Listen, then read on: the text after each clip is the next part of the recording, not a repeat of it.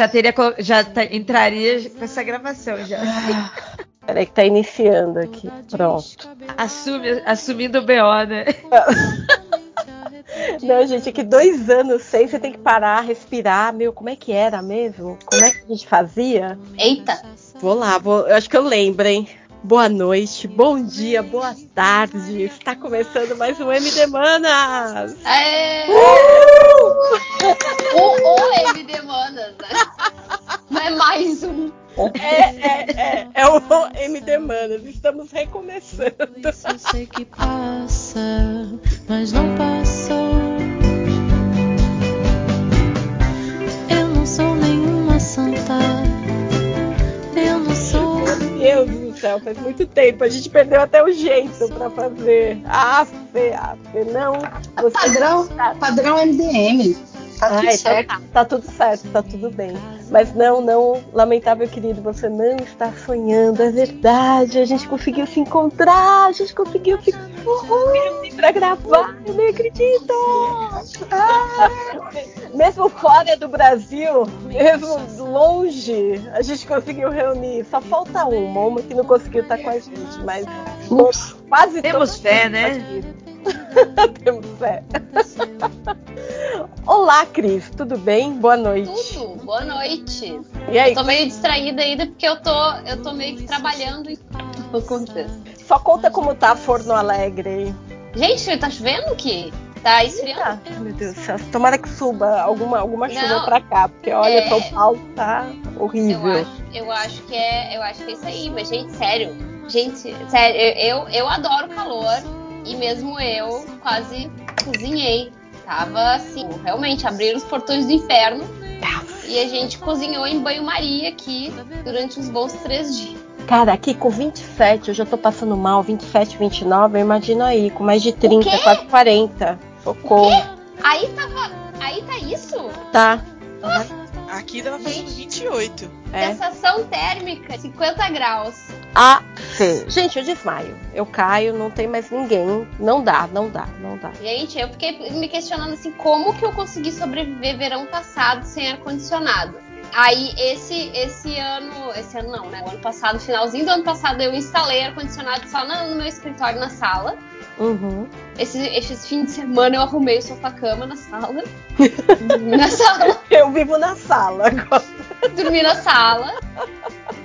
Porque não tinha condições que o ventilador não dava conta. Não dava, Tem, não tem. não tinha como. Ai, ainda bem que você tá com ar-condicionado aí, gata. Que bom. Agora sim. Agora, quem não tá passando calor é a Dri. Ah, é. Boa noite, Dri. Tudo bem? Como é que tá. Érica? Boa noite.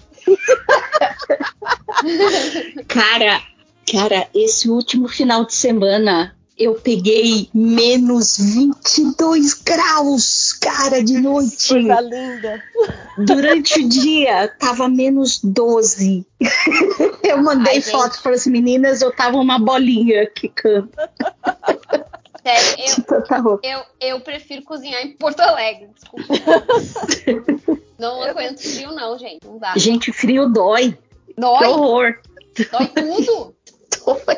Eu acho bonito de olhar a neve, mas é porque eu não convivi ainda com ela, então eu não, acho mas lindo. é, Ai, exatamente. É, neve, é- neve é muito bonito no dia que ela cai.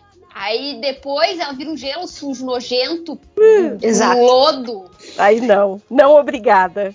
Exato. E aí, Priscila? Boa noite. E aí, gente, boa noite. Estamos aí passando calor aqui em São Paulo e começando 2022 boa, boa. ainda. Ainda começando Ainda. 2022, esse ano que promete, né? Brasil 2022 não, não é para os fracos, já começou já.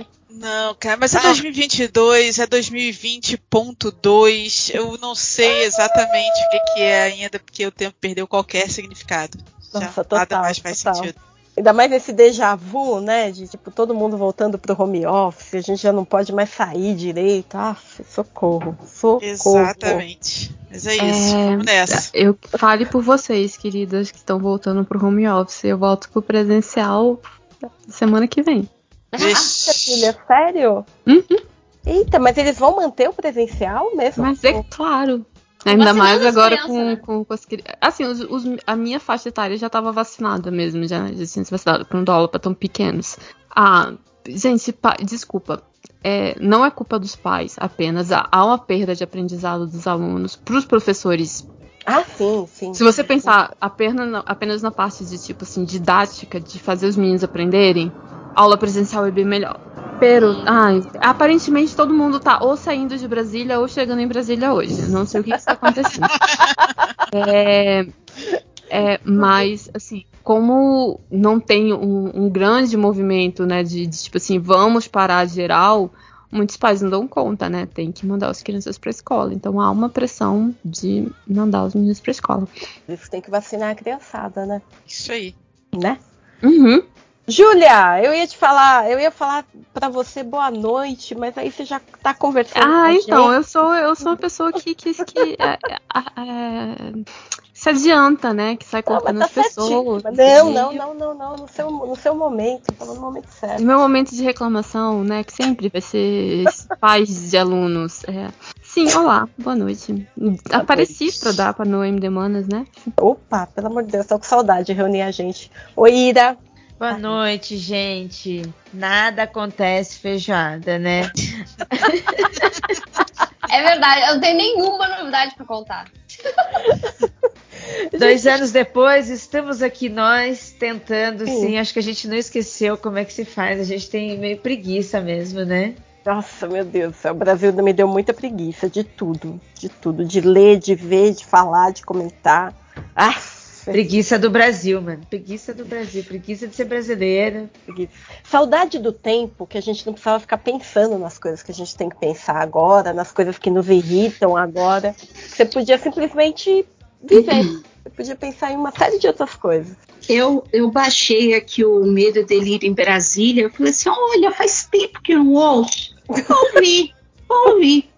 Cara, que depressão, que raiva, que, que tudo. A, a gente, a gente ouve o Medo e Delírio rindo pra terminar, tipo, meio mal, assim. Você fala, caraca, é tudo verdade. Eu tô rindo de tudo que tá acontecendo, mas é verdade. É aquele, é aquele riso chorando, assim. É, é, é. Tipo, é. Chorrindo, né? Eu chorrindo. chorrindo total. Help me. né? KKKK. É, total, total, total. Gente, olha, a coisa que eu mais fiz essa, é, todos esses dois anos aí, né? eu- A gente fala dois anos, mas é um, Bom. né? É, é um grande ano aí que começou em março de 2020 que a gente segue vivendo, né? Parecia que a gente ia sair, parecia que. Agora a minha sensação é que a gente nunca mais. Ah, Então, né? Voltando agora, vamos, né? Tipo, A gente teve um, um- um suspiro de esperança Ih. entre setembro e novembro. isso. Sim, sim. Aí parecia, tinha, tinha sonhos, né, pro carnaval. Ai, vai ter, vai ter carnaval. Carnaval de 40 dias. Ah, final do ano, família. Ai, pra depois emendar com eleição e Copa do Mundo. Ai, Jesus. Mas assim, tentando, tentando. Hoje era pra ser divertido, né? É, então. sim, sim.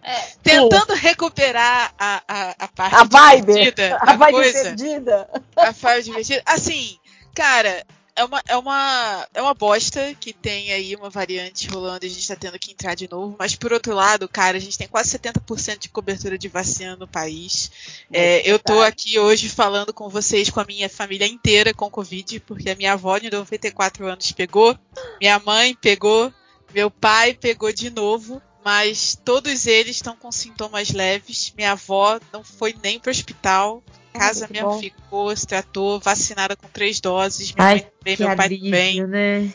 É isso, Que entendeu? emoção. Então, cara, eu, eu lembro do nervoso que eu passei ano passado, até minha avó, até todos os velhinhos lá, tá tudo com o esquema vacinal completo. E esse ano, cara, minha avó ainda me mandou áudio no WhatsApp pra falar, não, tô tudo, tá tudo bem aqui, eu tô bem, só tô com Covid, mas tô bem, saca? o que é, foi assim, uns 180 do que, que, do que estaria se passando comigo do ano passado. Então, assim, por mais que esteja zoado, cara, é uma variante que é, é- é- a, a gente não tá vendo, pelo menos aqui, né? Perto.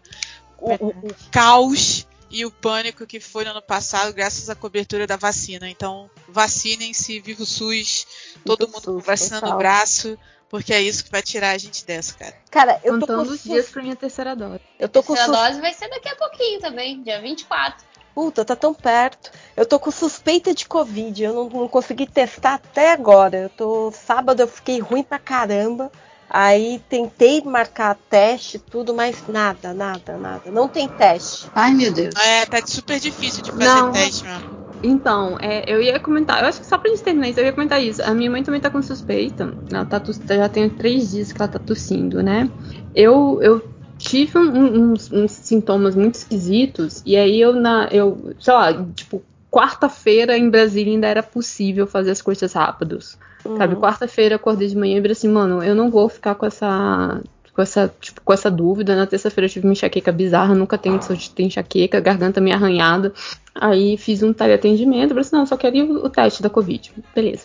Que 10 minutos pra fazer o teste do teleatendimento e um, duas horas pra, pra fazer o. para ficar lá pra fazer o teste, porque tem, tipo, além da fila normal, a fila prioritária e a fila prioritária dos prioritários. Beleza, ok, não tem problema. Tudo É, bem. Voltei. Aí na sexta, sexta-feira saiu meu resultado negativo, negativo. E aí eles já tinham emendado e já fizeram, tipo, além do Covid, o de gripe, né?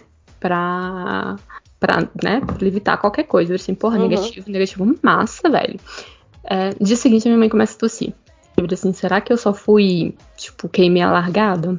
Entrei na janela, sabe? Tipo, naquela janelinha que, tipo, ainda não tinha vírus suficiente pra pegar. E aí eu falei pra ela, assim, ó, pô, eu, eu pedi, fiz o pedido no, no teleatendimento, pra mim foi super rápido. Só que a gente tem planos diferentes, né?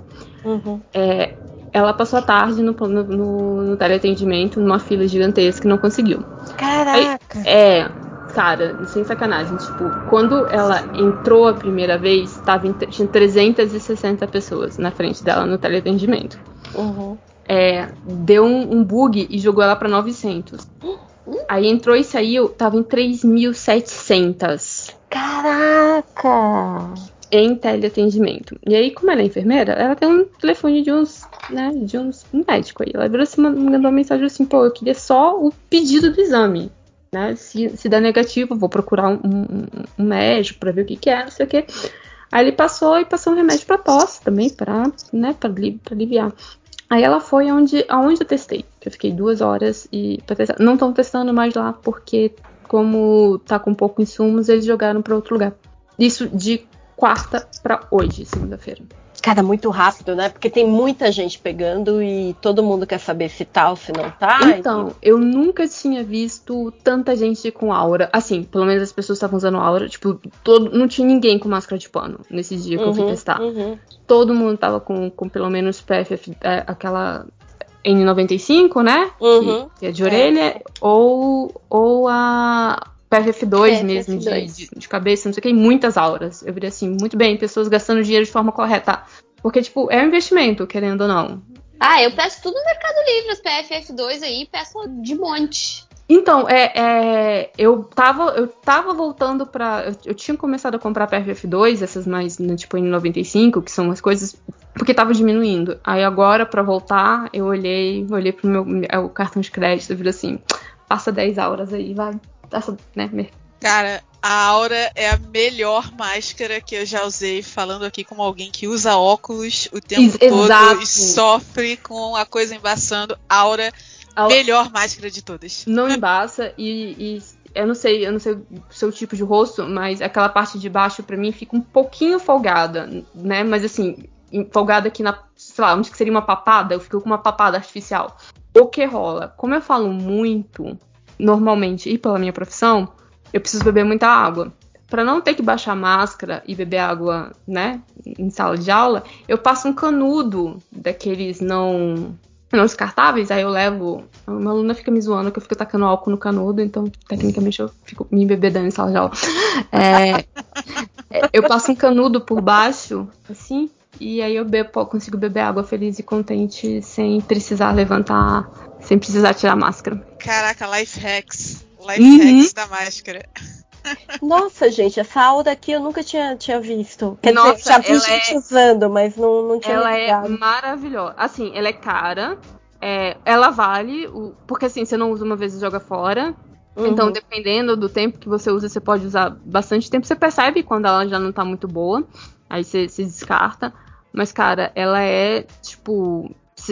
Ela te dá mais um conforto, assim, ela te, você se sente tipo, mais abraçado e diz assim, calma, filha. Vai ficar, vai ficar bem. Ela Essa veda gente, assim. direitinho, ela veda direitinho no rosto. E é isso, pra quem usa óculos e tal, direto, como ela veda bem aqui no nariz, não embaça, saca? Então, Puta, que é o saco, né? Você põe puta, o óculos muito chato. Uh, Muito chato. Então, assim, recomendo, vale, vale mesmo o investimento. Em, ter- em termos de conforto e segurança, você se sente com o rosto protegido, saca? Uhum, uhum. Não, eu me sinto super confortável, além de segura também. Eu também acho muito boa, além do óculos e aqui no nariz, sabe, não aperta, ela fica, Uhum. sabe, bem encaixada, confortavelmente. Nossa, você consegue respirar dentro da máscara, você consegue falar, você não consegue, sabe, você fica bem ali dentro dessa situação. Não é Ed, hein, gente? Não é publi. Não, É, eu Recomendações ia falar, Se fosse publi, assim, se fosse publi eu estaria mais feliz, porque eu ia gastar menos dinheiro com aura. Mas, neste caso, eu faço de graça, é, como uma pessoa que se está se, né, eu tô dando aula presencial desde o final de 20. é, durante aquele período que tava morrendo 4 mil pessoas por dia, eu estava dando aula e eu sou uma das poucas professoras que não pegou Covid. Mas além de máscara, eu também dava aula de luvas, o que é importante. É, então, se você tiver como, né, se for para algum lugar mais que haja um risco de se expor, se você puder usar, né, um, um- negocinho de luvas, pode ser até aquela de plásticozinho mesmo de cozinha, sabe, que você usa para cortar alimento, para não deixar cheiro, já ajuda, mas se for aquela de, de pó, melhor ainda. É, a- também ajuda bastante a você evitar é, contaminação. Recomendo também. E se inventarem uma bolha, eu também eu recomendaria. Nossa, eu já tô pesquisando aqui. Pegarei depois. É, é, miga, tipo assim, foram, foram, vários, foram vários life hacks de, tipo assim, como sobreviver. Mas a, a, a Pri tem razão, né? A gente tem, é um déjà vu, mas pelo menos a gente já não tá tão mal que nem aquela época, né? Tipo, das lives do Atila, tipo, vamos todos morrer. Não, pelo menos agora a gente tem um sopro aí. A vacina É, mesmo. eu, eu super acho que nesse importante. ponto a, a gente tem, voltou a ter aquela coisa muito teimosa que a gente insiste ter, que é uma coisa chamada esperança. Que nunca morre. Não, mas então, é porque, é, tipo, eu não sei como é que vocês estavam no, no início, mas no início eu tava comendo uma barra de chocolate por dia, porque eu falei assim, tipo, foda-se, eu vou morrer mesmo. Tá, pô. Eu fiquei assim um ano da minha vida. Tipo, Né, tipo, vamos profa, assim. morrer. É, agora Eu eu já estou um pouco menos ressabiada, mas eu, eu gostaria de falar sobre coisas felizes. Que A gente tem que falar o que a gente viu, o que a gente fez, o que, que ajudou a gente a levar esses dois anos aí, porque a gente sabe que ainda tem para enfrentar, mas eu acho que só da gente ter chegado até aqui, eu tô muito feliz. Nossa. K-drama, K-drama. É, eu, eu desisti já. Ai, Eu desisti, eu nem ia comentar. Adriana, olha só, dessa vez o seu lobby por é, dorama não vai funcionar. Por quê? Porque eu estou aqui. Cris, me ajuda, Cris. Fala que ajuda. Vocês Fala já que, que três K-drama. episódios de dorama. Não, a gente. Eu não tô querendo convencer ninguém. Fizemos só um. Só um. Precisamos fazer a parte 2, inclusive. Sim, eu, eu, mas eu já desisti. Cara, a gente nunca faz a parte 2 de Toda vez que eu nada. falo, toda vez que eu falo, todo mundo. Eu não vejo, eu não vejo dorama, eu Ai. não vejo dorama. Ah, então foda-se. eu Uai, mas no meu caso é doramas. verdade. Eu não vejo, nunca vi. Mas Cris, tem um monte de gente que vê. Quem vê pode Cris. Responde, mas quando eu falo de marcar a gravação, ninguém que vê os, Eu os acho que, dorama ó, responde. desculpa. A gente tem que parar de chamar de parte 2. Deve ser, É. cara. A gente nunca faz parte 2 de nada. Já É, grava é, é, essa. é a praga do- da parte 2. A parte 2 de Shira tem dois anos e a gente não fez ainda. Gente, cara. eu até já esqueci como é que é o resto do Shiva já. já nem sei mais como é que terminou. É isso, tem que parar de chamar de parte 2. Senão não Mas- rola. Mas o, Dorama fez um, efeito em mim de, de, eh, de, de matar a Cris Pistola. Ah, Olha! Caraca, hein? A Cris Pistola agora virou Cris Pudim. ah, Sabe, assim? Mas é isso que eu tô falando, gente. É, é, é maravilhoso pra você fugir um pouco desse mundo maluco que a gente tá aqui. É, E criar padrões de romance inalcançáveis que vão fazer você nunca achar alguém Sim. Sim. Cara, eu acho que pra mim o que o Dorama fez foi, foi o equivalente do Dorama foi a animação, porque o que eu vi de desenho nos últimos dois anos não está nos gibi, cara. Eu vi Avatar inteiro, eu vi Legend of Korra inteiro, eu vi She-Ra umas duas vezes, o Príncipe Dragão, que Hilda, mais? Qual? Hilda, não viu? Esse eu não vi, me recomendaram, Ai, mas não vi, vou colocar na Nossa. lista. Não, sério, várias vezes em Hilda meu olho encheu d'água só por causa da combinação animação-música. Opa! ah, Vou botar na lista. É. que mais? E Arcane é óbvio, mas aí eu não posso Arcan- falar porque aí Arcane. já. Aí configura. configura Eu tô, eu tô aplaudindo de pé aqui.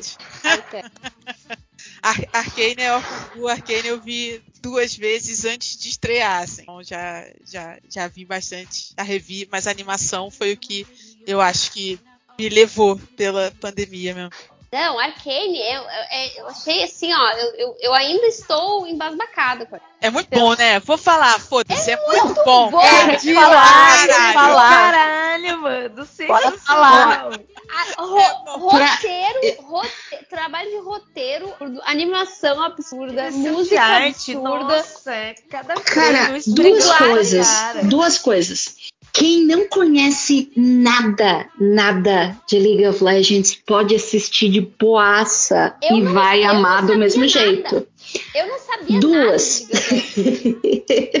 e outra, cara, o que, que é aquela arte? Parece concept art em movimento. Muito doido. Você vê até tipo assim os brushes assim, você fica assim, olha, color dodge aqui, multiply aqui, olha que louco. É. É muito lindo, muito lindo.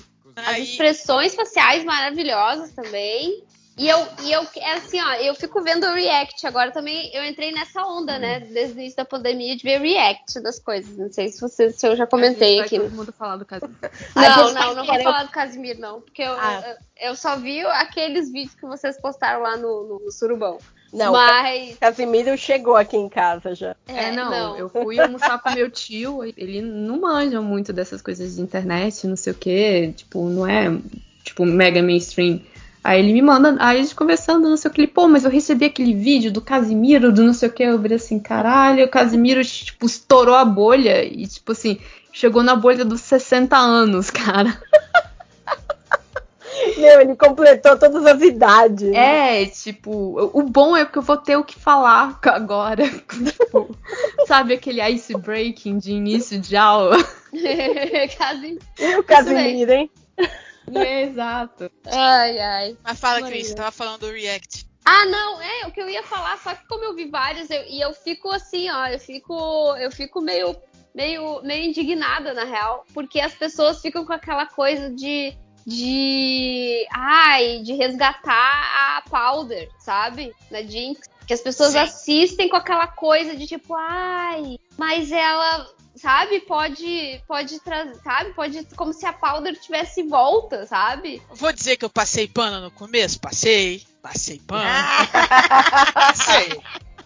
Mas depois chega uma hora que você fala assim, é, infelizmente, agora fica difícil. Nunca teve. É aí que tá. Todo mundo tem aquela cena no final com aquela janta e tal. Ela pede pra vai escolher onde ela vai sentar. Aquilo ali não é uma escolha, aquilo ali é um teste.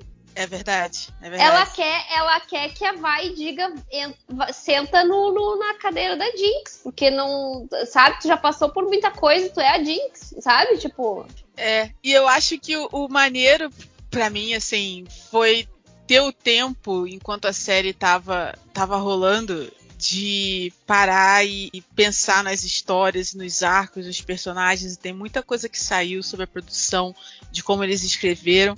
Essa série foi feita de um jeito muito diferente das séries normais, né? Porque ela ficou seis anos em desenvolvimento e, e o pessoal teve tempo, vai, pra colocar em cima dela. Ai, gente, pelo amor de Deus, que eles tenham produzido a- o 2 já, tipo, por baixo dos panos juntos. pra não demorar seis anos. Não é Eu possível fazer um cliffhanger Espero que daquele. não. Espero que não demore seis anos. Mas o que eu acho maneiro é que quando você para e destrincha realmente os arcos dos personagens, as histórias, as rimas, cada, cada, cada ação e consequência de cada um deles, cara, é um troço de outro mundo, assim. Uma parada muito louca. Eu gostei mais pessoalmente dos atos 1 e 2. Eu acho que o 3 teve algumas coisas que rolaram que eu fiquei meio, eh, não sei se gosto. Mas é incrível, é incrível demais. E Caitlyn vai é o melhor chip, fica aí. essa. Não, gente, eu tô assim, ó. Não, não vou entrar no assunto dorama, mas como eu entrei de cabeça nesse novo mundo aí, eu tô percebendo agora mais as diferenças de roteiro entre ah, as produções mais norte-americanas e as outras. E a Arcane, ela fugiu bastante dessa, das, daquelas formulinhas de roteiro que a gente tá cansado de saber, entendeu?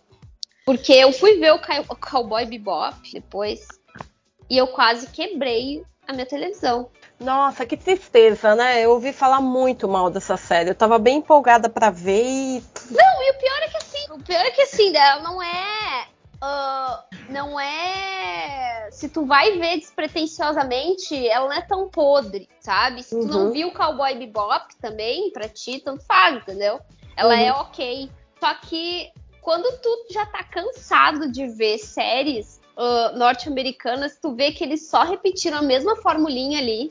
Usando Uhum. os personagens do Cowboy Bebop, as falas, meu, as- tem a piada, tem essa piada, e eu fiquei assim, ó, eu quase joguei meu tablet na parede no momento que fizeram essa piada. Que era tipo, eles conseguiram a mão de um Android. Aí adivinha a piada que eles fizeram? Hum. Então, estava precisando de uma mãozinha. Por quê? Por quê? Gente, parece que Não. abriram assim, ó. Vamos abrir o livro de frases clichês hollywoodianas e vamos usar todas em Cowboy Bebop. Nossa. Roteirista de quadrinhos, hein? Podre pra cacete. Tomar no Não, pelo amor, não. Não dá. muito e o pior ruim. é que o Cowboy Bebop, ele. Eu não vi, e eu não vi nem o, o anime original, eu quero muito ver. Mas, e tinha muitos amigos meus que são fãs do original e ficaram super decepcionados com a adaptação. E isso tudo que aconteceu, na verdade, me deixa bem apreensiva pra versão live action do Avatar, né? Que já tá rolando, já tá É? sendo filmada, e assim, já é uma péssima ideia desde já. mas que é o quê? One Piece. One Piece também vai rolar, né? Tem um amigo meu que tá desesperado, que ele não quer que soltem. Bem, eu acho muito, muito difícil live action de, de mangás e animação japonesa, sabe? É, eu, eu, eu mas- até acho que tem algumas produções que são bonitas. Cowboy Bebop ficou muito bonito, os personagens ficaram legais, mas não é a história, sabe? O que problema é o roteiro. Assim, ó, o É, Cowboy é Bebop que o fã gosta. É, o Cowboy Bebop, ele só pecou por causa do roteiro, porque, assim, a direção teve alguns problemas de, de... Eu achei que, eu não sei se é bem, agora, como, né, não sei analisar tão bem assim, mas, tipo, as, as cenas de ação, às vezes, ficaram meio travadas. Aí pode dizer, ai, os atores podiam ter treinado mais, não sei o quê. Não, eu acho que isso foi um problema de corte e edição, porque essas- esse tipo de coisa dá pra disfarçar, né? Que os caras estão um pouco mais lentos, assim, e tal.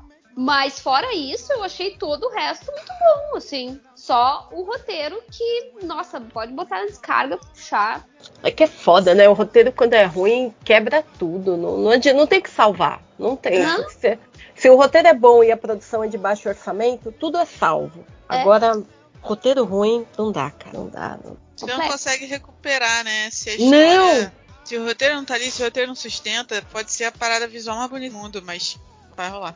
Muito segura. Quando você vê, você já tá, meu, acho que eu vou mudar. Acho que eu não vou terminar isso aqui, não. O que mais que vocês viram? O resto de tudo que eu vi é K-drama, então. Ah, e revi ficar- Criminal Minds, porque eu sou um lixo. Ai, credo. Não, é porque assim. é, de- mas deixa, meu, é não, bom. é, deixa eu explicar. É porque assim, o, o meu tio, é, ele, ele assinou, tipo, aquela coisa de família, né? Cada um assina um serviço de streaming e vai é, dividindo, né? Entre a, a família, certo? Boa. Aí o meu tio, ele pegou e ele assinou, tipo, tudo. E eu já tinha, por exemplo, eu já tinha assinado HBO Max e já tinha jogado o link no grupo da família. Só que eu pagava inscrição mensal. Ele, ah, eu já paguei essa porra anual mesmo, cancela a tua e, e usa a minha. Eu, tá, tá. Quem, quem sou eu? Claro, e uma das tio. coisas. Oi? Claro, tio. É, tipo, só, só a Fórmula 1 que eu continuo pagando.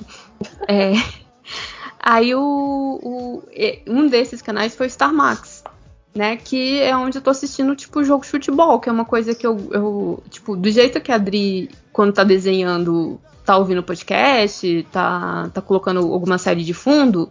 Se eu colocar podcast ou série de fundo pra preparar a aula, eu me perco né? Eu, eu paro de prestar atenção em uma das coisas, mas futebol eu consigo. Então, às vezes, eu sento pra preparar a aula, aí eu ponho lá no Star Plus e, e fico assistindo, sei lá, o que estiver passando de jogo. Tipo, num- como não é campeonato brasileiro, não, não envolve Flamengo, não tem emoções acontecendo. Então, não sei que seja um jogo assim muito maluco, tipo, teve um, um jogo do Manchester City aí que foi tipo 6 a 4 que aí você para, larga tudo e vira assim, what the fuck is going on?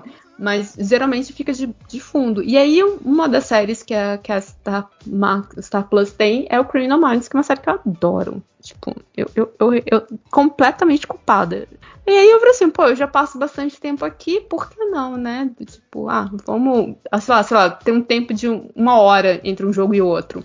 Epi- exatamente o episódiozinho, aí pra dizer que aquele Comodoro, né? Uma hora de. Aquele Comodoro de uma hora de descanso. Uhum. É, então acabou que, que eu, eu, sei lá, muito cedo eu revi. eu fiquei- acabei revendo Criminal Minds, mas eu comecei a rever Avatar também, na mesma onda da, da Pri. Porque eu, Avatar é, um- é uma animação que eu revejo do tipo, e aí, vamos maratonar Avatar hoje? Esse fim de semana, a primeira temporada? Bora, que horas que a gente começa? É, é, é, é nesse naipe Avatar pra mim. É assim, eu amo essa série. E se for a segunda temporada, é tipo, é, é, tipo, quantos dias, quantas horas a gente precisa? Tipo, a gente vai fazer maratonão? Só, uma, só um dia, só um sábado? É isso? Porque não dá pra largar a segunda temporada. E é, eu fiquei mais ou menos. é, eu gosto muito de True Crime, como diz o, o Nerd Reverso, porque eu sou demográfico, né? Ele diz que, que, que, que jovens balzaquianas gostam muito de, de true crimes. O que é, o que é a verdade mesmo? A gente, a ele não entende que a gente é o público-alvo. Tipo assim, nós somos as pessoas que sofrem em true crimes. Então talvez a gente assista mais. Mas é, é coisas que eu, que eu venho assistindo. Assim, acho que de, de legal, não sei se é legal, mas eu, eu reassisti, tô reassistindo, na verdade, Criminal Minds. é, e revi Avatar. E eu revi alguma coisa. E eu fui revendo algumas coisas assim, meio picados, assim. Pô, eu assisti o desenho da Di- o filminho da Disney lá, o Encanto, achei fofo. Cara, eu não Ah, vi eu ainda, vi. tá todo mundo falando que é muito maneiro. É, eu também não vi, não. Aí é muito Ah, bonito, então, eu, eu- assisti. Ah, eu quero Eu ver. assisti, no, eu, eu assisti esse literalmente no Natal. É, tipo, terminou, terminou o Natal, ele, ele ia estourar tipo, nesse, nesses, nesses dias, né? E eu virei assim, pô, é, é isso. É, então vou, vou, vou assistir. E, e não me arrependo, fui dormir 4 horas da manhã no Natal. E é muito bonitinho, assim. é, e eu achei bacana porque é um dos filmes da Disney que não tem tipo, princesas, paixões. Já vem, já vem um tempo, né? Uhum. Não tem um príncipe ali pra, pra salvar ninguém, sabe? É, é só família mesmo. Mesmo o Moana tem aquele. Esqueci o nome do cara. Que ele, ele não é pra ser um par romântico, mas ele é um, um macho engraçadão. Nesse não tem. É, Pô, eu The achei Rock. muito. É, o The Rock, obrigada. É, então eu, eu achei bacana. Eu esqueci. me desculpa, gente, eu me perdi. Eu tô me perdendo muito fácil. É isso. Eu acho que se eu fosse pra botar três coisas que eu fiz foi. E jogar Stardew Valley. Ah, eu, eu assisti Eternos também agora. Cara, eu não vi eu tô muito atrasada nos filmes. Eu acho que eu vou tirar o próximo final de semana pra ver todos os Qual filme que você viu? Que você viu? Desculpa, viu? É ótimo. É, Eternos. Eternos. Ai, eu não, não vi, cara. Ó, um resumo pra mim. Esquisito. Tá. É, é, é isso. É sobre isso. Eu Bom. Filme esquisito é- pode ser bom. Filme esquisito pode ser bom. É, eu não assim, sei, cara. Eu achei esquisito porque tem muitas coisas muito boas e muitas coisas muito ruins. Cara, e, e a liga de. E aí tu não tudo consegue, aí tu não consegue decidir se o filme é bom ou se não é, isso. sabe? Porque, É, é. porque fica assim, ai, mas tem essa parte legal, mas, tá- mas aí tem essa, Eu, eu não Tipo, sei se ficou assim. Eu fiquei pensando no filme por uns dias, assim, só que eu falei, cara, eu me irritei tanto, eu não curti. Aque- aque- aquela cena pós-crédito, sabe assim, que você tá irritado. Até, até gravei com os meninos e falei que me irritei com ele. Aí depois eu falei, cara, mas filme bom não é isso? Não- você não fica pensando nele por vários e vários dias, assim? É, se você falou agora dele ser muito ruim, de, de ser muito bom, eu acho que é isso. Eu fiquei pensando nas partes boas e o que é ruim me irritou profundamente. É, tipo, eu não sei o que pensar desse filme. Não é um dos piores da Marvel, mas ele não se encaixa muito no MCU, assim. Realmente ele é bem Não, não, não. fora. É, ele é propositalmente para ser separado, né? A produção É. dela, a produção do filme todo. Tanto que tem até um. Assim, eu gostei do filme, eu achei uma direção foda, uma direção de arte foda. É, É. muito perceptível quando a, dire- a Apesar de- direção de mulher, sabe, muda Sim. assim Uhum. a, a direção Apesar de, de, que arte. eu vi, eu vi um ou dois probleminhas de edição, assim, que eu achei uns cortes bizarros, assim. Mas o resto, né, a fotografia tá muito linda, as Lindo, roupas, lindo. sabe? Não tem ninguém pelado, tá todo mundo assim bem vestido e todo mundo consegue lutar bem vestido, sabe? Sim, tem uma sim, coisa verdade. até medieval, assim, muito, muito legal mesmo, né? É, não é um universo que eu curto muito, assim, essa história, eu acho ela muito divino, sabe? A história é muito divino, too much, assim, sabe? Eram deuses astronautas, sabe? Too much pra mim. Então já é uma história que eu já fico, ah, legal, né? Mas eu não curto muito essa história. É, É. não, concordo, concordo. Mas já vem da história, não vem do filme, né? Que no filme acaba Uhum. sendo potencializado pra caramba, assim, sabe? Tipo Superman Jesus, sabe? Hum. É um negócio assim tão escrachado que você fica, caraca, todo mundo sabe disso, pegou a referência, mas deixa escrachado na sua cara também. Muito, muito. É, mas é um filme assim muito legal pra se sair um pouquinho da caixinha, principalmente como visual, né? Igual eu fiquei pensando, igual quando a gente assiste um anime que não quer dizer que ele é mio- melhor ou pior que outros animes, mas a gente, às vezes a gente pega um anime e percebe que tá diferente, sabe? A direção gráfica. Aí, quando, toda vez que eu percebo que tá algo diferente, eu vou ver, foi produzido por uma mangaka, por uma mulher produtora. Sempre tem algo diferente. Eu acho que no filme eu senti a mesma coisa. Mas eu não consegui sentir esse peso comparativo com o resto do universo MCU. Eu já fui assim, com a minha cabeça, tipo, ó, é um spin-off, sabe? É algo bem diferente, bem diferente. Caraca. Duna. Ai, o universo Duna. Duna. Não vi, não vi Duna e não vi Matrix. Matrix eu não vi. Matrix eu não vi. Matrix. E nem o Miranha. Também não vi. Também não vi o Miranha. Eu vi o Matrix eu Miranha. vi. Matrix eu achei ok, assim. Achei. Me deu coisas pra pensar, mas foi apenas ok. Eu acho que nada vai conseguir nenhum Então, deles. eu, eu vi o de 99. É, eu achei muito bom. Eu achei que grande maioria dele passa, passa no teste do tempo fácil. É, o, agora, o, assim, tem alguns conceitos que, tipo, tem cenas muito boas ainda. É, é, mas assim, o meu problema com Matrix, eu cheguei a brilhante conclusão, é que eu não. é, eu não, eu não manjo de computação. Mas assim, na teoria você não precisaria manjar, né, Pra conseguir entender o, o filme. Eu acho que ali no 2 e no 3, o 2 foi um dos filmes que eu mais odiei na minha vida. Eu preciso dar só essa antes que eu saí do cinema revoltada, queria minhas duas horas de volta. Eu, eu acho que eu nunca saí tão irritada do cinema quanto eu saí do Matrix.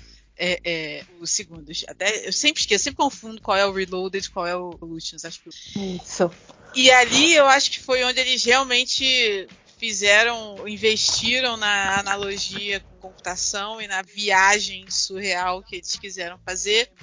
E ali pode ficar confuso. Mas o 1, eu acho que com dá pra, dá pra pegar mesmo sem, sem manjar muito, saca? E esse novo agora, da mesma maneira. Eu achei uma, uma. Por mais que eu às vezes não curta muito os filmes das Wachowski, eu respeito muito as duas como cineastas, assim, porque, cara, elas não têm medo, elas se Muito jogam, foda. elas, elas fazem o que elas querem fazer, se jogam na farofa, abraçam, entendeu?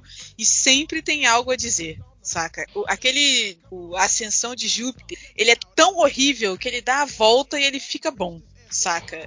Cara, Ele e é- uma coisa assim, é, uma coisa assim que você falou que eu acho muito foda nelas, né?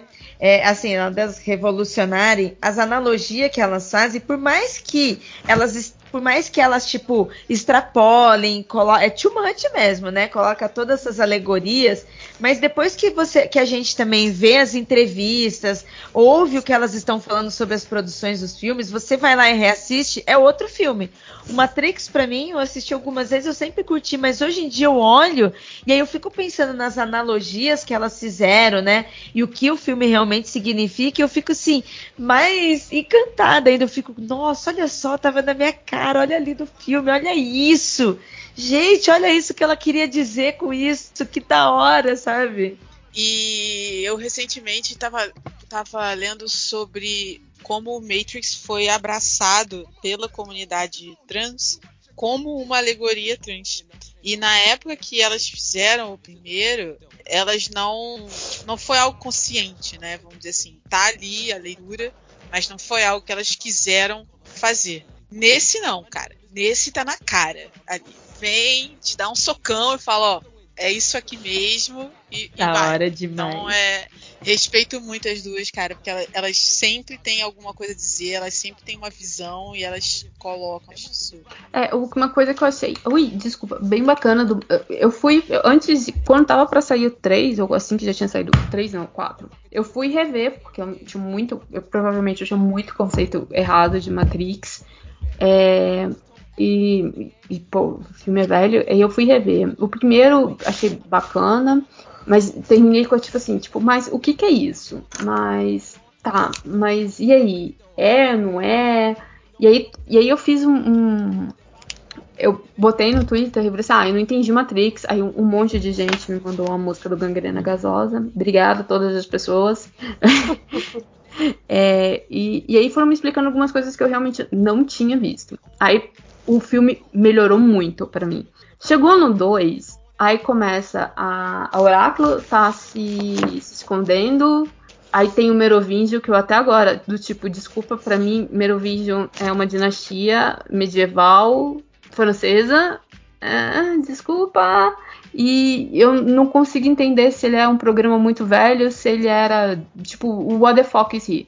É, e teve várias. E aí foi aí que eu achei que talvez o meu problema tivesse sido conceitos de tipo, talvez eu não seja muito bem o que, que é um, um- um software, um software, um programa, um, um programa espião, um programa, sei lá, o, o, o agente Smith é um vírus, não é? Tipo, what the fuck is going on?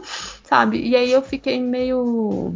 Mas tem uma coisa, assim, eu tenho dois problemas com Matrix 2. Ou não, eu tenho um problema com Matrix 2. Todas as cenas demoram de 5 a 10 minutos a mais do que elas deveriam. Sim. A cena da Raven Zion é muito bonita. Mas, meu Deus do céu, poderia ser mais lenta? Poderia. Precisava de tudo. Agora, tem um. Teve alguém que comentou isso, eu achei muito bacana. É um filme pro início. Eu acho que o 1 não é nem dos 2000, né? O 1 ainda é década de 90, né?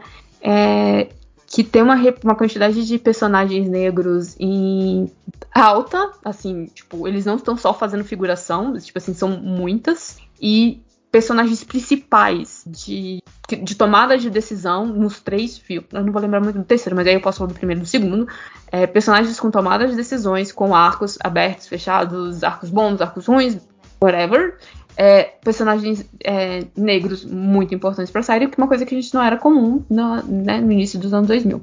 Pois é, então, eles. é, é, é, eu acho que os filmes, o primeiro pra mim, ele sempre vai ser o melhor de todos. O 2 e o 3, agora com a distância do tempo, eu consigo ver algumas coisas boas no 2 e no 3. E depois que você passa um tempo entrando na história e é, é, dissecando tudo, você consegue ver a visão. Sabe, maneiro. É que é, é o que a Ira falou. Você vê a, a visão que tá ali. É, o 4 talvez eu tenha ido esperando muito pouco, na real. Então, por isso eu acabei sendo surpreendida positivamente, mas foi um filme que me fez pensar bastante, assim. Então, só por isso eu já já achei maneiro. Saí pensando várias, várias, várias, enfim, várias. E tem também, posso acrescentar, Pri?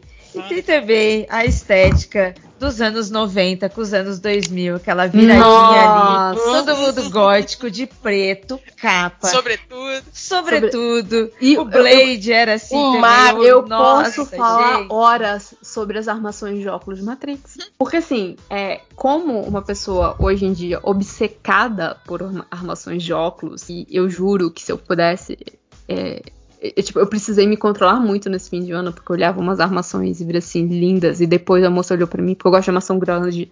Ela assim, não, a gente pode tirar as armações do óculos de sol e botar a lente branca pra você, se você gosta dessas mais pesadas. Eu olhei e virei assim, cai meu fucking bolso. Mas aí eu tô fazendo um experimento com AliExpress. Se elas não se autodestruírem em 30 segundos, vai salvar, vai dar uma segurada pra poder comprar os fashions e é, coisa. E eu posso ficar falando de. Eles têm um problema muito sério com armações de óculos, gente. Por quê? Um, com armação mesmo, porque às vezes tá só o óculos lá. Tô gostando disso, não. Falar em estética anos 90, é, coisas que eu andei vendo recentemente. Agora eu tô pensando, talvez seja uma tendência pessoal. Eu, eu, eu comecei a ver Buffy, a Caça Vampiros, na verdade, que eu não tinha visto inteira. E a série, apesar de ter uns momentos meio cringe, resiste bem ao teste, te- teste do tempo, tem uns temas bem relevantes. Apesar do Joss Whedon ser um babaca, é, a série ainda é boa. E eu tô numa maratona filmes de hackers da década de 90. Então, recentemente eu vi o Quebra de Sigilo em Sneakers e a Rede com Sandra Bullock que eu vi esse final de semana e o próximo é Hackers.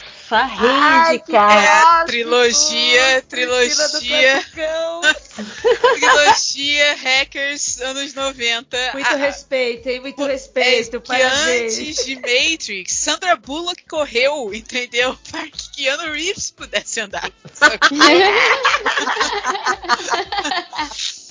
Maravilhoso. Cara, é muito engraçado, assim. O quebra de sigilo, ele, ele ainda é bacana hoje em dia. O, a rede, cara, a trilha sonora, os cabelos, as roupas. que, Gente, não pode ficar mais anos noviço, né? E é de 95, assim, bem ali no meio da década mesmo. Agora, semana que vem ou na próxima, não sei, eu vou ver o Hackers pra ver se ele se sustenta também. Mas tá uma vibe anos 90 aí. Acho que eu vou terminar com Matrix, então, pra fazer o, o pacote completo. Pacote completão década de 90. Pois é. Eu acho que nessa quarentena eu fiz um pacotão década de 90, mas eu fui mais pra estética de terror, né? Óbvio. E realmente, além de Matrix, eu revi Blade, que tá na HBO Max, também mesma coisa, gente, melhor vampiro, super-herói vampiro, um dos melhores filmes da Marvel, começou é, O Corvo, claro, né? Ben- Brandon Lee no meu coração, mesma coisa, tudo com essa estética, gente. E Anjos da Noite com a maravilhosa, maravilhosa Kate Beckinsale também, Ai, adoro coladaço. Vou, Adoro. vou botar nas minhas listas. Ira, você tá me inspirando. Vou Nossa, também. Ira, também tô anotando aqui, porque, meu, é muito bom, é muito bom. É demais, o, é. Gente, eu acho que o. Anjos da Noite merecia um. um, um falou que tá na HBO, né? Ele tá tudo espalhado. O, ah, não. É porque o Blade eu acho que está na a HBO, HBO Max. tem o de assistir junto com os coleguinhas. Ou a HBO é a Disney que tem? Não sei. Ai, A agora. Disney tem. A Disney. Ah, é, a Disney tem, né? Com certeza, mas a gente precisa tentar assistir junto, né? Antes da noite. Eu lembro que eu assisti, quando eu assisti, eu gostei. Aí seria bem legal. Suspeita. Inclusive, inclusive, vários desses filmes anos 90, aliás, vários não, todos esses até agora, eu tô vendo no Discord. Porque a gente combina um dia, eu combino com umas amigas lá de um servidor que eu faço parte, gente, alguém faz o stream e a gente assiste juntas. Cara, a experiência é incrível. Discord é a melhor plataforma. Eu tô cheio dos vídeos, mas Discord. Discord é muito bom como plataforma, cara. É incrível, dá pra ver as coisas juntos, você comenta, você vê com vídeo, é muito legal. Ai, É, é então, é- é, eu- eu- aí eu vou te juntar os melhores dos dois mundos. É, Pri, Pri, é, o Discord pra comentar. E se vocês tiverem afim de coisas assim, mais. é, tipo, ah, não, não tô conseguindo encontrar isso aí nas internet da vida.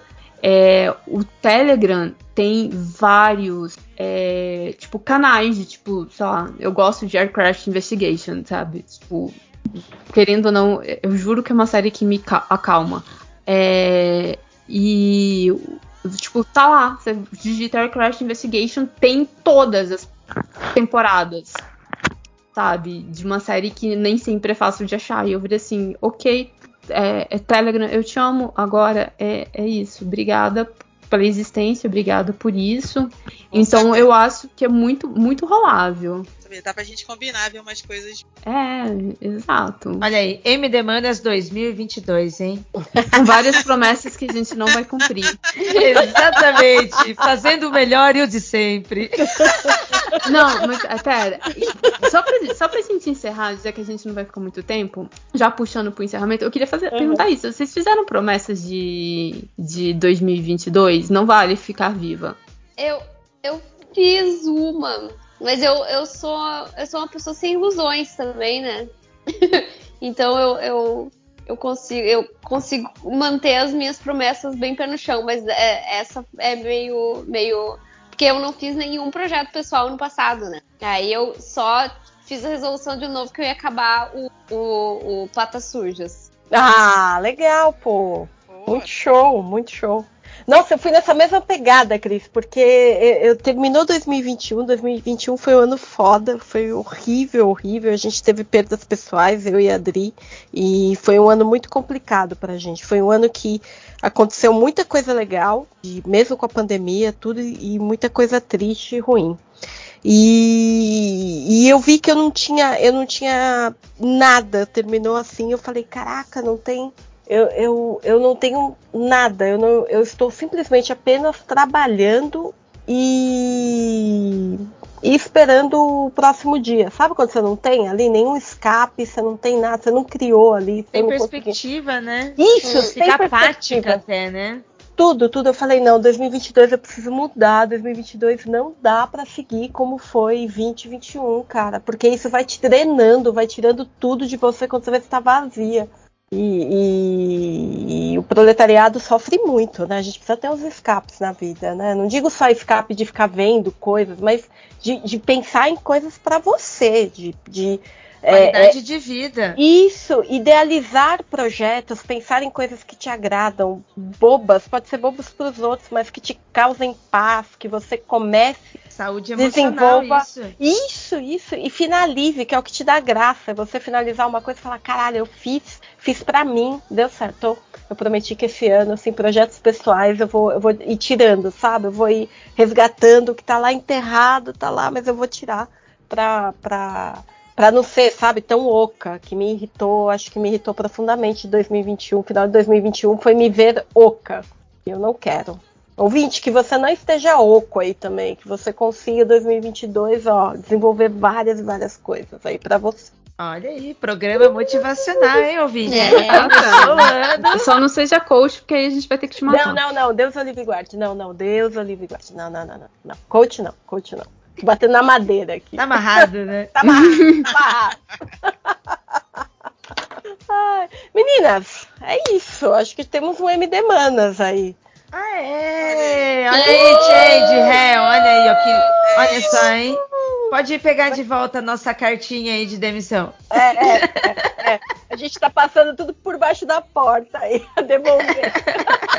Ah, em falar em caixinha de demissão, ô, ô, ô, ô, Ira, é, o, o Explica América vai voltar. A gente só não vai gravar presencial amanhã, porque minha mãe tá com suspeita. Então a gente vai começar a gravar a.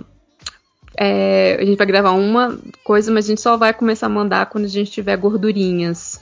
Olha, Pra legal. evitar de ter acontecido o que aconteceu no passado, porque aí a Débora se enrolou com, com coisas do doutorado. Uma das minhas me- metas do ano desse ano é, né, tipo, levar o doutorado a sério. É, então a gente vai deixar uma gordurinha, gordurinha, tipo, janeiro vai ser de, de encher o potinho pra ir depois o, ir soltando, tá? Então você ainda não está livre de mim, você continua sendo minha Ah. chefe. Olha aí, olha aí, ouvinte, vai voltar, hein? É. 2022, hein? MD Ai, Manas ai, arregaçando as mangas, hein? então É. eu posso fazer um alto jabá. Eu, eu fiz no MDM, mas vai que a pessoa não viu, porque gosta muito mais da MD Manas, né?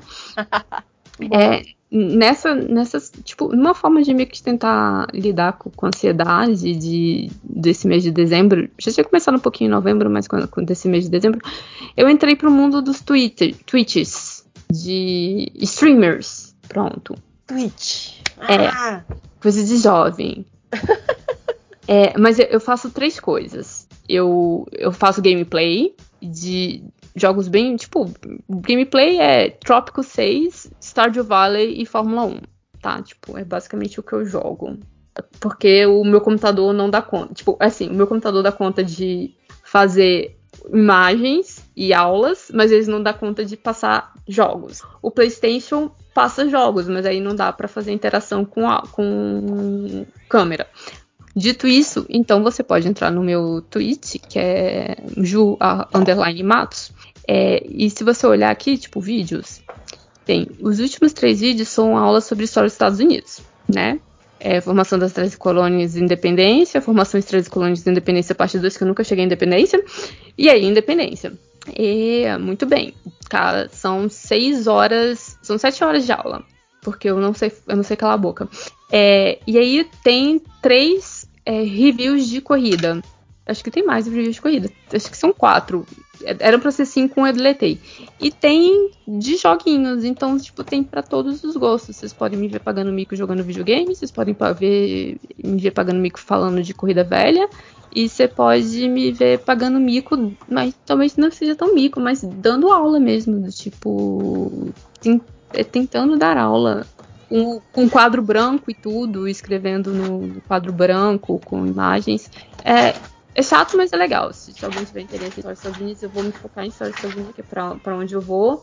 Eu, pra onde eu vou, é ótimo, que é pra onde eu, eu entendo um pouco mais.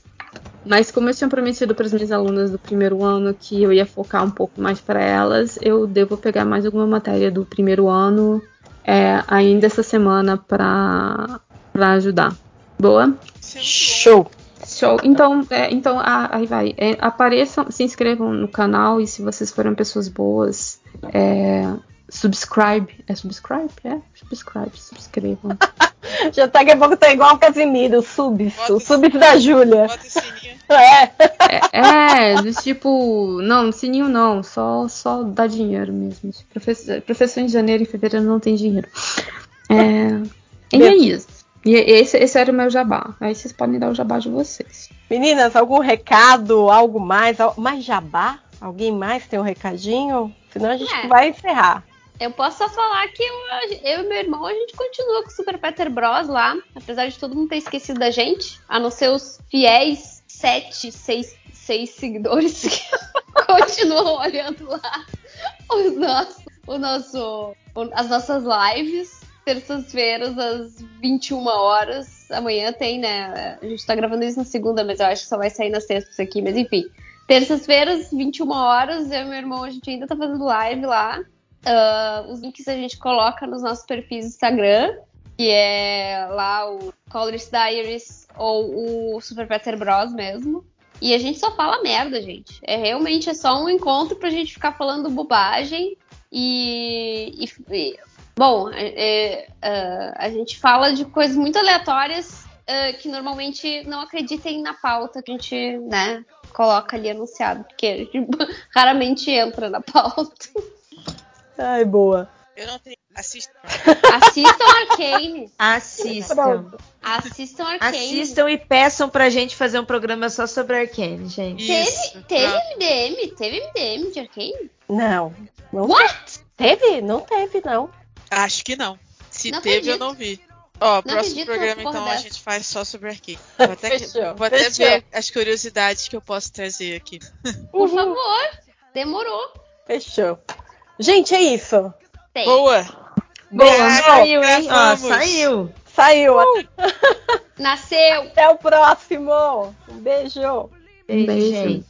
Depois um, depois um MD Manas futebol pra eu e a Priscila falar da língua inglesa, do campeonato carioca. Champions League. É,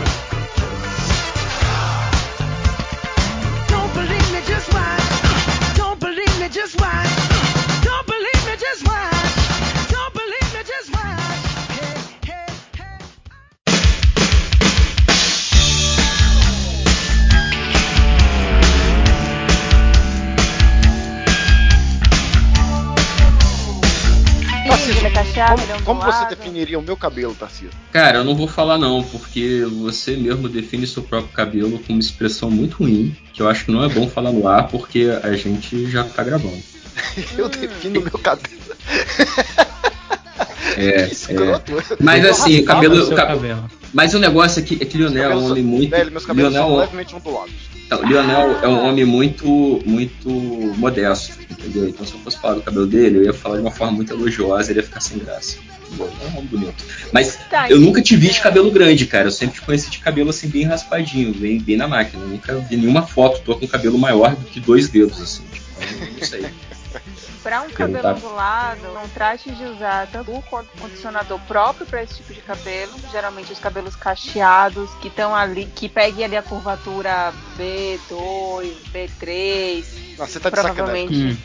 Não, eu você tô tá- te falando você tá sério. inventando. Por... Você tá inventando Não, você agora. B2, acha B- isso, isso. Você acha isso na- nas, nas, nas Um etiquetas das transferidor. Eu embalagens. pego um transferidor, um esquadro. Não, Mas, o Belly? Belly, É. não, não perde teu tempo com o Lionel, não. Perde teu tempo, não. Vou contar uma história aqui, entendeu? Pra que todos os ouvintes saibam. A gente no FIC, a gente alugou um, um apartamento pra turminha do Twitter. Então, foi assim, foi um, um aparelho comunista. Tinha umas 15 pessoas no apartamento, entendeu? Só, só homem, só nerdão, mas só gente boa, assim. Tinha eu, tinha Lionel, o Ultra tava lá, o Salimena tava, Saldanha tava, porra, tava um galerão. É André, André Máximos tava lá e tal. E. Mas beleza, foi maneiro, foi uma festinha maneira, assim, foi, foi divertido. E aí, Lionel e eu, a gente dividiu o quarto. Por quê? Porque a gente chegou primeiro, eu, eu que aluguei a casa, então eu cheguei pra pegar a chave e ele chegou primeiro. A gente falou, pô, vamos pegar o quarto maneiro, um quarto com suíte, pra gente não ter que dividir é, privada com ninguém. O que não aconteceu, porque Falhou no primeiro dia. miseravelmente. No, no primeiro dia já tinha um cara da casa que acordava às 5 da manhã pra cagar no nosso banheiro, então tudo certo. Aí Mas sim. eu, Caralho. Eu na época tava fazendo low pool, porque eu tinha. Vocês lembram do FIC aí, quem já viu foto, quem tava lá, no caso da Bela, eu tava com o cabelo cacheadinho. E eu tava fazendo low pool. Aí eu virei pra Leonel e falei, pô, low pool e tal. E ele achou que primeiro que eu estava sacaneando ele inventando palavras. Aí eu fiz expliquei Sim. que era low Assim como você Eu acharia agora também. aí com vitamina B2 aí do. É, Aí eu eu, falei- falei, eu ainda falei errado. Você seria mais 3A, 3B, não talvez B2 ou. Não 2B ou 2C. Veja aí que eu botei no, no grupo do, do WhatsApp. o- Ah, que bom. Eu já tava pegando papel pra anotar aqui. Aí, aí eu, eu virei pra ele e expliquei. Madeixas agora. E ele, eu ainda, ele ainda falou, ah não, que eu tava procurando um shampoo e tal. Eu falei, porra, tenta loucura, loucura é maneiro. Não sei o que. Eu falei, faz o seguinte, leva o shampoo que eu trouxe, porque eu tinha botado na garrafinha, pra, só pra usar na viagem. Eu falei, pô, leva, leva de volta lá pra, pra tua casa, quando você voltar, e se você quiser, você, você usa. Ele não foi embora e cagou pro meu shampoo? Não, porra, é pior do que De- isso. eu deixei pra peguei ele em cima da errado. parada, eu falei, leva. Eu peguei o shampoo errado, porra. Eu peguei o shampoo do cara da casa. Olha aí, cara. Nossa Deus. senhora. Eu fiquei com medo de você ainda levar uma chamada do cara, porque foi você que alugou, né? E o cara é, é, acusou você de roubar um, um- Um calendário. um calendário. Um calendário que nem, que nem era do ano corrente, era um calendário do ano anterior. Que tava na, na, na, na- na- na geladeira e o cara acusou a gente de roubar. Meu Ó, mas enfim, é porque, tipo assim, muitas vezes o pessoal tem cabelo, tem cabelo ondulado, aí fala, ai, meu cabelo é ruim, ah, meu cabelo não tem jeito, ah, meu cabelo não toma forma. E, tipo, na verdade não é nada disso, você tá usando os produtos errados.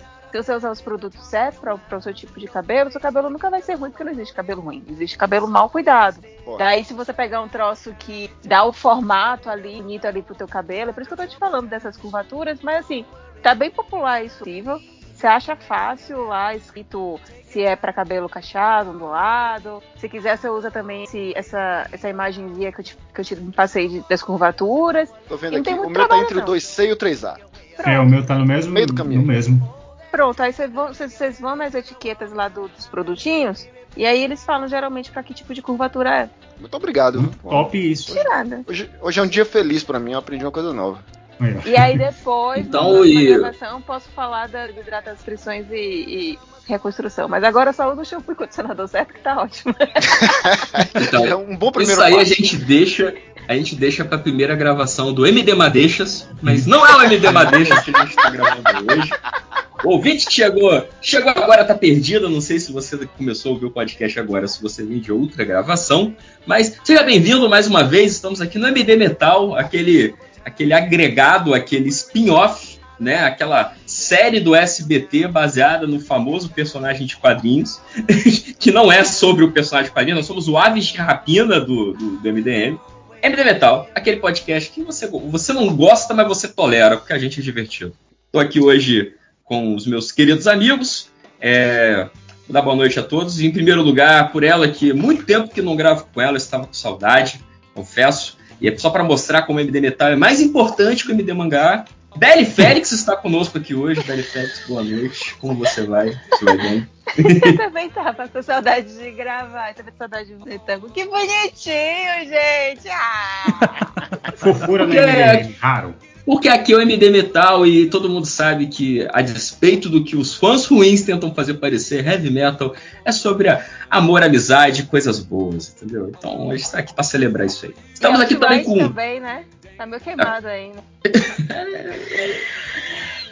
Vamos seguir, vamos seguir a apresentação. Energia lá em cima, gente. A energia tem que estar lá em cima, porque senão ela desce muito rápido. Estamos aqui também com, com ele que é um veterano de MD Metal já, é um, o cara que eu já fiz ouvir a discografia inteira do Halloween para não gravar podcast, Leonel Leal. Eu sou veterano do MD Metal?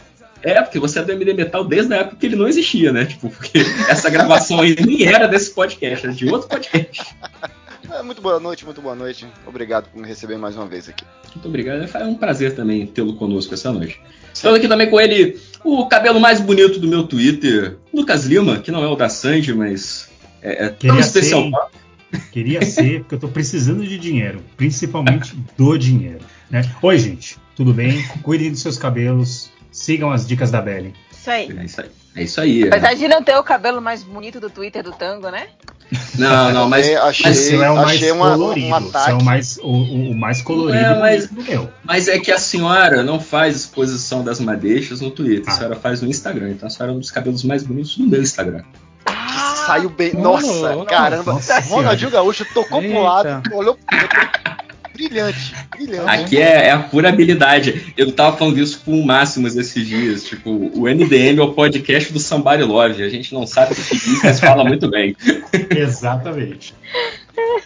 Estamos aqui também com ele, o nosso MDM secreto, que você só descobria antigamente no podcast se você escolhesse o personagem com start. Diego, boa noite, como você vai? Opa, Como boa noite aí. com você?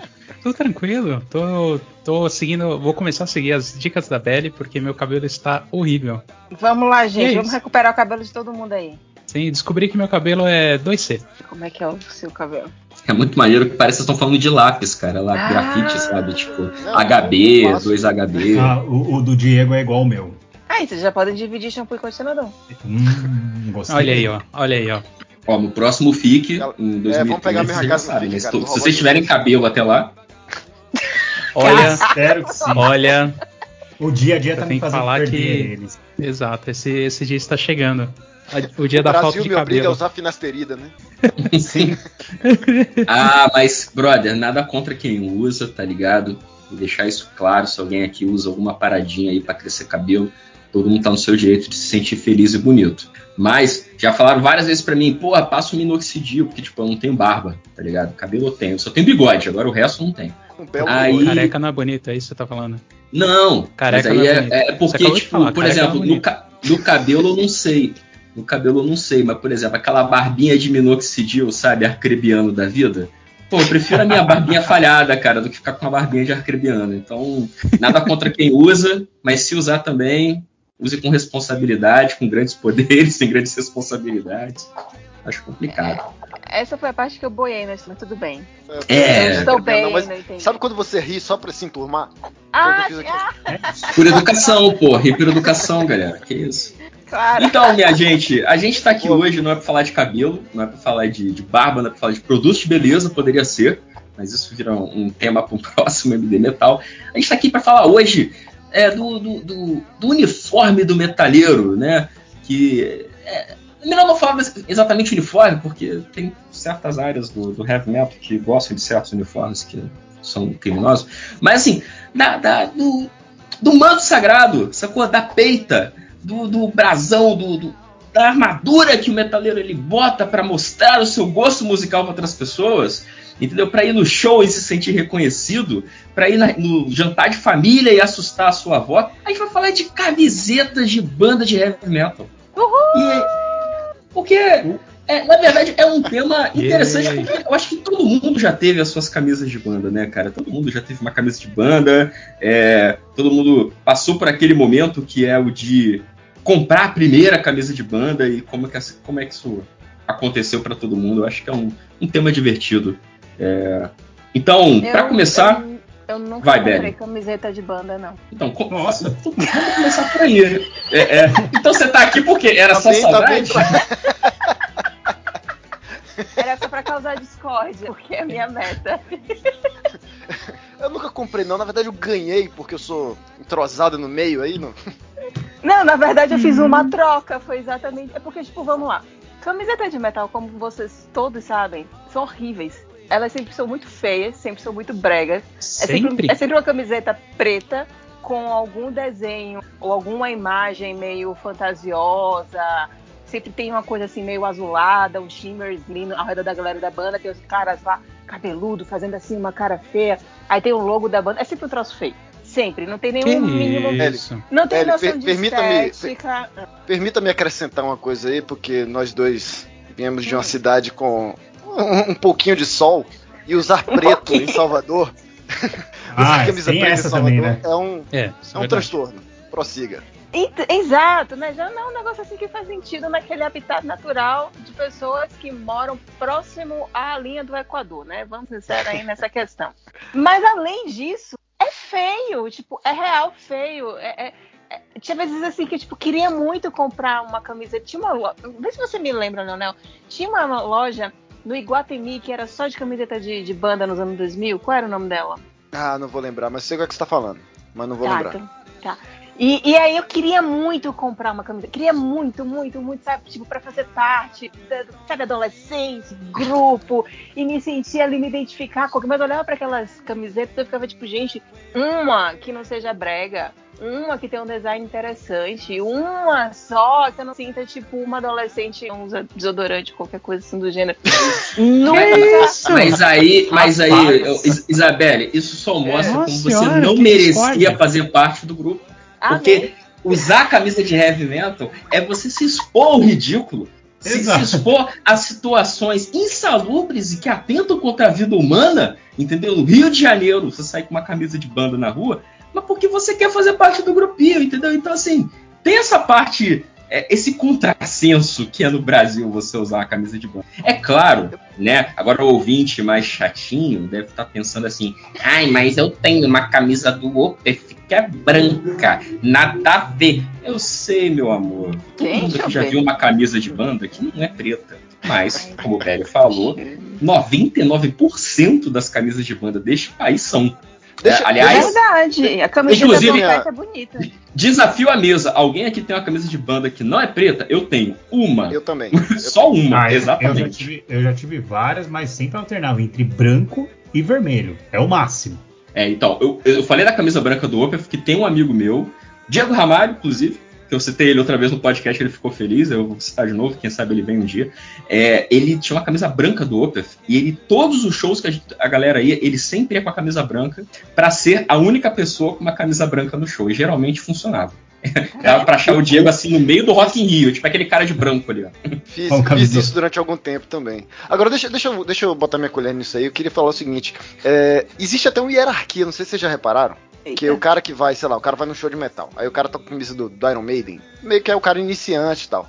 O cara que quer dizer que é das antigas, ele pega essa uma banda de death metal que ninguém conhece da Groenlândia. Mas o cara que é muito das antigas, o cara que é uma entidade do, do, do, do show de metal, é aquele cara que tá com a camisa cinza que já foi preta um dia. Esse é o cara que você fala, porra, esse filho da puta, É verdade. Normalmente esse cara sabe o que tá pessoa- fazendo. É, normalmente você vai conversar com esse cara e a camiseta é cinza. Ele fala: Não, essa aqui é da primeira turnê dessa banda aqui no Brasil. Essa- eu tava lá. Normalmente é Nossa. Então, eu tenho Mas uma curiosidade, já, já que. Algo, algo de iniciante, não. Eu acho que talvez iniciante seja, sei lá, um Avenged Sevenfold, algo assim. É que eu sou Não, mas o, o Belly, é porque o Lionel tá falando do que ele lembra da. que ele, ele tem uma pessoa de uma idade avançada. Na época Justo, dele, o Iron Maiden era essa banda vai. nova que chegou agora, entendeu? Esse menino aí, Caraca. esse tal de Bruce. Achei que... Ele tá falando de cabelo aqui, certamente o Lionel nessa época cortava a franja, entendeu? Então tem que compreender a idade do colega. Eu quero perguntar, então, já que É isso, Lionel já, já eu botou. fui Bulinado as três vezes. É, Sabe o que é? É amor, é muito carinho aqui. com certeza. O, já que você puxou aí essa coisa da, das hier- a hierarquia e das camisas bizarras, eu queria perguntar pro membro da mesa que eu tenho certeza que tem a camisa mais hermética e, e- e- e- sabe, críptica dessa galera que tá aqui, que é Lucas. Lucas, qual é a camisa mais bizarra que você tem? Qual é a banda? Mas, por favor, se for alguma coisa muito criminosa, por favor, não compartilhe. Não, não. De crime. é, a- camisas criminosas você só pode usar até os seus 16 anos, né? No qual você quer ofender. Aí você pega umas, tipo, a mais famosa do rolê, eu nunca tive ela, mas a mais famosa pra você ofender é de um EP do Marduk, uma banda de black metal da Suécia, chamada Fuck Me Jesus. Então é uma Ah, ok, não precisa descrever a imagem. Eu acho que Não precisa já imaginou. quiser, joguem aí no Google, vocês vão detestar. Mas eu acho que a mais bizarra que eu tenho, cara, é de uma banda japonesa, né, de metal tradicional, chamada Metal Lucifer. E, cara, é uma galhofagem total. Eles têm um, um doido chamado Tanaka como é, o, o mascote da banda. Aí normalmente ele tá com adereços na mão, tipo, o álbum deles, o último álbum deles se chama Heavy Metal Bulldozer. O penúltimo é Heavy Metal Drill. Então é o cara com uma furadeira. E o que eu tenho na camiseta é a Heavy Metal Chainsaw. Então ele está com uma serra elétrica na, na, na camiseta. E eu acho maravilhosamente tosco e bonito de se usar no dia a dia. Mas é uma banda bem desconhecida, assim, num geral. Né? Eu, tanto que essa camiseta que eu consegui é limitados, caralho. Que eu, eu, eu não sei vocês, né? É, se vocês ainda usam muita camisa de banda hoje em dia. Porque eu, particularmente, meu vestuário é 90%, 95%, eu acho, de camisas de banda. Nossa, ele é, é Bel Reverso. É, Tipo exatamente. Diego, você tá falando Não, muito pouco, vai- cara. Eu quero, eu quero, peraí, eu quero ouvir do Diego agora. Diego tá falando Não, quando muito você pouco, falou de. Ele se esconde quando na você- coxia. Eu, eu não gosto Sim, disso. é. Eu, eu Fala aí. sempre ouvindo. Sim. Eu, eu esqueço que eu não sou mais ouvinte nem tô editando. É, eu, você falou Eu de acho que aí ofender. você, você- Eu esqueço você tá ouvindo anotando a minutagem das coisas, né? Tipo, É, você- você falou, você falou de ofender, eu achei que você ia falar de tipo, us- tipo usar uma camiseta do Iron no show do Metallica e vice-versa. Cara, eu acho isso daí.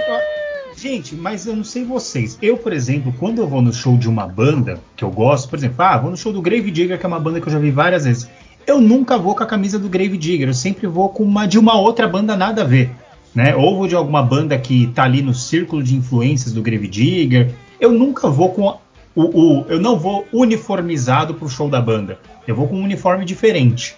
Eu sempre Sim, sei mas teve uma época, hoje em dia provavelmente não, mas teve uma época que era era proibido você ir com uma show, com uma show, com, num show do Metallica com a camiseta do Iron e vice-versa. Katy Perry Não, mas eu é porque falando você que tá é legal falando isso. das duas bandas com a pior secto de fãs do heavy metal. Exato, exato. não sabia mas dessa extremamente que não bom. existe, né? Também não sabe. Não, eu acho Você que também podia ir deve com qualquer outra, questão, né? menos. né? Deve ter a questão também faixa etária, tipo, quando essas bandas também estavam mais populares, e aí a gente pro- também deveria sermos mais jovens, né? Ali na, fa- ali sendo adolescente, de 20 e poucos anos. Então é tudo muito mais apaixonado, mais hormonal. Adolescente de 20 e tudo poucos. briga. Não, então, entre, entre adolescente e poucos, vai. Hum. E aí você realmente quer brigar, sabe? Tipo, qualquer coisa, vou tipo, ah, que bizarro. Você vem com uma camiseta, você tá desrespeitando a minha banda. Isso assim, bem de coisa de, de jovens. É. E depois dos seus 30, você fica tipo, ah, valeu, você quer causar então. Bebe e um casos. de- Eu É, acho que é, vai não, é desenvolver verdade, no. é, É, a gente é. vai desenvolver aqui, mas É. tem o famoso tomar visu, né? Então eu acho que a gente vai desenvolver isso daqui mais pra Não, frente. por, por, para aí, por favor, Paulo Fernando, explica que merda é essa. O que que é tomar visu, pelo amor de Ah, Ah, quem é o velho agora? Aí, ó. Deus? Não, não, não, não. Eu não sou. Eu, eu sou velho também, mas eu sou civilizado. Eu falo português, eu não falo paulistês. Ah, tá. Entendeu? Tomar Esse- Entendeu? Esses bandeirantes aí ficam falando esses negócios, entendeu? Não fala Tomar bizu é, é tomar a peita, ti- tirar o. É, Tomar roubar. peita, melhorou muito. Eu lembrei, do, É. lembrei do seu Ah, Madruga, eu o já professor. Girafales, né? Que é Exato. uma peita. Não, mas Sim. é, o- é é hábito, assim, acontecia muito nos anos 90, começo dos anos 2000, principalmente aqui em São Paulo, né? É, do pessoal assim, por exemplo, ah, um moleque novo chega no rolê com uma camiseta de uma banda muito underground. Então chegava aqueles famosos vou intimar o cara e perguntar a décima geração da família do vocalista. E se o cara não soubesse, eles simplesmente tomavam a camiseta do cara ou rasgavam a camiseta do cara. E o cara Olha. voltava sem a camiseta para casa. Olha, Meu Deus. Isso foi tanto uma prática. É, é uma, é- era uma prática frequente no- aqui em São Paulo, frequente pra caralho, assim. Quantos amigos meus falam, ah, já tentaram tomar o meu visu, mas aí eu sabia da banda, eu tinha os plays em casa, os plays é o que eu Sim. falo, é os, os álbuns em casa e o caralho. E aí sempre tinha essa fita, né? Eu até brinco hoje, eu brinco entre meus amigos, ó, você não sabe de tal banda, você não conhece tal banda, eu vou tomar seu visu. Mas é tipo assim, tem gente que leva a sério, mas a gente é aquela piada interna gostosa que a gente brinca, mas eu jamais faria um negócio desse. Mas É, é tipo. É tipo um filme, cara. É tipo The Warriors. Só que com um Isso. bando de pessoas com seborréia e gordos lutando com camisas pretas. Cara, coisa estranha, cara. Porque assim, eu já ouvi falar aqui no Rio ah, da galera mais, mais da antiga do que a gente, a galera do. Da, da, da jaquetinha jean cheio de pet. Né? Uso. E aí, e aí quando. E aí rolava isso, tipo, ah, se o cara achou, pô, o cara lá tá com o pet da banda tal, mas ele é poser. Então ia lá e arrancava o pet da. Agora, porra, tirar a camisa e rasgar a camisa, brother, que extremo. Que vontade de ver outro homem sem camisa, gente. Era só pedir com, com jeitinho, pô. Exato. Não, mas isso do pet também ainda continua. Eu, por exemplo, eu não uso mais por causa que eu acho esse visual, a gente chama de, de Zé Coletinho ou Zé Venom, né? No rolê aqui, que é os caras que só andam com esses coletes. Os caras que ostentar as bandas. Aí você chega, vai perguntar. Mano, quantas vezes eu já não. Conversando com um cara da banda que tava no colete dele, o cara nem aí, não sabia nem de que banda eu tava falando. Meu Deus, ele está com isso no colete. Se fosse há 20 anos atrás, eu estiletava ali o, o pet e tomava isso? dele. né? É, era assim as coisas, gente. E graças a Deus melhorou bastante e não tem mais essa patifaria no rolê. Caraca, 20 anos atrás, quem olha a cara de Lucas com esses cabelos não dá a idade que esse menino tem. Mas Comecei vamos aqui interromper as nossas deliberações para dar uma boa noite pro nosso também membro fundador do MD Metal. Vitor Coelho chegou agora. Vitor, boa noite. Como é que você vai? Entrou no mute, eu não sei se Boa tá noite, boa noite. Oi? Você entrou no mute, eu achei- não sabia se eu tava podendo falar, mas. Não, não, aí, não. cara. Não, imagina, tô aqui, tô um prazer imenso, um prazer quase que sexual estar aqui com vocês falando sobre camisetas, um tema que eu gosto tanto. Inclusive, adoro comprar camisetas falsas após, após os shows aí nos rolês que eu vou. Cara, eu amei muito que ele tá falando de um prazer quase sexual de camiseta. A gente tava falando sobre arrancar a camiseta dos outros. Então, Exato. é só, tipo, a pauta fazendo o ciclo perfeito. Continue falando sobre isso, vai. Não, porque você vai nesses shows, as camisetas, você quer apoiar a banda e tal, principalmente banda, quando a gente vai em show de banda internacional, né? Já, já foi, já custou 50, já custou 70, atualmente, dependendo da banda, você paga 120 numa camiseta, enfim, oficial. Aí você sai, você vê lá. Sim, aí você vai, você vê lá, ó, enfim, já tem colombiano, tem chileno, Ah, tem o, o peruano. famoso chileno. Você já encontrou o famoso chileno aqui em São Paulo também? Opa, é, exato. O chileno tem umas três camisetas do Apocalíptica de cada show diferente que eu já fui dele. E o chileno tá lá vendendo. Você sai depois de um show, três por. é, de- Depende muito do show, tá, gente? Depende da qualidade. Já comprei camiseta dele 3 por 10, cada uma por 30, mas normalmente com 100 contos você compra no mínimo umas 5 camisetas dele. E as minhas camisetas favoritas são essas daí. Ele faz uns trampos bem da hora. Tem uma camiseta do Symphony X até que eu gosto de usar na academia. É, então, viva aí, vida longa o chileno aqui de São Paulo e é isso. Tem que apoiar as bandas, mas também ó, a- as bandas têm que entender a situação que o nosso país vive. Não, e As outra, às vezes. é. É, não, mas até banda nacional, ultimamente, eles andam É, não, a você vai num show do Angra aí, entrando no Angra Verso, que é um tema que a gente adora falar A aqui. gente adora. Puta merda. É, é esse valorzinho aí, um Angra Verso, você não paga menos de. Cara, Se Isso- colocar em dólar aí, você não paga menos de 15 dólares. E o- Entre 10 e o- 15 o- dólares. E o Angra Verso tem um porém, cara, que assim, eu lembro que na, na época que eu ia muito em show do Angra, quando eles tocavam todo fim de semana no Circo Voador, é, eles tinham uma camisa que, claro, isso foi antes de 2018. Hoje eu jamais compraria essa merda. Mas na época, eu tava vindo da- do espírito da Copa de 2014, que foi um rio que passou em minha vida e jamais me recuperei. É, eles tinham uma camisa que era a camisa do Saudades, Brasil. Inclusive, né? Nem o Brasil se nem recuperou. fala, Nem fala. O Pet É, mas, mas assim, energia lá em cima, gente. V- Vamos pela nostalgia, gente. Não vou pensar em hoje, não. Pensa. Eu já tô cabeça imaginando a 2014. camiseta que você vai falar, Tango, e já me vem aquele clipe deles do Pra Frente Brasil, salve a seleção. Né? Amo esse Então, é- é- era a camisa verde e amarela, escrito Angra, tipo uniforme do Brasil e tal. Mas na época era muito maneiro. Então na época eu era louco atrás dessa camisa. Eu lembro que eu fui num show, tinha, só que eu tava sem grana, não aceitava cartão. Porque tem isso também, né? As lojinhas de banda de show, elas estão presas eternamente no século XIV. Elas aceitam, aceitam só dinheiro em espécie ou sal. Então, sabe, nunca tem Será um- que elas aceitam Pix hoje? Ah, hoje tem agora Pix? aceita. É que depois ah, não teve Pix durante. É só, o Pix surgiu na pandemia, né? Então a gente não vai chegar ainda. Sim. Aceita as Pix? Um grande abraço aí pro Casimiro. Inclusive, eu tenho uma história boa pra contar, Tarcísio, é sobre Copa Ô, de mas- 2014. Eu, eu já cantei no tema da Copa de 2014 do Banco Itaú. Quem quiser ver essa, essa cagada de vergonha, é, eu vi que tava um bocado de amigo cantando. Eu falei, vou cantar essa porra no violão. Gravei, uma mina do Itaú me ligou, me fez um Pix, na época não era um Pix, né? Era um TED. Falou, ó, te pago 100 reais se a gente tiver permissão pra usar teu vídeo. Eu falei, mano, 100 conto, cerveja, Copa do Mundo, vambora. Usa meu vídeo. Eu falei, você quer que eu grave de novo a qualidade boa? Não, só me manda MP4, aí tá ótimo. Ganhei 100 conto e ainda apareci lá de graça cantando essa merda dessa Que música. beleza. Tá valendo. Ele- enfim, eu só eu ia complemen- complementar a história do. Depois dessa, eu tô, tô até. A minha história até perdeu totalmente a graça. Mas não, eu ia, eu só Fala ia- que eu tô procurando no YouTube aqui. Não, que eu ia puxar o, o, o- um próximo tópico pra gente conversar, que era o seguinte, porque eu fui no show, não aceitava nenhuma forma de pagamento re- real. Aí eu falei, ah, no próximo eu trago dinheiro, eu vou comprar. E, cara, nunca mais apareceu essa camisa pra vender no Circo Voador, mas só apareceu essa camisa feia pra caralho. Então, é isso que eu queria também trazer pra vocês, assim, tipo, às vezes a loja da banda é uma decepção. Só tem camisa Normalmente feia, camisa é. escrota. E aí você sai, a, a camisa do ambulante é muito mais legal, cara. Vezes, eu já vi o ambulante vender a camisa da própria turnê que a banda estava fazendo, que a própria banda, dentro do show, não estava vendendo a camisa, mas o ambulante já tinha, com as datas certas. Eu falei, porra, brother, me dá uma aí. Isso acontece muito. Cara, é, eu tenho- eu tenho uma do que eu comprei no, no show do Halloween de 2017, que, tipo, a, o merchan oficial do Halloween era aquela coisa básica do site, assim, que você vê em qualquer lugar. Só que o ambulante, ele tinha uma Raglan cinza com a manga preta, com, um logo, com uma imagem completamente que eu nunca tinha visto do Halloween, mas muito bonita, e as datas atrás.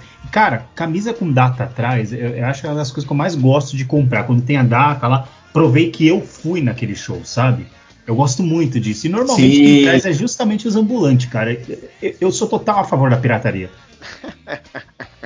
Que às vezes nem é exatamente uma pirataria, cara, porque o cara criou uma outra arte. Sim. Muito melhor que a oficial. Muito A melhor. banda devia estar pagando o o ambulante, cara, senão não estaria usando a camisa da banda. Porra, essa camisa merda, cara. Ainda cobra 200 conto na camisa bosta? Ah, não, pelo amor de Deus. Eu tô gostando que a, a gravação dando uma volta, né? Porque eu comecei falando que todas as camisetas de metal, 99% das camisetas de metal são feias. Aí vocês começaram a me criticar, né? Falaram que é essa mina aí que tá falando de camiseta de metal. aí agora a gente já tá voltando. Não é verdade, né? Porque é muito feio. Não, não, não, não, não, não. Robô. Isabelle, É, Isabelle, é, veja é. bem. Eu, eu- É. eu- eu- eu- eu comecei concordando com você. Mas eu disse que. Eu comecei concordando com você. A diferença que eu disse que a gente sabe que é feio, mas a gente usava mesmo assim porque a gente queria se sentir legal. Entendeu? A gente sabe que é Porque feio, você porra. sentiu uma necessidade de fazer parte do grupo, eu não senti essa necessidade e você me julgou. Você falou que eu não merecia, então eu tá no grupo dos metaleiros. Não, Não, não. Você que não julgou. Falou que metaleiro é um bando de, de moleque sem senso estético, porra. Ah. As camisetas são, gente. As camisetas não tem nenhum. Não, metaleiro é isso mesmo, eu estético. concordo. Você vai em um show de metal, é tudo igual, gente. Vamos ser sinceros. A galera tem dificuldade Eu lembro de que quando eu- desodorante. Exato, quando eu fui conhecer o Eric Martin a primeira vez, em 2000 e... Caralho, a gente tá ficando velho, acho que foi 2009 isso, velho, já faz mais de 10 anos. E aí, ele, tá- acho que foi 2009 ou 2011, eu não vou lembrar agora de cabeça. Mas enfim, ele tava fazendo um show ele falou, pô, Aí eu falei, você pode autografar aqui minha camisa e tal, não sei o quê. Ele falou, pô, eu te vi várias vezes lá de cima. Eu falei, eita, será que ele vai dar em cima de mim? Oi? O Martin é gay, não sabia e tal. Eu achei meio Maneiro, estranho. maneiro, pô. É, maneiro, sem preconceito, né? Mas não era o que eu tava esperando. E aí, tipo, pegou assim desprevenido e falou: Não, é porque eu vi tua camiseta, você é o único que tá de camiseta branca aqui. Então é isso. Metaleiro é o senso estético é esse. Tá todo mundo de camiseta preta, a maioria de cabelo reparei que, sua, reparei que sua camiseta é pirata, então eu queria. Pode ter sido um jeitinho delicado de eu- dizer, não. pode. Eu comprei essa camiseta, não era do eu chileno, vi. mas é o equivalente ao chileno? Sim. Cara, eu já ouvi uma história assim, não lembro de qual banda, qual foi o caso exatamente, mas é uma história dessa, que o cara faz o meet and greet, e aí o cara vira e fala, porra, que camisa maneira, é, onde é que você comprou? Aí o cara fica todo sem graça de falar que a camisa é pirata, aí o maluco da banda fala, não, porque eu sei que ela é pirata, mas é porque eu acho ela muito melhor que as nossas, eu quero saber onde é que você comprou, porque eu quero, eu quero que a gente, é, eu quero que a, a nossa empresa copie isso aí, eu achei muito bom. Mas eu queria perguntar pra vocês, aproveitando o ensejo, é, vocês lembram que aqui no Rio tem um cara que ele ia pra todos os shows de metal que tinha na cidade, todos, com uma camisa do Bob Esponja. E o cara era enorme, o cara era, era fortão. Sabe, fortão. O cara era fortão, sabe, tipo Zangief. O cara era enorme, o cara era gente fina pra caralho. Nossa, o cara era um doce. Mas ele causava impacto. Ele ia com uma camisa que era assim, era o Bob Esponja. A camisa era amarela, cheia de bolinhas, né, que são os buraquinhos da esponja. Aí tinha o rosto do Bob Esponja no peito da camisa, na- no torso, sabe? E aí, tipo, era muito foda ver a rodinha armando, todo mundo caindo naquela porrada amigável, e tava um Bob Esponja girando, igual um diabo da Tasmania ali no meio. Aí, pra, pra banda de vocês, também tinha esse, esse cara que sempre aparecia em todo show, e você via ele à distância, assim, tipo, porra lá, o cara do. Olha o Bob Esponja de novo. Exato, Você normalmente até esse marca com cara, seus amigos, né, cara? Você vai estar por onde? Eu vou estar ali perto do Bob Esponja. Exa- é, Esse cara, ele normalmente pega o nome do que ele tá usando, né?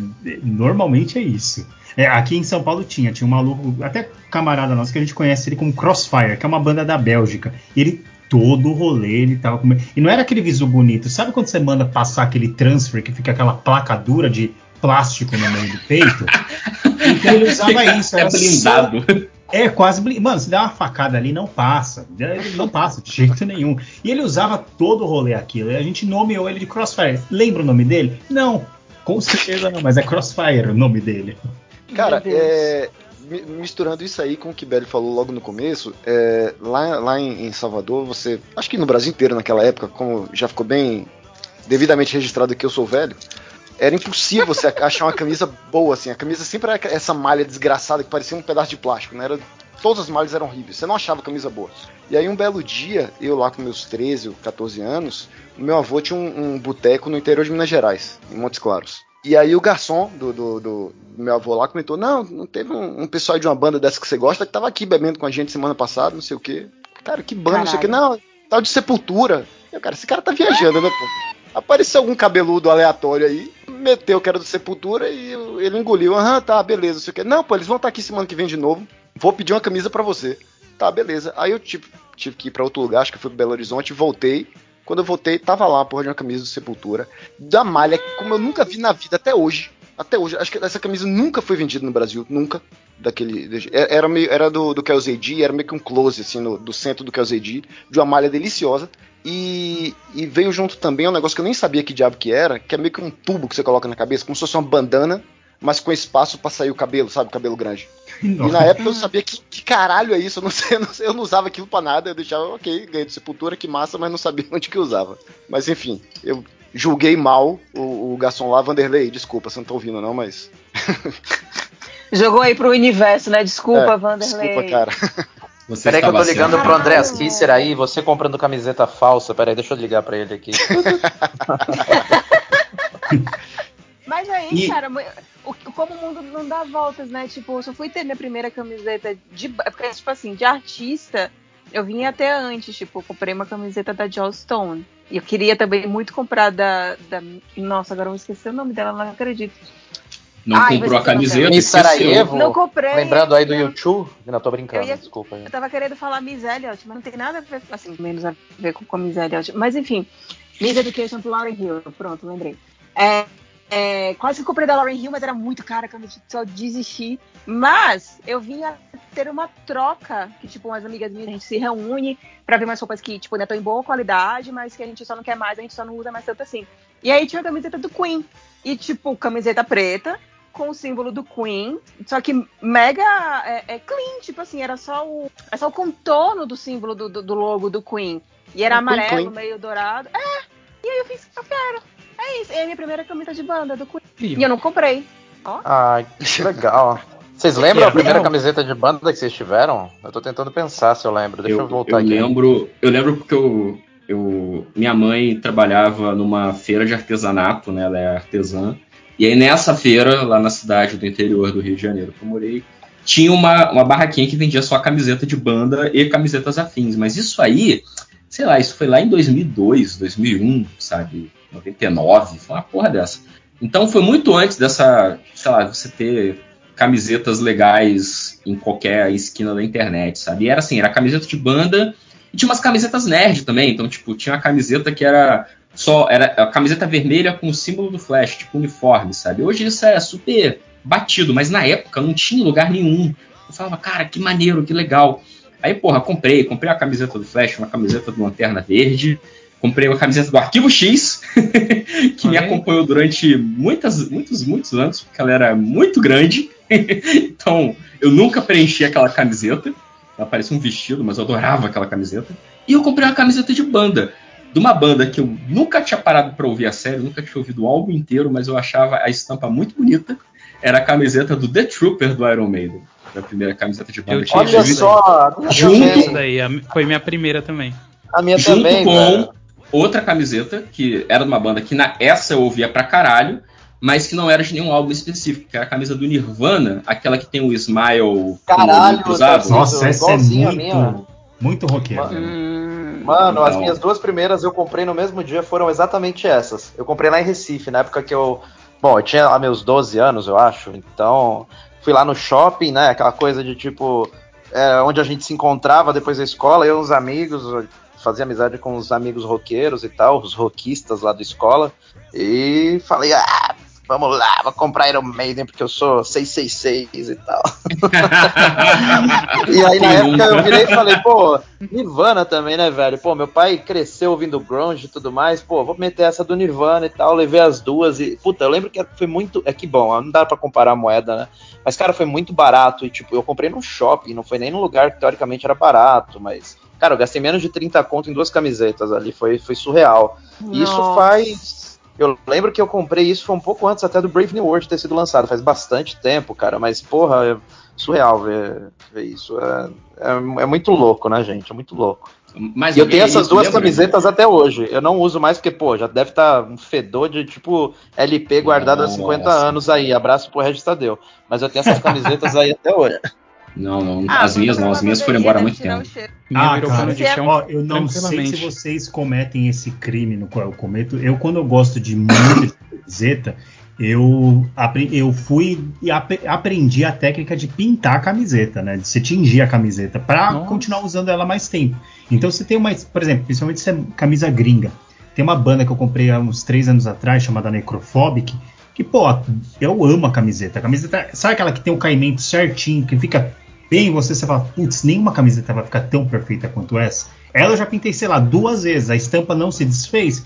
Então, beleza, continuarei usando ela pintada e tudo mais, é, tingida, né? Pelo menos dura mais uns dois, três anos aí, né? Mas, mas, mas qual que foi a tua primeira camiseta, Lucas? Você Cara- um milhão de, de camisetas. Você É, lembra? a minha- lembro, lembro. A minha primeira, pra você ter noção, é de uma banda no qual eu nunca gostei, mas minha mãe viu que era de rock e me deu, comprou na C&A, por sinal. Foi uma do Ah, maneiro. Slipknot, da época do Iron. Olha, É, eu, de- eu assim, eu olhei e falei, ah, tá isso. bom, né? E minha, aí a segunda que foi, já eu comprei, né, com meus, meus dinheirinhos, foi uma do Ice Durf. Eu comprei. Puta, hoje eu não usaria ela jamais, né? Porque ela era de toda errada. de chão. Não, eu usaria. Eu usaria qualquer outra do Ice Durf, menos aquela, porque aquela era tipo. é, era justamente é, o, algo da Revolução Americana, e atrás tinha cobra ANCAP escrito Don't Tread on Me. Eu jamais usaria isso. Nossa. Mas isso era o quê? 2004? Eu tinha Nossa. 13 anos, cara. É pra mostrar que o Ice. Duff já era muito escroto há Já, muito tempo, não, só a gente é. que não viu. Não, o Ice Durf ficou- virou a coisa escrota depois do 11 de setembro, né? Mas então, o tema é outro.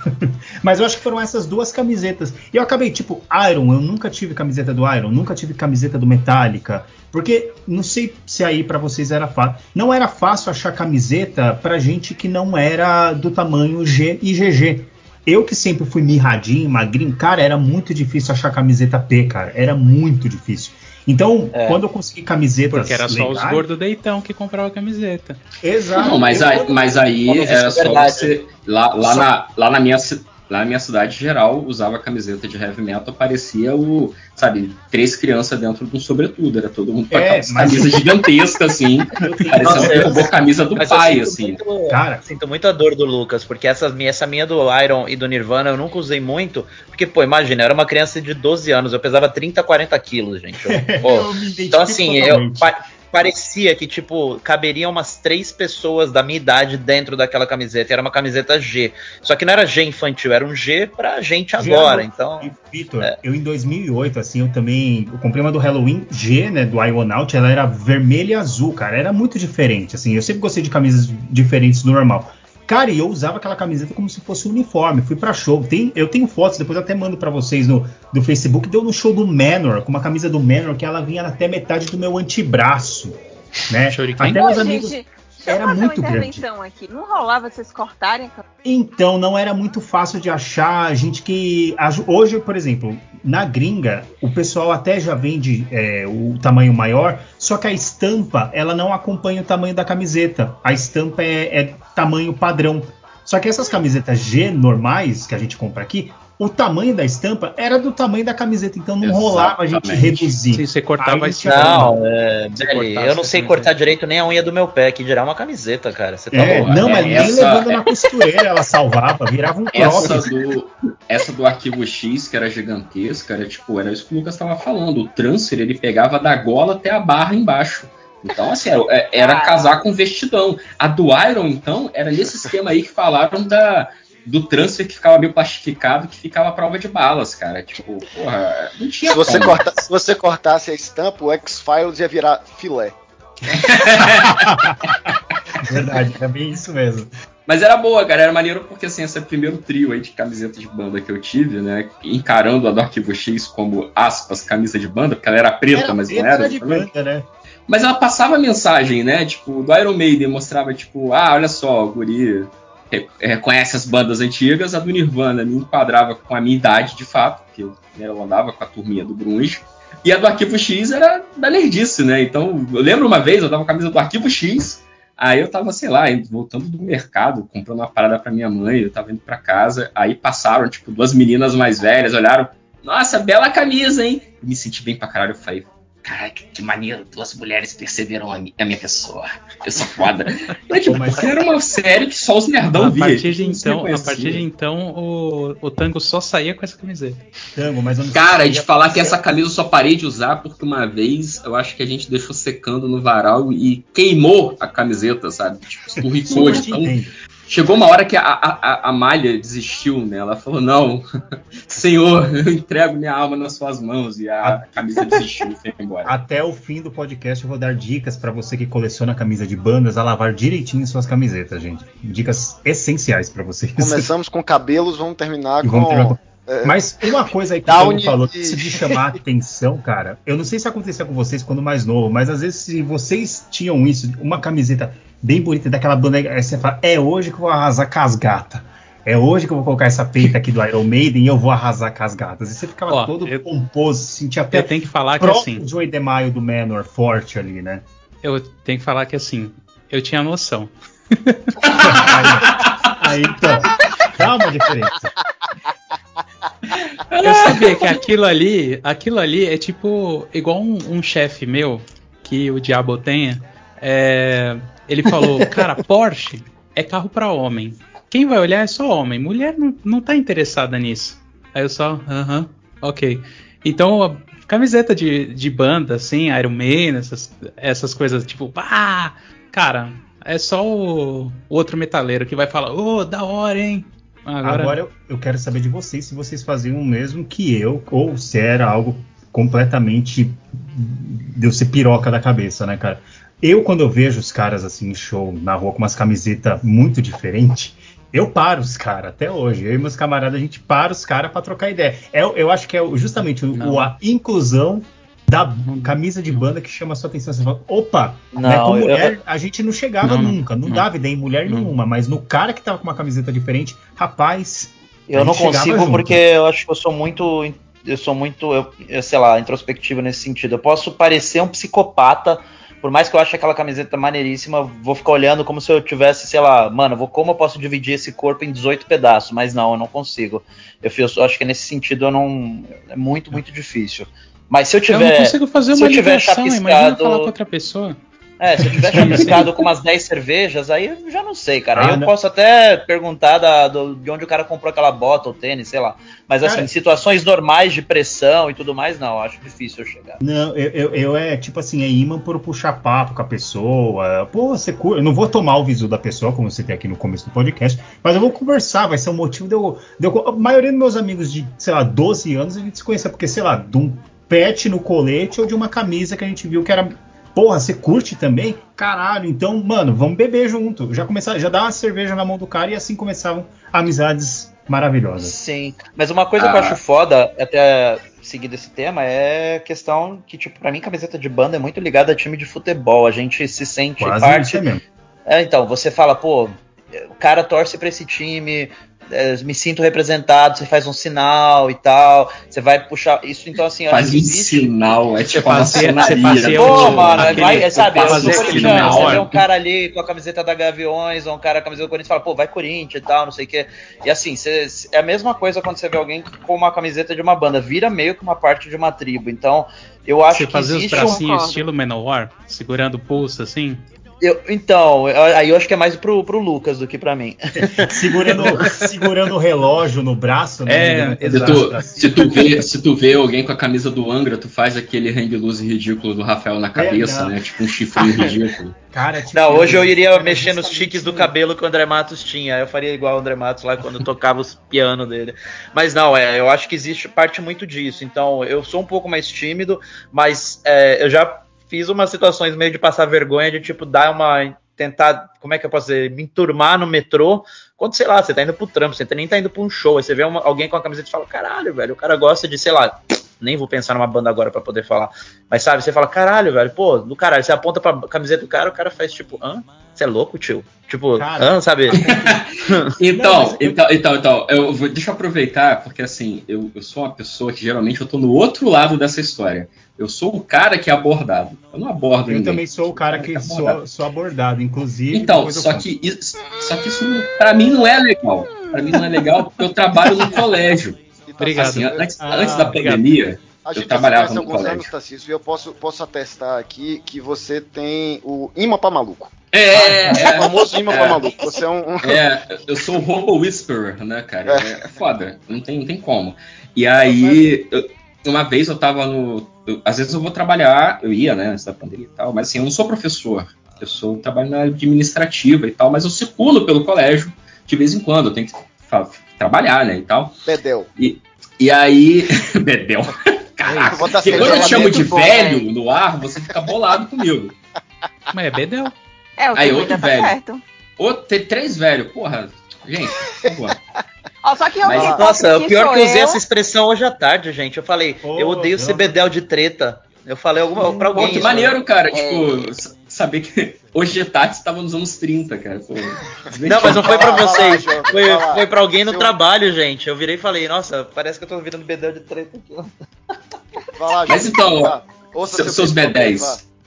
Aí, eu, eu- eu- às vezes eu, eu vou com camisa de banda e tal, quê. inclusive eu tenho um costume aqui no Rio, às vezes quando tá um dia frio, mas eu não quero botar um casaco, eu boto a camisa de banda porque a estampa vagabunda vai me proteger do vento. Então, mas é uma escolha que eu faço assim, para não tentar criar identificação com o aluno, porque eu não quero, sabe, ser reconhecido no ambiente, eu não quero que a pessoa, sabe, nem um meneio de cabeça, eu não quero nada, eu não quero interação com essas pessoas. Porque eu não sou professor, eu não quero.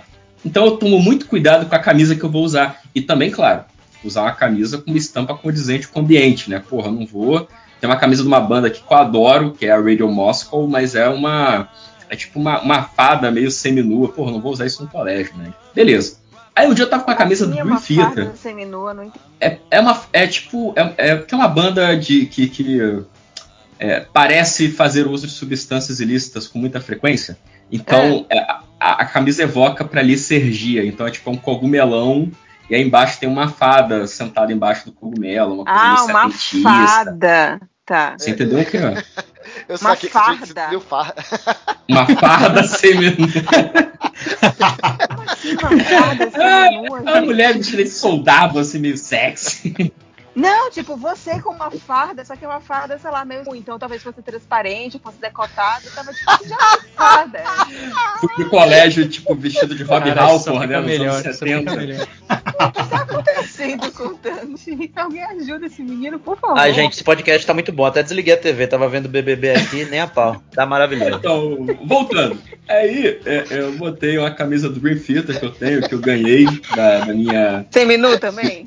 Não, não, eu vestido. Mas eu ganhei a camisa do Theater que eu ganhei, que até te- também tem uma história divertida, porque eu ganhei de presente da minha digníssima quando a gente ainda tava namorando. E assim, ela sabia que eu gostava do Dream Theater, ela escolheu a camisa que ela achou mais bonita, mas é do Systematic Chaos, que na época era o pior álbum do Dream Theater, então aí eu fiquei meio. "Uh". Não, mas eu uso, assim, eu uso porque eu gosto da- do, presente da pessoa, né? Mas assim, toda vez que alguém vem puxar assunto do- do- da camisa, eu fico meio. "É, tá bom, tá maneiro.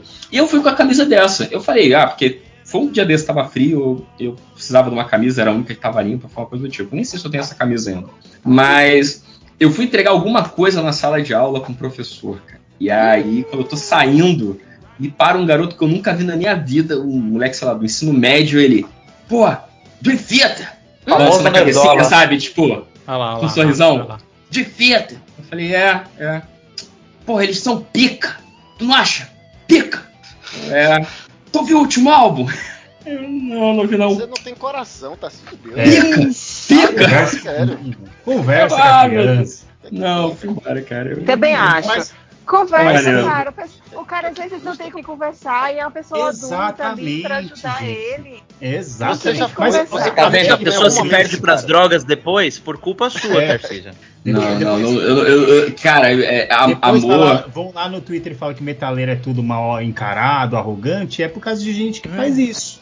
Meu amigo, Isso, amor, amor só de mãe, eu sou profissional, entendeu? Ele quer, quer Mas- amizade.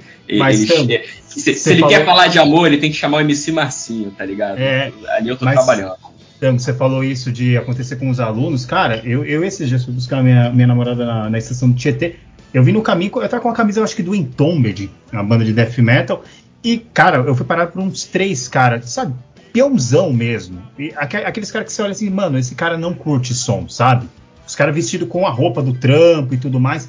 Eles, pô, mano, fudido isso aí, eu ouvia quando era mais. Aí já conta aquela história toda, né? Vem com todo enredo de quando ele conheceu a banda, dos rolês que ele fazia. Então é um negócio arriscado, mas, mas- mas às vezes é da hora. É Assim que você conhece gente, ensina a gente, igual esse jovem mancebo que queria só falar de Dream Theater com você. Pois é. Não, mas Você é legal que destruiu a vida na- dele. nessa época do Pois é. trabalho já aconteceram algumas coisas também interessantes também. Tipo, já teve uma vez eu tava trabalhando, cara, numa banca administrativa de concurso público de professor, aí tinha um cara da banca externa, cara, maior professorzão respeitado do pós-doutorado da puta que pariu e tal, não sei o quê. Aí um dia ele foi na minha sala assinar um papel, eu tava com uma camisa, sei lá, do, do, do EP, do primeiro EP do Far From Alaska, quando eles nem tinham gravador ainda, que eu fui num show, e aí eu comprei a camisa Foda. do Stereochrome, a camisa branca, com ilustração toda maneira e tal, não sei o quê. Aí ele foi, assinou, pá, todos os doutores lá conversando, depois a gente tava indo embora, o diretor, da, o pr- presidente da banca virou, inclusive, ó, bela camisa, me amarro ni- nisso aí, e foi embora. Eu falei, caralho, que foda, o senhorzinho ouve Fafo Alaska, achei muito maneiro. Então, é, realmente rola uns negócios assim. Ah, ele Eu acho você que achou legal. Você senhorzinho você legal. dá Então o cara atenção, tem que né? ter doutorado. É, exato.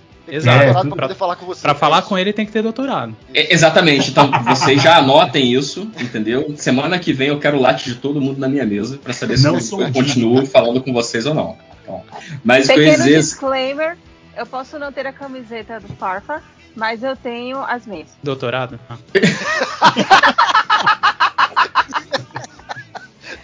Droga. Pô, essa camisa do Far From Alaska tem uma história maneirinha, cara, porque eu comprei no show e foi o show que teve aqui na- no Teatro Odisseia. E aí já era o show da turnê do álbum, mas a camisa ainda era do, do EP, né? E eu ouvia Fafron Alaska desde o início, porque era uma época que eu tava tentando parar de baixar Show música legalmente. E, Hipster, porque eu e não, é porque ele. é- dele. não, porque eles liberavam a música Gente, tem de, uma de graça, sugestão. cara. Aproveitando E aí eu, eu tô- eu, pegava de graça, eu falava, uau. Tem, um- tem uma sugestão, Tarcísio. Eu acho que eu vou levantar a pergunta aqui porque eu tenho uma história boa, mas acho que todo mundo deve ter. Pra cada um contar uma camiseta mais. em uma situação mais nada a ver que você comprou, que você tem uma camiseta. Já que você tá contando essa, eu acho que vale aí você até terminar. Mas acho que todo mundo deve ter tipo, uma, uma situação bizarra. Tipo, você comprou uma camiseta que você não esperava, de alguém que você não esperava, que tava, sei lá, enfim, de uma banda que você nem gosta, sei lá. Não, é, mas a história não é tão curiosa, não. eu só ia falar que, assim, quando eles fizeram o show foi legal, porque a própria banda tava vendendo as camisetas. Porque na época eles eram. estavam começando e tal. E, e foi legal que a gente bateu papo, sabe? Tipo, a, a Cris, inclusive, tava com a perna quebrada nesse dia e não sei o quê. E a gente. Só que tava tendo o show de outra banda antes. Então a gente conversando, digitando mensagem no celular, sabe? E aí foi um momento muito legal, assim, tipo, você não tem. é, eu não tinha, nunca tive é, essa oportunidade de conversar com a banda, sabe, antes do show. E foi super Aliás, bacana. falando- Então, carinho. Aproveitando pela em falar com a banda, a- o papo de falar com a banda, eu vou falar aqui o meu pior momento de papo com banda, para mostrar o quão é, é avançada a minha inaptidão em conversar com pessoas. É, eu paguei um meet and greet para conhecer o Maximum The Hormone. E, bem, eu entrei, cumprimentei cada um, olhei para todos, tirei a foto e entrei pro show. Que dinheiro bem gasto, hein? Sim. Mas, ah, Aí quando eu sucesso. passei da porta, eu falei, como eu sou um idiota. Sabe aquele, aquele é meme da tua, galinha véi. olhando no espelho falando patética? Não, cara, mas é pelo, tua, mas você cara. fez o que, o que tinha que fazer. Você encontrou e cumprimentou. É o nome da coisa, Exato, cara. Não é, meet meet, and não é meet and greet e, e, e talk something interesting. Não. Não, não. Aí é o, é o artista que eu acho muito. Eu acho meio escroto, sabe? Você sabe que esse é o jogo, você sabe que a pessoa quer Não, conhecer você. não, pera, pera, Belly, pera, Belly. É, não foi o artista, fui eu. Ah! Tipo, as pessoas estavam parando e falando alguma coisa. Eu não consegui falar nada. Patético, Pô, eu tem- sei. Eu, eu tenho É. uma história de meet and greet. Eu contei a história da, da vez que a- uma amiga minha bulinou o Kiko Loureiro. Ah, caralho, quero saber disso. Peraí, é bulinar é, legal. que, peraí, bulinar é o quê? Só pra saber se a gente tá É, no dá uma mesmo... então, de bulinar. É, bulinar então, é dar tipo um é tcheco-tcheco no tcheco-tcheco? Não, não, não. Não, Bulinar é tirar uma casquinha, pô. Exato, fazer um. tá. É, nesse Aquela sentido. Aquela reladinha na bunda de leve. Aquela É, valorizada, costas, entendeu? assim, Aquele- ah, Aquela A- a- mão. aquela sentida nas costelas, entendeu? Tipo, Aham. fingindo que é abraço, um negócio. Nós estamos, Ah. estamos num gelo fino imenso aqui, hein, galera? Mas prossiga. É Beleza. passar a mão que quando é uma mulher já é extremamente desconfortável, Pois né? é. Pra um homem né, né, não Sim. necessariamente é confortável. É, Não é gente, gente. confortável eu pra vou- ninguém. Não é Gente, confortável. eu, não é eu- uma gente, eu, legal. eu vou, co- eu vou contar a história, vocês vão perceber que foi uma coisa totalmente inocente. Calma, assim, ninguém pegou no pau do Pico, Pico Loureiro, não foi isso. Calma. Estamos pico. cancelando sua amiga. É, Se tem, tem- limites, tem tem limites. Você tem É- é um bom- não é É um, bom, dis- é um bom disclaimer que a Belly fez, com certeza. Bulinar é uma palavra que hoje em dia tem uma conotação muito ruim. Não foi com a citação que eu fiz, era só assim, tirou uma casquinha. vamos que você fez forma, era sua amiga. De repente. já- se entregou foda aí, hein?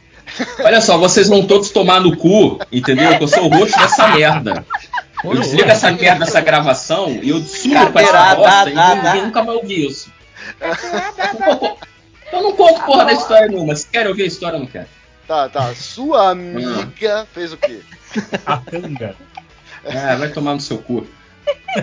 Mas enfim, a história era o seguinte: a gente tava num. num work, não era nem, era nem um show, era um workshop de guitarra, mas que todo mundo ia pra ver o cara tocar as músicas do Angra e cantar junto. Nossa E senhora. O- não tem coisa Caralho, mais chata. época. Mas assim, cara, era uma cidade do interior, a gente fazia o que, o que dá pra fazer. Quando é que o Angra vai tocar na cidade? Deixa eu abrir um parênteses no Justo, seu é parênteses, vai. Porque eu acho que é isso, cara. Acho que tinha essa época em que tinha esses workshops de bateria, de guitarra, de baixo, o que fosse, porque não tinha show o bastante. Então as pessoas ficavam tão carentes por aquilo ali que a galera fazia um monte de workshop. E era uma bosta, mas tipo, se divertia muito, eu achava lindo, mas quando tipo, tipo, eu fui pra um workshop de, de, de guitarra, eu não sei tocar porra nenhuma e eu duvido que os meus amigos que sabiam tocar guitarra aprenderam alguma coisa naquele workshop. Porque era só o cara ali na frente, tocando as coisas dele. E, e Belly, era uma. E, e com certeza também era uma parada pra, pra agradar o ego do guitarrista em questão. Tipo, pô, Ah, o Kiko Loureiro lá fazendo os double tapping dele, ele não tava ensinando nada pra ninguém. Era tipo, olha como eu sou rápido, ó, ó, ouve isso agora, ouve isso agora. Maneiro, né? Porra. É, não vai ensinar nada pra ninguém. Nossa, meu professor de guitarra odiava ele. Porque eu lembro que uma vez ele foi perguntar pra ele como é que você fez aquele band e tal, não sei o quê. Ele virou pro meu professor de guitarra, que era um cara super renomado lá em Pós de Caldas. Ele falou: Ah, você mete os dedos aí na guitarra e toca. É assim. Nossa. Aí ele virou e falou: Porra, eu né? paguei 100 conto pra ouvir isso, na boa, sabe? Então, eu, Pegou e eu levantou. Não, meu professor pegou e levantou e foi embora, no meio da apresentação do Kiko Eu Loureiro. já, Então, eu já ouvi uma história de que o Kiko Loureiro ele tem um- um- um um- uma questão de aprendizado aí, uma questão dele de que ele não consegue nem ler partitura, nem escrever partitura. Então talvez ele, ele mascare isso com babaquice, mas é uma questão dele. Ele não consegue se expressar E dessa vezes- forma. Mas às vezes, sei lá, o, o cara faz. Às vezes pra ele é natural, é tão natural que, tipo, é o único jeito dele explicar aquilo, sabe? Assim, Ou às vezes ele não tem técnica indo na inocência, exato. É, indo na é inocência. Mas o cara tá falando com o ser humano não- e diz, mete o dedo aí, porra. É, então por isso que eu acho que assim, é, é mascarar não sei é- explicar, sei lá. é mascarar insegurança com babaquice, sabe? Tipo, pô, Mas podcast às de vezes, game é feito em o que cima eu tô disso. falando é que assim, o que eu tô falando é que assim, às vezes, pra ele, não foi, não foi a intenção de ser babaca. Sim, Entendeu? sim, sim. Não tô, Não, assim, passar pano longe de mim proteger, não. Longe pelo de mim. Às pa- vezes, a- passar pano.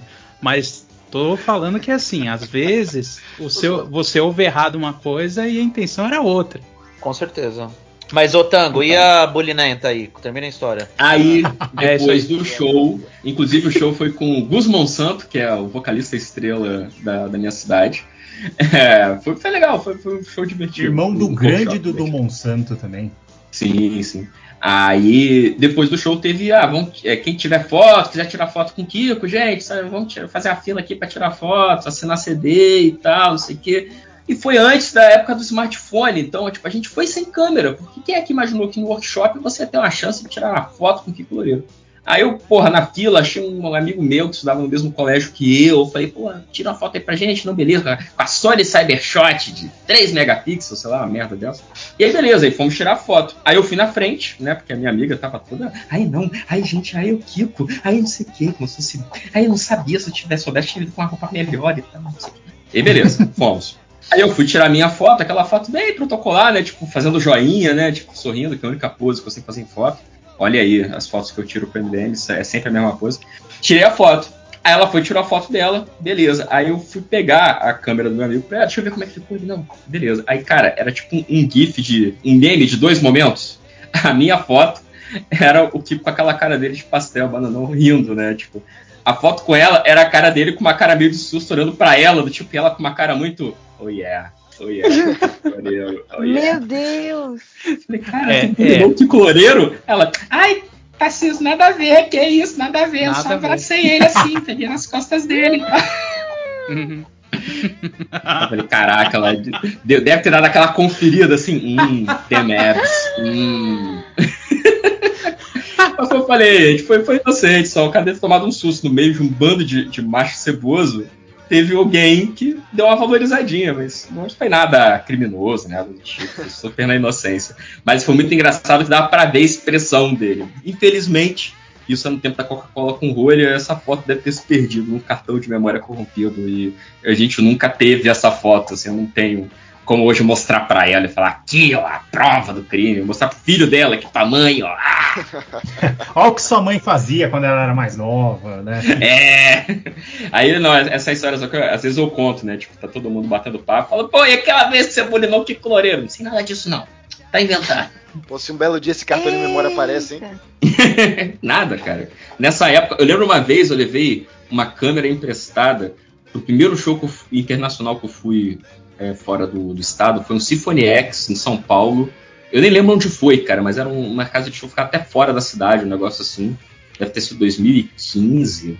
Não, nem 2015 não, porra, foi muito antes, foi 2008, 2009, sei lá. E aí eu levei a câmera, cara, tipo, eu filmei músicas inteiras do show. cartão corrompeu em São Paulo ainda. Eu cheguei no Rio, não tinha nem cartão de memória mais. Então, nessa época era difícil. Era muito difícil. Nossa, a gente passou por cada uma. Gente, eu quero falar agora, pedir pra vocês, então. Bem, tá, tá passando aqui uma, uma carreata de moto na minha janela. Então, vocês- Cuidado que tá bem perto isso aí, hein? Grita aí, Não, não. corno. Grita aí, coisa assim. Não, não, mas não, não, é porque eu moro num lugar no Rio de Janeiro. No Rio de Janeiro tem esse fenômeno.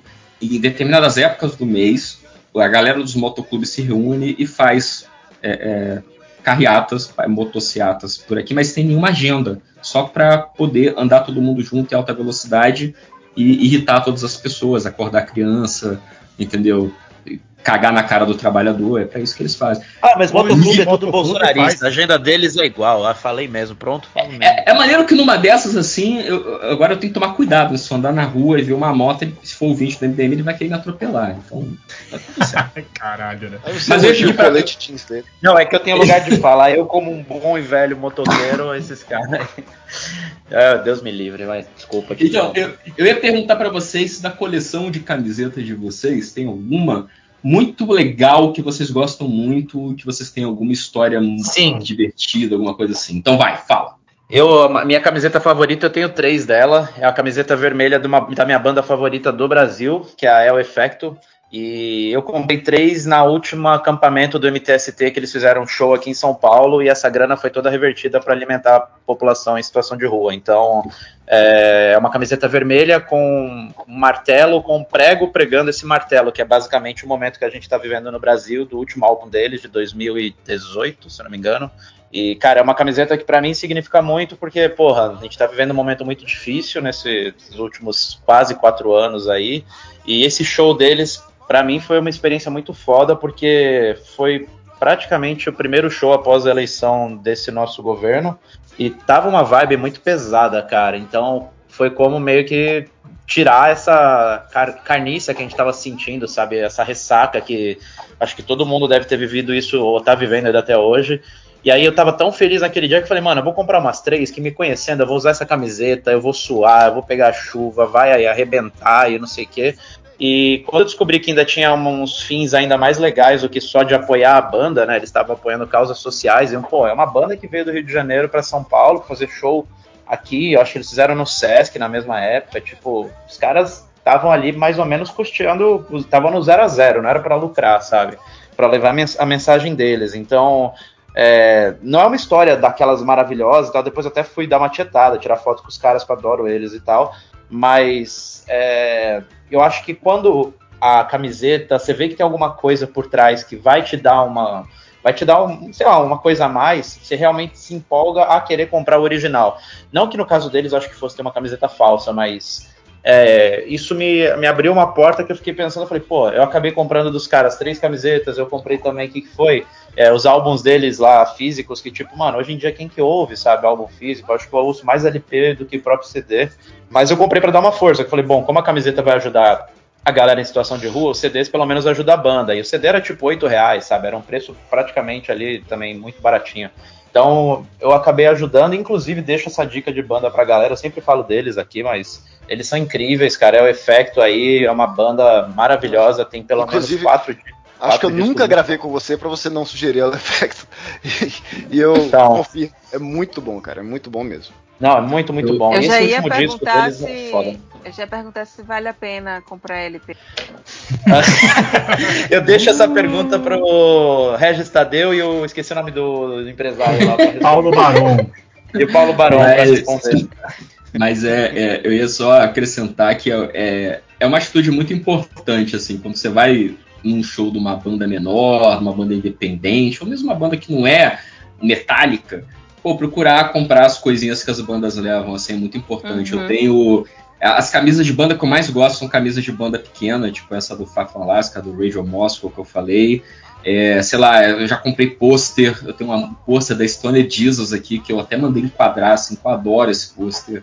É sempre muito, muito importante mesmo apoiar. E, cara, as, e as bandas menores são as que têm as camisas mais legais, assim, são as mais criativas. Ah, Às vezes os caras fazem parceria com um ilustrador que tá começando também, então é, porra, é importante E mesmo. costuma Cara, não ser caro. Assim, costuma, pô, essa da, da Effect eu paguei 20, 25. Cara, eu lembro que eu paguei, tipo, no todo, foi pouco acima de 100 reais.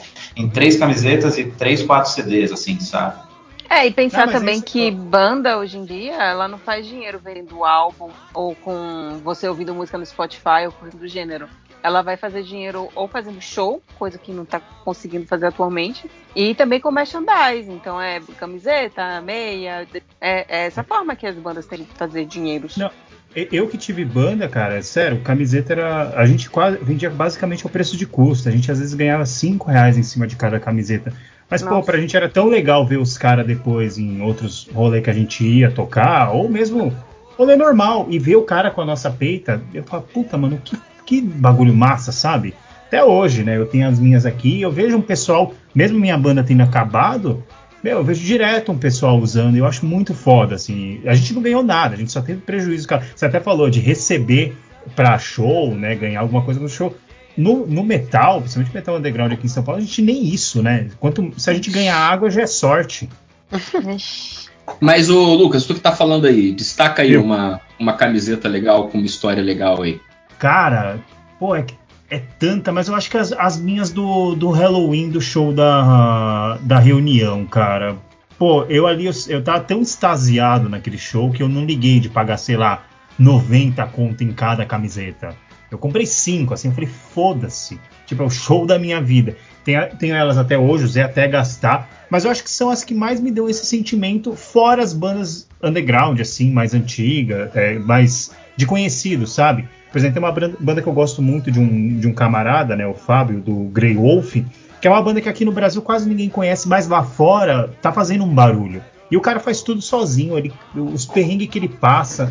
Porra, e ele fe- fez o último álbum, ele fez uma caixa toda especial, um box com bandeira, uma camiseta linda, sabe? E saiu por menos de 25 reais a camiseta, sabe? O cara fez por amor ao- ao- aos poucos fãs que ele tem aqui no Brasil. E eu acho que aquilo ali foi, um- foi um negócio da hora, assim. Eu acho que é a, mais, a que eu gosto mais de usar ultimamente. Porque ela é azul, tem um tom mais frio, que foi o que a Belly falou, que todas têm um tom azulado e tudo mais. Mas é verdade. Cara, é uma camiseta que eu gosto muito. Fora essas de shows que me marcam, né? Tipo, ah, do, do Halloween, que me marcou pra caramba. A, qu- quando eu tive a do primeiro show do Ice Durf no Brasil, em 2010, também me marcou pra caramba a camiseta. E- Era inclusive, tipo, a camiseta também era outra que eu não usaria hoje pelos motivos de spawn, né? Hoje em dia não dá pra se gostar de spawn, né? E era a camisa do Dark Saga e tudo mais. Achava muito massa isso. Mas eu acho que só essas duas mesmo. E eu não sei vocês. Vocês gostam de. Apesar do calor que faz no Brasil, vocês gostam de camisa manga longa? Só quando tá fazendo frio. Não, mas assim, Tem que de pegar o braço todo, mesmo. assim? É, Mas em, ge- exato. em geral, eu até Não, eu odeio, eu odeio. Tirando, Não, cara, tirando é dias uma cidade sim. chamada Rio de Janeiro, cara. Não dá. É difícil. Não, eu entendo a dificuldade da gente brasileiro usar isso, né? Porque é quase impossível. Mas, cara, eu acho que as camisas manga longa, eu, eu acho as- quando eu vejo uma manga longa, eu acho um bagulho absurdo, assim. Eu fico maravilhado. É tipo o santo graal das camisetas. É a camisa de manga longa com escritos no braço, sabe? É brega, é, mas eu adoro. Eu não tenho nada contra manga longa, eu acho. Eu não uso tanto porque, bom, é que nem tava dizendo aí o tango. Mas eu tenho contra camisetas pretas. No geral, eu evito comprar camiseta preta de banda. Isso é uma coisa bem difícil, porque acaba não tendo muitas opções pra mim.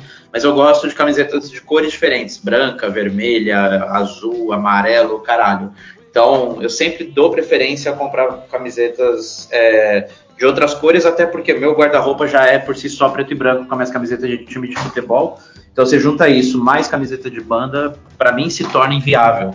Então, eu, eu, eu acabo muitas vezes comprando camisetas mais não originais, vamos dizer assim, para não usar o termo que eu deveria usar, porque dificilmente as bandas comercializam camisetas de tons que eu gostaria de comprar. Uma coisa que eu faço é eu trabalhei muito tempo na parte da imprensa, entrevistando a galera e tudo mais. É, se eles me convidassem para um show para eu não pagar a entrada, eu fazia questão de pelo menos tentar comprar uma camiseta. Eu digo tentar porque, pô, tem horas que não dá. Eu cheguei em show de banda que a camiseta tava 150, 160, aí fica um É, pouco mais salgado. Mas assim, quando tá uns 80 conto, uns 60 conto, eu faço questão de tentar dar uma força, comprar uma camiseta, já que eu não paguei o ingresso. Mas é, é foda, cara, porque mesmo olhando essas camisetas, eu tenho uma aqui do Amon Amarth que eu comprei preta, velho, só que ela era G, e o G deles é G do tamanho dos Vikings, não cabe em mim, cara, pô, então... Não, e parando É. pra pensar, uma, uma roupa, uma camiseta, uma roupa pra custar 160 reais, ela tem que ter uma puta malha, tem que ter uma puta estampa, sabe? Tem Sim. que ser uma Ou então tem que ser um tipo assim. de futebol fuleiro.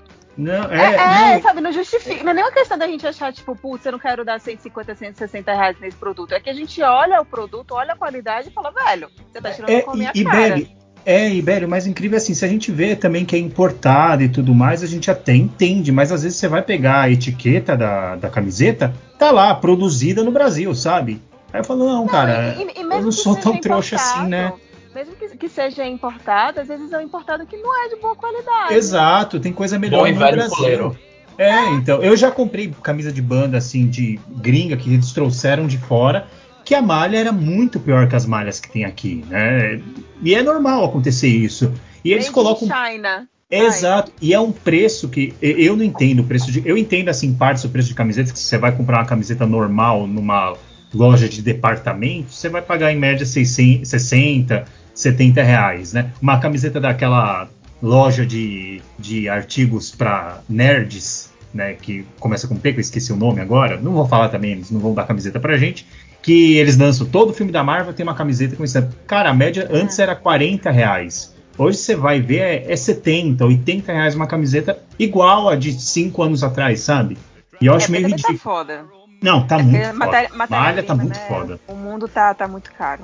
É sempre bom Não, a e, gente e querendo ou não, lembrar. a camiseta é, é- é- ela é toda baseada em commodities, né? Então, imagina o preço. Tem nada ali que você pode falar, ah, não, isso aqui não entra como dólar. Não, tudo ali é dólar na camiseta. Nossa, gente, hoje eu fui na feira, a dúzia de banana tá 6, 7, 8 reais. Pelo tá amor louco. de Deus. Gente, a banana tá muito cara. Gente, Tá gente, mesmo? gente, gente, a energia lá em cima, gente. Não falar de vida real, não. Isso aqui é heavy metal.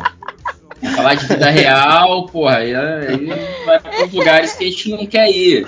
Tá pensando metal. É, Belly, você tem mais alguma camiseta ali, então, da, da, da Joss Stone e a do Queen, que você ganhou aí na, no rolo da Feira dos Pássaros das suas amigas? Não. Não, vai tá maneiro, vai tá maneiro. Era só pra. pra não, eu, eu já achava que não era o caso, porque você já tinha conversado Mentira, isso eu tenho, comigo. caralho, eu lembrei, eu tenho sim, puta, Tem? eu tenho. Ih, qual? É da banda O Preço, que é uma banda de punk rock de um colega meu lá da firma. E é muito boa a banda dele, punk rock e O Preço. E eu tenho a camiseta dele que é de terra plana, tirando um sarro. É muito boa. Caralho, eu tenho uma camiseta de. E ela é cinza. Eu tô muito emocionada, eu tenho uma camiseta de. Eu comprei uma camiseta de. Foi a primeira camiseta de banda que eu comprei. Foi do preço, é isso. Olha aí, olha aí. Porra, maneiro, aí, tá vendo como é que o podcast é bom, cara? Trouxe uma parada que você nem lembrava. É... Eu uso pra malhar. Lio- Lionel, você tem aí alguma, alguma camisa que você quer citar, cara? Alguma história, alguma coisinha assim? Não, a história que eu tinha era essa do Sepultura, né? Que eu já tive até que pedir desculpas aqui pra Vanderlei. Não acreditei na palavra dele. Um abraço, Vanderlei. Um abraço, Vanderlei. Abraço. É. Perdoa o menino Lionel, perdoa. Abraço pro Vanderlei aí que não merecia ter ido pra Copa mesmo. A gente tava certo. Cara, então, eu, eu nesse momento eu tô aqui com minha camisa do Barões da Pisadinha. Que, Boa. Com, É a- com aquele que- logo Death Metal, que fizeram É, uma com o logo é. Death Metal, é maravilhosa Essa mesmo. essa camisa. Essa Pô, mesmo. massa demais. Cadê? Eu até abri Gente, eu achei uma maldade que fizeram com o Barões da Pisadinha. Alguém foi criticar que Que todas massa. as. Caralho, que animal essa. Falaram que eles têm Pra a mesma como, como, batida. desculpa, não sei como o que MDM ainda não. O MDM ainda não tá na, na, na, na moda dos videocasts aí, é o Barões da Pisadinha com, com a fonte de death metal, assim, sabe? E aí embaixo. Não, mas tem- o, o Lionel, o, o ouvinte, ele é só ir no post do podcast, que eu com Ah, com certeza, certeza. vou colocar a imagem lá. Ah, mas Confie em tem a mim. Vai ter Vai print de todos os momentos desse podcast. Vai. Vai, não, vai ter tudo. Aqui é o serviço Cara, completo. Mas vai, pode continuar. Leonel Inclusive, quem uma quiser comprar essa camiseta, onde compra, Leonel? Assim, É, meu gato use brusinhas. aqui. Use brusinhas. brusinha. Use, Boa. use brusinhas. Mas Use Bela ia falar alguma coisa aí. O Leonel me lembrou uma coisa, eu não tenho uma camiseta com, com essa fonte, mas eu tenho uma tatuagem de Nordeste com a, com, com a fonte de Death Metal. Olha aí. Fudido isso aí. Que é da, Eu- da Manfretona, que, que ela, ela gosta muito de Death Metal. Gosta, sempre gostou muito desde a época da, da adolescência dela. Só que é algo muito. Enfim, mulher gostar de death metal em Salvador é sempre um troço muito complicado. E aí agora que ela se tornou tatuadora e tudo mais, e ela é uma tatuadora criticada por causa do traço dela. E ela fez esse Nordeste. E, e aí quando. Desculpa, Tango, eu vou ter que baixar um pouquinho aí o clima. Quando o Bolsonaro chamou todos os nordestinos de Paraíba, eu falei, eu quero fazer tatuagem do Nordeste. E aí ela tava. Ela, tipo, naquela época ela falou, quem quiser fazer essa tatuagem, fala comigo que, que eu tô fazendo, porque filho da puta. E é muito foda. Eu gosto bastante dessa tatuagem. Desculpa, Tango. Não, que isso? Não, pelo contrário, gente, pra, pra xingar o presidente pode, não pode falar do preço da banana, porra. Mas tá Xingar o presidente- Lá. É, com certeza. Xingar o presidente é um dever de todo brasileiro. Agora, pô, o preço, da banana, só- o preço da banana me entristece, pô, porque eu gosto. É, só queria dizer Agora, que, inclusive, eu no, no- no Instagram dela tem, tá? O, o, malfeitor que ela fez. É muito bom. Ah, é verdade, ela tá voltando atual, na Ah. medida do possível. Mas é, você mostrou essa tua camiseta, Lionel, me lembrou de uma que eu acho maravilhosa.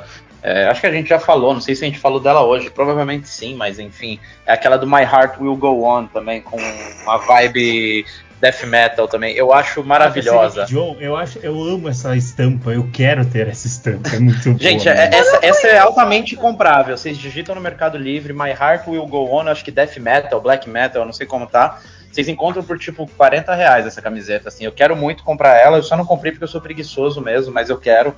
Porque eu acho essa camiseta maravilhosa. É o assim, top camisetas que eu quero usar em algum show de metal que eu for, quando eu tiver coragem, porque eu nunca mais acho que vou poder falar após a pandemia, porque tá foda, gente. Tem, tem, tem uma também, tem uma que é, que é. Acho que a camisa é rosa e tem, sei lá, um arco-íris desenhado e com a letra super Escrito fofa Death- escrito Death Metal. Death metal. É, é- essa daí é muito boa também. São camisas que eu, eu adoro esse contraste entre os estilos, né? É muito bom. Eu, eu gosto de uma que é do ABBA, aí tem a cara deles assim, de corpse paint, escrito ABBA em, em fonte de death metal, o que é muito bom, porque, né, Suécia, né, cara, então é, é maravilhoso, assim, queria muito essa camisa, eu não tenho. Ah, eu, eu É, usaria a- tudo. a- A minha camisa de historinha, porque a gente tá falando também de badernismos, e aí é, tem a ver com isso. Eu tenho várias camisas que eu gosto muito, assim, eu destaco duas. Uma que eu gosto, que, nossa, eu uso quando eu tô. Às vezes, quando eu fico meio triste, assim, eu tinha que trabalhar meio desanimado, eu botava ela pra me sentir um pouco mais alegrinho, que é uma do. é, do Gamma Ray, que eu comprei na última Hellish Tour que eles fizeram com o Halloween, e foi a camisa do Master of Confusion, que foi o último álbum que o Gamma Ray lançou antes do estúdio deles pegar fogo. Então esse era um Caralho. álbum que era muito bom e tinha todo o espírito, tipo, agora vai, sabe? Vai ser o. Pô, eles estão tocando na Hellish Tour, eles estão ganhando dinheiro, e tipo, o Kai Hansen tá embrasado. Porra, esse álbum vai ser muito foda, vai ser o álbum que vai porra, devolver o Gamma Ray pras paradas de sucesso. Aí o estúdio pegou fogo e eles tiveram. O Kai Hansen teve que voltar a tocar com Halloween, porque pra pagar as contas foi meio foda. E Astral lá em assim, eu- cima, hein? Astral lá em cima. Bom álbum, Mas- por sinal. Bom, muito bom álbum, por sinal. É, pois é. Mas enfim, eu gosto muito dessa camisa, é uma camisa muito legal. E a outra é uma camisa do Ghost, é, da turnê que eles fizeram no Brasil, uma época. Que o Ghost tocou no Brasil algumas vezes. Uma das vezes, inclusive, foi para o meio daquele Queremos, né? Eu lembro que participei da campanha e tal, não sei o que, aí eu comprei a camisa lá. E era uma camisa que, assim, ela é vermelha, ela então é uma camisa de banda que não é preta. É, a parte da frente é o logo da banda, o Papo Eméritos, a parte de trás é o mapa do Brasil com as cidades que eles tocaram. E é essa camisa que eu tenho a história para contar. Eu tenho Teve uma foto, vez. Eu tenho uma foto que eu tô com você que você tá com essa camisa, eu tô, tô me lembrando. É, então, eu acho que eu fui no FIC com ela. Foi, várias, foi, isso mesmo. Tem várias fotos minhas no FIC com ela. Então, eu tenho uma história com essa camisa que foi uma vez que é, na, na nossa é, é, é, história política pre- é, recente, o nosso presidente falou que todo mundo que a- apoiava né, o regime tinha que sair na segunda-feira com a camisa verde e amarela. E aí a galera, que está obviamente descontente com a situação, resolveu sair com a camisa preta. E aí, o fim de semana inteiro ficou essa discussão. Segunda-feira você vai com que cor de camisa e tal, não sei o quê. E assim, sem sacanagem, eu juro, eu não fiz de propósito. Devia estar um dia frio, como sempre acontece quando eu decido usar camisa de banda. Eu saí com a camisa do Ghost. A camisa vermelha. Que tem o mapa da América do Sul nas costas. Mas eu saí assim, sem pensar em nada. De boa. Aí eu saltei, é, eu saí, saí de casa e tal, entrei no ônibus, saltei um ponto meio longe do meu trabalho. Aí eu tive que fazer o resto do caminho andando. E aí tô eu andando, né, embaixo do viaduto, assim, perto da avenida. E enquanto eu estava andando, me atingiu é, o fato de, caraca, no dia que era para usar a camisa para revelar a tua tendência política, eu, eu, resolvi sair com uma camisa vermelha. Eu falei, caralho, será que vai, vai dar merda? Porra, tomara que não. Tô andando, assim, ouvindo minha música, tô de boa. De repente, eu só tô ouvindo um carro atrás de mim buzinando. Eu falei, fudeu, fudeu, é hoje que eu vou ser atropelado, o cara vai jogar o carro em cima de mim, vou cair no valão, vai dar alguma merda. O cu começou a trancar, o cu começou a trancar. De repente o carro passou do meu lado e não, era tipo, era uma Uno que tava com a lanterna quebrada e tava só dando sinal que ia fazer a curva. Mas eu me caguei, eu me caguei pra caralho. Eu falei, puta que pariu. Eu lembro, aí assim, é claro, né? Carioca sabe que tem certas cores de camisa que não se deve usar em certos lugares. Mas assim, nesse dia eu fui relembrado disso. Aí eu fiquei de boa, fui tranquilo, fui trabalhar. Mas acho que a gente já, já tá se encaminhando pro final. A gente tem hoje perguntinhas do Twitter, então daqui a pouco a gente faz. Mas para encerrar, então hoje é, é, eu vou fazer a última pergunta para a mesa, que já está um pouco reduzida, né? Os nossos colegas vão nos abandonando ao longo da gravação.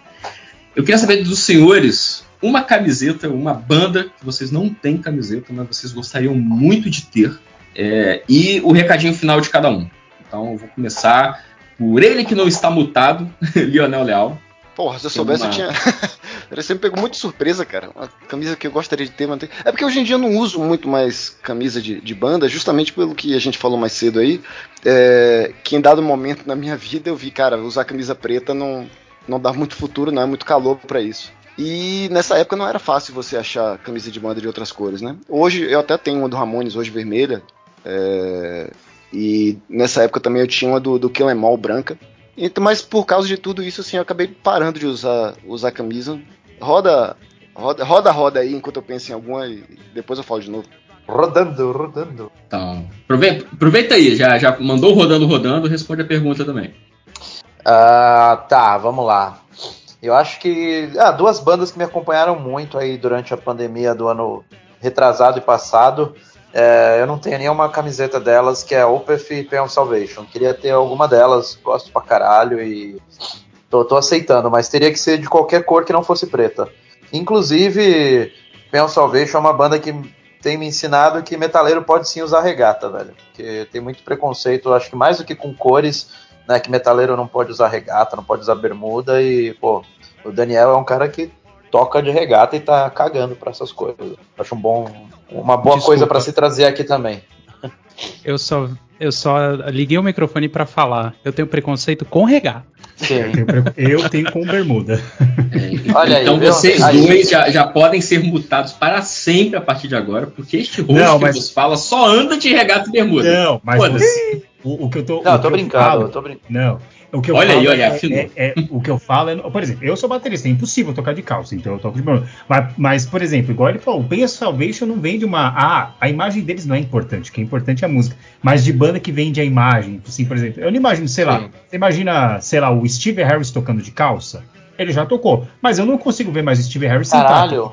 Ele tem que tocar de bermuda. É, é, se ele tivesse com calça, eu vou achar errado. E tem banda que é o contrário. Se eu ver de bermuda, eu vou achar errado. É babaquice, é, mas é mais a parte estética, aquele costume de você ver o bagulho, o cara com calça de couro, Sim. de repente com uma bermuda. Aí você fala, no death metal é super comum, todo mundo no death metal é, é bermuda cargo, é, normalmente motivos militares ou de sarja, botinha e camisa regata. Esse é o death metal americano. Não, mas é, e você tocou no ponto, né? A gente brinca, mas é, cara, é que nem a, se a gente pega exemplos aí de influenciadores, influenciadoras que não podem postar foto de qualquer jeito porque tem que estar tá com aquela cara, né, e tal. Uma banda é, é a mesma exato. coisa, sabe? A banda tem que representar tênis, a bota, a calça, o, é, ali é um personagem, vai além da música. Isso, é não, é, e é o que eu falo para todo mundo, cara. Às vezes as pessoas me pegam muito por causa disso, ah, mas o visual não é importante. Eu falo, cara, a, a imagem da Depende. banda é tão importante quanto a música, sabe? É, não adianta, não tem como dissociar as coisas. Se a banda ela se vende como uma banda assim e ela se veste desse jeito, ela tem que se apresentar sempre daquele jeito. Sempre. Ela não pode mudar aquilo. Se ela mudar, ela meio que tem que avisar e tudo mais, fazer todo um motivo. Não pode ser assim jogado, querendo ou não, né? né? Assim, o Homem-Aranha não pode mudar. Imagine o Homem-Aranha atuando de bermuda. Seria legal? Seria, mas a gente sabe que os nerdola iam chiar, né? Não, Não, mas pô, é, mas e ia é- vender mais boneco, ué. Ele tem que mudar de roupa com frequência. Boneco de É, o- bermuda, o- topar. Não, um Homem-Aranha brasileiro, olha aí a oportunidade para quem trabalha com esse mercado. Um Homem-Aranha brasileiro teria que, dependendo de onde ele estivesse, provavelmente aí com uma bermudinha, uma regata, um chinelinho É, havaiana. pô, Homem-Aranha Ah, brasileiro a gente não tem, mas o mais próximo disso é o, o Luffy do One Piece, é um cara que tá sempre de camisa aberta e bermudinha, pô, e chinela. E ele é brasileiro, olha aí. Não, você acha ele é brasileiro? Eu não sabia disso, é que eu nunca É, acompanhei. Sim, sim, o, o- no One Piece cada personagem é pra ser de uma nacionalidade e o Oda já falou que o Luffy é brasileiro. Massa, Ah, não sabia maravilha. disso não. Eu só queria Não, dizer que o. Homem-Aranha de chinela havaiana não faz sentido. Acho que ele nem ia conseguir grudar, cara. Mas o, o A havaiana é muito Homem-Aranha, grossa, a borracha, sabe? Quantas sagas do Homem-Aranha não seriam abreviadas se se passasse no Brasil? A saga do clone mesmo, Ben Riley não ia aguentar uma semana aqui. Ele ia morrer rápido, ia acabar muito rápido a saga do clone. Aqui, Sim, aqui em mas Brasília- assim, é... Aqui em Brasília não tem prédio com mais de seis andares, pô. Tá? Tem essa também, mó bosta.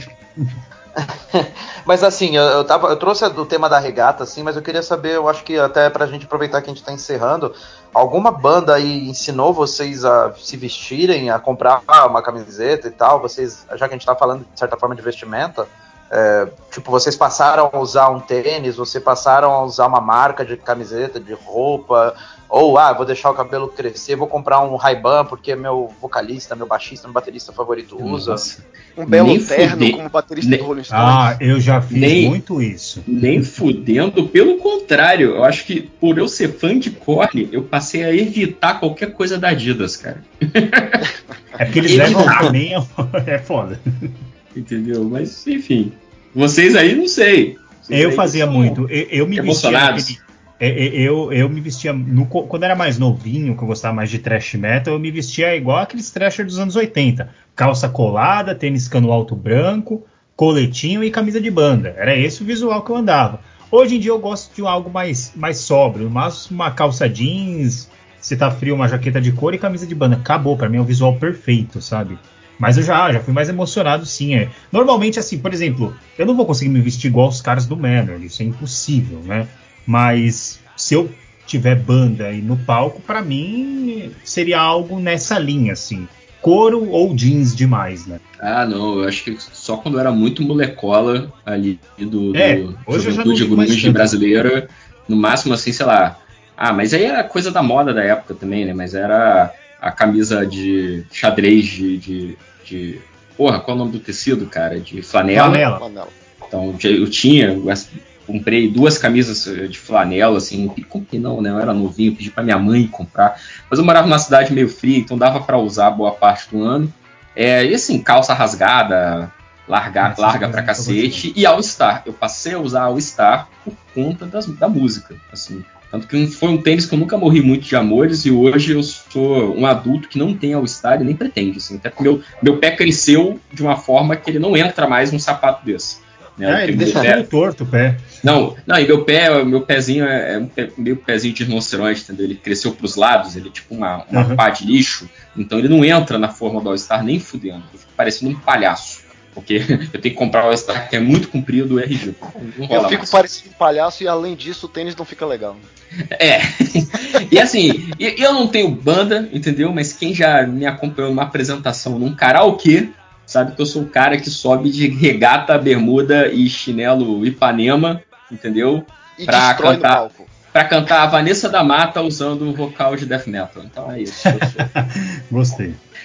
Pô, Então, já gente- quero ouvir isso, já quero ouvir isso. Vamos marcar um Hum. karaokê, inclusive. Não, mas certamente, o dia, o dia que, que é, bom Deus permitir que esta merda acabe dessa pandemia, o primeiro karaokê do MD Metal será épico, entendeu? Será fantástico. Digo mais, o primeiro karaokê será em novembro, dia 6 de novembro, na minha humilde casa, que a gente vai celebrar, se não o término dessa pandemia, o término desse governo de bosta. Então vocês estão todos convidados aqui no Jabaquara.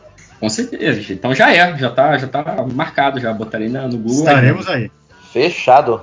Tô mais Gente, dentro então- que calcinha fio dental, valeu. Vamos, vamos para as perguntinhas dos ouvintes, pra gente poder Bora. encerrar? Alguém, alguém tem mais alguma coisa a falar sobre camisetas? Deixa um momento. Não, só lavem direitinho, lavem do avesso sempre, não utilizem água quente, né? E quando for deixar secar, deixem secar na sombra. Né? E sempre do avesso, gente, por causa que aí o- a, a- a estampa ela não resseca. Então não coloquem no sol, sequem na sombra e não lavem com água quente. E não precisa lavar naquela lavagem de duas horas e meia. Aquela lavagem simples de 50 minutos tá bom, gente. Indicação de, de amaciante. sabão, Amaciante, meia tampinha, porque senão a, a estampa bem ela fica meio grudenta. Não, a máquina também fica ruim, a máquina se você coloca Fica, não. amaciante, Usem né? pouco o amaciante, gente. Amaciante é meia tampinha daquele concentrado. Dá pra uma lavada de, de roupa grande. É isso. Então, eu, eu incluo é isso. também uma campanha para que vocês lavem o pênis. É importante, o câncer de pênis faz com que cerca de 1.600 homens tenham o órgão genital amputado por ano. Então é Mas não importante lavem lavar- com amaciante, por favor. Não a usem amaciante. E não usem aí, pode. É, usem um sabonetinho neutro e tal. É importante, Exato. gente, também. Higiene. Nem coloquem é na muito máquina de lavar. É, não precisa virar do avesso pra lavar. Nada. Se o seu tiver estampa, por favor, pode me mandar na DM. É, então, eu acho que com isso, vamos para a pergunta dos ouvintes, que esse podcast tá precisando acabar. Já tá, tá chegando, tá chegando em, em locais curiosos. Vamos Tal, lá. tal qual o Plínio de Bora lá. Arruda, aquele ex-presidenciável falecido Plínio de Arruda, eu estou respondendo perguntas, mas até agora ninguém perguntou nada. Caralho, ele morreu?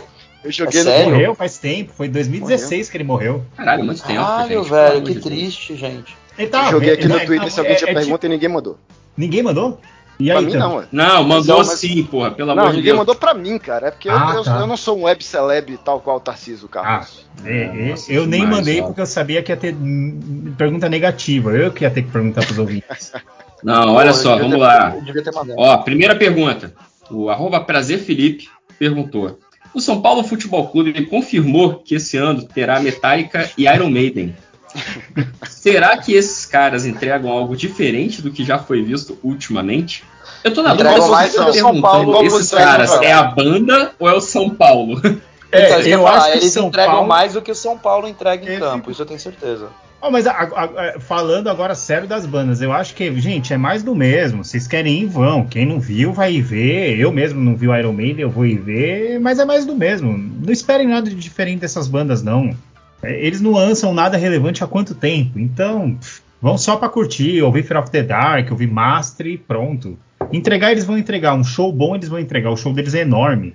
É bom. Eles não estão aí ganhando milhões eu- por cada eu- show eu- à toa. Eu já vi aí uma notícia dessas aí que o Google me sugere, que geralmente é, é o Whiplash que pega um podcast de duas horas e pega cada frase do entrevistado e faz uma matéria diferente. Muito É, espertos. Mas, é, mas era. Mas assim, eu não- então não, não fui atrás, mas parece que o Bruce está querendo fazer uma turnê do Iron Maiden tocando o Senjutsu Pelo na, na de íntegra. Enfim, quem viver verá.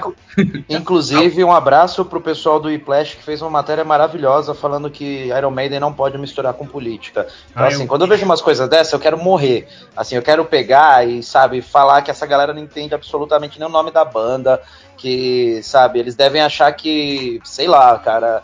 É, tô pensando aqui em músicas, É que mas é- Halloween Be Thy Name é uma música gospel pra essa galera, eu acho, sabe? Não, é porque o, o Vitor, é porque é, é- todo mundo sabe que Iron Maiden é por causa do instrumento de tortura, cara. Obviamente é só por causa do instrumento Nada a de ver com tortura. Margaret Thatcher. Não, de forma alguma. Quem é essa? Eu não sei. É. Ela Um tocou em qual banda? pros não sei. É, um abraço pro autor dessa. Não sei nem como é que eu chamo. Esse texto Ah. no meio. Essa bela nota. Então, olha, o próxima pergunta. O arroba Cairo Underline Meira. Ele faz uma pergunta um pouco. É complexa a, a- a- a montagem da pergunta, mas faz sentido. Faz sentido. Esta- estagnação do gosto musical. Sempre escuto as mesmas bandas e projetos paralelos dos artistas que gosto. Quando encontro uma banda nova, já quebro a cara por ser já velha ou nem existir mais. Mais alguém? Aí veio a pergunta, olha aqui. É o, é Cara- o Tolstói do Twitter. Interessante, porque eu tava falando isso com o nosso grande amigo Tomás aí, que hoje não pôde gravar com a gente. Não agora, eu falei com isso quando a gente trampava junto, acho que uns quatro anos atrás. Que eu sou um cara que eu, quando descubro uma banda que eu gosto, uma banda que eu particularmente tô afim, eu vou, eu bebo dessa fonte até secar. Eu sou o cara que consumo tudo mesmo que seja uma banda de, sei lá, 20 anos, 30 anos de material, eu gosto de fazer isso. Mas assim, isso varia de pessoa para pessoa, né? Tem gente que, pô, se conforma em ouvir uma música e prefere ouvir uma playlist. Eu sou o cara zero fã de playlist, eu odeio playlists, também. eu, gosto. Então assim, eu gosto de ouvir essa banda e vou até o fim, que eu ouço o mesmo álbum em loop, depois eu troco para outro, e aí eu descubro uma versão um bootleg, descubro uma versão, um CD acústico, um CD com só guitarra, sei lá, eu vou. Mas assim, isso acho que vai de cada um. Eu, por exemplo, ando correndo agora no Ibirapuera, depois que eu peguei Covid em dezembro, então tô conseguindo sair um pouquinho, ó, pelo menos esse primeiro mês.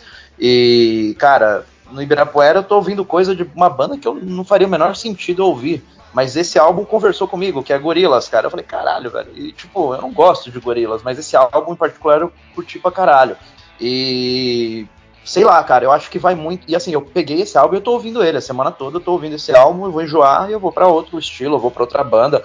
Mas é, eu abraço muito isso. Acho que você tem que pegar e ouvir do jeito que você gosta, da maneira que você gosta. É, eu, eu sinto que para quem gosta de metal, muitas vezes esses aplicativos eles não são muito amigáveis, né? Porque você vai entrar na home, não tem nada que te agrada. Não. Então, é, e, e aí, fica, é, e a gente tava falando, o Lucas também tem a mesma é, mesmo gosto, ele também não é um cara da- das playlists, cara.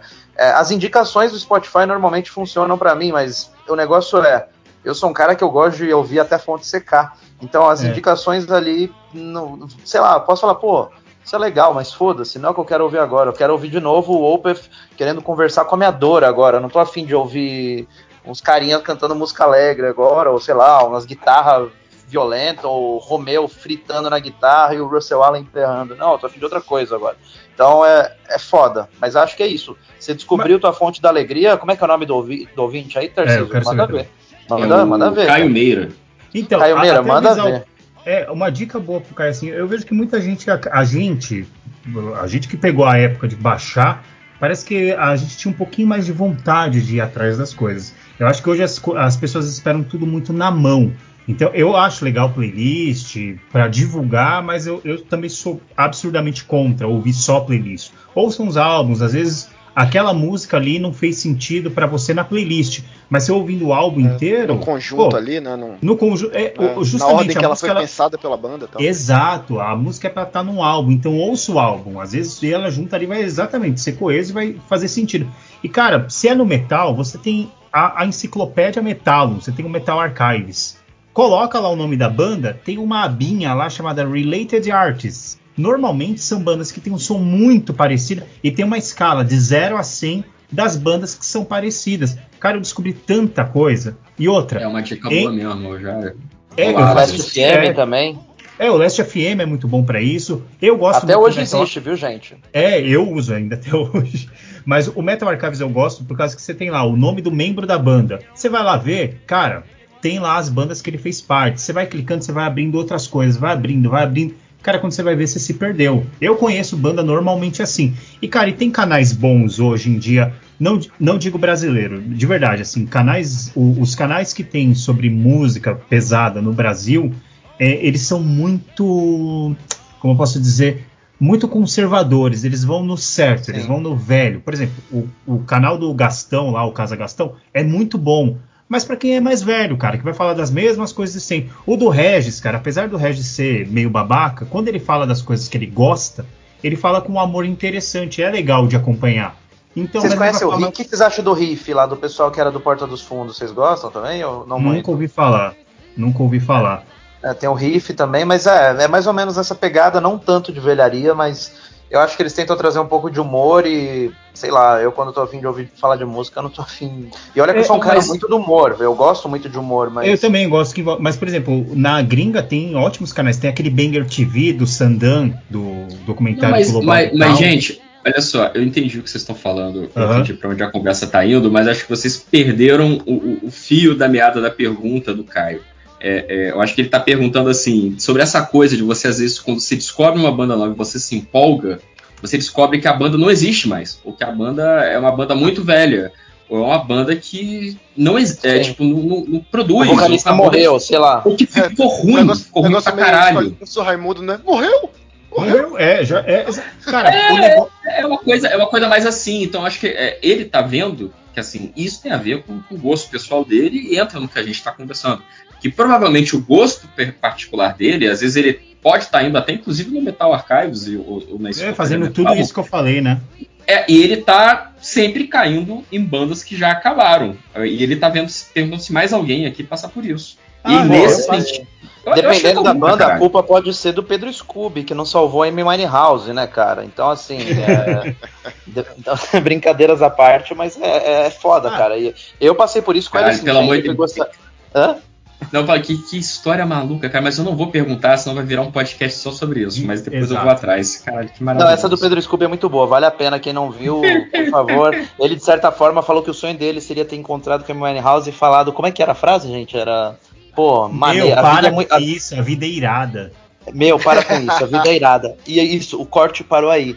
Tipo, então assim, se a Amy Winehouse morreu, a culpa é do Pedro Scooby. Ela deveria ter ouvido, para com isso, depressão, amiga. A vida é irada. Show.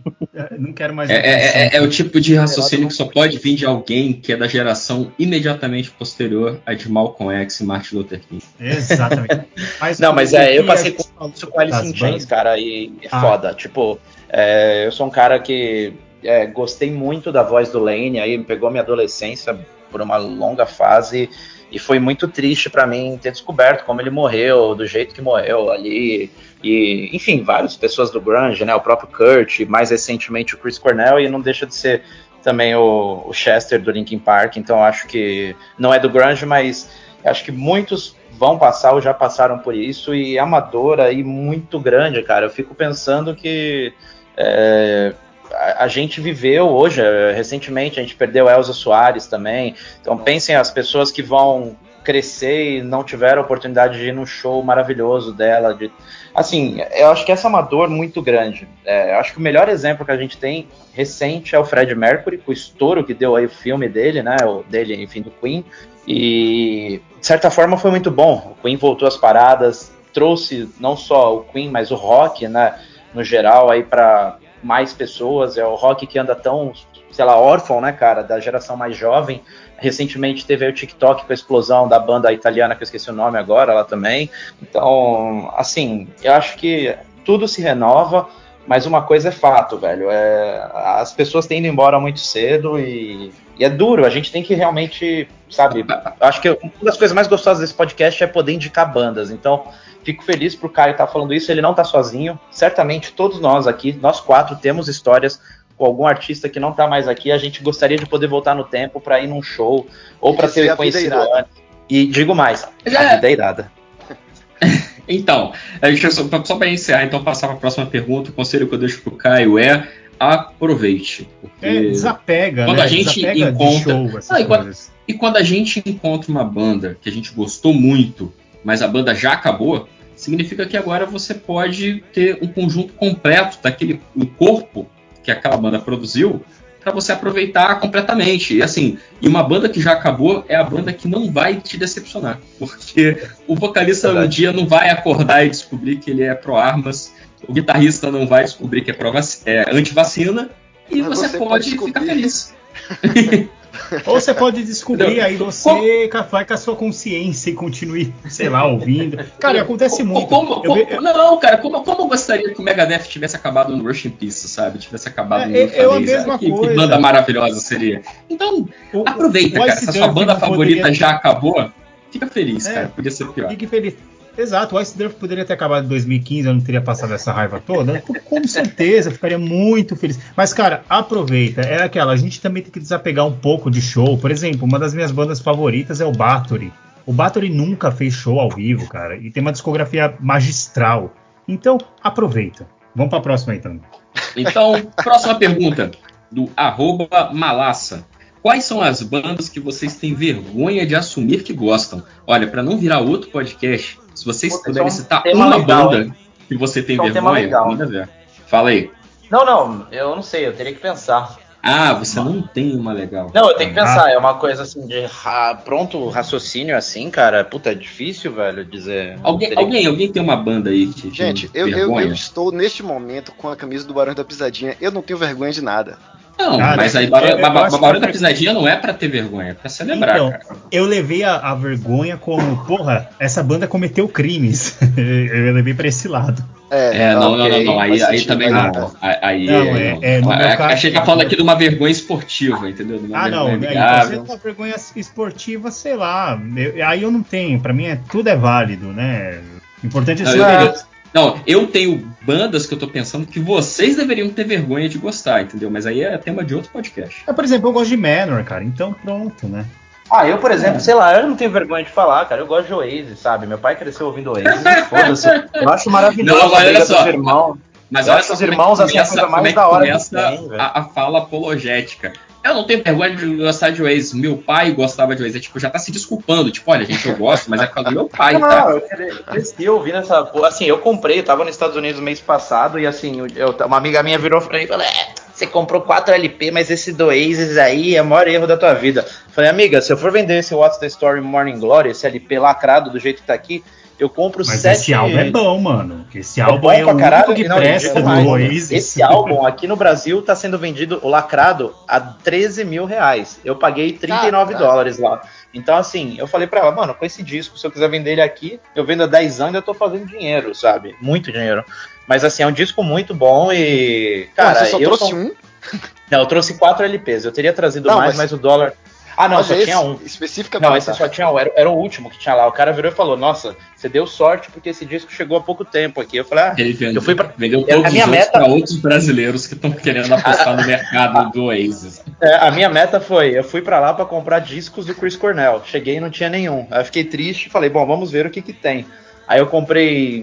O que, que eu comprei? você Eu comprei podia quatro- usar o dinheiro pra investir em Bitcoin ou o disco do Oasis. Aí você Olha aí. Não, pô, mano, eu paguei NFT 30. o Não, disco do Oasis. Eu paguei Invista em 40 discos. dólares e, pô, olha isso, né? Tipo, uma loucura. Mas é, eu peguei um do Linkin Park, aquele primeiro, que eu achei lá, falei, bom, é um disco massa e é clássico também, né? Pensei na mesma coisa. Peguei as melhores do Fade No More, ah, esse do Oasis e qual foi o outro?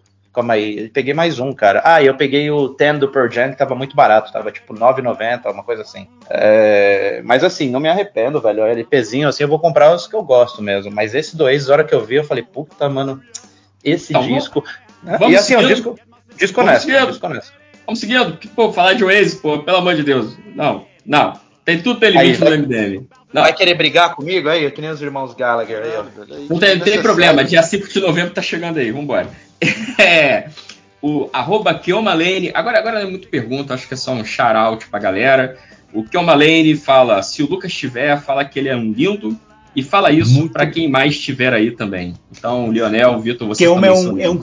Keoma é um queridão. O melhor memer da internet é o Keoma, gente. Prestigiem o trabalho do menino.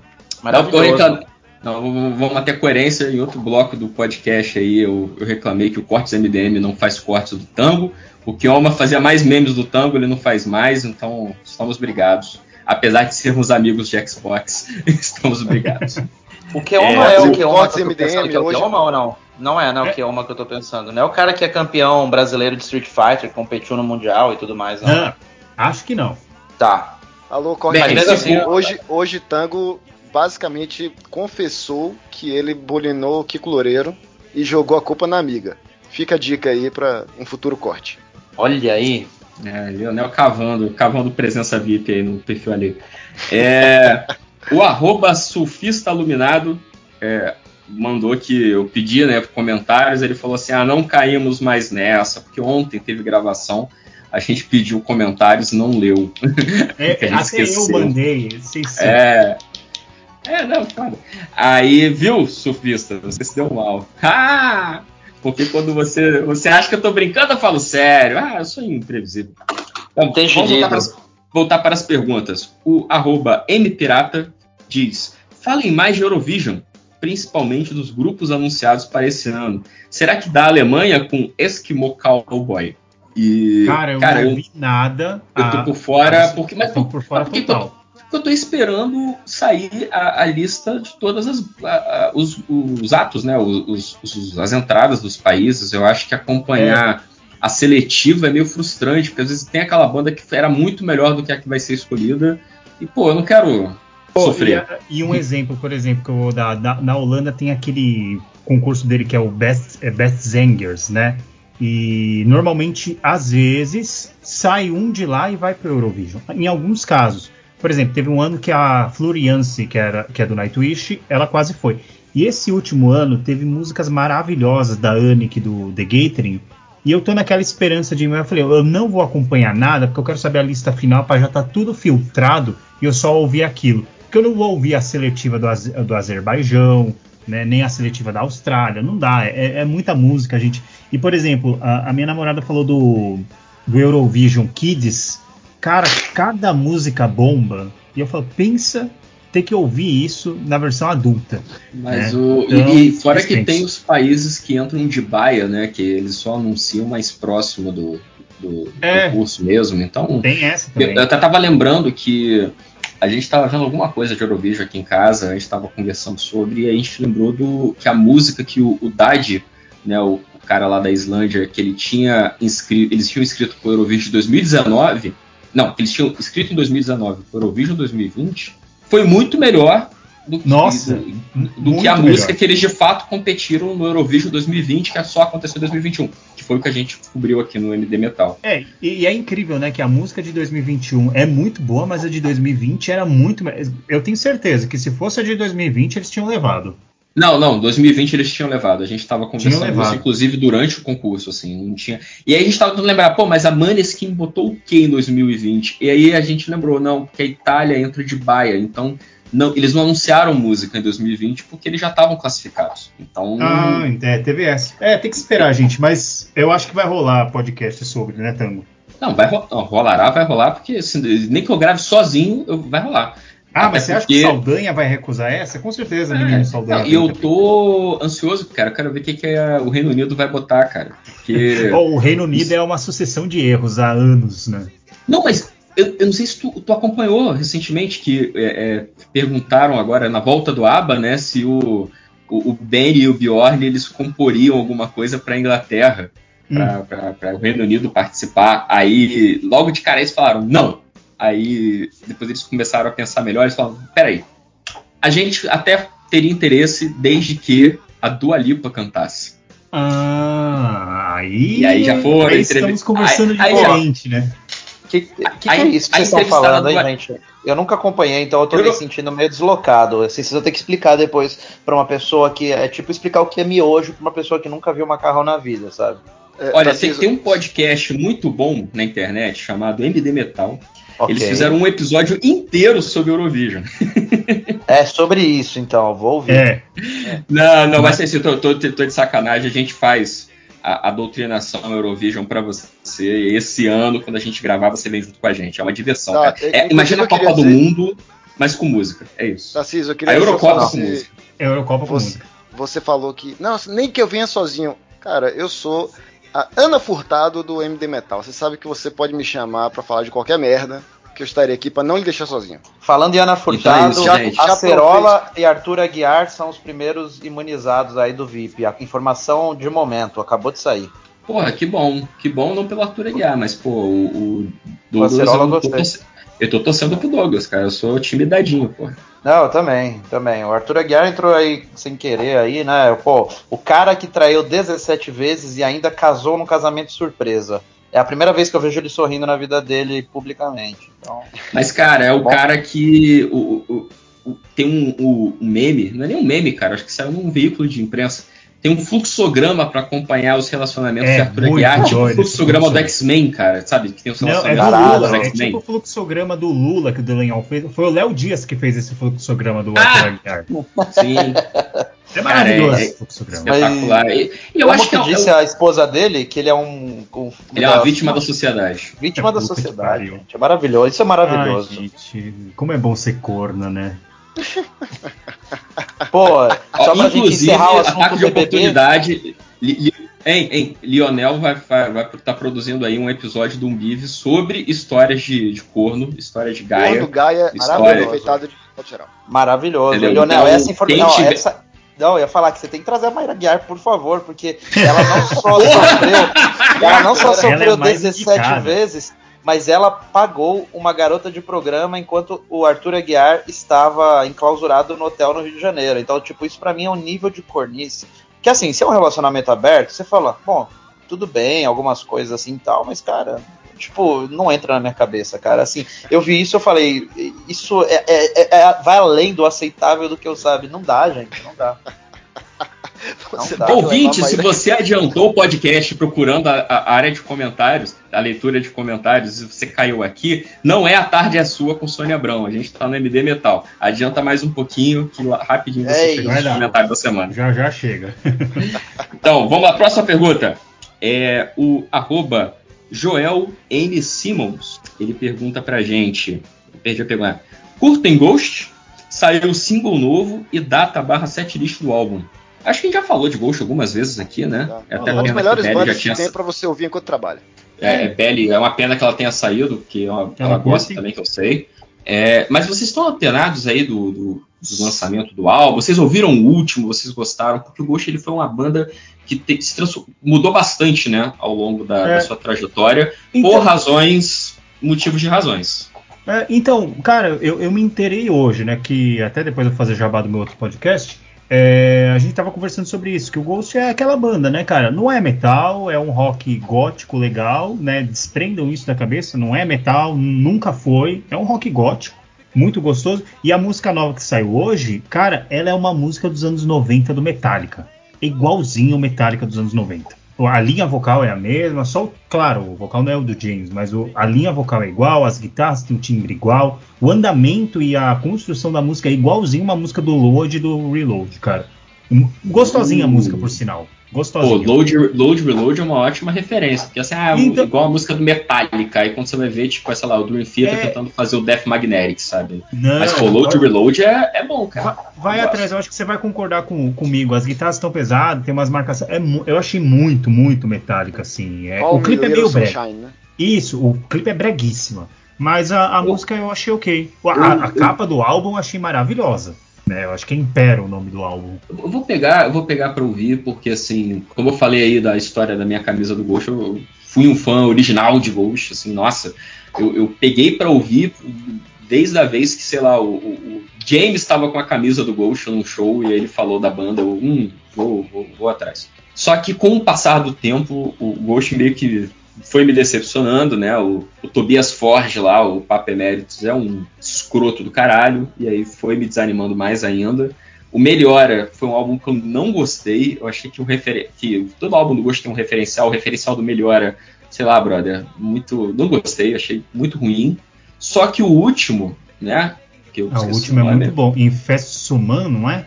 É o Infest Sumanja? Não, o Infest Suman acho que é, é o, é o segundo, cara. O último é, não o, é o que o, não é mais o Papa Emeritus, é o Cardial Cópia.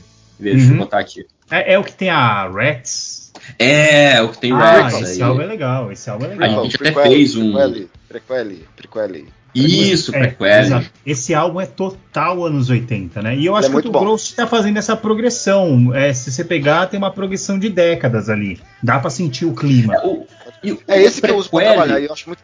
É, O prequel eu gosto porque ele, ele é o Ghost voltando para essa coisa mais conceitual deles, assim, ele- o Uhum. álbum tem uma historinha, as músicas, a letra guia, é, é, liga uma música na outra e tal, tem toda a coisa do, da meta historinha, né, do, essa coisa do Ghost, de já o Papa Emeritus é um personagem, toda a banda, é um Papa- todo o álbum é um Papa Emeritus novo, e agora não é mais o Papa Emeritus, é o Cardial Cópia, eu acho super maneiro.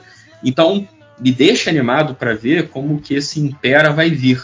Mas assim, eu vou, mas sabe, já sabendo que talvez eu não goste. Então eu já É. vou meio sem, sem muito amor, sabe? Eu vou. é, Não, ver, o problema é que assim, a gente não dá pra pegar uns- os dois últimos singles que eles lançaram aí e falar, ah, o álbum vai ser assim, porque não vai ser. Cara, vai ser uma outra coisa completamente diferente. Vai ter bons momentos, vai ter momentos diferentes do que tá ali nesses singles. Então, é esperar. É, esperem aí, a gente faz Eu um. gostei, um- mas vou falar que vou falar que eu gostei aqui, eu vi a, a capa do, do, do disco novo, a capa é muito legal. Porque é o Mr. Emeritus. Crowley, né? É, ele tá fazendo o sinal de Tomegatherium aqui. É, é legal, é legal. É, é bem bolado. Não, e, a, e a capa muito, bem, muito bonita, achei muito bem construída, assim. Lucas basicamente mandou aquele, aquele meme do cachorro. Vamos ver o que vem por aí. Não dá pra saber ainda. Exatamente. não dá pra saber, mas vamos ver. Então, ó, Próxima pergunta. Aliás, é, é ótimo, é ótimo que as últimas três perguntas é só é pontuais sobre artistas e bandas. Gosto muito do nosso público. O arroba Podramático. Já ouviram a nova música do Steven Tyler e Joe Perry, intitulada Paul Grow Soul? Eu não, mas o Regis Tadeu ouviu. Eu tô ligado que o Regis Tadeu ouviu. Maravilhoso. Muito bom, É participação especial do DJ Bengadura do Japão, né? Ai, ai. E por fim, é, é uma pergunta que talvez renda muito, muita conversa, mas vamos lá. O arroba Johnny pergunta: Nightwish é a melhor banda de metal sinfônico? Não. É nem a melhor banda de metal da Finlândia, que dirá o melhor sinfônico, Não, não. nem- e nem sinfônico isso é. Gente, sinfônico é o Therion da fase sinfônica. Isso é metal sinfônico. O Nightwish faz um power metal com teclado, cara. Desapegue. É, e- Nightwish não é Diz- gótico. desapa- Ga- Não, é- Nightwish não é sinfônico. Nightwish é uma banda de power metal com teclado. Não, e assim, desapegar é uma, uma, fa- uma fala muito boa, Lucas, porque até hoje tem gente que não supera o fato da Tária ter saído, e Nightwish se transformou numa banda, não é ruim, cara, a fase atual com a, a, a Flor, né, a. É, a Florian, sim. É, a Flor canta pra caralho. Tipo, pode não ser a mesma coisa e tal, mas assim, não ser a mesma coisa não significa ser ruim. A gente tem que aprender a lidar também com essas mudanças. Eu tava falando do Alice in Chains até hoje, eu acho que isso também tem muito do racismo. Tem gente que não aceita até hoje o novo vocal lá, o William. Como é que é, gente? Fugiu o nome dele, William Duval, né? Nome do novo vocal, Isso. o novo. O novo que não é nem novo, né? Já tá. O cara tá 20 Ouso- anos na banda. Ouso, ouso dizer que tá mais tempo até do que passou o Lane na banda. Mas assim, é. Cara, é superar, velho. A vida segue e as bandas mudam. Tem banda que cada CD é um estilo diferente, amadurecimento, falta de virtude, pô, sei lá. Não, não, não, assim. E, Vitor, bicho, é, os caras têm que saber, cara, não é porque a- o, o Nightwish tá fazendo. Cara, eu acho os álbuns dos últimos um, um pé no saco, chato pra caralho. Sim, Não é, não é porque tá fazendo esses álbuns chatos pra caralho que o Oceanborn e o Wishmaster deixou de existir. Ouve lá, faz igual eu, ouve só o Oceanborn e o Wishmaster pro resto da vida, cara. Não enche o saco, né, cara? É isso. Ouve- esquece a banda, não ouve mais. Ninguém vai ver um show do Nightwish, cara, hoje em dia, sei lá. Quem vai ver é porque gosta muito. Porque a Flor não manda bem as músicas da Tari ao vivo, né? Ela não manda bem. Ela é Uhum. muito boa no que ela fez. E sei lá, sabe? Gente, só segue, só segue. Nightwish já foi melhor. Até o Once era uma banda diferente. Hoje é mais do mesmo. É, nesse estilo aí, só pra encerrar, uma banda que eu tenho muita curiosidade de ver como tá atualmente, que tá voltando é o Evanescence. Ou, como diz em português, né, Evanescence. É, eu sou um cara que eu era fã da Emily antigamente, ela fez muitas coisas ao longo desse período, passou uma fase bem difícil. Eu vi que eles voltaram e eu gostei. Gostei de eles terem voltado, porque Evanescence é uma banda que é rei ou rainha de karaokê. Então, É, tô e eles ansioso estão com pra uma ver o que eles vão guitarrista. trazer. Eles estão com uma guitarrista lá, backing vocal muito boa, a Jane Majura. Ela cantou até com Rage, né? A banda alemã Rage. Ela cantou algumas coisas com Rage, fez guitarra com Rage ao vivo. Então é uma mina que ela vem de um, de um espectro mais metal do que o Evanescence normalmente é. Então, mas não é, não é, não sou o público-alvo. Não, é, eu também não. Assim, é uma, é que nem eu falei, é uma banda que, pô, eu ouvia lá em 2002, na época quando eu tava ouvindo muito rádio e tal, e tô ansioso, cara, pra ver, porque a Emily é uma mina, eu, eu acho uma mina bem, bem firmeza aí, então, fez campanha a favor da vacina tudo mais, então gente que já faz isso pra mim no metal já ganha pontos. Bizarro, né, cara, a gente tem que falar isso, mas ganha muito ponto comigo. É, então acho que com isso a gente vai encerrando. Lemos todas as nossas perguntinhas, cumprimos a nossa missão.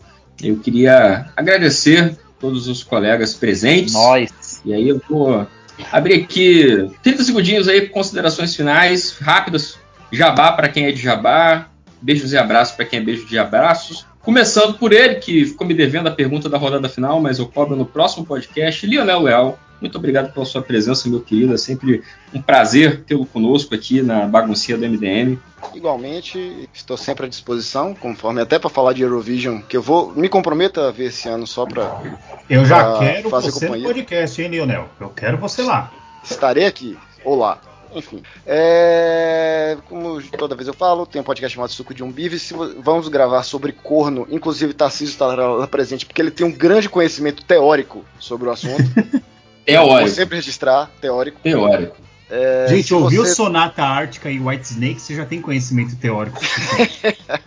Nada, pô, é, tem que ouvir e cantar um Nazaré. Love Hurts. Nossa, Love Hurts, com certeza. Se você também que está ouvindo aí tem conhecimento teórico ou prático sobre o assunto e quiser mandar um áudio pra gente ouvir lá na hora e comentar, me procura no Twitter, Lionel Underline Leal. Até, um abraço, obrigado pelo convite. É, Lucas. Amiguinhos, além do, do MD Metal, eu tenho o meu, meu queridíssimo lá com meus amigos, né, o Goldcast. A gente fez uma live, tá, a gente começou a fazer lives agora no YouTube, entramos, adentramos essa, essa era de lives para falar bosta, né? E aí a gente fez uma live de quase 5 horas, então ouvinte do MDM, vai lá, você vai gostar. 5 horas falando sobre os. É bem sua praia, né? É bem minha praia, né? Não, não, É o uma- ouvinte MDM 5 horas, É. né? Que tá acostumado com essa. Eu, como bom ouvinte, achei até pouco, né, cara? Então, foram cinco horas falando sobre os melhores de 2021. Então, lá a gente tem um. Não é só cada um falando do seu melhor, então a gente lá, cada um falou dos seus três melhores e todo mundo se comprometeu no podcast, que a gente tava com oito pessoas, a cada um ouvir o melhor do outro. Então, o papo rendeu, foi bem gostoso. Então, vão lá, dá uma conferidinha. E em breve, de novo aqui no, no, no MD Metal. E de- eu vou deixar só uma diquinha de banda nova aí, pra quem gosta de uns black metal na linha do Emperor, do Dissection. Vão atrás da banda americana chamada Stormkeep. Cara, eles lançaram pra mim o melhor álbum do ano passado, um dos melhores de black metal da década. E é um álbum que cada vez que eu ouço eu fico mais maravilhado de quão clichê e fantástico ele é. Então só vão atrás, gente. Um beijo. Anotei aqui. Vitão, muito obrigado por hoje, Vitão. Como é que. Tamo junto, É, tu- tamo tu- junto. Tu tem um recadinho final, uma consideração final? Um Tenho, jabá? tenho. Ah, Jabá, não, me segue lá, Vitor Coelho com o Ozinho na frente, é isso. É, não tenho familiaridade nenhuma com PVC, tá? Mas quiserem me dar benefícios aí por causa do Paulo Coelho, que deve ter até passagem de avião de graça, tô aceitando. Falando sério, gente, obrigado. Foi muito massa gravar com vocês. Eu vou deixar uma dica de banda, como eu sempre deixo aí. Acho que... É o efecto. Não, é- agora não. Eu tava pensando aqui, mas eu acho que é uma banda que já acabou. É uma banda que eu comecei a ouvir em novembro do ano passado. Tava na bad vibe do caramba aí, coisa de relacionamento e tal. É, inclusive, esse álbum, é o álbum chama Weather, que é de tempo em inglês, né? De clima. Weather Systems, Sistemas de Tempo, do Anathema. Uma banda que eu gosto bastante Acabou. atualmente. Assim, acabou aí, ó. Uma banda que acabou. A gente tava falando sobre isso agora há pouco, uma das perguntas. E, cara, esse disco é incrível. Se você tá sofrendo, se você tá querendo sofrer ou alguma coisa nesse sentido, ouça com as letras do lado, pegue um papelzinho, uma cerveja, uma água com açúcar. E esse disco é muito, muito bonito, de verdade. Então, vou deixar essa dica pra vocês. E obrigado. Prazer aí. Me chamem aí pro próximo, vai ser muito bom novamente gravar. E eu prometo que eu vou ouvir o podcast aí de Eurovision, porque eu até hoje não sei o que, que é isso. Eu realmente não, Não, sei. pô, a gente, a gente troca uma ideia aí, cara. Realmente, a, a comparação é essa. É Eurocopa de música, cara. É uma diversão. Assim, é muito divertido acompanhar mesmo. Na verdade, na verdade, pra gente, a, a Eurocopa que é o Eurovision do futebol, né? O Eurovision está acima da Eurocopa, cara. Com certeza tá, porque a Itália ganhou essa merda dessa Eurocopa e talvez não vai nem pra Copa do Mundo, né? Então, Não, o eles nível. conseguiram levar a Eurocopa e Eurovision no mesmo ano. Nunca mais. O que outro país conseguiu isso? Ah, é verdade, né? O... Esqueci o da banda lá, ganhou, é verdade. O maior, Maneskin, o maior, Maneskin o maior é italiano. mal do, do, do MDM foi ter cravado. Muito antes de estourarem com Bag, a gente cravou. Eles vão ganhar. Eu não sabia que ia ser esse Cara, inferno aí depois foi- ano. Eu, eu sempre vou, vou contar essa, essa, essa, essa vantagem, cara, o resto da minha vida. Do- dos cinco primeiros lugares do Eurovision 2020, eu acertei quatro posições, cara. eu devia ter apostado dinheiro nisso, pelo amor de Deus. Cê- Eu garanto que o que você não acertou foi o segundo lugar, porque ninguém apostou no segundo lugar. Que foi a Suíça. Não, não, quem foi em segundo não foi a Bárbara Pravi, porra, não foi França? Não, foi a Suíça. Foi o Guillaume Stiers Bar- que ficou em segundo? Ah, então realmente. Não, É, realmente. foi, eu lembro que a Suíça, é- eu e pô, pelo amor de Deus, o que, que eles estão fazendo aí? Eu Vou, vou, vou passar no, no grupo do MD Metal a playlist dos meus destaques do Eurovision pro, pro Vitor dar uma, uma sacada aqui pra ver o- Não, o nível fechou. da parada. Topo, bom, topo muito bom. demais, gente. Então, olha, gente, pra, então, pra, pra encerrar, eu vou deixar aqui também uma diquinha de, de álbum, uma parada que eu ouvi recentemente, até abri aqui o meu Tidal pra ver se- o que, que eu tô ouvindo, porque eu não tô ouvindo muito música ultimamente, eu tô ficando mais em casa e tal, e Em casa eu, eu ouço mais as paradinhas, mas playlists, que eu sou defensor da playlist, entendeu? Então no podcast da playlist eu vou defendê-las. Mas recentemente é, é, recente, é, eu peguei para ouvir é, Sortilege. Sortilege é uma banda francesa do, dos anos 80, espetacular. É, eles foi, é uma dessas bandas que começou e acabou muito rápido. Eles tiveram só dois álbuns, porque eles não fizeram muito sucesso no mundo da língua inglesa, porque eles cantam em francês. Eles até tentaram lançar os álbuns em inglês de novo, só que em inglês a música deles perde muita força, muito vigor. Uhum. É, mas eles fizeram um sucesso absurdo no Japão. Inclusive, eu digo que se existe o ex-Japan é porque existiu o Sortilege antes, porque as músicas, assim, dá pra ver a referência claríssima. É um heavy metal bem vocal estridente, com a guitarra puxada pro trash, cantado em francês, é espetacular. E eu descobri recentemente no Instagram dos caras, eu falei nem pelo Instagram, cara, acho que foi pela Enciclopédia Metal, eu fui procurar coisas parecidas com Sortilege e eu vi que eles estavam querendo voltar. E eu fui no Instagram procurar e descobri que eles voltaram. O único membro original que voltou é o, o vocalista, que todo o resto, sei lá, foi ter vida, né? O, o vocalista ainda tá nessa. E eles lançaram um álbum ano passado, chamado Phoenix, que é um álbum que ele consiste de regravações das músicas dos dois álbuns anteriores. E eu fui ouvir, né? Tipo, sof pra sofrer, né? Eu falei, ah, deve estar uma merda. E, cara, não tá. Tá muito Tá maneiro. mesmo. É, eles não tentam é, é, emular o, o estilo da juventude, então o, o vocalista ele está respeitando os músicos novos, as músicas têm uma identidade diferente, mas ele conseguiu amadurecer as músicas pro vocal que ele tem hoje com 50 e poucos anos de idade. Então assim, tá uma coisa mais de tiozão, mas dá para ver a assinatura do Sortilege ainda. Então, quem tiver afim de ouvir um negócio diferente aí, tá cansado de ouvir heavy metal em inglês, essa coisa chata, porra, bota um sortilégio aí na caixa que você não vai se arrepender. E para quem tem preconceito, considerem o sortilégio como o Iron Maiden francês, tal qual o Arya é o Iron Maiden da Rússia, né? Então vão atrás, gente. Eu assino embaixo dessa recomendação, principalmente do segundo álbum do sortilégio, Capinha Azul. Gente, isso é uma das coisas mais maravilhosas que o heavy metal não cantado em inglês já teve. Ah, eu, posso estender a minha, a minha dica para uma série que eu vi bem legal também, Tango? Pode, claro. Eu vi uma série no HBO Max, aí é, eu não queria dar o nome do serviço, mas eu não teria como fazer a referência do seu nome. É, se chama Beforeigners, é, que é tipo, não existe uma tradução literal para o português. É, essa série é uma série norueguesa, ela tem inclusive muito rock norueguês dentro de alguns pubs ali, mas ela não tem nada a ver o rock em si não tem nada a ver com a série. É uma série que.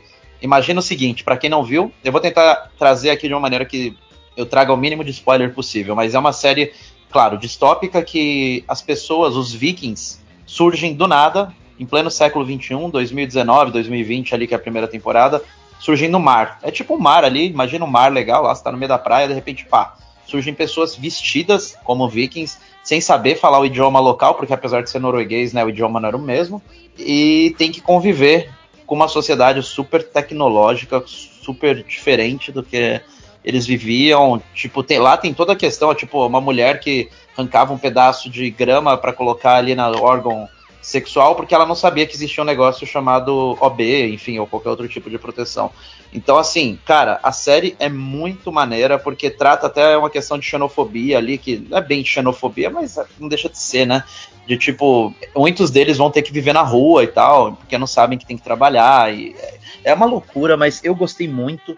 É, vocês estavam falando aí é, do, do, do Eurovision e eu lembrei disso. Eu falei, cara, essa série foi incrível porque Primeiro, eu nunca tinha tido contato tão próximo com a Noruega como eu tive com essa série. Ela, a primeira temporada dá para você assistir dublado em português, caso você não queira ouvir no idioma local, apesar que eu acho que super vale. E são oito episódios por temporada, tem duas temporadas até agora. Eu gostei bastante. E a trilha sonora me pegou demais, gente. Me pegou muito. Achei uma trilha sonora assim, impecável. E para quem não tiver nada o que fazer no final de semana, fica aí uma dica boa e depois me contem aí o que vocês acharam. Fala o nome de novo. Eu vou escrever aqui, é mais fácil. Peraí. É Beforeigners. É... Eu não... Tá. Vai lá. Beforeigners. Deixa eu ver se Tá. tem uma tradução literal pra isso, mas. Tarcísio. De cabe... Tarcísio? Oi. Oi. Eu, eu, eu posso, até para eu cumprir o meu papel de sempre estar no programa errado e fazer uma indicação que não é de metal no MD Metal, posso Que isso, cara. Você tá mais do que autorizado. Tá. É, é Chama senão- antecessores. Desculpa, em português seria antecessores a palavra, mas é beforeigners, né? Show. É, então, só pra não, não- Eu sou contratualmente obrigado, né? É, gente, uma cantora paraense chamada Lia Sofia. Já teve música, inclusive, em novela da Globo. Ela faz uma mistureba de carimbó com brega, com MPB, com merengue, com Diaba 4. Teve disco no ano, no ano passado, né, em setembro, chamado Eletro Carimbó.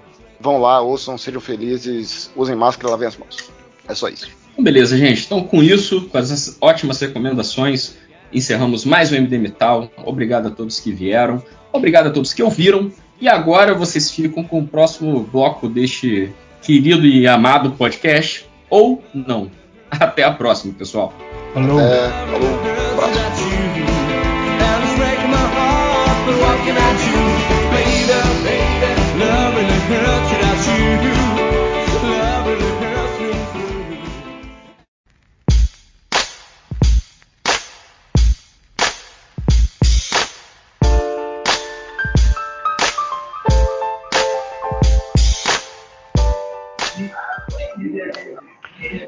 gravando, senhoras e senhores. é, Esse aqui é um bloco aleatório do MDM. Eu não faço ideia da existência dele, só fui avisado que, que teria um- uma gravação.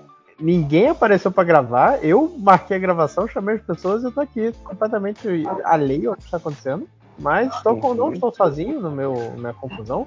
Estou aqui com Tango.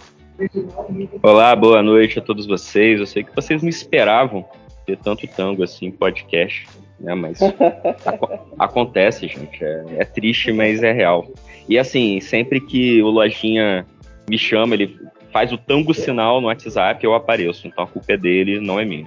É tudo culpa minha, mas também não estamos sozinhos, estamos com 5 horas. Oi, eu não sei se vocês estão me ouvindo, mas se não estiverem ouvindo, aqui sou eu. Eu comecei ouvindo você muito bem, aí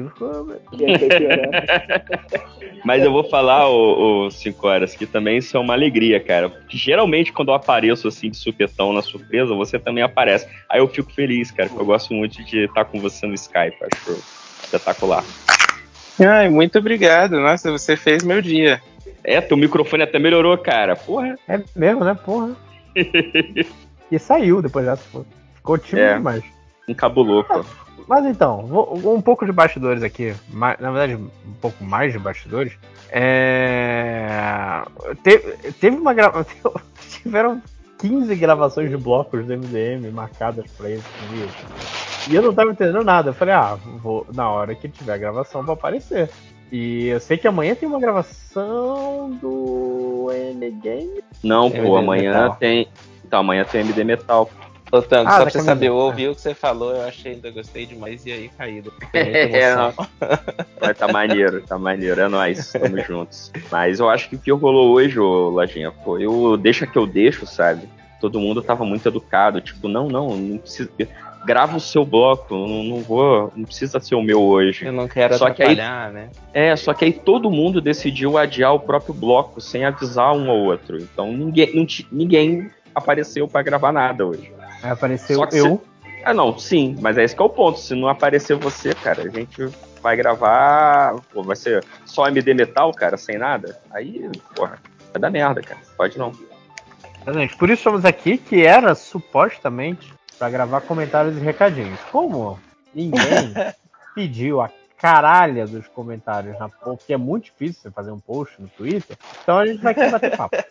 Porra, pede agora, irmão. Tu tem mais seguidor que eu, cara. Eu Bota isso aí. um monte de pergunta merda. Não gostei dela. Ah, vou, vou, vou, vou pedir aqui também, 5 horas. Pede aí no teu Twitter também. Vamos ver quem Pedir tem. comentário mesmo? É, é, bota aí. E aí, tipo, no Ciplies a gente faz uma batalha de comentário pra ver quem tem os melhores seguidores, sacou? Ah, É, vamos, vamos colocar todas num, numa arena. Mas antes disso, a gente Vamos colocar numa arena. É, tacar um, colocar um tacape no meio deles e ver quem, quem sai vivo. Mas uma coisa que a gente podia fazer Ai, ai. é. É fazer os recadinhos primeiro, né? Alguém tem recadinhos? É, sim, eu comecei um canal no YouTube sobre videogames e é isso. Se alguém quiser é, seguir, ficaria muito feliz com a presença das pessoas, que os ouvintes do MDM. Não, cara, você tem Não. que me cativar. Caralho, qual o nome Como é do que é o canal, cara? É, o Então, nome do gente, canal, o É, que, que se O trata. nome do canal é pra ser. Só que o YouTube, até você tem um número X de pessoas, você fica ao relento. Então eu tô com medo de falar o nome e depois eu conseguir o nome Não, e o nome, o nome do o canal é igual, é o URL que demora. É, É, o- é 5 horas, mas é porque eu já procurei 5 horas e meu nome é 5 horas. Já procurei Peraí. 5 horas e não me achei. Então, tipo, boa Eu achei sorte. pra 5 me horas no cronômetro. É, não, procura aí, procura aí. Se eu só ligar o YouTube na TV aqui, eu derrubo o link do Globoplay. Achei o Cortes MDM, saudades Cortes do MDM, inclusive. E tá- Cortes. É... Cortes MDM, se você estiver me, ouvindo, apareça. Você não, Não, eu- eu- desde o Natal. Eu, eu gosto do corte MDM, muito embora, entendeu? Ninguém gosta, eles não gostem de mim, porque eu nunca vi um corte Ah. do tango. Tá certo, eu não sou muito divertido, eu reconheço, Você mas nunca pô, apareceu no corte, tem certeza? nunca apareci, cara. Tem. Cara, eu, eu sou o É, cara é. que faz o ma- maior ego search, tanto. assim, eu sou. Ah, porque Ah. você é engraçado, cara. Você é divertidíssimo, você é um amor. E ninguém vai saber. É, nunca cinco horas não achei. vida, né? Ela- Eu falei, é, tá bem difícil de achar. Achei o e ninguém vai HDR. saber a melhor piada da carreira do Lojinha, que foi Eu sou um bambu.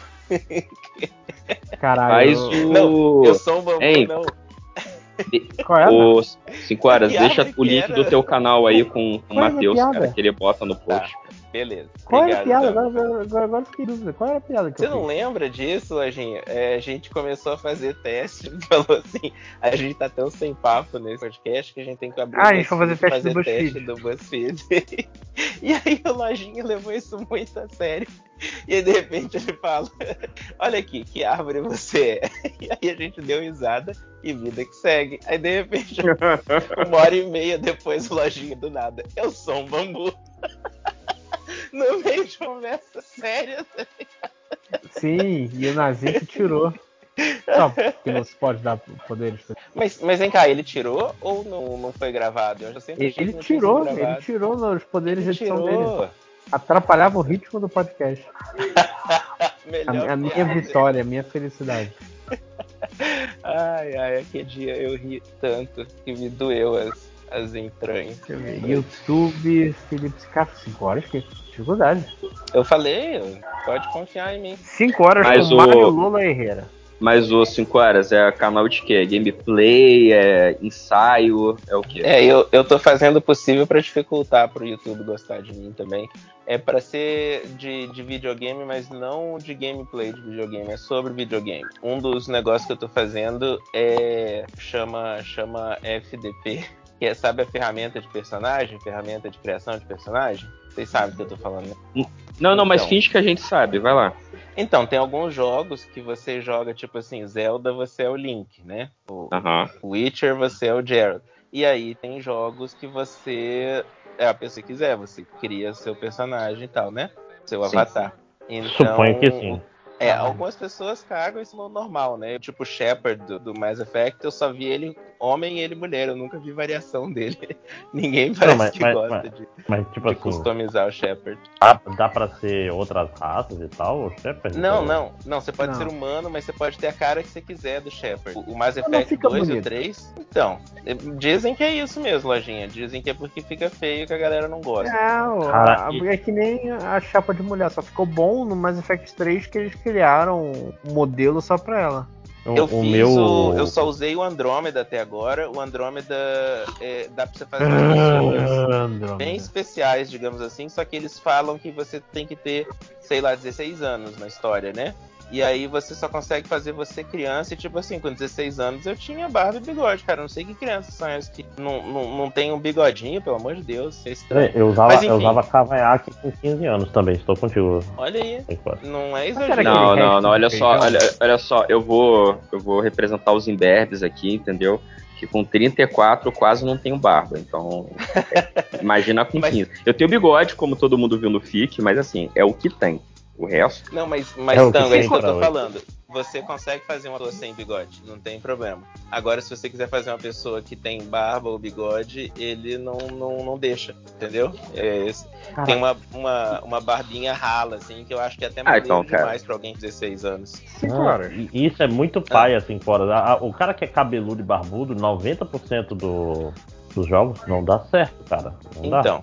Então, eu tô tão feliz que a gente tá tendo essa conversa, gente. Então, ó, o nome do programa é Análise FDP, porque eu analiso as ferramentas de personagem. Aí o que eu criei são, são, são alguns personagens é, nunca viram na vida antes o que eu criei. São, são pessoas que em todos os episódios eu tento recriar essas mesmas pessoas pra fazer, fazer isso e analisar Ah. a ferramenta, entendeu? Olha, E aí rapaz, eu falo interessante. Qual ferramenta é melhor, qual que é pior. Cara, As análises eu- que já estão filmadas e que eu tô editando são do, do Cyberpunk 2077 e do e do Monster Hunter Rise. Eu ia fazer o do 77 antes, mas parece que o Monster Hunter Rise chegou no na Steam, cara. Parece que agora tem no PC, então eu vou adiantar pra ver se eu pego o trem do hype aí.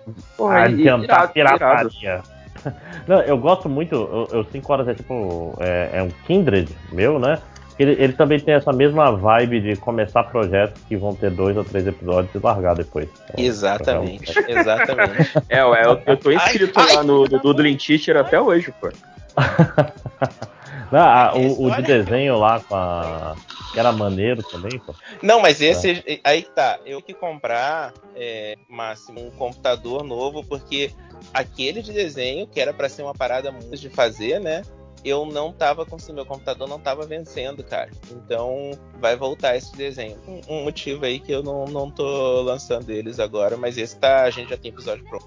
Pode contar. Achei essa merda. Sabe como Achou ajuda? horas? canal? Sabe como ajuda? Você coloca no seu perfil do Twitter uma thread fixada com um link. É só isso. Não, coloca na sua bio. Bota na bio, porra. Eu sabia É, que falar com bio, vocês aqui ia me levar pra, outro- pra lugares. Então, presta atenção, o nome do vídeo. Só que não tem o. o- Não tem os seus vídeos aqui, caceta. Não, só tem os vídeos que eu já lancei. Eu falei que eu vou lançar ainda do, do o primeiro análise FTP, não tá aí ainda. Tem dois vídeos. O primeiro os passos com a Agenda Planner Journal e Uhum. uma resenha da arte do Mitchells versus das máquinas. Isso, isso é outra coisa que Por eu que vou eu não fazer, achei? Porque é 5 analisar. horas está escrito extenso e junto. Fui eu que dei só pra você saber. Não, foi, está escrito foi a Felipe vida- a e vida depois que horas. Não, eu, eu sou Satanás Felipe que 5 me horas há, há dar. 36 anos. Escolhi esse nome. Não, você separa os 5 e horas. Quando as pessoas procuram 5 horas, elas procuram 5 e depois horas. Mas Pô, é porque as pessoas não bota- sabem meu nome, né? Você bota 5 horas com o número 5 e horas, que é como tá salvo no meu celular, inclusive. Exatamente, é como, é como eu escrevo. É. É como, é como eu, eu decidi. Inclusive, que- é que sempre Felipe online. está digitando, nunca sei se é o change ou 5 horas. Quem é Felipe, Eu- né? Eu vou, eu vou tirar. o- Tá, tá lá, Felipe 5 horas no meu celular. Eu vou tirar o Felipe e vou botar 5 e horas. Que aí Ah. fica mais fácil. 5 está digitando. O meu pai, ele Pô, primeiro nome como cinco. cinco também. primeiro Tem nome, é um, um. Em, em, BH o pessoal me chama mesmo. Caralho, Você vai lá opa. A galera chama de sempre. Pô, cinco parece que é, é apelido de bandido, cara. Tipo, um, o um artigo que você foi preso, sabe? Qual é cinco? Ou, tipo, aqui no tá. Rio seria, sei lá, da onde você ficou preso, sabe? Tipo, Bangu 5. Qual é 5? E, e sendo no FIC, é, que é em BH, tu surpreso de tu não ser o 5. Ela fala 5 cinco horas. 5 horas. 5 horas. 5 horas. Ô, Felipe, 5 horas. Né? Cinquim. Ai, assim? É, não, isso aí. Isso aí, e esse aí seria é São Paulo, né? Qual é sim? Não, ele é o Fê sim. Falar o nome, né? Seria, ele seria o Fê em São Paulo. Né? Fê sim. Fê 5 horas. Né? Ai, Fê ai. Sim. Ó, que horror. E essa é a análise de nome do, do Felipe. né? É, o- já, já, já pode ser o, o novo. O novo esquema de vídeo do seu canal. Você vai ter É. um episódio Então. analisando os seus nicks. o Felipe 5 horas. Cara, é aquela história. Mais importante todo mundo do que tempão. ter nick é. Qual é a palavra? É você escolher um e manter ele. Que ninguém É. liga. Né, lojinha? Uhum. O quê? Eu tô aqui, cara. Não, Meu eu tô falando mesmo. assim, Não, o, o, o Nick pode. Você pode falar assim, porra, que errado foi eu decidir isso, mas agora já sou, de- já sou conheça, Ah, assumir, sim, né? é, exatamente. Você, a vida escolheu pra você. né? E lojinha simpática, cara, é um. Qual é a palavra que eu procuro? É um, um apelido que dá. Múltiplos- ver. Não, não, e tipo assim. É... Não, e parece uma, uma pessoa bacana, sabe? É, um lo- é tipo assim, lojinha. Diferente de, Mal um- de uma loja de departamento, né? É tipo assim, é um negócio Ah, mais intimista, e quer falar. tal, né? Isso, é. Ah, é tipo aquele filme da Meg Ryan com o Tom Hanks, Tom Hanks, saca? Que era contra a Amazon. É, Contra a Amazon não, desculpa. Contra... Ah, nossa. Aí você tá me fudendo, Ciclones. Tem dois, tem Não, é porque dois. você cara. falou que aquele. Ah, você quer dizer que ela é a dona da lojinha É o- pequena e o cara era dono da Fox. Isso, isso. Que lo- lojinha é um negócio mais intimista, né? É, a lojinha é o Mas bem. o problema de lojinha, cara, é que, tipo, porra, Matheus tá aí, noivo, daqui a pouco vai ser pai de família em breve, se tudo der certo. Só que, pô, toda vez que eu falo lojinha, cara, vem na minha cabeça um garoto de 13 anos, sabe? Tipo, vem o, o, o Matheus quando eu conheci ele lá no Anime Friends, tipo, todo garoto feliz, caraca, tô, tô em São Paulo e tal. Pô, o cara tá aí, cara, um homem feito, diretor aí de uma grande empresa de computação mas, você vai, é- você vai ver Eu ele ainda diretor. como, como o Mateuzinho, né? O, aquele menino com brilho nos olhos. Esse tipo de, Não. de coisa não muda. Isso, isso que é irado também, assim, tipo, no meu celular é lojinha. Quando eu vou falar aqui em casa com a minha mulher, eu falo do lojinha. Quando ela vai me perguntar, ela, tipo, ah, como é que tá o lojinha? Mas na gravação eu só chamo esse filho da puta de Matheus, cara. Eu não sei porquê. Aqui, que era pra chamar ele com a porra do nome, eu não chamo. Aí eu tenho que me esforçar, tipo, ah, não, lojinha. É porque você tá É, falando é. comigo. É, pois é, né? Estra- É, é- é complicado, cara. Tá maneiro, tá maneiro. Tá Tem, maneiro. tem gente que eu também, eu, eu chamo de, de escroto para as outras pessoas e na hora eu falo o nome do programa. Na hora eu falo não. Pô, a gente tá aí, tipo, tipo, sendo super bonitinho, né? E Matheus aí não, não tá. É, é, Não, ele trata, ele trata a gente assim, cara. É, tá tudo Ele, bem. ele quer ser o Casemiro. Esse é o Eu não falei que vocês são os escrotos. Não precisou não, cara. A gente, a gente é bom em pegar direto. É, Eu, não precisa sou- eu realmente tô impressionado, não entenderam? Eu quero ver. É carapuça, né, porra? Escroto! Quem tá me chamando de escroto? Mas mais algum comentário? Bom, Comentário não, recadinho? Ai, ai, Não, um recadinho. desculpa. Joga assim. Não. Ai, foi embora. Falta profissionalismo, cara. Quem é que joga videogame? É, Meu Deus. Ai, suei. Pô, ele tá, ele tá jogando videogame. Eu tô tentando fazer leitura labial aqui na galera do Big Brother, porque eu- ou eu ouço vocês ou eu ouço eles. Nayara já fez a corrente do bem? Não, eu acho que já desfez já. Quando eu cheguei, tava só, é, sei lá, Thiago, a- a- a- Thiago, Thiagão com a, a galerinha ali dentro da casa, eles estavam cantando um negócio, parecia muito engraçado. Minha mulher tava rindo pra caralho aqui, isso aqui eu não, não peguei. Vou ter que esperar o Twitter fazer o seu trabalho e amanhã eu pegar só os vídeos. E né? traduzir pra você. A, arroba cara. tracklist. Cara, o, tu- o Digital Hive Mind é tão eficiente, cara. Eu, eu tipo, ah, não, que- não quero ver Big Brother Online. É melhor ver a repercussão, que é, é, é mais fácil. Já vem até com meme junto, saca? É, então, eu- Alguém- eu, vi alguém alguém, comentando. Exa- eu acho Não, que eu vou fala. falar exatamente o que você vai falar, Felipe. Vai, manda ver. É fumante passivo, né? Você ficar no Twitter, você. Não era isso, não, mas é o mesmo Não. espírito. É. Mas falha. sim. Não, eu, eu vi esse do, do fumante passivo, mas aí. Não, e tipo Não, assim, eu, eu tava vendo contra al- o Big Brother, no máximo preguiça. Não, então, é porque eu, eu- o que eu vi foi um pouco diferente, assim, foi o cara meio que dando esporro nessa galera que mete, ai, vou silenciar palavras, ai, eu vou bloquear vocês. E o cara falando, pô, galera, a melhor coisa do mundo é assistir uma coisa pelo Twitter.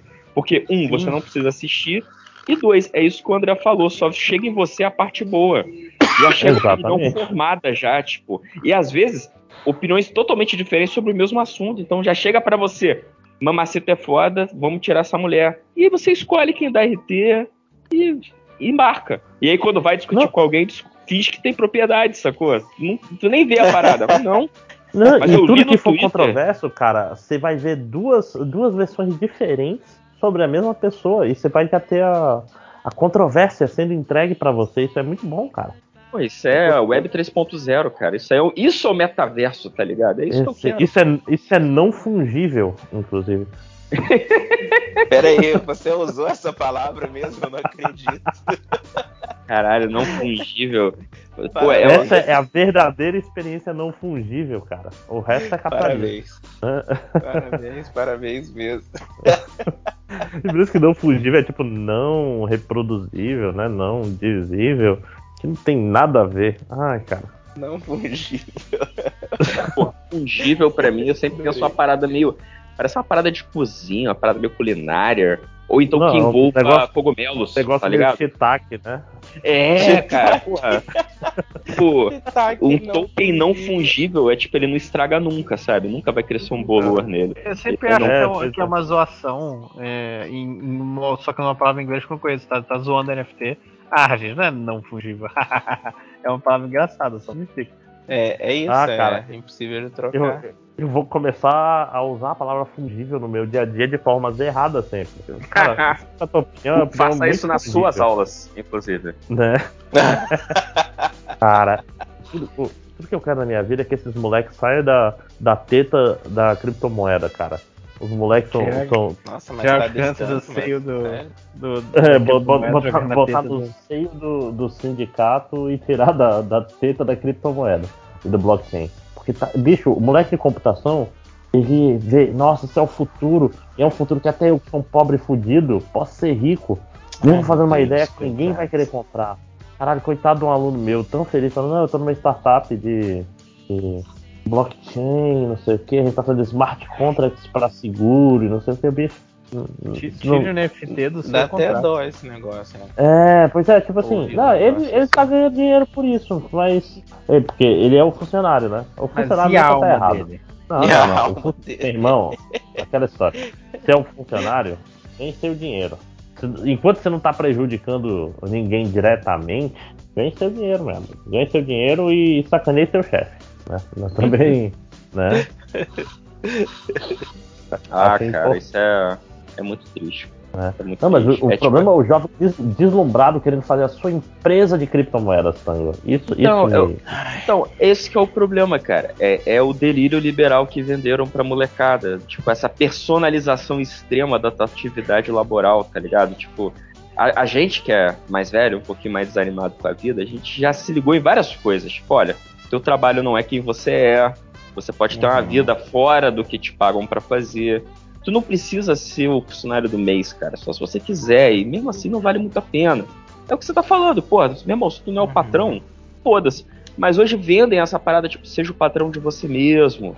Não, você tem que ser é, é, 100% o tempo todo em todos os lugares. Tem que integrar a sua vida toda numa coisa só. Seja produtivo no teu lazer e, e transforme seu trabalho na diversão. Tipo, não, Trabalha enquanto os outros dormem. é, não, cara, isso aí é, é- é tentar, tipo, centrar tudo em volta do indivíduo que nem existe, brother. Então, meu Não. irmão, ah, eu tenho que fundar a minha empresa. Não, não tem não, cara, porque. Meu irmão, a- a Sabe? culpa é do Casimiro vendo Shark Tank.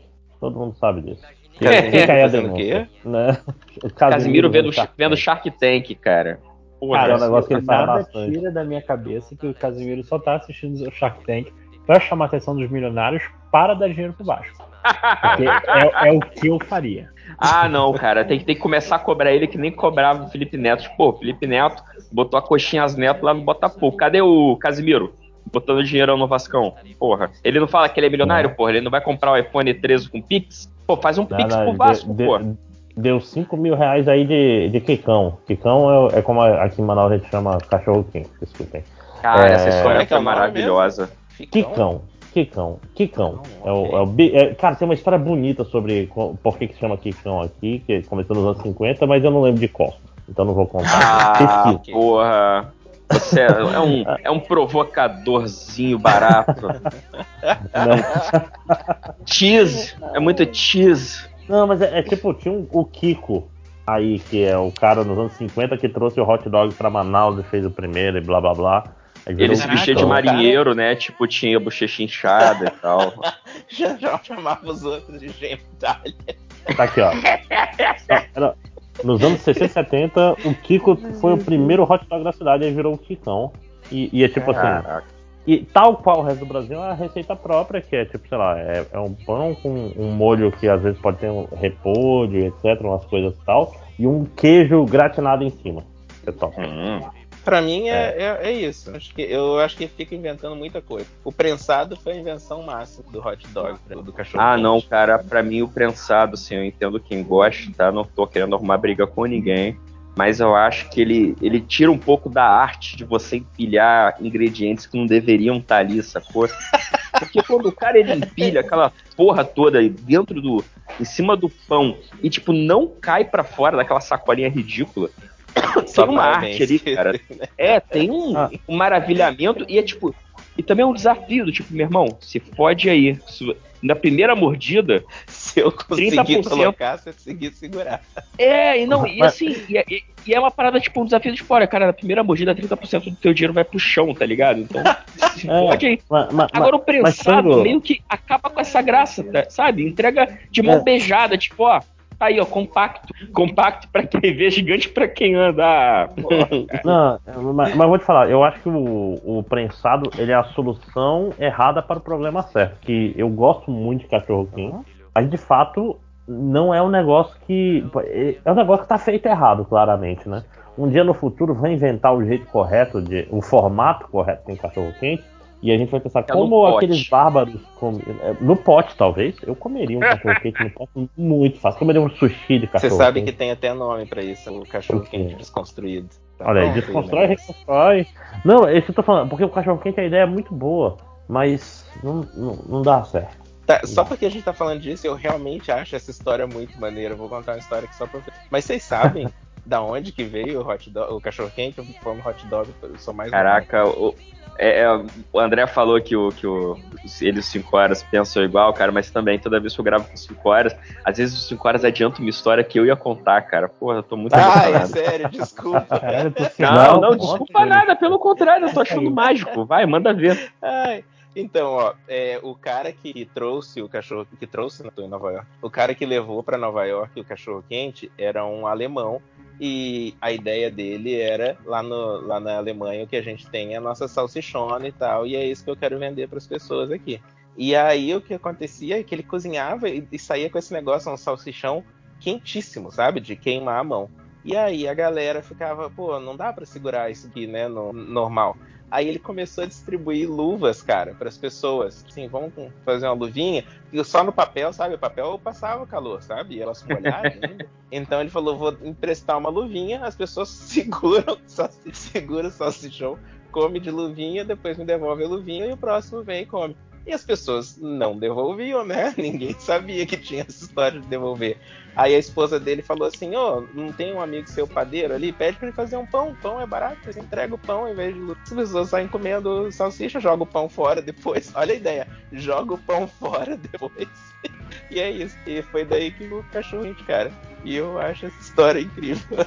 Não, e é uma história mágica, porque tu vê, 200 anos depois, chega o brasileiro pra tornar mais difícil ainda uma ideia que foi pra simplificar a vida do cara. Do tipo, ah, meu irmão, botou um. É, minha senhora, vamos botar um pão? E se eu botar então, sei lá, um ovo de avestruz cozido em cima dessa merda? Foda-se, eu, come eu essa fico merda. chocado que é, eu acho que assim, é literalmente a quarta vez que eu ouço a história do cachorro quente e a quarta vez que o meu cérebro desliga. E eu volto exatamente quando a pessoa termina de contar a história. Eu não faço Olha ideia. aí. Eu, não fa- eu, eu, eu acho que é, é algum. É um mistério. É, é, é, é Lojinha, maior é mistério é- você um dia vai voltar no tempo e vai ser essa pessoa. Aí o, o tempo faz com que você não consiga ouvir isso pra não pegar spoiler do que você vai fazer no futuro. Senão você não É vai mais. É aquele pode episódio ser. do, do Community, o Abed passa o episódio inteiro tentando achar o momento certo de voltar pro passado, sabe? Cara, É ima- você ima- imagina isso, é tipo, tá lá o, o velho Matheus, Old Man Matheus, né? Tipo, super velhinho, aí, tipo, dá uma chance dele voltar no tempo e ele só consegue voltar no tempo nos momentos que ele ouve a história do cachorro quente. que história Ela tipo efeito borboleta. É, ele tenta anotar Isso recados pra ele mesmo, mas ele não consegue, porque ele nunca tem papel e caneta, não tem nada. Efeito borboleta do cachorro quente. E as pessoas sempre Ah, falam, mas- você não tem caneta, mas você podia ter um pão, que aí você anotava. Mas, ô, cinco horas, ele não vai saber porque ele nunca ouve a história, cara. Então ele não sabe. Tipo, agora, por exemplo, ele deve estar dando uma leve Desligou viajada, de cara. A, Então já sabe, né? Quando quiser contar um- uma parada pro Matheus não prestar atenção, tipo, vai ter. Vamos combinar a festa de aniversário surpresa do Matheus. Alguém começa a contar a história do cachorro Gente, quente, cachorro aí espera quente, ele, alguém já ouviu? ele desligar a cabeça, aí fala rapidinho.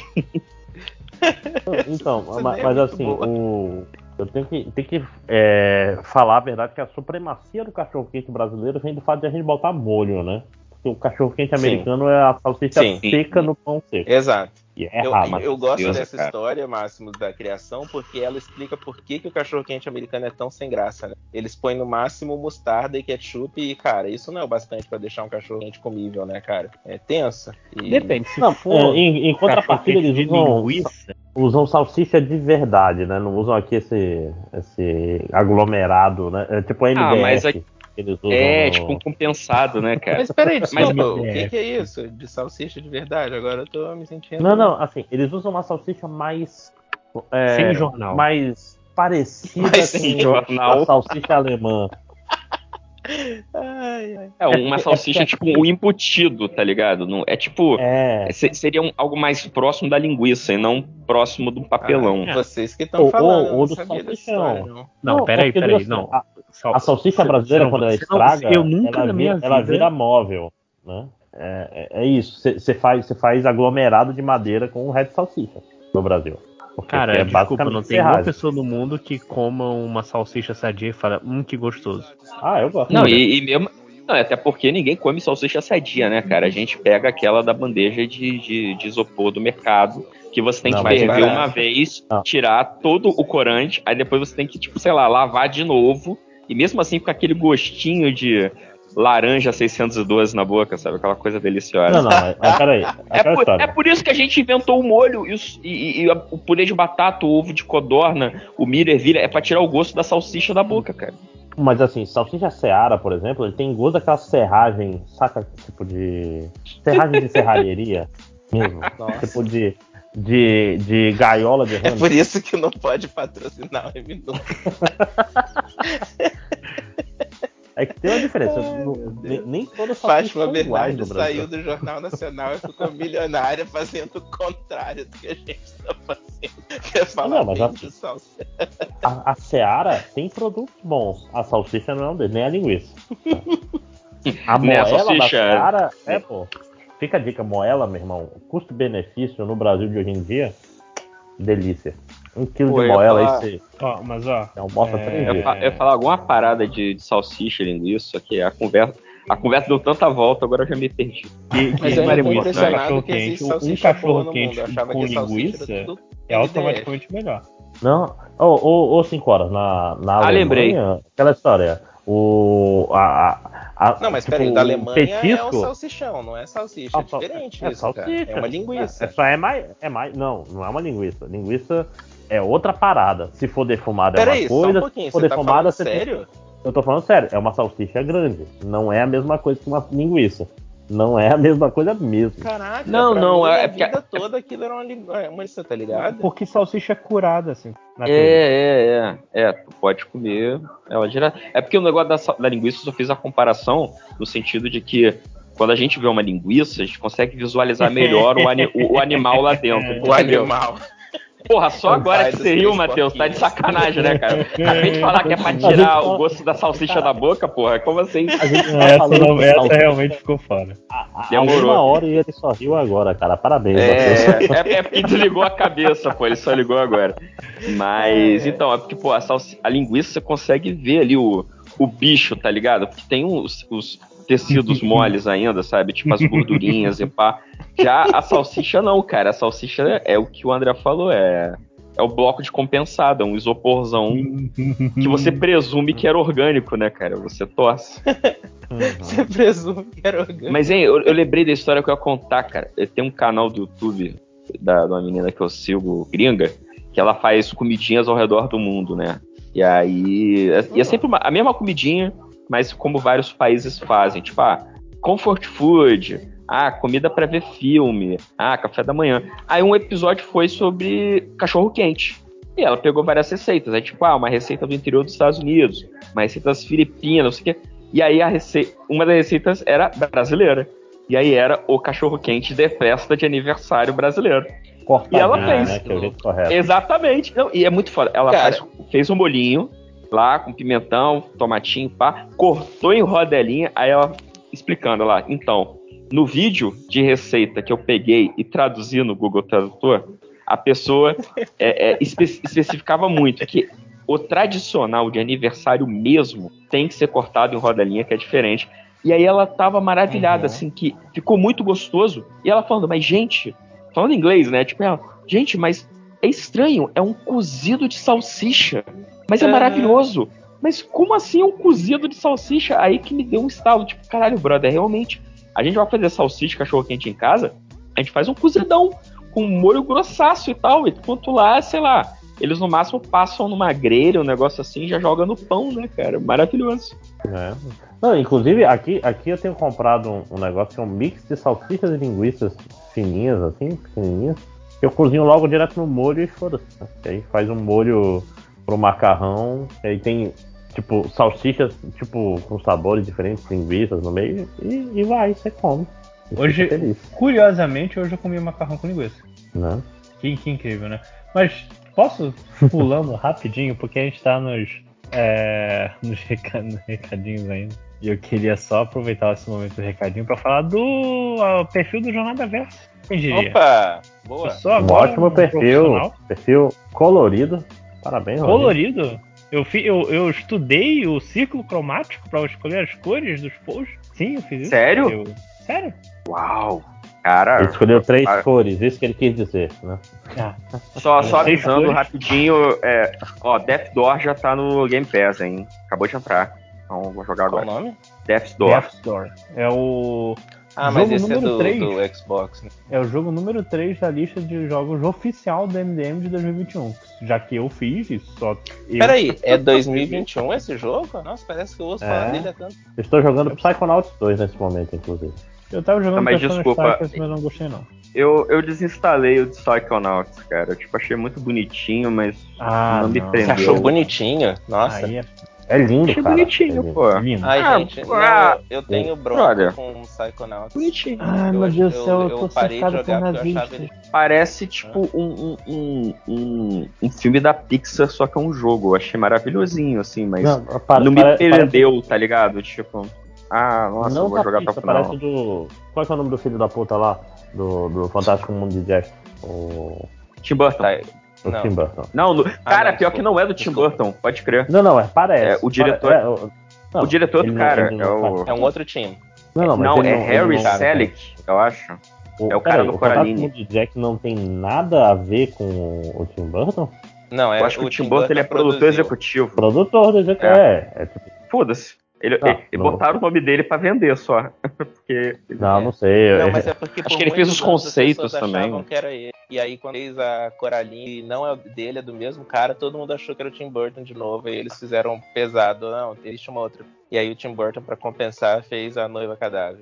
Tem o, o- aquele negócio da Netflix dos filmes blá blá blá, não sei o que. Um deles é. Dos episódios é sobre o extremo do, do negócio do. Essa merda aí.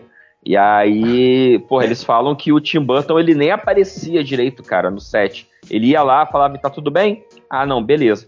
Porque ele, ao mesmo tempo, ele tava fazendo um outro filme aí que pra ele era mais importante. Então ele nem ia Batman, lá. né? Acho que o Batman é da mesma época, né? É o, é o Batman, não é? Eu acho que Eu sim. acho, mas eu posso É. falando. Até porque, né, olha só, eu, eu sei que tem muitos fãs de Tim Burton ouvindo esse podcast neste momento. Mas assim, é um cara meio superestimado. Então, pô, tu vai pensar, Total. filmes fodas que o Tim Burton fez. Batman. Peixe grande.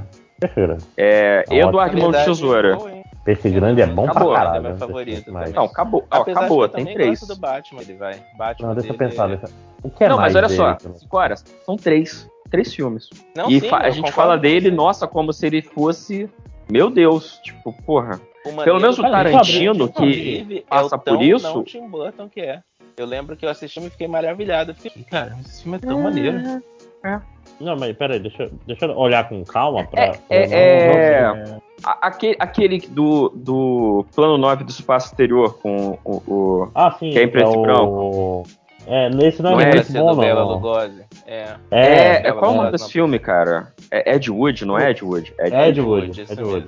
É. Então, esse é do Tim Burton? Ou, ou só tem o Johnny É do, Depp? é do Tim Burton, é do Tim Burton. A minha, minha mulher aqui falou que é. Esse é bom, esse é o melhor filme do Tim Burton que o Tim Burton fez. Esse filme é espetacular. Beetlejuice, Beetlejuice.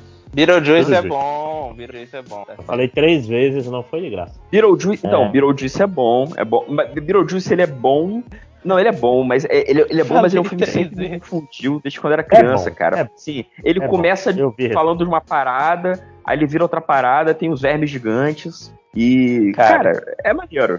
É muito bom, Marte mas ataca. Marte ataca. Marte é Marte mais Ataque ou é legal. vou te falar, cara. Mais Marte. Ataque é uma ideia. É, é, Marte Ataque é um, é um quadro bizarro que demora muito pra acabar. assim. Cara, eu acho maneiro. Se Marte Mas é uma ataca ideia, é uma ideia Netflix, melhor do que. Eu ia É, falar, uma Marte Ataca boa, mas é não tipo, não olhe pra cima, saca? Tipo, se fosse hoje, ele ia, ele ia bombar muito mais. Cara, o Marte Você que foi um dos primeiros Porque- filmes. Marte Ataque não foi um dos primeiros desses filmes, assim, com esse elenco estelar que, na verdade, todo mundo só tá lá porque todo mundo é amigo um do outro. É tipo isso, isso mesmo. Não é? O Marte Ataque, eu vou te falar que não é o contrário do que o Máximos falou, porque pra mim o que parece é que assim, é, ele deu tão certo porque foi na ele la- lançou meio que junto com o Independence Day, então ele ficou parecendo que era uma paródia, apesar dele ter saído até, acho que foi- saiu um pouco antes, mas ficou com cara de paródia pra galera. Eu acho. Mas, mas ele não deu, Sim, mas ele não deu sim. muito certo em. Ele, ele não é um filme querido. Ele é um filme Não, é eu aquele acho que filme- o, o falando Ataque que é, ele, deu né? ele deu certo a revelia da opinião das pessoas sobre ele. Porque ele, eu Não acho que sei. ele visualmente é muito impactante. Então, os alienígenas do Marte Ataca, eles entraram pra cultura. Mas eu Ah, acho que sim. pouquíssima gente viu o filme. Porque o Uhum. filme ele é É. meio desagradável. Não, é, pois é, eu Ele é lembro, bem eu lembro na época as, as pessoas não gostaram do filme, mas ele é desagradável de um jeito tão bom. Mas ó, o. É, então, o ele é um filme Cabeça interessante. também é o Cavaleiro Porra, esse aí é o in- Você tá querendo falar dos Mas esse é o início do fim. Ou dos filmes bons do Tim Burton? Porque assim, o, o Além do Cavaleiro Sem Cabeça é um bom filme do Tim Burton. Mas se você falar assim, o Spielberg Boa, fez, você vai falar, boa. putz, sério? Não, peraí, cagou. O que aconteceu? Entendeu? Pô, Não, mas eu, eu concordo. Por exemplo, eu tava falando do Ed Wood. O Ed Wood, pra mim, é o melhor filme do Tim Burton. Eu choro toda vez que eu vejo. Mas eu acho que ele é um filme bom, ponto. Eu acho que assim, Uhum. como arte cinematográfica, ele é foda. Mas eu concordo, tipo, o melhor filme do Tim Burton, sendo o filme do Tim Burton com uma prateleira da locadora do Ultra, não é o Ed Wood. aí vai ser o. Pode ser até o Marte Ataca, cara. Depende pra quem você pergunta. Não, assim, filme, no, no gênero filme do Tim Burton é o Beetlejuice. Entre os filmes do Tim. Burton, pra mim, é o, é o peixe que grande. mim não é das mãos de tesoura. Eu acho ele o mais. Mas o, mas o, o Beetlejuice, eu acho que é um filme que. Beetlejuice não tem o Johnny Depp. Mas tu cons... por isso que é bom, né? E, tipo, e você consegue tirar do Beetlejuice todos os outros filmes, tá ligado? Tipo, tá tudo ali. É, tá Sei tudo lá, o ali. Edward Ele tem aquela cara. Toda, toda a Tim Burton ele colocou no Beetlejuice, é verdade. As roupinhas listradas, cabelo. É, o é Edward, verdade. eu acho que ele tem muito de Ed Wood no sentido de que ele é referencial. É o Tim Burton homenageando os filmes da Hammer, ele bota o Vincent Price, é um filme de monstro, na pegada nos 90, então eu, eu sou simpático. Agora, o Beetlejuice não, é loucura pura, sabe? Ele Sérgio, acho, ele é mais... É, é, é, é mais autoral, né, cara? Porque É. é um filme que só o Tim Burton poderia fazer mesmo. Sim. É, é um filme que não dá pra você imitar, cara. Uhum. Com certeza, com certeza. E esse foi um podcast MDM sobre a carreira. Não, eu, eu, po- eu posso continuar meu recadinho? É, desculpa, cara, eu ia falar isso, a gente interrompeu aí do negócio das cores e. Cara, desculpa. Completamente. Ah, mas foi legal, o podcast MDM é isso aí, cara. Foi ótimo. Vai, vai, Matheus, fala, fala o recadinho, interrompe a gente, porra. É, não, agora. Interrompe agora... esse nosso belo momento que a gente tava aqui é, é, renovando nossos laços de amizade. pra falar do, do seu são, empreendimento. Mas enfim. Fala aí, você tava estudando cores. Eu tava postando coisa. Enfim, siga lá o perfil do Jornal Verso se você curte o, o que, Que eu tipo de escrevo. post tem lá no, Então, no perfil eu- do Jornal da Versa? Todo, eu, eu- todo, todo, toda semana tem três posts. Segunda-feira eu boto um Curiosidades do Jornal da Verso, bonitinho, com arte própria, que eu, que eu pedi pro capista do, do, do Josemi. Então eu boto, ah, origem visual de uma raça. Eu pego os artes conceituais que eu peguei do outro artista, Robson Michel. E a ordem cron- cron- cronológica já na versa é bem, bem detalhadinho. Eu fico bem orgulhoso do, do que eu faço. Mais que os livros, talvez. Esse aí não dá dinheiro mesmo.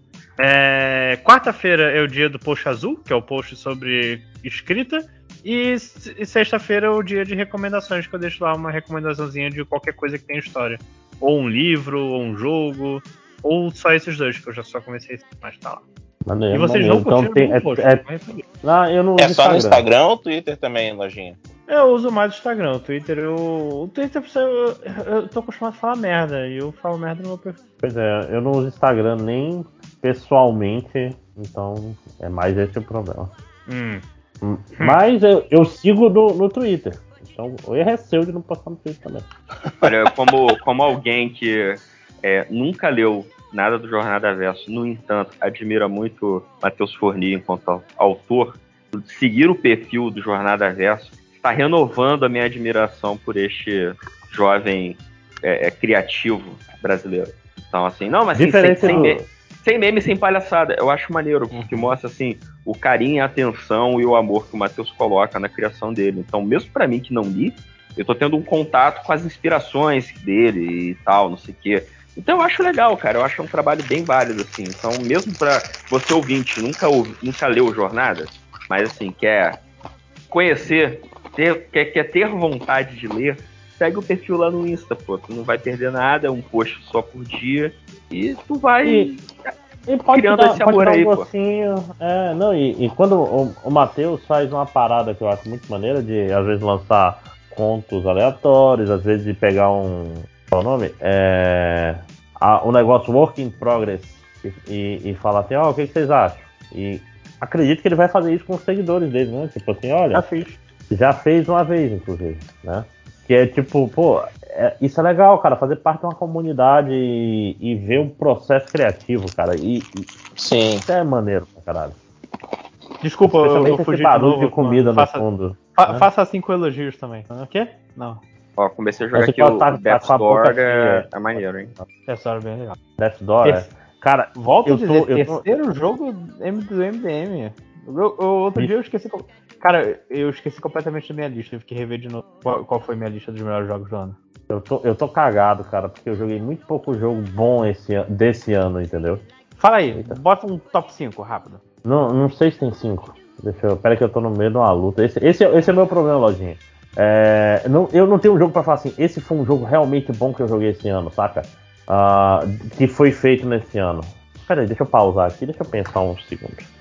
Vou, vou, já que ninguém leu o post, eu fiz post também no dia Não, 30 eu de li o seu post. 2021. Eu li, eu li o seu post, mas não joguei nenhum dos jogos que você jogou. Eu tô tô jogando pro, aqui, pro público. Ah, tá. Desculpa. É... Você tá falando comigo. Aqui. Não, não, claro que nunca. É, top 7,5 melhor jogo de 2021 do MDM, oficial real. Sétimo lugar, Sable. Sable, Sable, Sable. Curti muito Sable. Eu não, não, não gostei muito. Ah, Qual é a não, Sable do tem muito, gente? muito, que que muito problema do Sable? de desempenho. Ah, Não, sim. sim. Aprende a fazer jogo, porra. Tão minimalista bonito. Enfim, é, sexto lugar, Psychonauts 2. Estou jogando. Quinto lugar, É. New Pokémon Snap. Não. Ah, meu Deus do essa é a céu, é lista muito otário, do né, cara? Ah, É Ei, até ninguém fazer outra. Até ninguém fazer É, outra. exatamente. É, Quarto tá lugar. Inscription. Eu quero Qual é jogar, esse? mas só tem pra PC. Esse é, o, é um roguelike. Inscription, nunca nem ouvi falar. Roguelike de carta. Isso, é maneiro, é maneiro. Cartinha? De montar, de É, só que- montar mas ele tem um-. Mas Mas com, ele tem um, uma história um interessante. Tchan. tchan. É, terceiro lugar, Death Store. Não joguei. Segundo lugar, Metroid Dread. Não estaria no meu top 3. E primeiro lugar, Caraca. Uncharted, porra. Mas você jogou caralho. então? Joguei, joguei, joguei um bocado. Foda-se, Não, foca, no primeiro lugar. Foca no primeiro lugar. Uncharted, porra, Brasil. Brasil. Ah, Uns- Unsighted, pois é, é pra Unsighted, mim, né? por enquanto, é, é Unsighted de Forza Horizon 5, cara. Que esse que é o, essa que é a parada. Forza. Forza Porra. 5 é legal, mas não é, meu Deus, que jogo. É, é falta, é falta de, de opções. O jogo de cartinha do Yoko Taro é simpático e não passa muito disso, tipo, não tem. Cara, Entende? Já que a gente tá fazendo um podcast falando de joguinhos, você não quer contar aquilo? Eu te perguntei no, no WhatsApp e a conversa mudou. É, você falou que o tipo de jogo que você mais joga hoje em dia é esses jogos de, de carta. Rogue, roguelike Deck Builder, sim. É, Roguelike Deck Builder parece muito o nome É, de, de um personagem. É, Coco- Coconut Freestyle, né? Isso é uma, é uma, é uma manobra de surf, né? É, o que, que é o roguelike? O que, que é um roguelike? Roguelike tem, tem, tem um roguelike e tem o roguelite, né? Rogue era um jogo de antigamente. Roguelite. tipo, é um jogo que você vai morrer várias vezes e cada run ah, o, o cenário é gerado proceduralmente, não é igual. Esse é o- e os jogos que são parecidos com ele são roguelike, que usa esse mesmo princípio. Peraí, tem que, tem que ter geração do, do cenário é, procedural para É. ser roguelike? Eu achava que, que era só morrer Eu achava Não, que isso era não, uma coisa é- a mais. Não, assim, a graça é justamente as runs não podem ser iguais. Senão é só um jogo difícil. Senão Dark Souls era um roguelike. Né? entendi. Mais ou menos. Né? Mas assim, não, se bem que não, porque não pode ter save, tem uns detalhes aí. O roguelite é a mesma coisa, só que cada run tu consegue pegar recursos É o que é maneiro, que né? são permanentes, né? Então, a cada run, é, outro tem acesso a poderes novos, outro fica mais forte. Por exemplo, o Rogue Legacy é um roguelite, né? É um rogue leve. Dead Cells e o Hades também é roguelike, Também, porque você vai acumulando isso, presentes. Sim. O que que é um- um deck builder? Deck builder é um jogo de cartas, ou com algumas mecânicas parecidas com cartas, que o objetivo é você começa com umas cartas básicas merdas, e você vai ganhando cartas novas no caminho, e muitas vezes é, você não consegue jogar cartas fora. Então às vezes você tem que gastar recursos para tirar cartas do teu baralho, para deixar teu baralho mais eficiente. Então o roguelike, ou roguelite deck builder, é um jogo que você faz uma run, começando com baralho, e tem caminhos. Nesses caminhos você vai pegando cartas e vai tentando montar um deck. Pra tentar chegar Só um até o final. Você, você pulou da explicação do, do deck builder, mas não deu nenhum exemplo. Você não tem um exemplo de deck builder para Ah, falar? tem vários. O- mais famoso é o Slay the Spire. É o qual? Script. Slay the Spire é o mais, é o mais famoso. Que foi um dos que, que. que é um jogo de carta. Né? Eu Aí você tem quatro tipo personagens. Magic the Gathering, assim, não é isso? então? Ah, não, não, mas assim, pensa assim, o Slay the Spire, pra dar um exemplo. Você tem lá quatro ou cinco classes, aí você pega a classe guerreiro. O guerreiro começa com um deck básico, e a cada subchefe você vai ganhando relíquias que dão poderes, e a cada X, na cada luta você ganha cartas novas, e você vai mudando. É tipo assim, terminou a luta. Você tem três cartas que você pode escolher. Aí você escolhe uma e aumenta teu deck. Aí você vai montando a estratégia, fazendo as combos, entendeu? Em cada run pode aparecer cartas diferentes, pode aparecer relíquias diferentes. E isso vai fazendo. Tipo assim, você vai montando uma build, né? Você vai fazendo um. Montando uma build é meio redundante, né? Você vai construindo construindo seu personagem para fazer um- uma estratégia específica. E tem quatro é, tipos de personagem. Tem o guerreiro, ele foca em ataque. A Ladina foca em, em comprar carta e fazer ataque de um de dano. Pô, aí você vai. Mas tá falando de um jogo específico agora. Isso é um jogo específico, mas são todos parecidos nesse Tá. sentido. Então, cada, o- os jogos Deck Builder são geralmente sobre o quê? É, perfis de personagens e você vai construindo o seu deck conforme você joga. Né? E se for então, tipo, roguelike. o Gwent não é um, um deck builder, ou é? Ah, Se ele, se ele não, fosse um não. jogo sozinho, só do Gwent, talvez pudesse ser. não, não. É, é, não, é porque que o deck builder é, tem, né? que ter uma, tem, tem que ter uma run, tem que ter um. Você começa com um deck palha e você vai até o final sem poder mexer muito nesse deck. Tipo, Aham. gastar recursos para tirar cartas. Então, por exemplo, aparece três opções de cartas, todas são ruins. Ou então você escolhe uma carta que mais pra frente você fala, pô, essa carta é mó palha, você tem que gastar recursos para tirar ela do seu deck. Entendeu? Ok. Nossa, é, Então, porra. deck builder é complicado de entender, vou te falar, hein? Não, é muito mais simples, é muito mais simples jogando. É que, tipo assim, você. Cada rodada, cada, vez, cada batalha você tem opção de cartas novas pra você pegar. E é isso. Aí você vai. Aquele Griftlands que saiu esse ano é deck builder ou não? Qual? Griftlands. Esse É um que a galera jogar. falou bem esse. Deixa aqui. Driftland. Parece. É, ele saiu, acho Então- que pra Wii pra, pra É, tá aqui, um jogo de construção de decks semelhante a um roguelike. Isso é uma. Ah, então, eu acho que é isso o jeito português de falar. É, é porque, cara, e eu joguei muito o tal do Dicey Dungeon, que ele é um pouquinho diferente porque você tem que construir um deck Ah, de, de esse eu ataque. joguei no.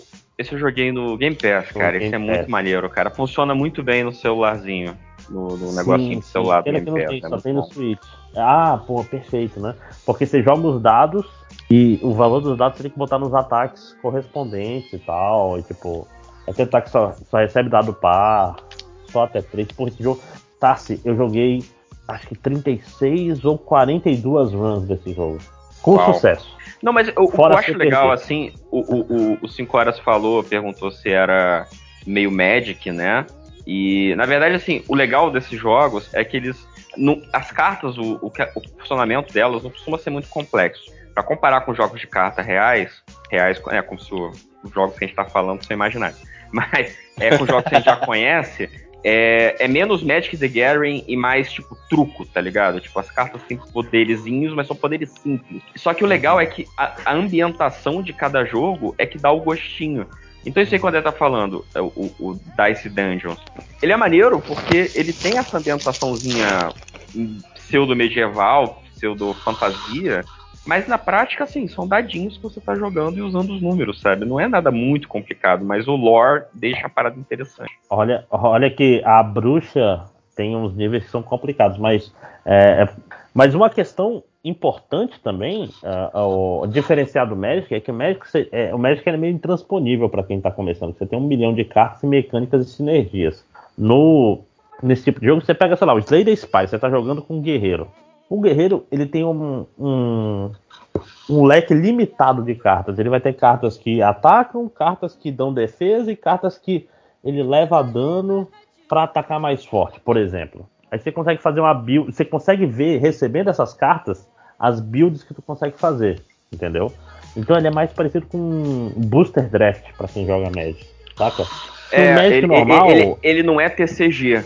É, tipo, não é de você ter quem tem é, melhores cartas, a coleção melhor ele ganha e consegue trabalhar melhor com as cartas que você tem, né? Tipo, os recursos, as mecânicas, elas são mais limitadas, assim, tipo. É, e, e- é, e é, tipo, é, é você ver o que tá aparecendo e tentar se virar com o que você tem. 5 horas, eu garanto que você vai gostar para caralho. Terminar essa, essa ligação aqui, eu te dou uns exemplos aí de, de deck builder para Android, o próprio Slay the Spire até. Mas tem uns mais simples para começar. Aliás, todos jogam em que não é deck builder, mas é tão gostoso É, também. é, é isso que eu ia perguntar, se o solitário que ele chegava a ser deck builder, mas pelo que você explicou, eu entendi que não, assim. Eu É, acho. ele- Aliás, ele- eu ele acho que talvez eu não é tenha jogado um deck builder. É, é, o Solitárica, ele é um roguelike, porque é, ele tem um pouquinho de deck builder por causa daquelas quatro habilidades, né? Que, que você escolhe. Aquilo ali é um pouco deck builder, mas é bem leve, né? Não é um jogo de cartas de verdade. Mas o Solitárica é lindo, é maravilhoso. Night, Night of the Woods. Joga em Night of the Woods. 5 horas eu vou te passar o link agora. Night of the Woods, o. Não, peraí, Night of the Woods ou Night in the Woods? Night in the Woods, eu acho, eu não sei. É o, É é o do que de gatinho? cartas. Não, é um de cartas. Não, então. Tá. Deixa eu ver aqui. Eu vou, vou lhe passar. Não, é Night of. Cara, é um jogo, sei lá, chinês. É, é, o inglês é meio estranho. Eu, vou, já, eu já te passo aqui. Mas vamos continuar, gente? Falar de outras coisas? Vocês viram os Eternos? Eu vi. Não. O que você Nem achou, sei se eu pretendo. É, 6,5 de 10. Eu acho que o problema principal dele é o ritmo. O ritmo desse, desse coisa é uma merda. É, eu, eu vi em dois dias, então não posso opinar pelo, pelo ritmo, de fato. Mas eu gostei. Eu acho que que faz. Adoro essa- Eu acho que- é, a pessoa se perguntando. Eu gostei. 6,5 de 10 é uma nota que passa. É, não, assim, eu acho, por exemplo, o terceiro, terceiro ato dele muito melhor do que o do Shang-Chi, por exemplo. É, eu Ah, eu Night- contaria uns 40 minutos iniciais dele. É, Night of the Full Moon, 5 horas. Esse é o jogo. Night of the Full Moon. É de Isso, lobisomem, será? Não, não, é, é tipo. Não? Não, é, é- é- assim, é o setting é meio batido, é tipo, olha, é- será que é meio chapeuzinho vermelho, mas será que é isso mesmo? Não sei o quê, mas é bem interessante. E, e é aquela história, acho que o primeiro personagem é de graça. Então você consegue pegar o, o esquema e se você falar, pô, eu quero ver outros tipos de decks, aí você paga, um, sei lá, 8 reais, aí libera mais tantos decks e tal. Então é bem. Não é um jogo terrível em termos de monetização. Né? Passa aqui. Mas- Esse, esse jogo. Mas vamos lá. Sobre Eternos, cara, eu fiquei. Esse é uma. Não, não funciona como protagonista, né? Por que, que tu acha isso? Porque você não sabe o que ela tá pensando, eu acho que a atriz atuou bem. E, sei lá, tem um monte de coisa meio desconhecida. Do tipo, ah, por que ela consegue transformar o deviante em árvore? Porque. Porque sim, ué. Ah, Cara, ah, me incomodou mais era ter muita gente. Muita gente mesmo. Tem, tem. E, e é toda hora, tipo, caraca, vão chamar uma pessoa. Acontece uma coisa. Outra É. pessoa, mais uma pessoa. Não, e é muito triste, porque, tipo, tem horas que eles não sabem o que fazer com os personagens, que eles falam assim, o, o, o, o indiano lá, que o nome escapa, o humorista, que malhou que nem um louco, no terceiro ato ele fala, pô, gente, desculpa, eu não quero participar desse terceiro ato. E ele vai embora do filme. É, é, ô, ô. É tipo, e foda-se. É, e, tipo, isso não faz nenhum sentido em termos de contar a história, né? Você tem um personagem que foi introduzido que ele, ele some no final. Ele podia ser misturado com Fastos é, É, sem fica nenhum muito, fica problema. muito personagem. A, a Sprite mesmo, você, você podia ter trabalhado melhor ela, só que ela fica jogada. Ele, o outro Sprite personagem foi muito contar- fanta, né? Ah, É. ah, ah, o, ah, outro, ah. o outro personagem teve que contar pra ela a motivação dela que ela tava apaixonada pelo Icarus. E é isso que vai fazer ela e o lance dela não crescer. E tipo, sabe, o lance dela não crescer, qual, qual o problema? Quando eu pensar desse jeito? Ah, quando ela, no início, quando ela. Primeira cena, quando ela- o cara tenta dar em cima dela no bar. Na, na ilusão dela. É, Essa é estranho, né? umas atuações, é umas atuações também que o, o, o- ritmo de umas cenas de luta ficou bem, bem, bem ferradinho. Primeira cena de luta, É. principalmente. Pois é, o, o filme ele, ele meio. meio é- é- ele sofre muito dele ter muito personagem. Como eu tô falando, a Sprite, o Fastos, o. Acho que só o Icaris e a, e a Cersei são. E a, a Tina, né? São- Tina? A Tena. Tena. Ah, tá. Eu, eu, eu gostei do Gilgamesh. Gilgamesh funcionou bem em todos, todos os momentos dele. Mas é porque a gente, a gente já conhecia ele do, do trem pra busão. Que é o Eu mesmo vi esse personagem. filme, zumbi. Cara, esse filme é legal. E tem ele dando porrada em zumbi, cara. Então, é até porque o poder dele de Eterno é meio merda. né? É, é, é o mesmo personagem. É o mesmo personagem. Mas então, o, o, o Gilgamesh funciona, só que fica esse lance de todo. E, e não apenas, tá, agora a gente vai encontrar um personagem, vai acontecer uma coisa e encontrar esse personagem. E ainda tem o passado, que toda hora volta. E, e é um. Sei lá, é um, é um ritmo muito quebrado. Se o filme começasse no- com o debandamento dos Eternos lá na cidade mexicana, porra, você cortou todo aquilo, tudo aquilo é inútil. Antes, antes tudo isso, tudo- antes dessa cena, tudo é inútil. Aí eles contam que o Gamesh é Atena e pronto. Aí do resto do filme dá, dá pra você montar o filme na sua cabeça. É, deixa eu pegar minhas anotações. Mas ainda assim, é, é um número. É um, é, um, é um filme bem, bem simpático, apesar de tudo, porque eu tô falando. Depois de Shang-Chi, bicho, que começa tão bem e termina tão. Cara, é, é inexplicável o final de Shang-Chi. Eu não. Eu, Eu, não sei, eu, eu não, eu acho que eu acabei curtindo mais Shang-Chi porque ele. É, cara, como eu falei, o meu problema é o ritmo. O ritmo do Eternos ele é muito, muito quebrado. mim. Pois é, isso que eu tô falando. Talvez pelo fato de eu ter dormido no primeiro dia e terminado no outro, ele ficou muito, muito de boa nesse sentido. Mas o Shang-Chi, ele literalmente ele, ele cai numa água que tem um dragão. E do nada esse dra... o, o, o principal MacGuffin do filme foi uma coincidência. Tinha lá um Falando dragão. McGuffin, e o vilão deviante que é usado pra porra nenhuma, né? É usado pra porra vilão. nenhuma, né, cara? É, é bem, Merda isso é bem vilão. ruim. É usado pra morrer, né? E pra Mas matar. elas- elas vão morrer porque não quiseram seguir o Icarus como único vilão. Cara, e, e eu tô falando, funciona tão bem o Icarus como vilão Funciona o naquele Icarus filme. ele- vilão. Né? É porque ele é o super-homem do, do Snyder, né? Ele até faz a mesma pose, né? Tipo, é, peito tufado, retinho e usando a, Visão de a, visão de calor. Uhum. Igualzinho E até o... a luta final é muito maneira, né? Com a, com a garota velocista lutando com ele, vem a, a Atena e o. Caralho, o Fausto, isso. Cara, e isso é sempre o problema do velocista, cara. Que é tipo, o velocista não pode ser derrotado fisicamente. Isso, você, você- o seu roteiro tem um, um velocista levando um soco, é porque você não sabe escrever, né? Um velocista Sim. levar um soco é tipo tu bater a cabeça no, no armarinho da cozinha, saca? Se, se Hum. você não escolher, se você quisesse bater. É tipo, o armário te machucar, você querendo bater no armário. É. Você tá lutando com o armário e ele te, e, e você acaba batendo a cabeça no canto dele. É tipo isso. Ah, Bruno, Hum. é assim. Eu nem acredito que eu vou falar nisso, mas tem um negócio legal naquele, naquela série do Superboy. Que Eles tinham o Mercúrio na série, sabe? Mercúrio. neto do Barry? Sei lá. Bom, enfim. Tinha o Mercúrio, ele tá preso O- e eles prenderam ele Bart. Allen? Bart É Allen, isso? o impulso, caralho. Impulso, desculpa. O Mercúrio, o Mercúrio é, da Marvel, pô. É da Marvel, desculpa, gente, errei. Mercúrio tá no termômetro. Impulso. Não mais, não mais. É, agora é ilegal, É. cara, fabricar termômetro de mercúrio. Pô, mas como é que a criança vai poder brincar com, com metal líquido Ué, agora? também acho, cara, é uma coisa que te Metal ensina tanto. É, você é, te ensina, tipo, olha, é de super divertido, mas pode te matar. É Quem lição. nunca bebeu um pouco de mercúrio, né, gente? Ai, Meu que Deus. Olha que eu Então, conheço mas, gente enfim, que fez. O impulso. Ele tava numa jaula e ele ficasse parado mais do mundo, ele levava choque. A jaula foi feita pra cansar ele. Uma hora ele ia ter que parar porque ele, né, não, não ia aguentar passar o resto da vida correndo. E eu achei, cara, essa ideia é muito massa. Olha, o, o impulso tá preso ali pra sempre. Só que depois eu fiquei, como que eles prenderam o impulso nessa jaula, cara? Não faz sentido, entendeu? Por isso que é. eu concordo com a história que você falou. Pensar num, num roteiro com um velocista é complicado mesmo. Não, velocista quebra no tudo, dia- no você dia tem seguinte. Então você tem que fazer um velocista que é muito nada. saca? É. Não, o velocista é invencível, cara. Luta humilhado. contra... É. Não, não, mas aí ele, ele consegue bater nela. Não, ele faz área, área de ataque. É. Pois é, mas é, é, tipo assim, ela corre pelo mundo numa montagem rapidamente. Né? Sim. Então. O que, é o que ela não faria numa arena de combate de 10 metros. foda. Pois é. O- outra coisa também que eu marquei aqui que, eu, que me incomoda. Cara, a Marvel já tá na hora de, de atualizar os efeitos especiais, né? Esse pacote de fios brilhantes da Adobe já. já Não, passou. ah, é, ah, o ah, mesmo efeito visual do Doutor Estranho com outra cor.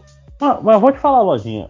Assim, os efeitos não me incomodaram nesse filme. É, Comparado eu só acho com um pouco criativo, eu já vi isso comparado com a com a, a iluminação é, tipo tipo vai chover daqui a pouco que o filme tem tipo que é o que mais me incomodou é tudo tão bonito mas caralho é, faltou apertar aquele botão que no celular saca que, que é tipo uma varinha e pega tua foto e deixa ela mais mais clara e mais colorida Sim. Cara É, é a presença o filme caras. é- cara é lindo o filme mas parece que tá nublado porra Eu, eu, eu- acho que se efeitos especiais eles podiam ter usado é, a inspiração de Jack Kirby pra alguma coisa. Pô, faz aqui os Kirby Dots. Você- imagina o Kirby Dots no cinema, seria muito irado. Eu, eu Não. sempre fico me pensando como seria aquelas pontilhadas maneiras de cinema, cara. Todos imaginando aqui, né? é, o, o outro problema é o Deviante, que é o, é o pacote monstro cinza 101, né? Que é o mesmo, sei lá, do Super 8 até hoje é o mesmo monstro em todos os filmes. Sim. Não, é, o- é, é o monstro do Cloverfield. Então, é a mesma coisa. Ele tem o mesmo é cabelo coisa? do monstro do Cloverfield. E, e, e, tipo, você pensa, tudo bem, é bicho, tá? Não é importante. Aí um começa a falar. Não, gente, não. Esse cara não Cara, tá falando. É, sabe o que é foda? Tipo, tem que alguém inventar que as pessoas querem comprar boneco de monstro. É só. É porque é a única saída. Para os monstros terem um design próprio, saca? E não ser tipo uma, uma bola. É, tanto lá, é tipo, que o- os monstros em Homens de Preto, no primeiro, eles tinham um design legal, porque vendia boneco. Uhum. To- O monstro parecem- final, o sabe- baratão lá. Uhum. Cachorro tosado, saca? Fica todo parecendo galinha. É a mesma coisa. Todos parecem iguais. Eu vi um vídeo no YouTube há um tempo atrás que era justamente sobre isso que você tá falando, de- dos monstros hoje em dia todos terem a mesma cara, assim, do Demogorgon até todos os outros, eles serem tudo igual. E aí eles falavam, tem um cara que eu esqueci o nome agora, que ele era de maquiagem e virou designer de monstro, e ele é muito maneiro, só que meio que a galera toda copia o estilo dele hoje em dia, então, tipo, tudo ficou muito sem graça. Não tem um Hey Harryhausen. Mas sabe o que ficou muito maneiro no filme? O Serechal. Ficou maneiro pra caralho. Eu, eu gostei muito do esquema. Da... A, a Fernanda mesmo adorou o conceito, cara. Que virou um conceito de, de deuses astronautas fudidos, meio. Qual é o nome? Antediluviano, assim. com Uma parada cósmica. Uhum. Mas meio que não já era, eu não vi o filme, tá? Eu só, Não. só, li, só li os gibis, assim, por alto. Meio que não já Uhum. era, ué. Mas, mas Era era, um fácil errar, né? É, é fazer virar só um. Ah, entendi. um- A, a surpresa é de ter ficado bem feito. Não, e É sempre- a é escala surpresa. dele, o final do filme, quando ele aparece no céu, tipo, ele ocupa todo o céu e é só a cabeça dele. Oh, maneiro isso, porque no, no primeiro Guardiões da Galáxia, eles. aquela cidade gigante inteira lá é dentro da cabeça de um Celestial, né? Nowhere. Eles mineram o que Nowhere. tá na, na cabeça do Celestial. Mas é o. Ah, o- quando, quando aparece o Celestial, é tipo, eles fazem questão de transparecer, ó, é um ser maior que a vida. É, não, tanto que o Celestial ele não é o vilão do filme. Sim. Nem o herói. É- é- é- eles conseguem fazer um negócio direito, que é, ele é uma coisa acima de, do bem e do mal, quase, vamos dizer assim. Sim, é porque o, todo o dilema do, do Eternos, foda-se, escolha, né?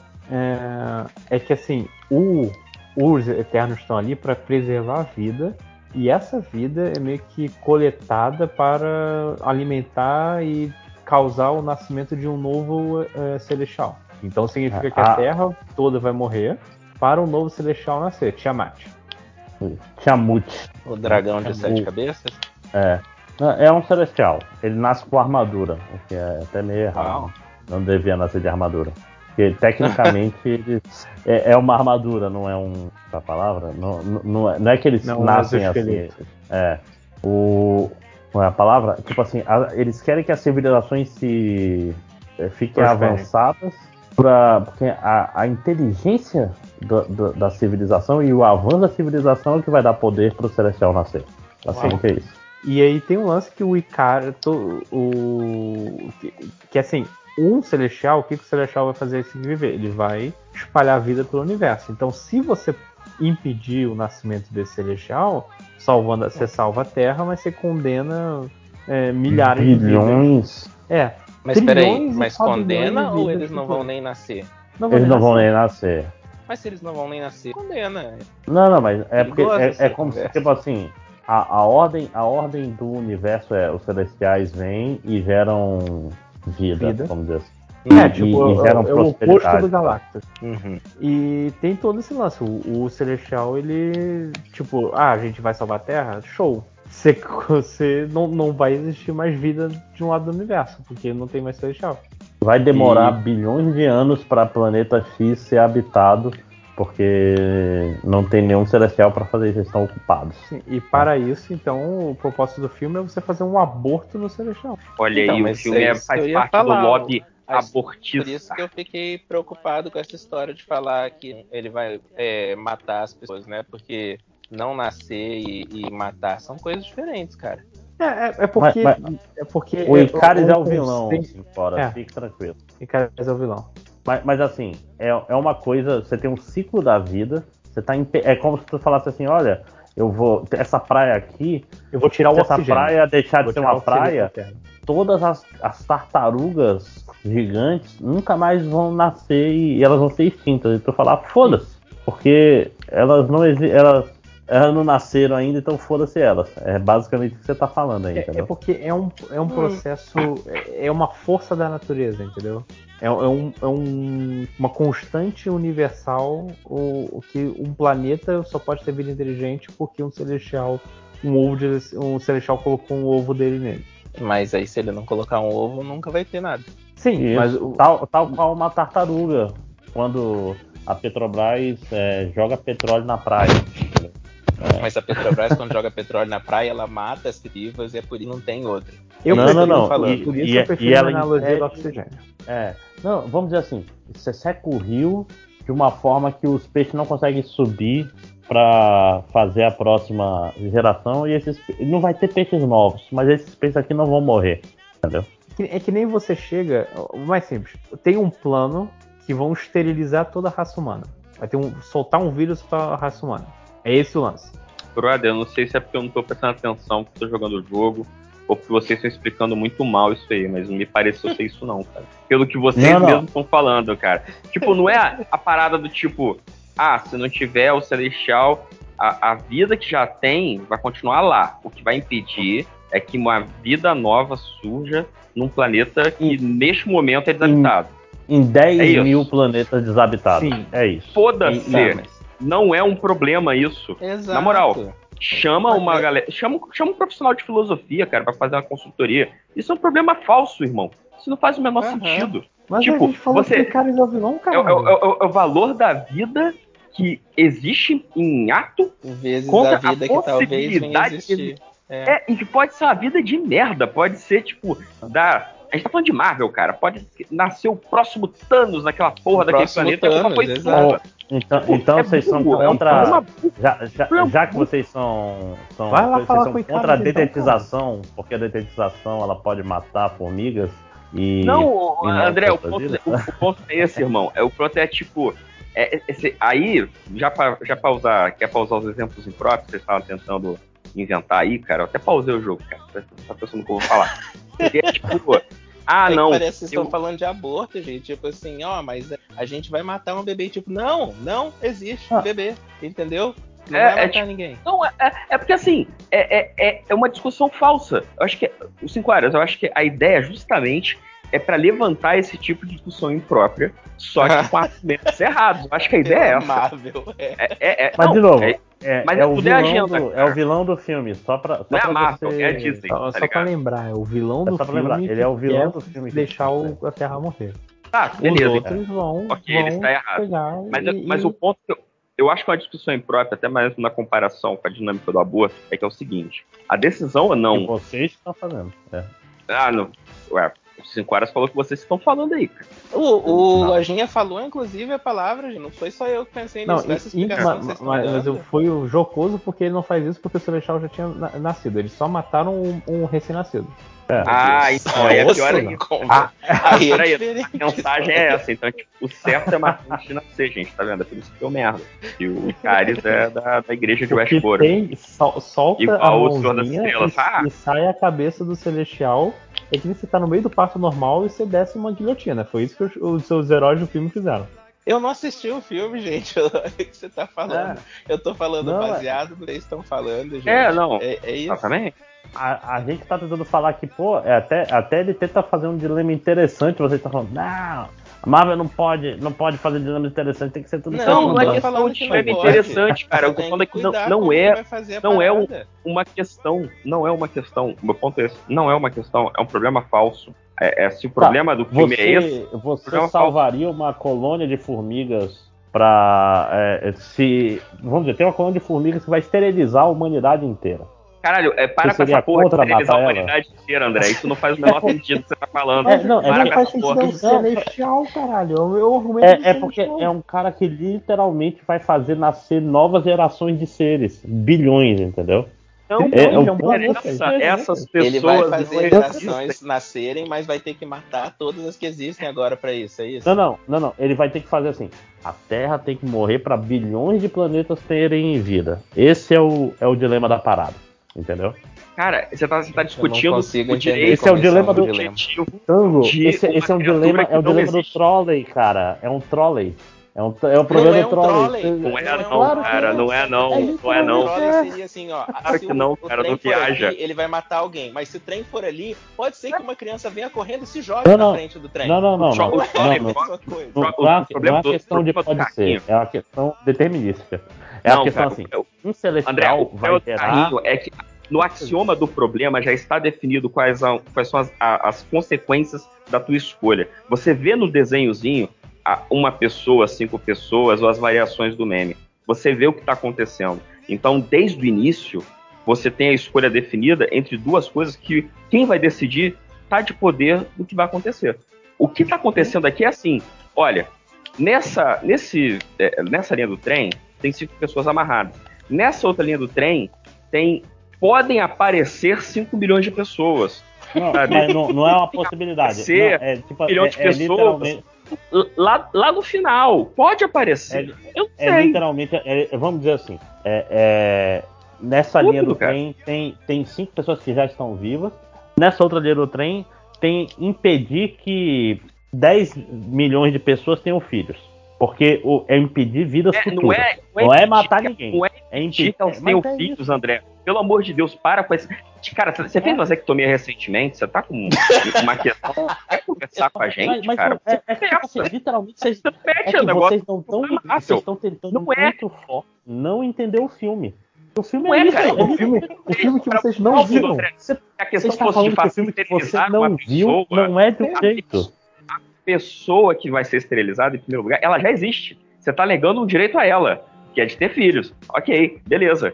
É, é, faz Não. sentido. Então, Agora, presta atenção, a gente não o tá falando, a gente tá falando de um bicho gigante de capacete. Não, não, tu tá, tu tá pensando, tu tá pensando numa escala. Tu tá pensando numa escala de pessoa, a gente tá falando.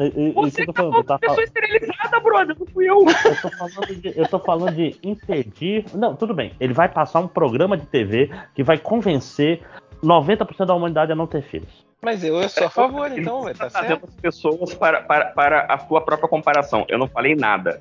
Mas, não. Tá, maneiro, cara. Então não discute, tudo bem, eu não vi o filme.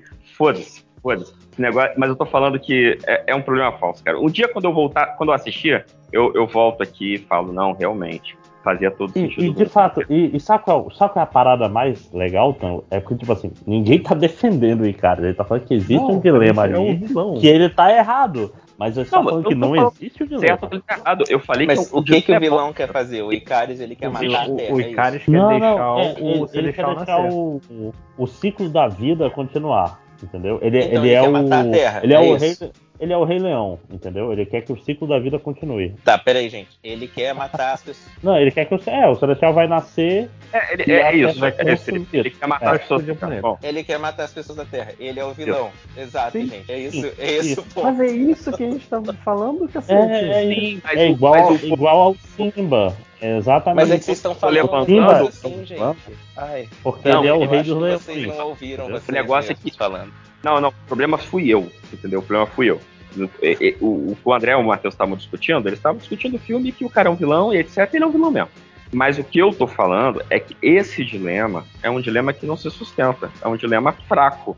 É, é um dilema que se pretende um dilema moral, mas não tem escolha aí. Se o Icaris ele tá pensando nisso, ele é um idiota. Entendeu? Tipo. Não, é, ma- é- ma- ma- mas outro é um ponto é muito importante é pra pra- é quem pra viu o filme. cinema e ficar, Uau, É- é que- caramba, que discussão maneira. Não, não é não, cara. É uma discussão muito burra. Não, presta é, atenção. outro- presta atenção. outro- Os é. Eternos não são pessoas de verdade, eles são máquinas. Eles são Ah, personagens. eles não são pessoas? Ah. Não, eles Não, eles são foram criados formas de vida criadas pelos celestiais que meio que resetam a cada nascimento de um, de um celestial. Aí eles Ah, têm o- as memórias o apagadas. objetivo, o objetivo deles é fazer render o planeta para nascer celestiais novos. T- Tanto que é bem deixado bem claro, eles não evoluem. É, eles deixam isso afirmativo. Se, se ele chegou com um cara de 15 anos no planeta, ele vai ser ter cara de 15 anos pro resto da vida dele. Ai, meu e a Deus, vida eterna dele.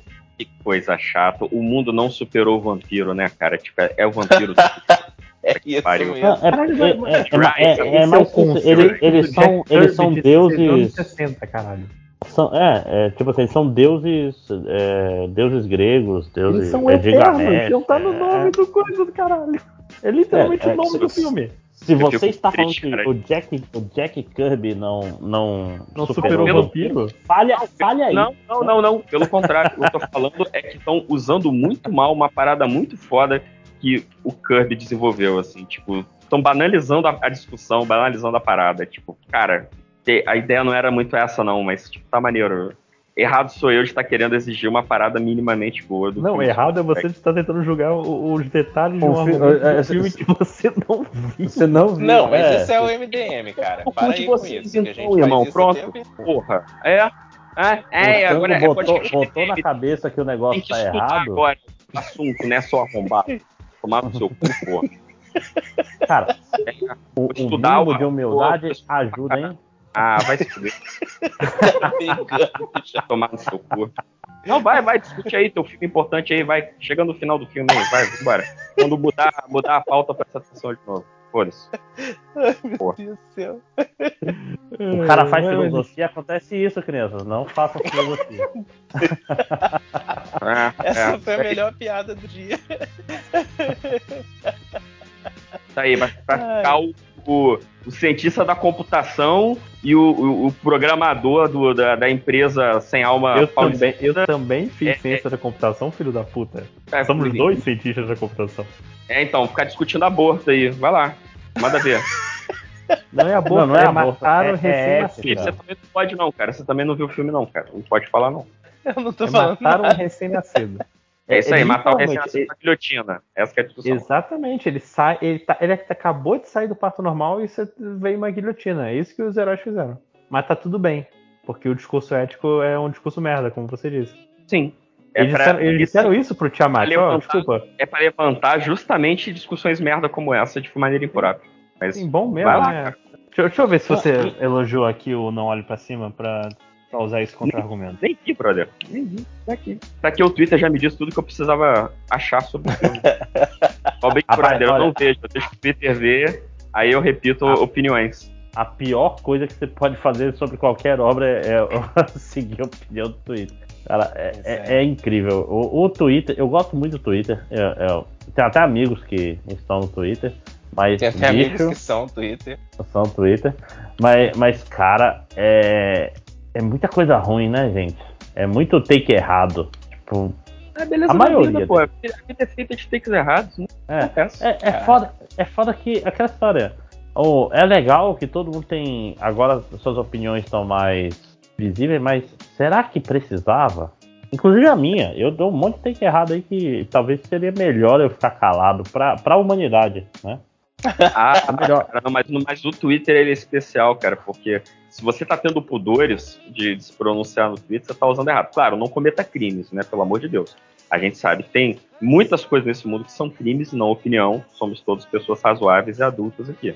Mas, tipo, porra, vai meter um hot take polêmico? Mete hot take, cara, porra. Não tá cometendo um crime? Vai lá, você vai passar vergonha. Mas daí, cara, a vida é pra passar vergonha. É só uma arroba no, no aplicativo, cara. Sabe? Manda. É, mas às vezes o cara, o cara pensar cinco minutos já seria o suficiente pra resolver isso aí, né? É, mas eu acho que o problema é justamente quando o cara não, não faz isso aí que eu falei, né? Tipo, o cara, ele não, não enxerga que é só uma arroba dentro de um aplicativo. Ele acha que a opinião dele no Twitter, nossa, é, é real, é verdade, vale a pena brigar por isso. Não, Nossa, vi- 20 retweets, eu estou muito certo, né? Olha, eu vou te falar, tem uma galera, que- uma galera que quando o tweet irrita se sente validada pra caralho. Aí vira, ai, caralho, eu irritei. Inclusive, tem muita gente que, que twitta pra irritar, né? Tu vê, tipo, tem até a formulinha, assim. Já Ah, fiz. não, eu, eu, eu que tô perigosamente perto de falar não, não. Não vamos pular disso. Olha aí, hein, Matheus. Não, agora, Já fala. Já vai. Não, não. Por isso que, assim, eu, eu levanto a polêmica, mas eu faço a minha culpa. Porra, já fiz, já, já tuitei pra tentar irritar. Quem nunca? Mas tem uma galera que só faz isso. Ah, tem, tem, tem um, uma pessoa que eu faço o watch. Toda vez que as pessoas fazem um, um tweet que ele errado, eu volto lá no grupo. Observatório Máximos da internet. Sim, cara, mas é, Você eu faz o quê, que eu Máximos? Não entendi. Eu, fa- eu faço o observatório, observatório da pilha errada. Que é tipo, É. eu não volto surubão, porque deve ter amigos dele lá ainda. Aí é. O, o, o Máximos, ele é o ombudsman do vacilo, sabe? Ele, tipo, veja, como, estou, como estamos vacilando hoje, sabe? Aí o Máximos vai, vai lá e registra. É muito bom, porque é, é, é, tipo, é- é a curadoria trabalho da escrotista, é, sabe? Tipo, eu não preciso seguir essa pessoa. Eu só espero o André trazer a novidade. Cara, e é foda porque eu não desejo o mal pra essa pessoa, entendeu? Mas Pô, pessoa não se ajuda. conversa. Mas, tipo assim, a pessoa faz uns tweets tão. Ah, brother. Tipo, sério. Ô, cinco horas, todo mundo tem um conhecido, até uma vez, muitas vezes um amigo, assim, que é aquele cara que ele. Pô, tu vê que é, é tipo aquela. Ah, não, sei se tu vai- tu pegar referência, não sei se tem um noveleiro. Tinha uma, uma personagem da Tata Werneck, numa novela da Sete, que ela queria ficar famosa, só que ela sempre fazia umas paradas muito erradas. Só que assim, era um personagem de comédia. Quando isso acontece na vida real, é meio triste, sabe? Você to- torce pelo bem da pessoa. Fala, Pô, seja bem sucedida, que ela tenha uma vida feliz. Mas, cara, ela toma as escolhas e fala, não, cara, não é por aí, brother. Não faz isso não. Sabe o que é pior? É que, tipo eu não posso nem dar exemplos, porque ele tá gravando. É, não, com certeza, faz isso não. Aí. Mas é, é tipo umas coisas do cara, tem um pouco de amor próprio. Por isso que eu, eu- eu joguei pra baixo. Eu falei, olha, todo mundo conhece alguém assim. Não precisa falar nome, é só É. pensar na, tua- na pessoa É, aí, não cada um na sua nome. casa. Mas se você estiver ouvindo, meu irmão, é, você tá, num- você tá numa pior. Mas, mas não, Calma, não brother. se rebaixa, vai melhorar, cara. vai Não- melhorar, cara. Você não precisa fazer isso que você tá fazendo. não- é, não fica, tipo assim, tweeta um negócio merda e fica retweetando mil vezes. Não, não precisa, Caraca, cara. não- Não, se retuita. Na- Não se hora, retuita pô. uma vez por mês, saca? É, Não, faz tweet de aniversário. essa parte com dúvidas. Olha, É, olha, olha, eu faço, Específico, eu faço um, twi- um retweet meu mesmo uma vez por ano, no aniversário do papai, tô pedindo atacado. Cara, Olha então, aí, olha aí, ó. Senta aí que é sobre você, sacanagem. É. Então, 5 horas, esse é o seu uh, arquivo confidencial.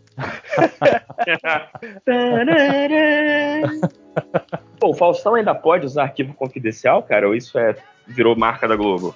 Ah, vídeo Ah, cacetado eu, eu ficou, né? suponho que ele deve ter, deve ter que ter outro nome. Hum, pô, triste, né, cara? Triste não, porra, tá bilionário, foda-se. Mas. 2,5 milhões por, por mês. Queria eu estar triste. assim. Exatamente. Mas, tipo, chato para nós, como brasileiros, perdemos este pedaço da nossa cultura. Agora a gente é É. obrigado a ver vídeo cacetada com o Luciano Huck. Não, Caraca, não. O isso. Hulk não faz vídeo cacetado. O Faustão faz vídeo cacetado. Não, eu sei- que não, vídeo cacetada no Huck é a vida dele. É grande- Inclusive, eu tava na casa da patroa, da casa da patroa, e eu fui. Eu caí num programa do Luciano Huck, inclusive um que tinha a presença do queridíssimo MDM Fernando Caruso. Melhor coisa daquele programa. E eu acho que a Mari longe. Também, espetacular. Melhor coisa do programa. Não lembrando, tô com muito sono. É, tava assim. E. Mas assim, o Luciano Huck tem um. Ele, ele- se ele tinha carisma no, no Caldeirão, ele perdeu todo. Mas ele não tinha carisma Ah, no Caldeirão. Ah, ele não tinha carisma, que cara. Ele era. Eu aquele lembrei também, lembrei também que aquele. O outro programa que eu vi foi dos melhores do ano, meu Deus. Cara. Cara, o, o Luciano Huck É no muito Caldeirão era tipo o dono da mansão que tá acontecendo a festinha. Ele não é legal, ninguém gosta dele, mas, porra, se não fosse ele, não tava rolando, entendeu? Então, beleza, você suporta. Aí ele fala, ah, beleza, quer beber de graça no open bar, então anda de corda bamba aí enquanto me Chega Michael Jackson. Ah, isso mesmo. Caraca, é isso mesmo. seu pobre. Quer brincar comigo, seu pobre? Ele faz isso. Então, ninguém liga. Só que o Luciano Huck meio que ele acreditou que ele é carismático, que ele é o rei do Brasil. Que ele... Ah, e o Brasil ajudou ele a acreditar, né, cara? Convenceu ele que ele tava certo. E assim, não é muito diferente de um certo presidente que a gente tem aí. Malditos o que Fica cercado só das coisas dele mesmo e acha que todo mundo pensa daquele jeito. É foda, é foda. Eu ia. Você já parou pra pensar do- que é um cara, do- eu acho que o cara, todos os, os lugares que ele vai, ele chega horas pra ficar dando tchauzinho na rua, porque ele acha que a galera realmente curte ele pra caramba. Cara, é muita loucura, gente. É foda. Eu, eu ia cair no erro Ó, aqui de patologizar o discurso e falar que o cara tem do- é doente e tal, não sei o quê, mas agora eu não posso mais fazer esse tipo de comentário. Não pode, mas eu posso porque eu não sou, não sou psicólogo, então isso é, isso é, doença. Não, o pessoal É. sabe meu nome aí, vai caçar meu registro, não vou, posso mais falar essas coisas não. Né? Cara, a responsabilidade né, com grandes poderes. Não, maneira que eu, eu nem tirei ainda, entendeu? Mas eu tenho que falar pra, pra me sentir bem. Tô- Tá, vou tirar tá. o registro ainda, não, não cheguei Cara, lá. no- no- O no meu coração você já é. E eu demorei muito pra entender. Obrigado, Com cara. grandes poderes. Não, você não falou com grandes poderes vem grandes responsabilidades. Você falou com a responsabilidade vem grandes poderes. Eu, pera, É, ué. pera, eu não, sou o tio Ben, né, porra? Eu tenho que fazer minha própria. Vou fazer minha Pô, é o- versão, né? Eu Vou, vou fazer o NFT Cada um dessa versão. sorte. Foi uma implicação unívoca, tá ligado? Foi um somente si. Cara, o, o- o Bolsonaro acenando na rua, bicho, é, é o cúmulo do vagabundo. Cara, é, é especial, né, bicho? O cara tá, tipo assim, ele realmente acredita que ali é o Brasil de verdade, né? Não é nas É. esquinas, não é. Tô falando, ele, Não, mas ele- assim, ele As funciona, últimas imagens que eu vi, ele tá sempre sendo zoado, cara, sem uns malucos xingando, e ele continua fazendo isso. Tipo, quantas vezes ele vai, vai ser ouvido sendo xingado até falar, é, sei lá, acho que era melhor parar com isso. Será mas que que ter- as pessoas que sabem? entender- Será que elas têm razão? Será que é realmente isso? Não, isso é tudo petista, né? Pra cada petista desse deve ter aí um. Para cada oito petistas deve ter um cara que fala Bolsomito! Alguma coisa Porra, assim, aí ele haja feliz, pouco mortadela pra contratar essa galera toda, né, cara? Né? Não, é, é o reforço positivo, cara. É o cara que ele, ele, ele só quer confirmação. É, negação ele já tem todos os dias, né? Faltou, faltou muito abraço, né, na infância da criança dessa. É. Olha aí, olha aí, olha aí, eu não posso fazer isso. É. Não pode fazer isso. Eu, eu posso, né? Eu posso fazer a psicologia de, de sofá, né? É, por favor. a pior de todas, né? Eu posso usar todos os clichês do mundo. Você não. Você tem que ser responsável. Escreve, É. no- escreve no WhatsApp o que, que você quer dizer e o Máximos fala. Ele é o seu boca, boca de sal, né? Ele, ele vai ser a minha, E- a minha voz do Google, porra. né? Eu vou, eu vou fazer minha interpretação do que você escreveu. Né? Sacanagem. Caraca, tá perigoso esse negócio já. Né? Mas é bom, porque o André, o André sabe forçar um, um sotaque de pseudo-carioca muito bom, assim, por causa da galera, os cariocas perdidos em Manaus. Então é, é sempre muito bom. Ah, Mana- Manaus, cara, é, é um lugar que queria ser o Rio de Janeiro, cara.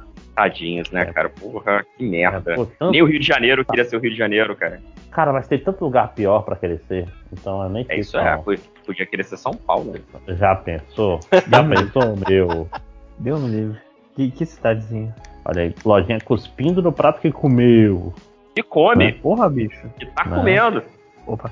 É, mas puta, que- puta que pariu, cara. Vou, vou, vou catar um apartamento, ah, não sei o que, aquele lugar legal.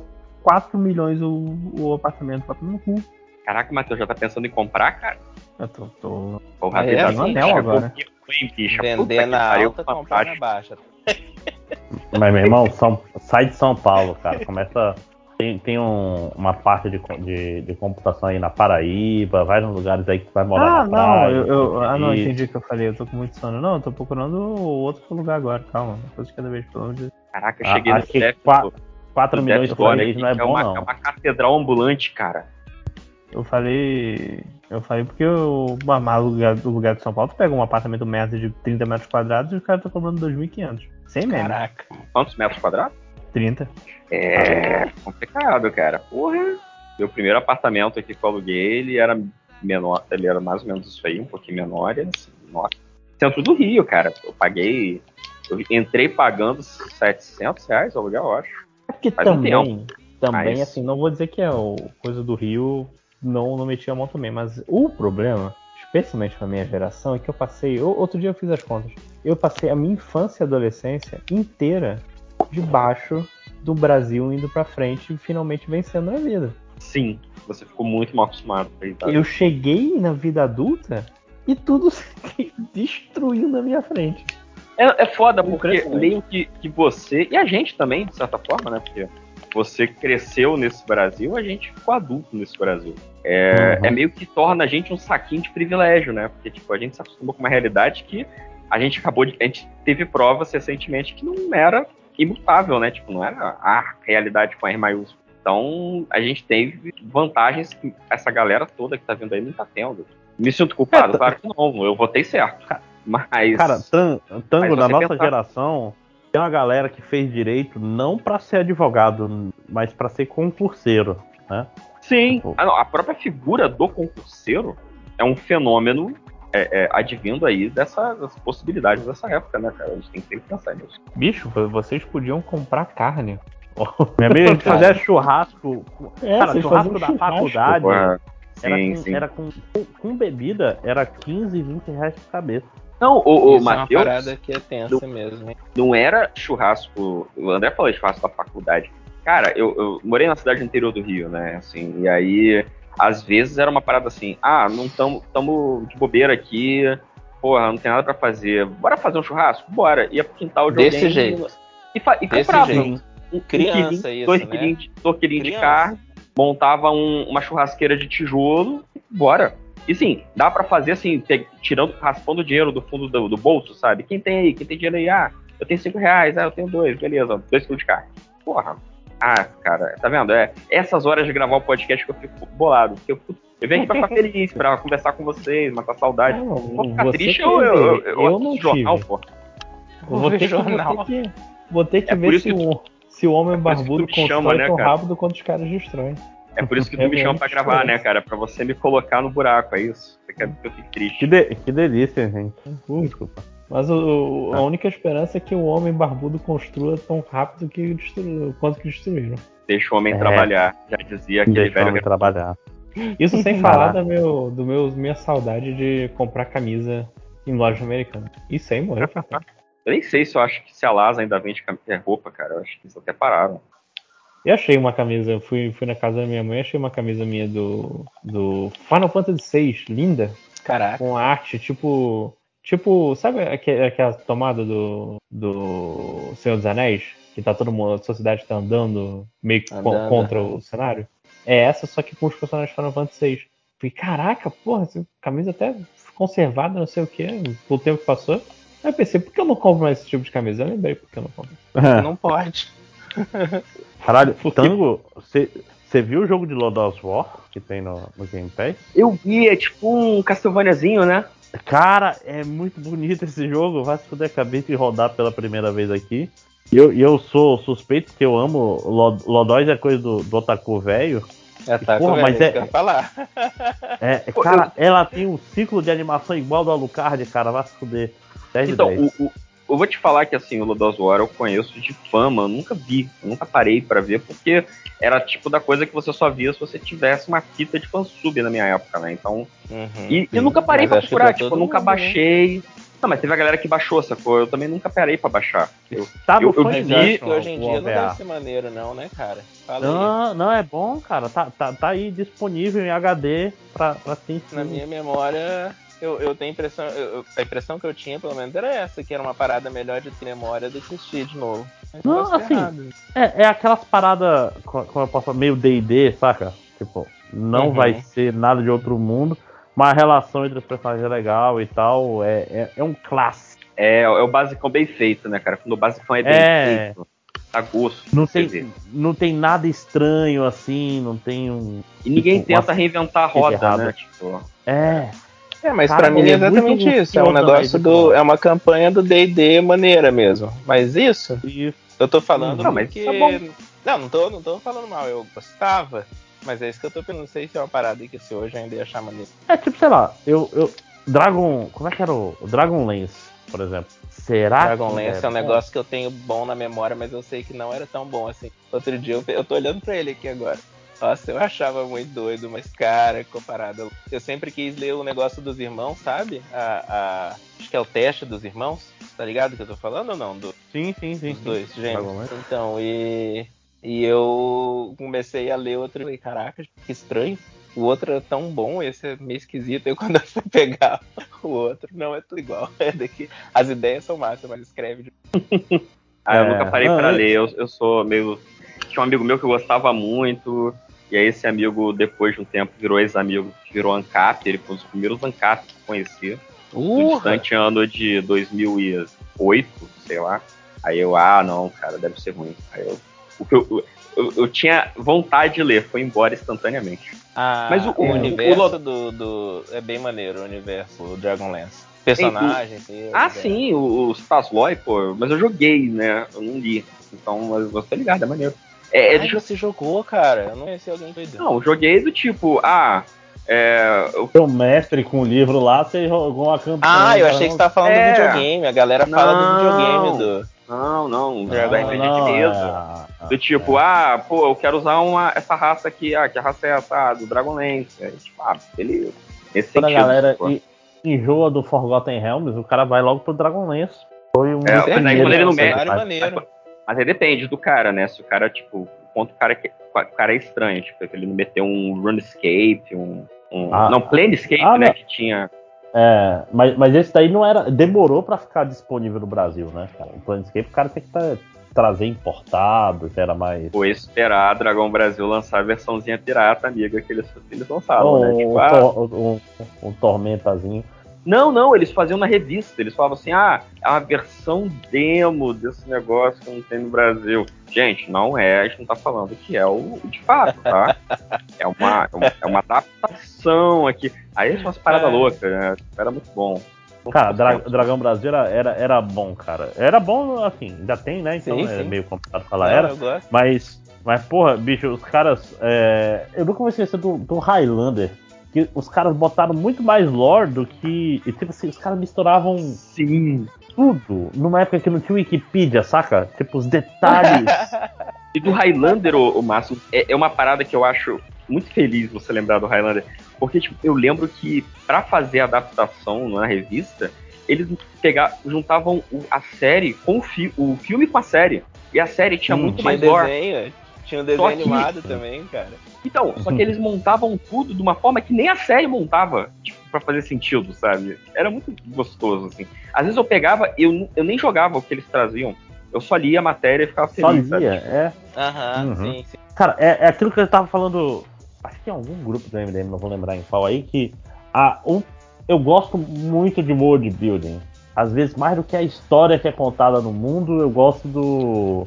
Ou assim, do, do mundo que faz sentido. Do mundo saca? que é criado. aham. Por isso que eu gosto tanto de Duna, por exemplo. Porque Duna, o, o, o Herbert é, é, um, é um retardado mental que, tipo, tudo é justificado. Nada tá lá, porra. É, nossa, demais, cara, demais. Mais do que a história que é contada. E por isso que às vezes Senhor dos Anéis eu fico. É, o, mundo, o mundo não é.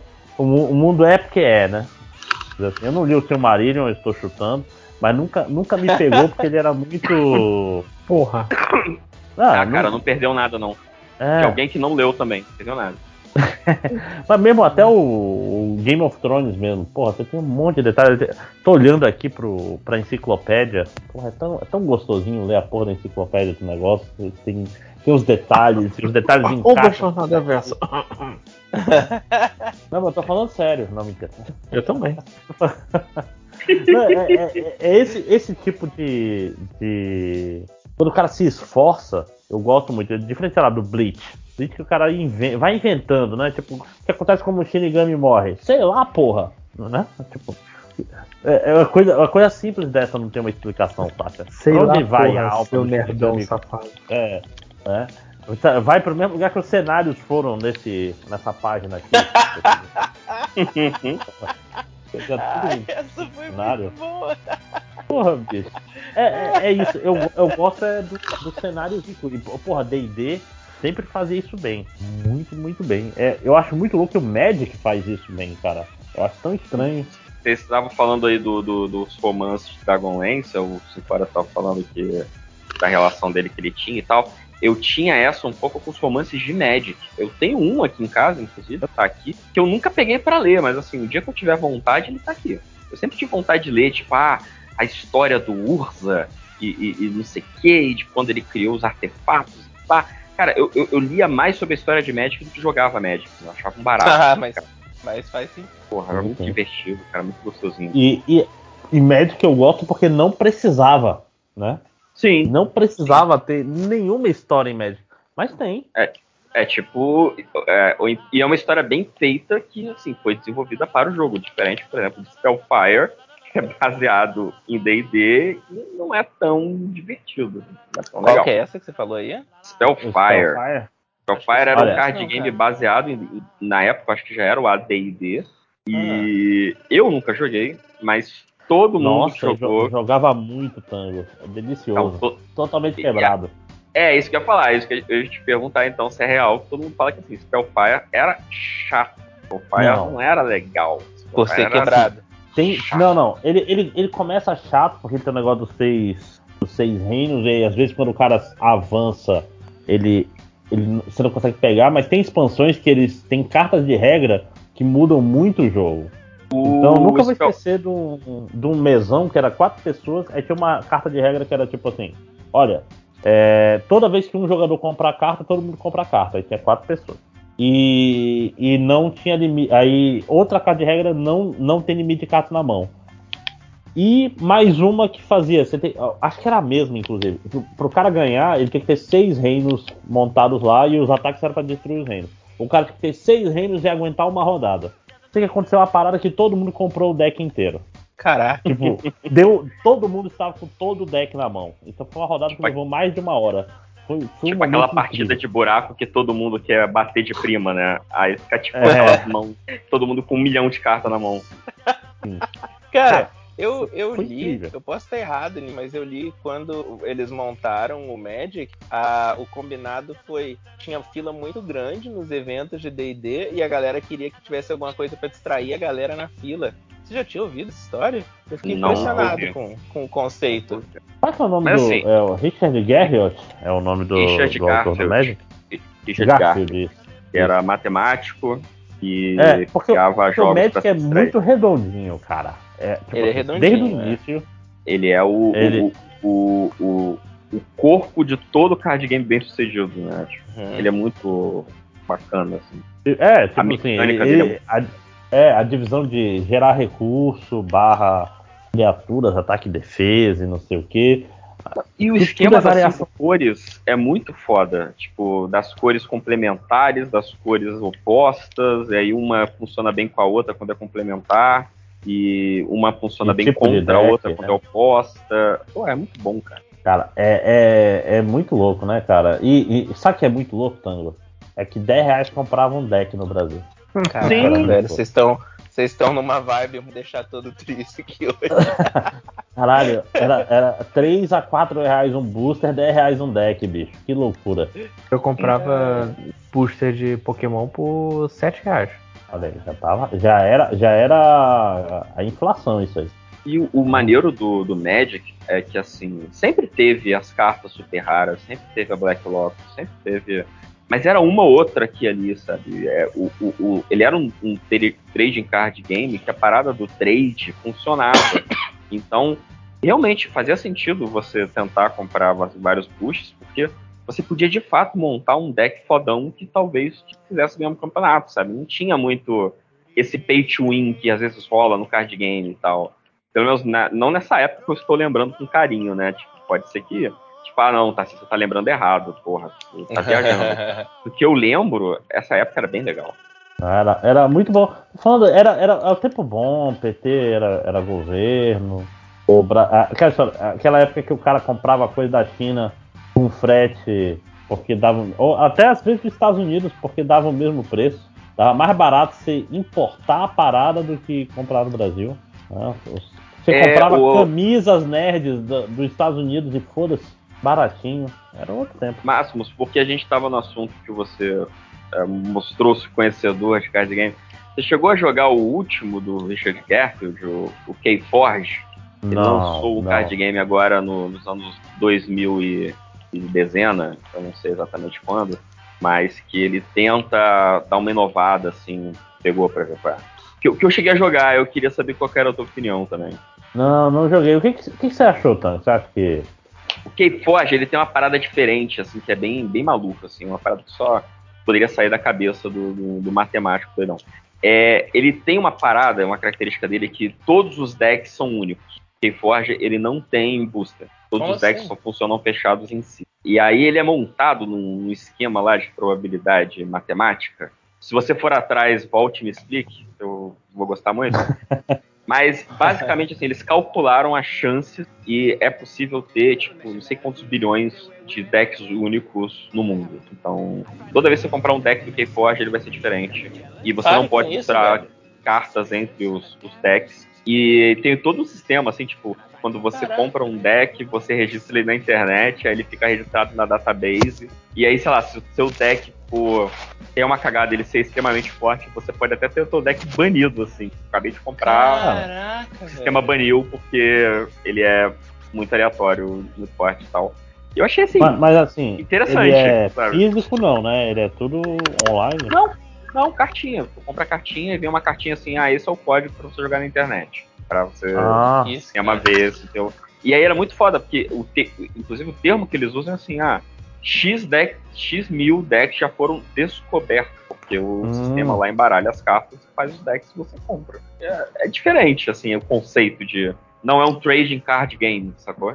Por, por outro lado, para você variar o teu jogo, ao invés de comprar um Buster, você tem que comprar outro deck. Aí é, é mais falcatrua nesse sentido. Enquanto que no Magic você comprava um envelopinho de cinco cartas e podia achar uma carta muito foda que muda o teu jogo todo, no Keyforge não, você tem que comprar outro deck, depois comprar outro deck, assim por diante, até você achar um que tem um estilo de jogo que te adeque, sabe?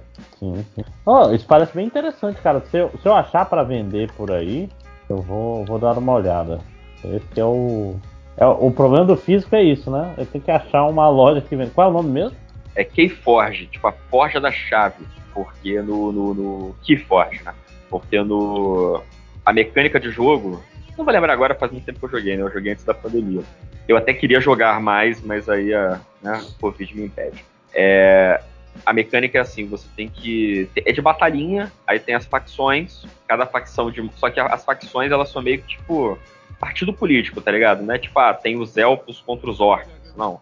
É, A facção X pode ter tanto elfo quanto orc, não faz. E a- a- é, você tem que competir com o oponente para tentar forjar chaves. É fazer um gimmick lá do jogo, e quando você faz esse gimmick, você ganha um marcador, que é uma chave. Quem fizer três chaves primeiro ganha. Ah, tá. Não é sobre pontos de vida e tal.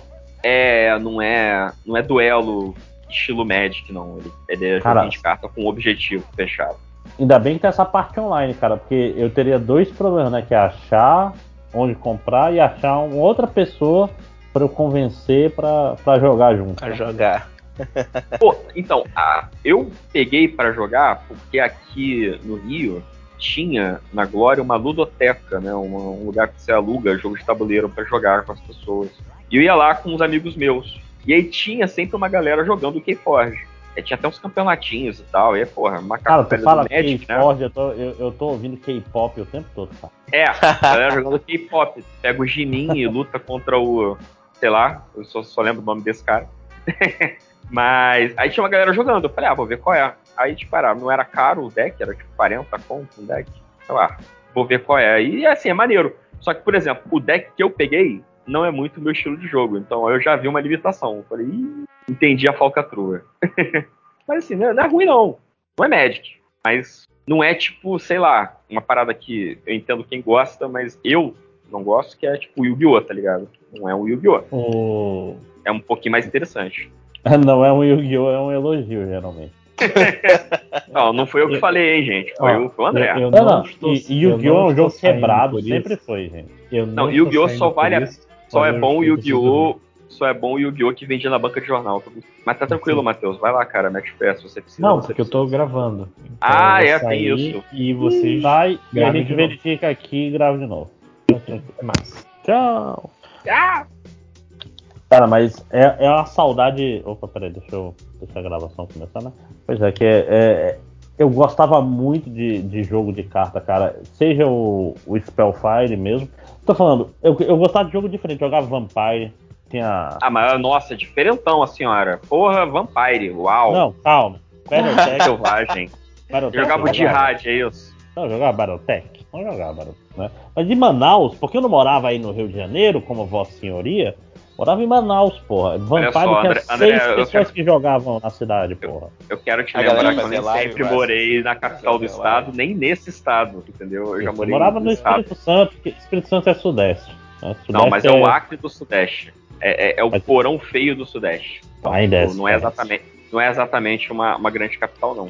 Mas, mas isso que eu tô falando, tipo assim, Vampire, cara, pra gente, a gente juntava todo mundo que jogava e fazia um mesão, saca? Que dava quatro pessoas. Era bem tranquilo nesse sentido. Mas, Mas vem ele tinha- quatro pessoas pra Mas é jogar o Vampa- vampiro é bastante gente, é um jogo Não, pesado é- já, ma- eu acho. Não, mas então, o Mas Vampiro o de Vampire, o, o RPG. Ah, então, é o Jihad, não é o Vampire. Isso, desculpa. Ah, eu tô achando que vocês estão falando do RPG Não, de mesmo. falando, não, eu tô falando de carta. Que ele tinha uma mecânica muito boa, que era a mecânica de presa e predador. Que é tipo assim, você tá no mesão, você tem que ganhar da sua presa. E defender. E tipo assim, cada um é. É tipo sentido horário. O cara da sua esquerda é sua presa e o cara da sua direita é seu predador. Ah, é igual o, o, o- o duelo do Imperador no Magic. Pois é, ó, isso pro- provavelmente foi criado por causa do Vampire, entendeu? Que, tipo, isso era a mecânica dele. Então você tinha um mesão de quatro pessoas, é, com quatro pessoas, tipo, um é sua presa, outro seu predador, e outro é um cara que é neutro contigo. Entendeu? você pode fazer isso aí, aliancinha com ele. É, só que, só que a tua presa e teu predador fazem a mesma coisa. E todo mundo, tipo, vira uma parada muito mais de negociação, que faz sentido com o vampiro, né? Entendeu? Sim, Porra. sim. Eu, eu joguei essa parada uma vez só. Foi na casa. Acho que foi na casa do, do falecido Malandrox. E Saldanha que levou, cara. Saldanha é, é a, a peste do, do card game. Ele Porra, um- pró- próximo um milhão de- a gente vai ter que fazer um mesão de Vampire. Se bobear, eu tenho minhas cartas lá em casa ainda. Não, por favor. É, é, cara, Saldanha fez um mesão de jihad, assim, aí explicou as regras pra gente e tal. Assim, eu joguei, não achei ruim, mas tem umas paradas que não me pegaram, assim, tipo, assim como o Vampiro, o RPG de mesa, o jihad, assim, nessa parte de negociação e, e interesse político, e se você me ajudar, eu te ajudo, ele brilha, você tem toda a razão. Mas a parte do combate é absurdamente travado e ruim. Eu não gostei. Era eu com sangue, né, cara? Eu nem lembro, faz tanto tempo. não, e tem, e tem toda a coisa de. Tem uma parada, não sei se tu lembra, que tem. É, Carta de habilidades. Não, tem mudança de, de distância. Tipo, você tem que falar, ah, eu, eu mudo para a distância de corpo a corpo. Eu mudo para a distância de, de ataque à distância. E aí ficava uma coisa meio travadaça, sabe? Tipo, caraca, que, que, que sabe? porra, eu não tô jogando um, um RPG dos anos 80, cara, de, de, de videogame. Tô jogando um joguinho de carta, cara. Porra, eu quero gritar truco, eu quero, sei lá, uma parada mais Quero divertida, gritar truco. Eu achei meio. É, nhé. Eu vou falar uma Cara, coisa o- meio polêmica aqui, mas eu acho que o do Vampire é muito bem feito. Eu acho ele é difícil você conseguir jogar uma partida que seja tão maneira igual o universo do Vampire. né? Ah, nossa. Ah, eu, eu tava esperando a polêmica vir, né? Porque, tipo, começou elogiando a parada, porra.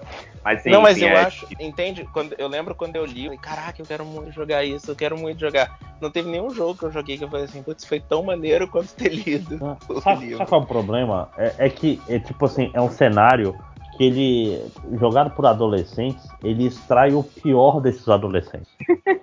né?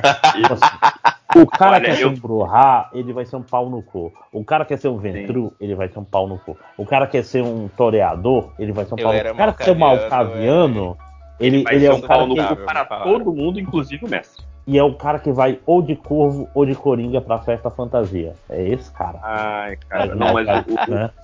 Olha, eu concordo com você por, por razões óbvias. É, é, é isso aí mesmo. é, não tem como discutir. Mas eu acho que o problema do Vampire também, que meio que me parece muito, ele é um jogo que ele terceiriza a diver- a diversão pro jogador. É do tipo, olha, o jogo tá uma merda. Não é a gente que bolou os planos é totalmente desequilibrados, exatamente. A culpa é que o teu grupo é um grupo de gente bosta. Então, tipo, melhore, interprete melhor. Tipo, sei lá, compre um livro do Stanislavski pra jogar RPG. Foda-se que esse jogo não funciona mecânica de batalha. Foda-se que nesse jogo tem disciplina que é totalmente quebrada. Foda-se. Isso não é problema nosso. O problema é seu que tá interpretando errado. Aí eu acho meio. É. Não, mas aí o jeito certo, Tango, é, é fazer live, né? Nossa. É assim. Socorro. Live action. É, é, fanta- é fantasiado de coringa ou de corvo pro cemitério e fazer Joaquim Pô pras coisas. Né? Cara, eu tenho muita tristeza que eu só joguei uma vez o, o Castelo Falkenstein. tão gostoso o cenário, cara. Aí outra Apesar parada de- pro Pique, hein? É, é, Saldanha é, um, é mestre de Castelo Falkenstein também. Aliás, é difícil Pronto. achar um RPG que Saldanha não mestre. Tem isso. Cara, eu ia falar isso. O Saldanha é um RPG que eu conheço, assim, na vida. De conhecer e já ter mestrado as paradas. Impressionante. É, inclusive, Saldanha aí e eu, a gente tinha um projetinho aí de um, é, é, um podcast de RPG aí, ele tá me enrolando já tem uns seis anos já que isso não sai, mas um dia vai sair. Logo, logo ele termina o doutorado, né? né? Cara, não, eu- exatamente. É tipo, eu tô falando como se fosse. Isso fosse importante, né? Tipo, não, tem motivo. Cara, sa- sabe o que é pior? Eu, eu, eu- toda vez eu olho esses RPGs que o pessoal vamos fazer podcast RPG, o cara quero muito, mas eu não quero ser o cara que, que não consegue aparecer pra, pra E vai estragar a sessão. explodir e vai estragar a sessão, cara. É tipo. Sim, É. virar tipo o RPG do, do MDM que eu joguei aquela vez com vocês, que volta e meia tinha um portal, alguém desaparecia. Fulano? não pensa muito nisso. Né? Tem que- Pois é, cara, é, é, é meio triste. É tipo assim, eu ad- adoro RPG. Tive. Meu, um dos grandes problemas da minha vida foi, tipo, mestres ruins, né? O problema da minha vida foi conhecer o RPG, estragou a minha né? vida. Não, cara, tipo, eu tive poucos mestres bons na minha vida. É, é, é uma, é, é- tanto é que é um negócio tão difícil que eu tava vendo um tempo atrás. é, tinha um serviço na internet, tipo, um, um aluno mestre, um mestre. tá ligado? É, você marcava. É que nem o aplicativo aí de goleiro, que tinha uma época da galera da pelada. Caraca, olha aí. Mas pra mestre. Se só tem mestre merda, então aluga o mestre por uma sessão e é beleza.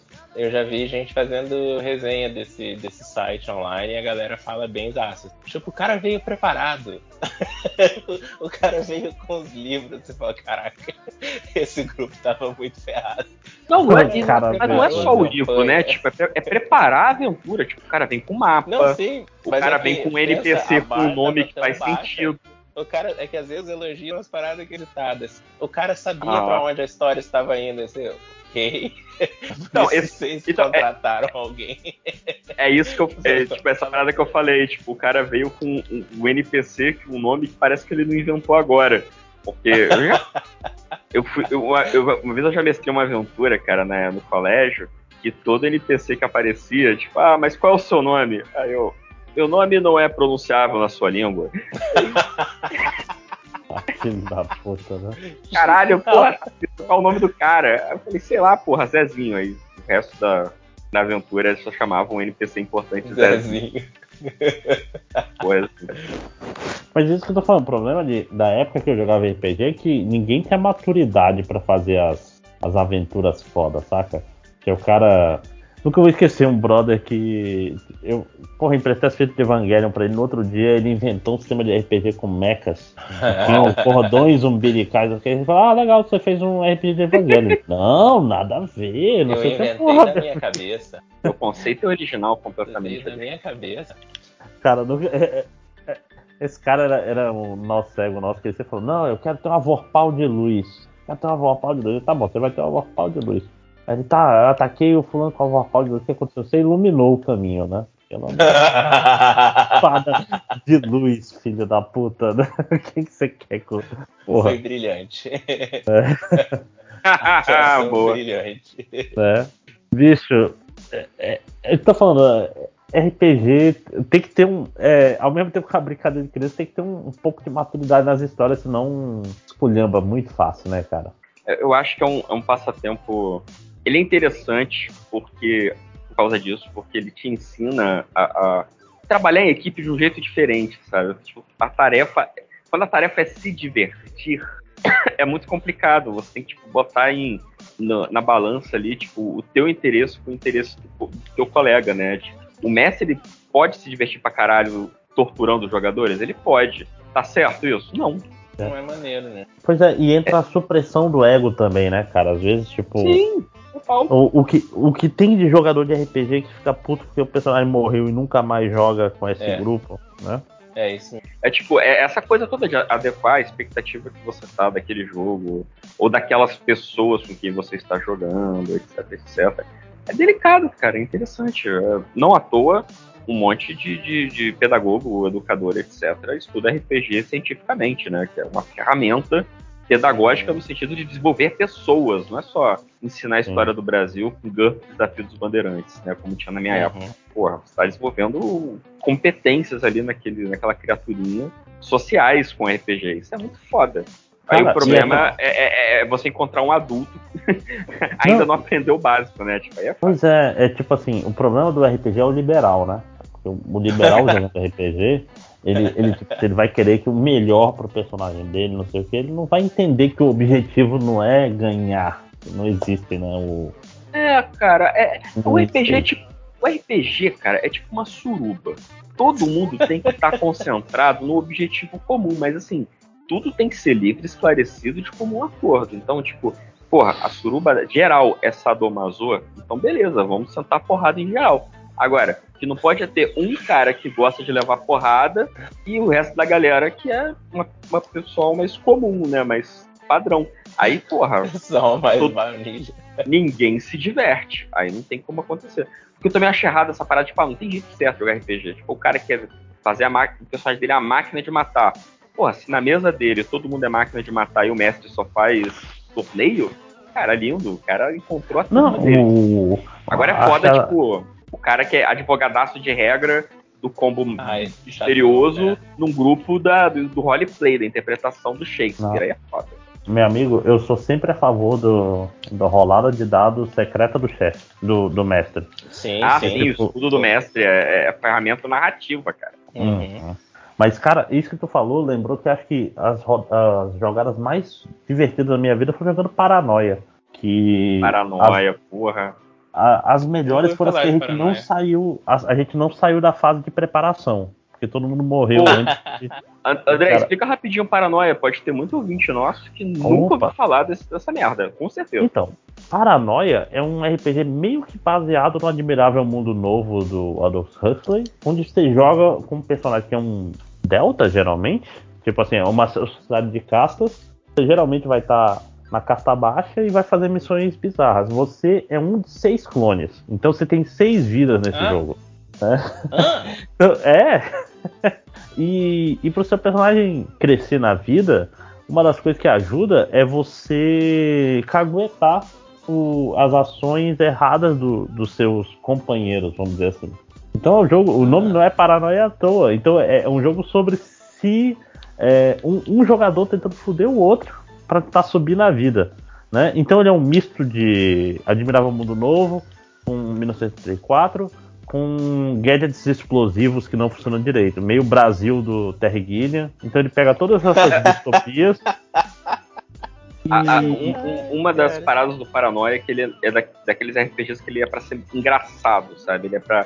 Ele te diverte e, e subvertendo a premissa. Não é tipo o DD, por exemplo, que é o que a galera conhece mais, que você pode mestrar uma aventura de terror no DD, mas você pode mestrar uma aventura galhofa. Depende do acordo da galera. O Paranoia não, ele tem essa mecânica que é pra já propiciar o. o, o, o, o caos. O É. caos. E essa que é a diversão. É. Não, o fato de ter seis vidas é foda. E se o cara faz o roleplay direito, a segunda vida não sabe. Tipo assim, você faz direito, ela não sabe quem foi que traiu o anterior, entendeu? É, mas na- vira, vira o caos. Vira o caos. É, é muito gostosinho, né? Tipo, é, Não, me é interessei porque- muito nisso aí. cara, o livro é delicioso, cara. É um livro gostoso de ler o livro texto dele. Eu lembro que a- as ilustrações eram muito engraçadas. porque elas- Uhum. Era sempre tipo um cara encontrando com ele mesmo e, tipo, se É, surpreendendo. o o Homem-Aranha apontando pro Homem-Aranha. É, o espírito é esse aí. Uhum. Tipo, esse meme aí seria, sei lá, um, um encontro de paranoia com Garp Supers, né? Tipo, Uhum. É, cara, do- tipo assim, comparado com outros RPG de humor da época, a paranoia era, era outro, outro nível. Mas que, sei lá, tinha, na época tinha mulheres machonas armadas até os dentes. Que parar pra ler hoje é horroroso. Provavelmente. né? Ah, faço sim. ideia. Mas o, o Paranoia, eu acho que ele, ele se destacou porque ele foi um dos poucos que chegou aqui pra gente traduzido legal, né? Sim, sim, sim. Tinha muita coisa legal, mas que você só sabia, sei lá, se você tivesse um amigo teu que foi pra fora e pegou o livro, ou tinha uma Xerox que o primo do colega do irmão, do cunhado da sobrinha conseguiu em algum lugar e tal. É, não, você precisa, é aquela história. Se você não tinha amigos ricos, você só sabia o que tinha no Brasil, né? Não tem pra onde fugir. Mas como eu esqueci que um amigo do amigo meu tinha Battletech, o, o jogo, o Tabletop. Nossa, que lindo. Só que é muito difícil jogar aquele jogo, bicho. Porque, tipo assim, o Mac tem oito pontos diferentes com pontos de vidas específicos, cada um com nível de aquecimento. E cada. Caralho, é tipo assim, você tem que abrir o Excel pra, pra mexer a tua Nossa. unidade, entendeu? É tipo o. Ai, qual que era? Era o Tagmar, que era o que o pessoal falava que era muito difícil de jogar, que você o jogava o dano, se você tirasse o número X, você tinha que abrir uma tabela de dano complementar, porque pra saber Ah, se é. arrancou a e cabeça, aí é uma tabela a depois orelha. da outra e no fim das contas era sempre a mesma coisa. Uma tabela depois da outra pra é, você levar um tiro e morrer. Você morreu. Era mais fácil o mestre olhar e falar, cara, você lê um tiro, você quer abrir a tabela, é um tiro na cabeça. Quais são as chances de você não morrer?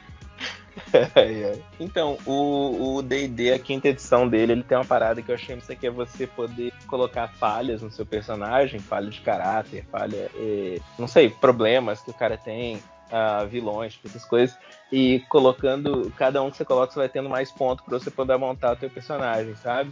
E, Nossa, eles e copiaram eu- o 3DT, o jogo Não. virou. Isso, Então, isso é cara, do GURPS, na verdade, gente. O, o GURPS o, todo. o próprio o- do Star Wars, sim, o GURPS. Não, eu exato, sei, eu todo- sei, Não, pô, o- tô de sacanagem por causa do. É- Porque sempre foi o contrário, sacou? É porque, porque o GURPS, o padrão é seu personagem tinha que ter menos 40 de, de defeitos pra você ter mais 40 de qualidades. Esse era o, Sim, era o sim. retardado que quer maximizar o personagem, né? Sim, e, e sempre tem, já teve vários, tipo, o Vampiro uma época tinha esse sistema de qualidades e defeitos pra você, se você quisesse mais pontinhos aqui e ali, você balancear a coisa e tal. Pô. Uhum. Eu acho massa, mas assim, quando o cara vinha muito OP pra jogar, você falava, esse cara deve ter um monte de coisa que ele não quer contar pro grupo que ele tem. Tá ligado? Claro. Pro cara ter, ter começado o jogo nível 1 dele, ele tem um monte de coisa que fala, não, esse cara deve ter de problema. E aí o mestre, eu não posso falar nada. E se o cara não joga bem, tipo, não tem graça, tem a parada, sabe?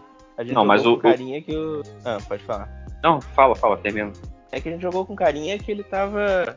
Ele, ele e o mestre decidiram que ele teria múltiplas personalidades, sei lá quantas. E o mestre tinha um, um combinado com esse cara, que ele ia bater na mesa quando o cara, tipo assim, eu não sei que personalidade você vai inventar, cara. Mas quando eu bater na mesa, você vai ter que falar o oposto do que você acabou de dizer. O cara não jogava certo, tá ligado? Ele ficava bolado, criticou, Não era. isso não tinha Pô, graça. mas aí não, não era o mestre, né, cara? Isso era Tata Werneck, né, mestrando, porra. Era, o... era Rafa Kalimann, da casa Kalimann, mestrando. Porra, é merda. Não, mas era. Eu, eu entendi porque o mestre fazia isso. E o cara, por que não ia dar certo? Eu deixei, mas sabia que ia dar errado. Mas, mas o, o, o ponto do, do, do- Você tá falando assim, ah, o, o, o cara tem a ficha, mas ele não tá respeitando a ficha, ele tá. É. Né, é, é, não tá cumprindo o que o personagem dele diz. Mas, porra, o ele fala. O mestre fala, ah, não, mas eu não posso falar nada. Tipo, claro que você pode, cara. É, sabe uma a ficha, hora- você leu a ele mesmo ficha. cansou Porra. e falou assim, você tem que contar pra ele o que, que tá acontecendo, e- porque porque ele, eu não lembro, aconteceu alguma coisa na história, eu acho que eu nem tava na mesa nessa hora. E aí ele tava bolado, cara, foi obrigado a contar um negócio. Ah, foi, Não, foi mas falha. o- RPG é mas aí- maneiro mas- mas, tá tipo, interessada em interpretar, né, cara? Quando a pessoa quer Pô, mas matar o- monstro, tem graça. Mas então, o mestre ele tem que se ligar que ele, ele, ele não pode se eximir tanto do que acontece no jogo. Tipo, cara, ele não é só o, o- o observador é, é, é, isento, tá ligado? Uni- Só, que- só que é onisciente. Não, porra, Aham. ele, ele é a realidade, ele é tudo que acontece, ele é, ele é a regra do jogo. Porra, Uhum. ah, o cara não quer contar uma parada que eu quero que ele conte, beleza. Não, então, jogador, você tropeçou num livro que conta exatamente isso. Ah, mas como que isso aconteceu? Sei lá, velho. Acontece, a vida é livro é um jeito. Ah, ficou, ridi- ficou ridículo. Porra, ridículo é a tua atitude também, irmão.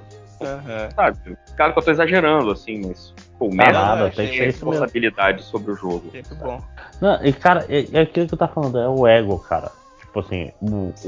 o, o jogador de RPG que joga direito, o cara pensa, esse personagem não sou eu. Mas isso não é fácil, Uhum. né? Não é fácil, ninguém é treinado pra isso, né? É, justamente a gente é treinado pra fazer exatamente o contrário. Uhum. E, e o cara se apega, o cara se apegar ao personagem, quanto mais backstory o cara faz pro personagem, mais ele se apega, cara. Não tem pra Ah, mas aí eu já não acho ruim, não. Teve um RPG que eu parei de jogar e meu personagem ele foi embora. Tipo assim, largou o grupo porque eu falei, eu não posso de novo. Foi ele quase morrer. Chamava Flush Flush, eu lembro dele até hoje. A gente quase morreu, eu e o outro carinha. E aí na outra, na outra ida eu falei, mestre, a gente tem que fazer um personagem novo, não vou. Eu não tenho coragem de continuar com Eu, eu acho que assim, é, é, tá muito pode haver um velhinho. meio termo saudável entre, entre ambas as atitudes, sabe? Não é também 880. acho que o que o André tá falando é, é do cara que ele. Nossa, ele. Ele acha que tá criando personagens é, memoráveis pra caralho e tal, não sei o quê. Ah, é. Não, não, é o mas ego. isso, é, o- é o cara que, tipo assim, se alguém trai o personagem dele, a pessoa traiu ele. Ele leva E- e pessoal, sai- né? E sai Ah, é, da não. mesa de RPG. Aí é, aí é complicado, né? Tipo, é terapia, né? Faz. né? Mas Mas o- o, que- o- o, o jovem é o que mais tem, né? Sim. Não, assim, eu ia falar que uma parada que tinha na Dragão, que eu acho que a primeira vez que eu, eu vi eles dando esse conselho, eu era moleque, né, jovenzinho e imaturo, eu fiquei meio bolado, mas hoje em dia eu acho brilhante que eles falavam assim, cara, pega teu personagem e fala assim, não, se você quer, criar o Rambo, só que em vez da faca de, de selva ele usa uma espada, cria o Rambo e dá o nome dele, sei lá, de Lambo, mas faz isso pra se divertir, que é bom que você não vai se apegar. E o dia que ele morrer e teu personagem vai morrer, genial, hein, cara? você. Tipo, ele. Ah, ele era só o Rambo com uma faca de cozinha, cara. Sabe? Mas você se divertiu jogando com ele. Para com essa coisa de achar que todo personagem seu vai ser o príncipe Hamlet, sabe? Porra, não vai. Mas ele pode ser o Rambo com a faca de cozinha e você vai achar maneiro. Então eu achei um conselho maneiro, assim, tipo, e hoje em dia. Eu achei animal. Sim, animal. Super vou por ele, sabe? Tipo, porra, não, se diverte, pelo amor de Deus, a vida é muito curta, cara. Esse, é- esse é o conselho MDM para tudo, inclusive. É, Não só exatamente. RPG. Isso aqui é o podcast do Somebody Love, rapaz. A vida sem Somebody Love não tem muita graça, não. Não tá Né? Gravando? Tá, tá gravando, tá gravando, tá gravando. Pô, o momento de ouro, né, cara? Pô, finalmente eu ia emplacar um corte do MDM, olha aí. Ah, corte do MDM, como tudo do MDM, ele já, ele já parou. não, com certeza. Foi muito Não, não divertido julgo. aquela hora lá. Né? Não, não o julgo, porque. Eu, eu admiro de verdade, eu achava um trabalho. Nossa, cara, quando eu ri a história do, do da comunidade do Hulk, cara, a história é melhor do que eu lembrava ela. Ai, meu Deus do céu. Só história boa. Eita. Só cresce. Só cresce, enquanto esse site só diminui. Ai, meu. Quantas Ai, horas que, que tá tendo gravação de podcast? Quantas horas de Vocês quê? lembram que horas que começou? Ah, é só olhar o. o- a tempo da gravação chamada. anterior. É, Não, olha o tempo da chamada, pô. A gente, deve- a gente não ficou muito tempo batendo papo antes de começar. É uma diferença de é, uns 20 veja vocês aí porque eu caí uma vez.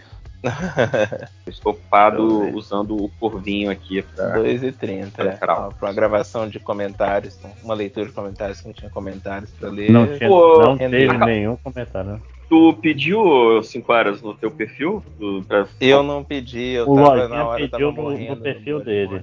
É, porque o que, que eu fa- eu falei, André, antes de você entrar, pra eu e Felipe a gente pedir no nosso perfil comentários pra gente comparar as- os nossos seguidores, saber quem tem os melhores seguidores. O que Matheus falou, tá, seguidores do Lojinha, que ele só recebeu pergunta merda. Caraca! Ué, tá gravado. Volta aí, volta aí pra ouvir. Ele falou, só pergunta merda. Qual é o perfil do, do Matheus mesmo? É, é Lojinha ou é Matheus? É Matheus Forni. Matheus É Forni. Matheus Fornier. Eu tentei aqui escrever. Pô, aproveita, vê o meu aí também, cara, que eu pedi. Eu cheguei a pedir, eu acho que teve gente que mandou, mas eu tô, tô envolvido na história do joguinho. É, o seu Tango Comando. O seu Isso, é. Não, Eu tô como tango atualmente, a foto sou eu mesmo, vários emojis de torcida de Big Brother, é fácil de achar. Agora sou eu. Mateus É bom tem você a- falar isso, porque é tão raro você. Olha aí, ó, Tango. Todo mundo fala isso. Viu? Sim, mas olha, o 5 horas ele tá rindo, ele acha divertido. A única pessoa que reclama é você. Aí, ó, aí, André. Ele acha, Que o- ele acha o máximo, quer dizer que ele acha igual ao máximo. É isso que ele quis dizer. Caralho, olha só, a tua sorte é que eu tô jogando videogame, porque senão eu ia agora no Twitter e ia fazer um take seu. Ah, pra te confundir, André. Pra eu, pra eu escrever uma merda e falar, meu Deus, será que bebi? Eu não lembro de ter escrito, escrito isso. Aí eu falo, não, porra, é o fascismo, merda. é um maldito. Isso é uma ideia muito massa, hein, cara. Olha aí. Isso é uma ideia muito maneira. Olha, tem, tem uma pergunta do, do nosso amigo Lionel. Heineken quente ou nova skin gelada? Essa é uma pergunta boa, hein? Como é que é? Heineken quente ou nova skin gelada? Porra, nova skin gelada. Quente ou nova skin gelada. É, cerveja só é bom. ce- Cerveja não é bom, né? Vamos começar por aí. Não, não. Tem que estar gelado não, pra dar não, uma não. distraída. Não. Cerveja é bom. É bom demais. Cara, e mas Heineken quente é ruim. É ruim, é ruim da, da azia instantânea. Então tem que ser nova skin gelada. Mas, cara, cerveja muito ruim.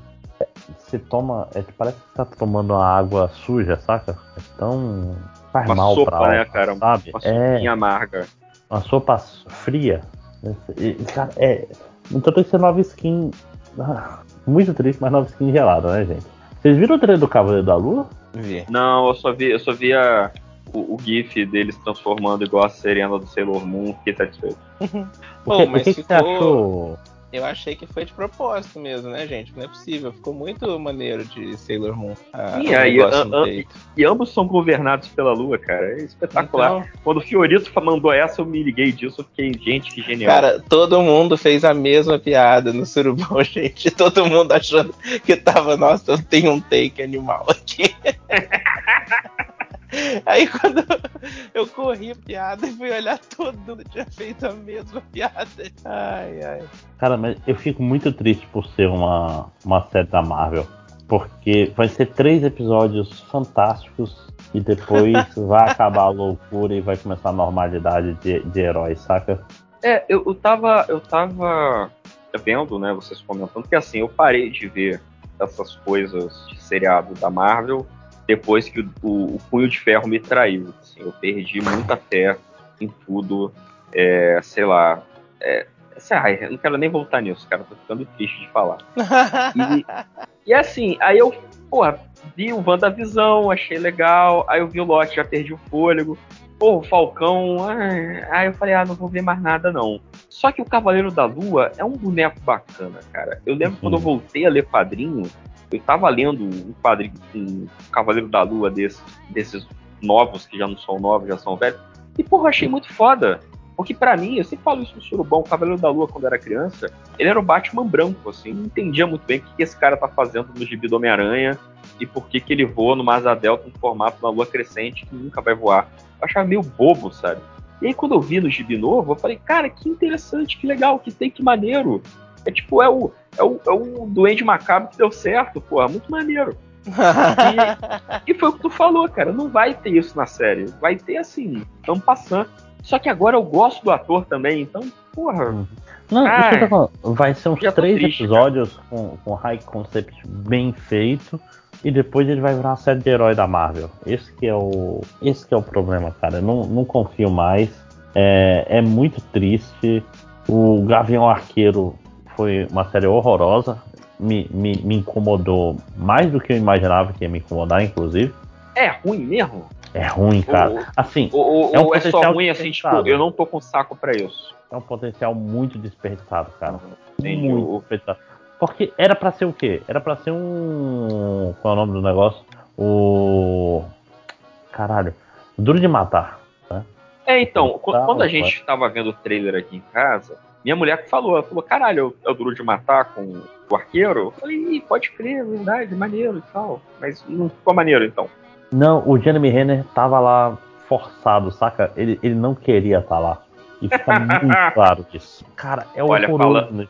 Olha, pa- é, a gente tá falando de um cara que fez o Identidade Burn sem o Burn. Então, tipo, ele não tá querendo estar ali é, é alguma coisa. É um Não. dado. É Não, importante. Tipo assim, coitada da menina que faz a Kate Bishop, tá muito legal. Aí ele caga tudo, ele, ele, ele tira toda a diversão de todas as cenas que ele tá, saca? E, tipo. Eu, eu falei em um outro podcast aqui, vou até repetir. Ele é foi o take- inimigo é do entretenimento. É. E- e, tipo assim, falar pra ele, cara, você tem que faz, eh, imita- fazer que nem o Bruce Willis em Duro de Matar. Aí ele falou, ah, que nem Duro de Matar 5? Aí ele foi lá e imitou o, o Bruce Willis de hoje em dia, saca? Que é o cara que. Não, eu acho que assim, fazer, fazer igual o Bruce Willis do Bruce de Matar, eu acho que ele, ele, ele não entendeu que era o John McClane, né? Ele imitou o ator que é desgostoso Sim. com a vida. Não, pode ser, eu tô falando, mas é, é se pegar o Duro de Matar 5, é essa mesma. Essa mesma escola de atuação que é tipo, caralho, eu odeio esse filme, não vou me esforçar. Diferente, por exemplo, o Nicolas Cage tá aí fazendo grandes filmes. Adora tudo outro. que tá fazendo. Cara, Vocês é vocês viram o trailer, do, o trailer do filme novo do Nicolas Cage que ele interpreta ele mesmo? Cara, esse filme vai ser incrível. Esse filme vai ser muito bom, cara. O, o, o cara que, que contrata ele, quem é que faz mesmo? É um ator desses da- meio da moda, assim, engraçadinhos. Eu não lembro mais quem é. O último filme que eu vi dele, o Pig, é bem interessante, cara. Eu não lembro qual foi o último filme. Pig, Pig de porco. Só Hum, que eu- é tipo assim, é um filme que você olha assim, nossa, vai ser um John Wick com o Nicolas Cage. Não é. Tem nada a ver com isso. Não. Não é, porque é tipo assim, ele é um cara que mora na floresta ermitão e tem uma Hum. porca que ele usa pra pegar trufas e tal. Aí um dia roubam a porca dele. E ele vai atrás de qualquer forma. Aí, É, tipo, tipo pensa, John é, é o mesmo, John hein? Wick, só que não é John Wick. Não espere o John Wick, não é um filme sobre isso, é um filme sobre outras coisas. Entendeu? Guerra de Platão. Olha, eu É. lembro qual foi o último do Nicolas Cage que eu vi no cinema. Eu acho que eu lembro. Foi Caça às Bruxas. Nossa, você vê Caraca. cinema, Tassi? Porque Eu vi, eu vi porque eu morava nessa cidade do interior e que o ingresso era muito barato. Então, Ah. às vezes, eu, eu, eu ia no cinema porque sim. Pô, cara, eu vi Velozes e Furiosos 2 no cinema.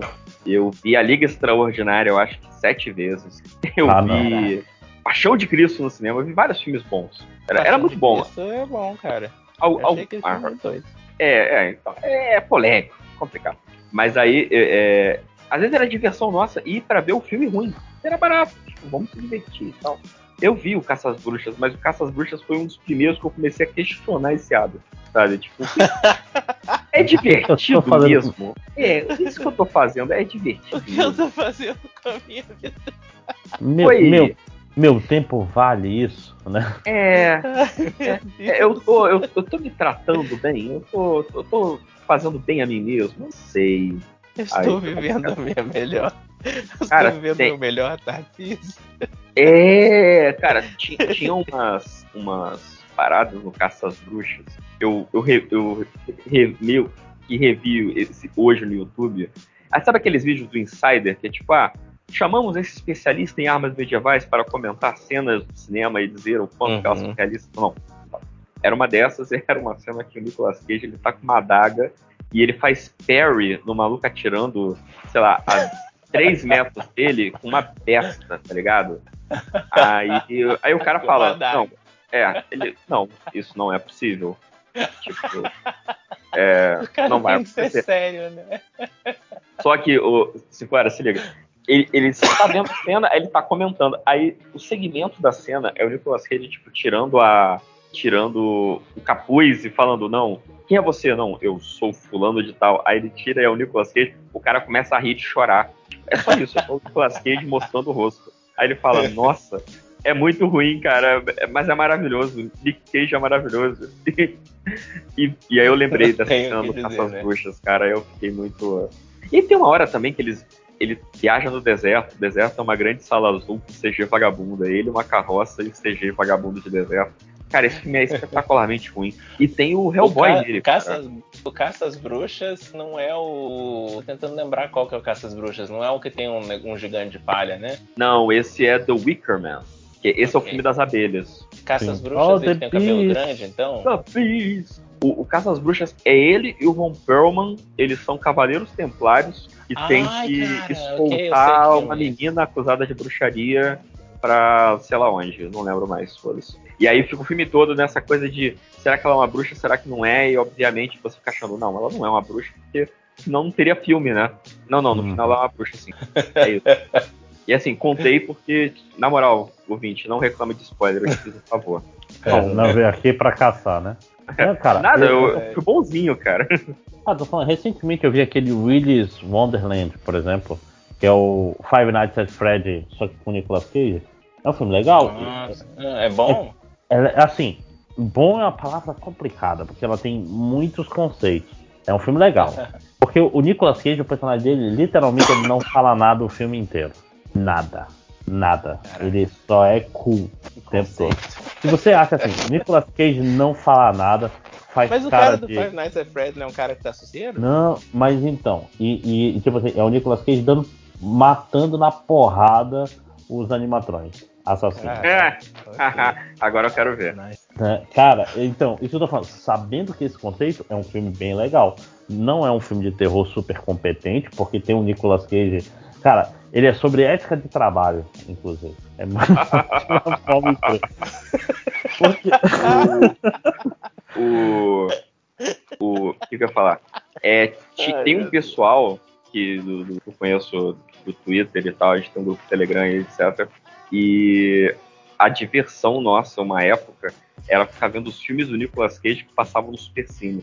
E tinha uma época que o cara que programava os filmes da Globo, ele gostava muito do Nicolas Cage. Então tinha uns filmes que passavam no Supercine que eram assim, abismais de tão ruins. Mas a gente gostava de assistir, sabe? Porque é isso que você tá falando, cara. Tem, tem toda uma beleza que você só aprecia se você tiver, sabe, no clima pra apreciar essa desgraça. Acho muito legais, cara. Tem, um, tem vários genéricos do Taken, né? Do, do Gusto Implacável.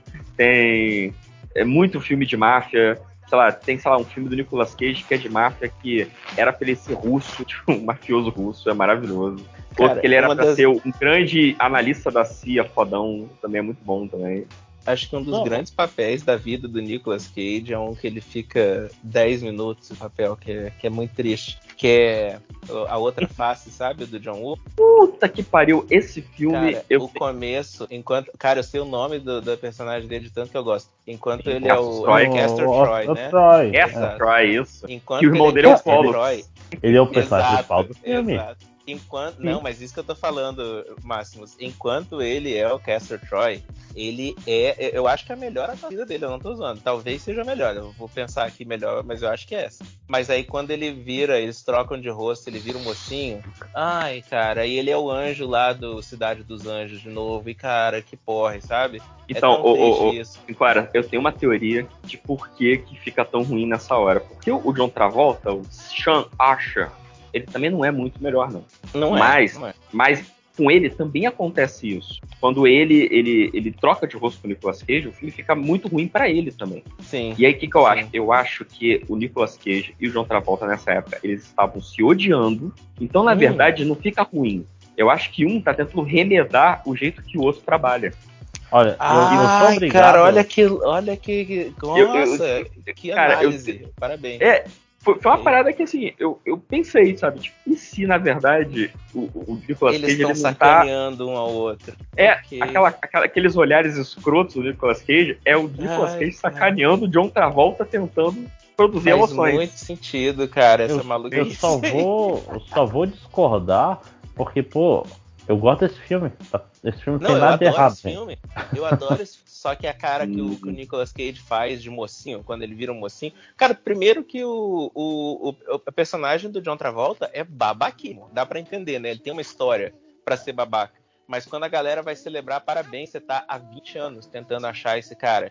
Aí ele fala, vocês estão aplaudindo? Você sabe quantos colegas a gente enterrou e tal? Tipo, cara, ok, eu entendi. eu- beleza, vamos lembrar dos amigos. Precisava ser escroto com o andar inteiro? Não precisava. E aí, quando é hora do Nicolas Cage esse cara, ele fica. Ai, É, é, ó, ai.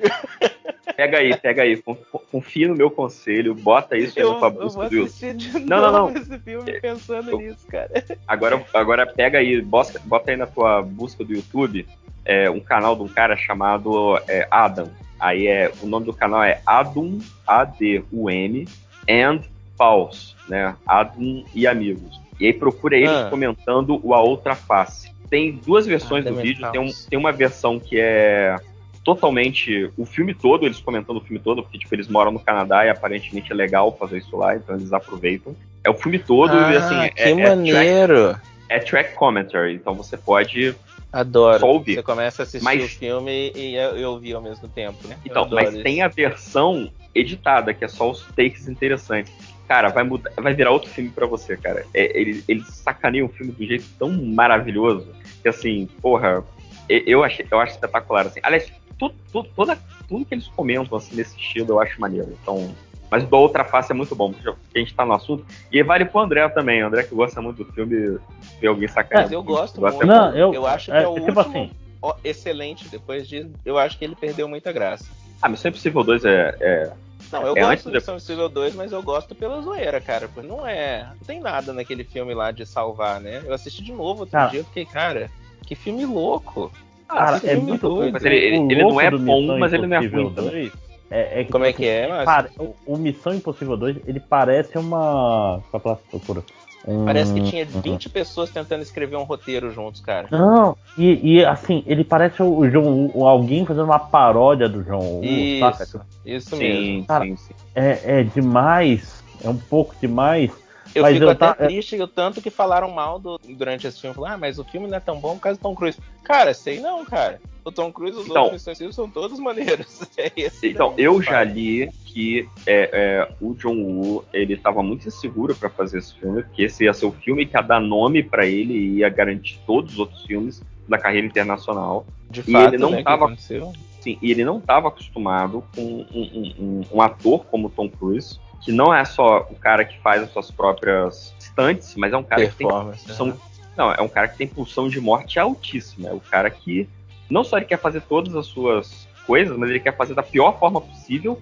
E assim, Aham. ele não é o cara que passou a infância na ópera de Pequim aprendendo a montar em cima de muro e, e cair. É um Uhum. branco. É. Ele é entitled.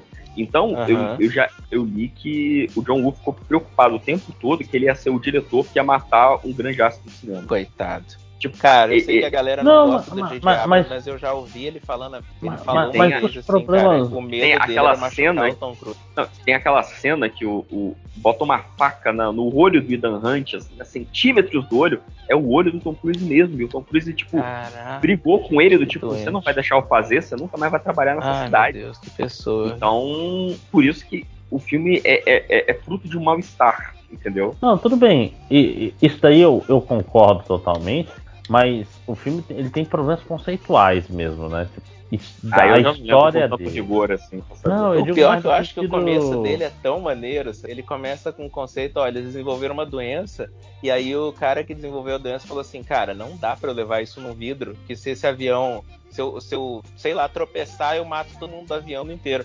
Então eu tenho que me contaminar com a doença pra depois eles tirarem meu sangue e tal. Olha. Falei, cara, esse filme começa muito bem, cara. Olha, eu, eu, eu, eu não sei quem é que tá imitando quem, mas ah, talvez o André me ajude nisso. Isso não soa uma trama maluca de Metal Gear Solid? Um, um, Soa. uma parada, uma parada escrota que o Kojima ele ia tentar te vender que faz todo sentido do mundo, mas você vai falar, porra, Kojimão, não faz não, cara. Uai! Então, e, e o Ethan Hunt nesse filme tá a cara do Solid Snake, sabe? Tipo, aquele cabelinho. Ele tá meio Raiden também, meio, meio Raiden, meio, meio Solid Snake. É, É, mas é eu um não sei cabelo quem, eu não sei que quem, tem. é, eu não sei quem copiou quem, eu não sei quem é que tá errado, eu sei que não faz sentido. Cara, não, e é, e é tudo rule of cool, saca? Tipo, é, é o Tom Cruise fazendo inteiro, assim, cara, em- embaixadinha É. com arma. E... É, então, é o, é o Metal Gear ruim, é o Revingação, Metal Gear Revingação, É. tudo. Não, e é o que eu tô O- falando, é o, é o John Woo fazendo pastiche de si mesmo, sacou? E o, É, o dois, sim. nossa, exatamente. Parece que é alguém Total. querendo ser o John Woo, mas o pior é que é o John Woo. É isso mesmo Mas que você falou. Eu acho que Nossa, bobear, é cara, é, mesmo. é coisa de, de, de produtor, né? Tipo, é o que eu tô falando, tipo, cara, a gente gosta de você por causa do- do- dos maneirismos. A gente gosta de você, a gente quer ver pombo voar. É isso, pra isso que a gente Uhum. contratou. Uhum.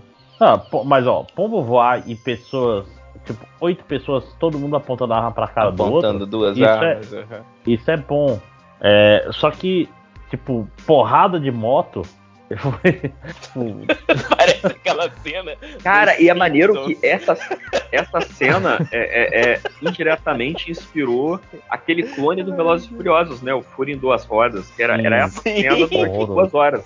com, com Sim, Jesus. o cara pegou uma cena de funciona e, e fez uma, um filme em duas horas. Detalhe, eu tenho certeza que se você perguntar pra quem bolou essa cena, o cara vai meter, cagar uma goma. Não, é uma justa medieval entre Ai, cavaleiros, meu só que Deus. adaptada para o- os nossos tempos.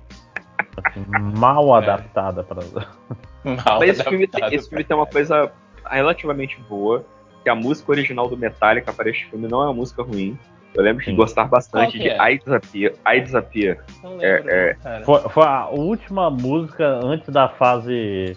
é, como é que é o nome daquele? Saint Anger, né? É, é a música É. de transição. É o Ah, canto é? do Load Reload, assim. É, é uma música Foi legal. Aí desafio, quatro minutinhos, uma música bem simpática. E o clipe era o Tom Cruise escalando uma montanha. Cara, o, eu, eu gosto muito do John Woo de antes. Eu lembro quando eu vi a outra face, aí falaram assim, cara, tem um outro filme dele que chama Fervura Máxima. Cara, parece que é um filme com a Ana Maria Braga, né? Fervura Máxima. É, lá. o, é o Hard É Boiled, né? É o Hard Boiled, É. não é? Porra, Cara, é maravilhoso. esse filme é Esse filme é sensacional, é impressionante. Eu Cara- lembro que eu ficava vendo esse filme, tipo, mas o que, que eu tô assistindo, cara? Não, sabe, você não, não conseguiu ainda engolir uma cena e você- ele já tá te colocando outra, outra cena animal na sua garganta. Você, calma, que eu não tô com digerir rápido. Aquele filme é muito bom, cara. É impressionante. Ah, não, não, não é. Eu ia perguntar se é no Hard Boiled tem o Brother Mark. Não, o Brother Mark é do A Better Tomorrow, que também é foda pra caralho. Sim, A Better esse- Tomorrow. Esses três, Todos. é, é Hard Boiled, A Better Tomorrow e Bala na Cabeça. São os. Fala na Eu acho que cabeça. Bala na Cabeça é o que eu não vi. É o que não tem policial, não é? É, Bala na é, Cabeça só tem bandido. de policial. É, É. eu não assisti esse até hoje. Esse passava na Band direto, cara. Ai, cara, o John Woo a- era tão maneiro, cara. o Missão Impossível estragou. Sabe uma outra coisa que eu gostava do Missão Impossível? Que eu acho que aí o Tom Cruise descobriu que ele gostava muito de trabalhar com esse cara que ele tá agora e ele deixa todos. Mas eu achava muito maneiro. ó. É o Brian De Palma, no, aí o John Woo, o J.J. Abrams no terceiro. O me- meu favorito, que é o, o Protocolo Fantasma, que é com o carinho o diretor dos Impossíveis. Os Impossíveis, não, os Incríveis. Como é que é o nome dele? Brad Brad Bird. E aí, depois do 5, ele ficou com, com esse mesmo cara. Eu acho que o mesmo cara é o cara que menos deu trabalho com ele em relação à produção e ele fazer as estantes dele, sabe? Porque ele ficou com esse cara o tempo inteiro. Antes ele mudava. Cara, eu achava tão maneiro. Tipo assim, ó, eu vou fazer um filme de Missão Impossível. Missão Impossível é um filme de mocinho roubando coisas, sabe? É um heist film de ao contrário. Então, faz o. Eu quero que fique com a sua cara, mas seja Missão Impossível. Eu achava isso muito maneiro. E meio que perdeu agora, né? Mas isso. Triste. Pode crer. Não, Pode crer. a- a- é, a- não fica parado assim- pra, pra perceber isso. É, eu Ele, ele, isso mesmo. ele é o missão, vamos dizer assim, ele é o tipo o Velozes e Furiosos do Tom Cruise, né? Na prática, É isso dia. mesmo. É, ou menos, é que Velozes e Furiosos não- Porque o Velozes e Furiosos não tem essa parada que o 5 horas tá falando. do raio. Não, do, do, de cada filme ter a cara do diretor que tá Ah, dirigindo. Não, não, mas eu acho que ele quis não, eu tô dizer, falando tipo que ele assim, é o virou- projeto do coração, né? Não é isso que você tá É. falando? Tipo, é Ah, hoje em, dia, hoje em dia ele virou um Velozes e Furiosos do Tom Cruise. Basicamente isso. Ah, né? sim, sim. Onde, que, onde o carro é o próprio Tom Cruise. Ele é. faz os instantes. Não, ele corre e- mais Ah, rápido, ele, ele, ele é o carro. Muito bom. Não, e, e- e aquela história, fica cada vez mais difícil de diferenciar um Missão Impossível do outro. Porque todos Sim. são iguais. Né? Sim, sim. É, é- é tipo o que aconteceu o- com, com Premonição, que a gente teve outro podcast aí. Como é, é tipo, ah, esse é o de Dubai.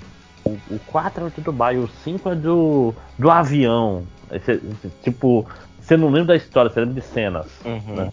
Me falaram Ah, que tem um Premonição que é bom, né? Parece que o 3 a galera fala que é bom. Qual que é? Acho que só, o- que é só o 2 é ruim, assim. Não, mas o Premonição, ele é uma parada meio. Os Jogos Mortais, né? Ele é meio sol. Ele é tipo. Não, mas, você- mas eu acho que ele é você mais lembra das mortes. que- Não, mas É, você lembra é. das mortes, você Ah, lembra da- das mirabolâncias e tal. Não, é, é porque Jogos Mortais ele faz a, a, a parada de tentar amarrar a história sem planejar, que eu acho louvável, não vou xingar os caras por isso.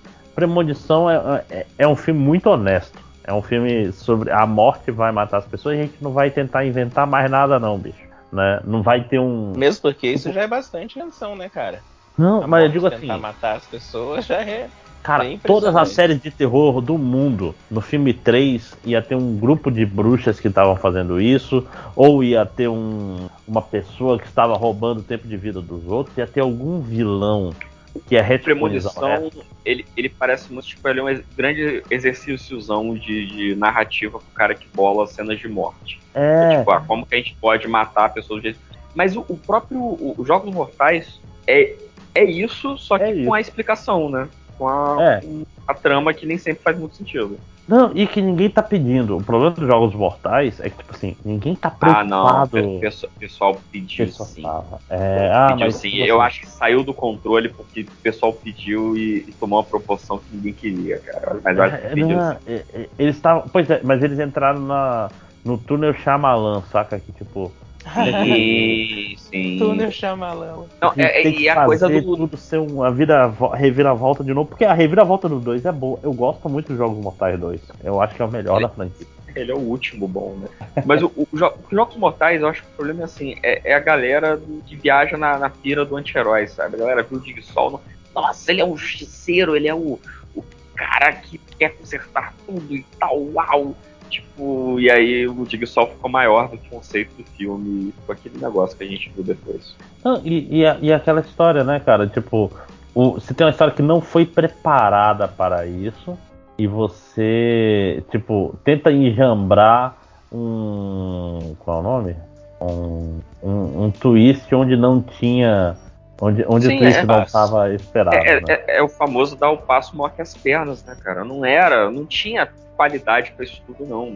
Tentaram, né? Tipo, ficou megalomaníaco o negócio. E aí não se sustentou e caiu. Ficou ruim.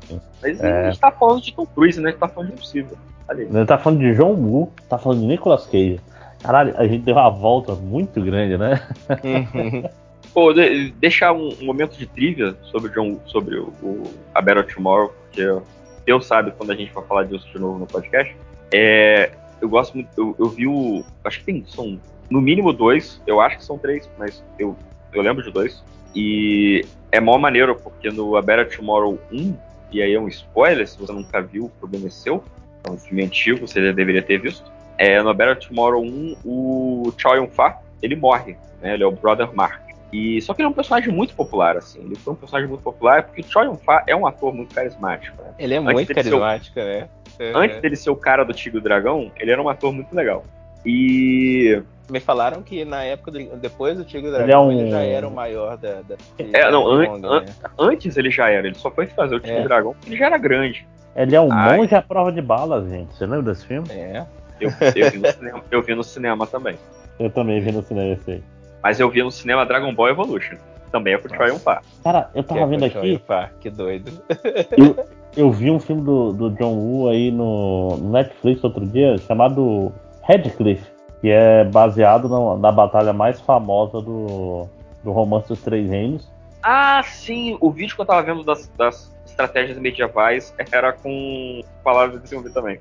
Sim, que, que é um filme legal. Pra quem conhece a história, pra quem não conhece fica meio estranho. É, é legal porque o, o livro ele é parcial a um reino, né? O, o romance dos três reinos, ele tem o Liu Bei é o herói. Então todo mundo tem que ser menos, é, como posso dizer assim, é, tem que fazer os outros. do, do Tigre e Dragão? Não, não, isso é, isso é em outra época. Isso é em... a, a Liu Bei é o personagem, vamos dizer assim, é um personagem histórico que existe. Esse filme, ele pega uma, uma visão mais do sul, e o sul, tipo, são personagens que no livro não são tão bem tratados, eles são tratados melhores e tal. Só que eu acho que pra quem não conhece, é ruim. Todas as coisas que são feitas baseadas no romance de Três Reinos, ele tem esse problema porque no Japão todo mundo conhece, na China todo mundo conhece. Então é Uhum. tipo, você vai fazer um, um, um filme sobre a, sei lá, alguma coisa que Guerra- Jesus fez. a Guerra do Paraguai. Aí passa Não, aqui não, no não. Brasil, Não, passa no Paraguai Não, e embora. da conhece. Não, tem que ser algo Sobre muito mais. Tieta. Tem que ser sobre a Santa Ceia. Ah. Aí tu não, tu não vai explicar quem é Jesus, teu filme começa na Santa Ceia, tá? tu não vai falar. É, é, é- é isso. Você assume. Não, o Faz muito sentido Jesus. essa explicação. É, É, e o filme é só a, a ceia, né? Não, tipo, não tem mais É. nada. É exclusivamente a ceia. A- aparece, aparece. Só um cara botando a mão no prato história. Aparece o cara cobrando imposto, você tem que saber que ele é o Mateus já. É o Mateus que era publicano? Não sei. É, tipo, essas coisas é, é, são assumidas. Então, na verdade, eles assumem quando fala: Olha lá quem está chegando. É Guan Yu. Aí você fala: Ah, quem é Guan Yu? Aí, enquanto na China tem uma estátua de 40 metros de altura desse cara, porque esse cara é o deus da guerra da China. Entendeu? Meu Deus. É, é, você tem que conhecer. e Eu tô falando sério. Deixa eu mostrar aqui a estátua do Guan Yu. Mas É é. Ah, então, aí o- no vídeo que eu tava vendo, ah, o que o cara tava falando era que é, nesse filme tem uma, uma estratégia militar que é a, a defesa dos oito portões, que consiste em enganar o- os cavaleiros com aberturas e fechamentos de, de escudo, na parede de escudo, para que eles Sim, sejam atraídos, sim. fiquem perdidos. Só que aí o cara explica, então, só que isso é, é- é- é mitológico, isso é do, do romance dos Três Reinos, e no romance não explicam como isso acontece. Só fala que existe isso, a Uhum. defesa é assim, e o objetivo é esse. Mas não diz como que eles abrem e como é que eles fecham. Então, a galera do filme imaginou e inventou como funciona. E aí o cara, é, não faz o menor sentido o que eles estão fazendo aqui. Sim. Mas é, mas é bonito. Mas não faz o menor Não. sentido. Cara, e tem outros momentos no Romance dos Três Reinos que é tipo, ah, ele vai usar a defesa dos oito portões, mas a defesa dos oito portões ela é fraca com, contra o vento leste. Aí você tem que aceitar essa merda aí, entendeu? É, é- é tipo isso. Mas, ó, eu botei a estátua aqui, tipo um Cristo Redentor do, do Guan Yu, que é tipo assim, é um irmão jurado do rei de um dos três reinos. Entendeu? Aí, tipo assim, esse cara, quando ele aparece. Caraca, filme- isso é uma estátua que Cê- existe? Sim, 100% real. Caraca, Viu, velho. olha o o, o, o. Cinco Horas? O, a gente só tem também o estátua do Cristo Redentor, entendeu? Porque ele é um personagem do romance da Santa Ceia, que é baseado naquele Exatamente. filme lá que a gente tava falando agora. Mas o-. É a prequel da Paixão de Cristo. Paixão de Mas, Cristo, hein, origem. Mas deixa, deixa eu terminar a história lá do, do, do, do A Better Tá. Tomorrow, que terminei. Isso. E aí, enquanto você tá- a gente tá falando de romance três reinos aí, é, ele falou do Triunfar. Então, o Brother Mark, o Brother Mark, ele morreu, só que ele foi um personagem tão popular, tão popular, popular que, tipo, Teve que voltar. a- a- os fabricantes de óculos de, de- da China Quadradinho. né? começaram a ter que é, o fazer o óculos redondinho dele porque ficou popular por causa do, do- do filme. Tipo, Peraí, só um é, mudou. Redondinho ou quadradinho, Tango? Isso é muito Eu sério. acho que era, eu acho que era redondinho, cara, porque era Nossa, o óculos, o cabeça é modelo, modelo do É. óculos era o modelo Alain Delon, porque era o mesmo óculos que o Ah. Alain Delon usava nos filmes dele e tal. E o Alain Delon mandou uma carta, tipo, pro Choi Yun-fat agradecendo, na época ele já tava meio é, é, esquecido e tal. E, graças Ah. ao Choi Yun-fat, ele ficou popular no mundo inteiro, sobretudo na Ásia. E aí foi isso. Aí no, ia sair o Battle Tomorrow 2, não ia ter nenhuma relação com o personagem do Brother Mark, mas ele ficou tão popular que não teve o que fazer. Aí Não que- teve como. Meteram flashback pra. Eu não vi o. Não, Cabelo Tomorrow. Não, é, é- é o Battle Tomorrow 2 é com o, o Choi Yun-fat, E ele tá interpreta o irmão gêmeo perdido do Brother Mark. ah, meu irmão, o pessoal, Que o pessoal também não, usa o não é preso óculos, nas amarras do bom senso. É muito bom, cara. É muito maneiro. É, é, é um Ele, tá, ele usa igual, né? porque faz muito sentido. Não, e, e- e é muito bom porque é, esse filme tem uma cena espetacular que marcou minha infância, cara. Que é do. Tem uma hora que tem um- uns caras que eles invadem o, o irmão do Brother Mark, ele, ah, ele mora na, na Califórnia, porque o filme precisava se passar nos Estados Unidos. Então, por algum motivo, ele saiu da China como irmão gêmeo perdido e foi criado no orfanato em São Francisco. Aí tem uma cena que tem os mafiosos que estão invadindo o restaurante do cara, do Francisco, que é um restaurante de comida chinesa muito bom. E aí os caras é, é, xingam o Brother Mark, eu acho que eles fazem uma parada meio tipo um racial slur, sabe? Tipo, chamam ele de, de chinês, um negócio ruim e tal. E aí, Hum. cara, tem todo um monólogo do Choi Yun-Fat é, pegando um pote de arroz, uma tigela de arroz cozido, entregando pros caras, aí falando, "Ah, você tá me chamando de chinês como se fosse uma coisa ruim, mas não é uma coisa ruim, e não sei o quê, porque o, o arroz, o arroz é a nossa vida, o arroz é a nossa família. Você não gosta do arroz? Aí ele começa, sei lá, tipo, comer arroz com a mão, aí ele começa a cuspir o arroz enquanto fala, aquela coisa bem empática que o Choi Yun-Fat faz bem pra caralho. A cena é muito foda, cara, mas assim, é exagerada pra caralho, cara, é muito engraçado, tipo... é, o arroz é a nossa família, o, o arroz é a nossa mãe, é a nossa Eu avó. acho que xingam ele de, de comedor de arroz, inclusive, sabia? Talvez, talvez, pode É, crer. é, tipo assim, eu, eu, eu, eu acho que eu vi esse filme. Porque, aliás, quando o Netflix começou, Netflix ele era maneiro no sentido de ter assim, tinha um monte de filme do Takashi Miike, tinha uma porrada de filme do John. Tinha um Tinha monte filme de, da Mickey? Porra. tinha, um- tinha quase todos, cara. Quase todos saíram no. Brasil. Tinha um monte de coisa. Aí foram saindo esses filmes. Quem gostava de filme oriental bizarro, tava super bem servido no Netflix no começo, quando não tinha nada no Netflix. Aí foi tudo saindo. Inclusive, eu, eu, eu acho que eu devo ter enchido muito o saco da, da minha mulher pra ver o A Better Tomorrow 1 e 2. Deve ter sido nessa época aí do início do Netflix. É um filme que eu sempre gosto de rever, cara. Se eu tenho a oportunidade de rever, eu revejo. Eu gosto dessas cenas, eu gosto desses momentos. Então, é aquela história, A Better Tomorrow, o, o, o primeiro filme lá do, do cara do Parasita, o. Ah, do, do assassino serial lá, Memories of a Murder. Ah, que é, é- Esse filme é foda, é um do- daqueles filmes que fizeram o filme 10 anos depois acharam o assassino. Saca? Aham. Aliás, falando nisso, eu vi um filme coreano que é meio piegas, mas é um filme super importante que é Os Silenciados. Não sei se vocês conhecem. Que é, é, uma, é uma história real sobre um colégio de crianças surdas e mudas. Caraca.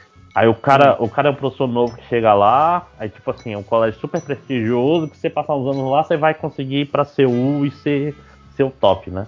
Aí chega lá, as crianças são estranhas, ele vê um professor batendo no moleque. Aí sei que ele acaba descobrindo que as crianças estão sendo abusadas from hell lá dentro. Caraca, e elas são. As crianças são surdas. Surdas e mudas, né? Então ninguém ouve. Ah, eu, eu acho que eu vi isso, hein? Ai, que horror Lembra essa Cara, aí, cara. é Meu sensacional. Deus. Não, Tenso. bicho. E, e o filme é, Meu é Deus. tenso, porque a história é real. Quando o filme foi lançado. Ah, peraí, é, baseado numa história. Ui, que horror, meu Deus. 100% real. Não, você não está entendendo. Ai, eu vou, vou ter que dar um spoiler do filme, então desculpem pra quem tá ouvindo. Ah, mas eu não vou porque assistir é, esse filme, não. Pode é um falar, spoiler cara. sobre a realidade do filme, que é tipo assim. No final, as- eh, o diretor tem um irmão gêmeo. Cara, tem umas cenas fodidas de tribunal ali no meio, que tenta falar assim. Ah, você sabe quem te abusou? Foi esse ou foi esse? Falando pros dois irmãos Gente, gêmeos. mas não, não é assim, cara. É, Caraca. não, cara. E é tudo Tenso baseado isso. mais ou menos em fatos reais. Sei que aí no final o fulano pega dois anos, cicrano. Dois pega anos? Meses, é. Aí, tipo assim, o que aconteceu? Quando esse filme foi lançado, deu um- uma parada tão fodida na Coreia que mudou duas coisas do sistema legal deles. Que era, primeiro, tinha uma parada que a par- acho que a- de- dos 13 anos em diante, uma criança abusada, se os pais fizessem um, um acordo, o, o caso sumia. Meu Deus, cara, que isso? E Caraca. o. Qual, é o nome da parada? É, o, a prescrição para crimes contra crianças, eh, tipo assim, aumentaram bastante. Foram duas coisas que mudaram. Não, mas peraí, peraí. Ah, ah, eu não, não entendi, eu O acho. final do filme é uma pior? merda. Não, não, não. Tipo assim, falaram, vamos tirar aí essa parte aí da, das crianças e vamos aumentar o tempo Ah, necessário para das crianças. prescrever, entendeu? Aí julgaram todo mundo Entendi. de novo. Tipo assim, foi um filme que Nossa, literalmente Mudou a pessoas- vida, né? Nossa. Porque, assim, o filme, é como são crianças, então pega crianças, mistura várias em uma, é, é uma dramatização, entendeu? Bem porque você não pode Sim, fazer. sim, né? aham. É, é porque eram mais professores, eram mais crianças, aí ele, ele condensa personagens e tal pra facilitar a vida. Mas foi um negócio que Meu Deus. mudou, mudou literalmente o filme mudou o, o sistema judicial. O país inteiro. Né? É, não, parada. E o filme é tenso, cara. O filme, o filme é, é, é Deus. perturbador. Tem umas cenas ali no meio de, de pedofilia que são meio perturbadoras. Eu não. Ai, que horror. Isso não- É, eu é- não ia é ver um esse filme mesmo, não. bem pesado. Mas, inclusive, eu acho que ele é do diretor do Round Six. É o, não é, é, porque tem vários atores do Reutilizados. do, do jogo do Lula. É, a, a, é, aquela história, o cara que é o, o ator mais famoso da Coreia é o personagem principal, que é o cara que. Vocês viram Round 6? Não. Não, mas não vou nem ver, então pode falar. Ah, não, assim, É. é. não, é porque, tipo assim, tem um, tem um cara lá que hoje em dia é o, é o ator mais. É o, é o, é o principal Ah, cara. sei. É, tal. Não é o carinha do. É o- é o-. É, ele é o cara não é o do, principal do- do... Round 6, mas ele é o cara que joga o, o negócio no chão lá, faz o primeiro jogo. Ah, então não. Eu só, só fiquei conhecendo o principal porque a cara dele tava em tudo quanto é lugar.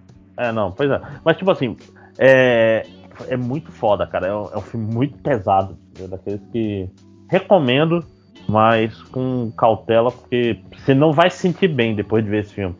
E, Não, e eu fico pensando, sabe o que é pior? Eu me senti melhor porque eu soube que depois do filme as coisas, essas pessoas Melhoraram. sumindo. Mas o filme Aham. termina Mas- do jeito mas- terrível, cara. Mas olha Mas o só, filme é a- quando que aconteceu? Quando que saiu esse filme, Márcio? o, o, o- as coisas aconteceram em 2005, 2006. Aí teve um livro e teve o filme em 2011. Aí depois disso é que Nossa. revisaram. horror. É recente, cara. Mas, o André, é, é- é cinema coreano como um todo, pouco que eu, Eu vi. gosto muito. Então, mas assim, são filmes pra você não se sentir bem depois. É, exatamente. Eu, eu não sei se eu lembro, se eu vi algum filme coreano. Minto, teve um que era o The Host, eu que era adoro- do, do, do eu ET do adoro Old. Boy. Mas o É, cara de- mas- Pai The Não, Host Old é Boy muito é bom, né, cara? totalmente pilharrada, né, cara? The, The- Mas The então, Host cara, morre. eu morre amo Old Boy, mas os outros não, filmes do diretor da trilogia da Vingança, Lei de Vingança é um filme que você fica. Caraca, velho. A, a Não, mocinha cara. te deixa bolado. Doido. o senhor, doido. senhor. O final do Senhor Vingança, cara. O final do seu Vingança é maravilhoso, eu achei. Cara, é, é, é, é foda. É fudido demais. E é outro filme que pensando, fala de Quem surdo de teria novo, né? coragem de fazer isso, cara? Um filme desse com um final desse. Mas Nunca o, ia ter um filme o- americano daquele jeito. o André, o, o que, o que, que tem de- no The Host de desgraça, cara? Me, me desanima aí, cara, porque eu não lembro. Assim, se eu lembro Peraí, você não bem, assistiu The Host? A família, Não, eu- eu a assi- família toda se, eu a assisti, família toda mas- se fode. Não, não, não, eu, eu faz tempo que eu assisti.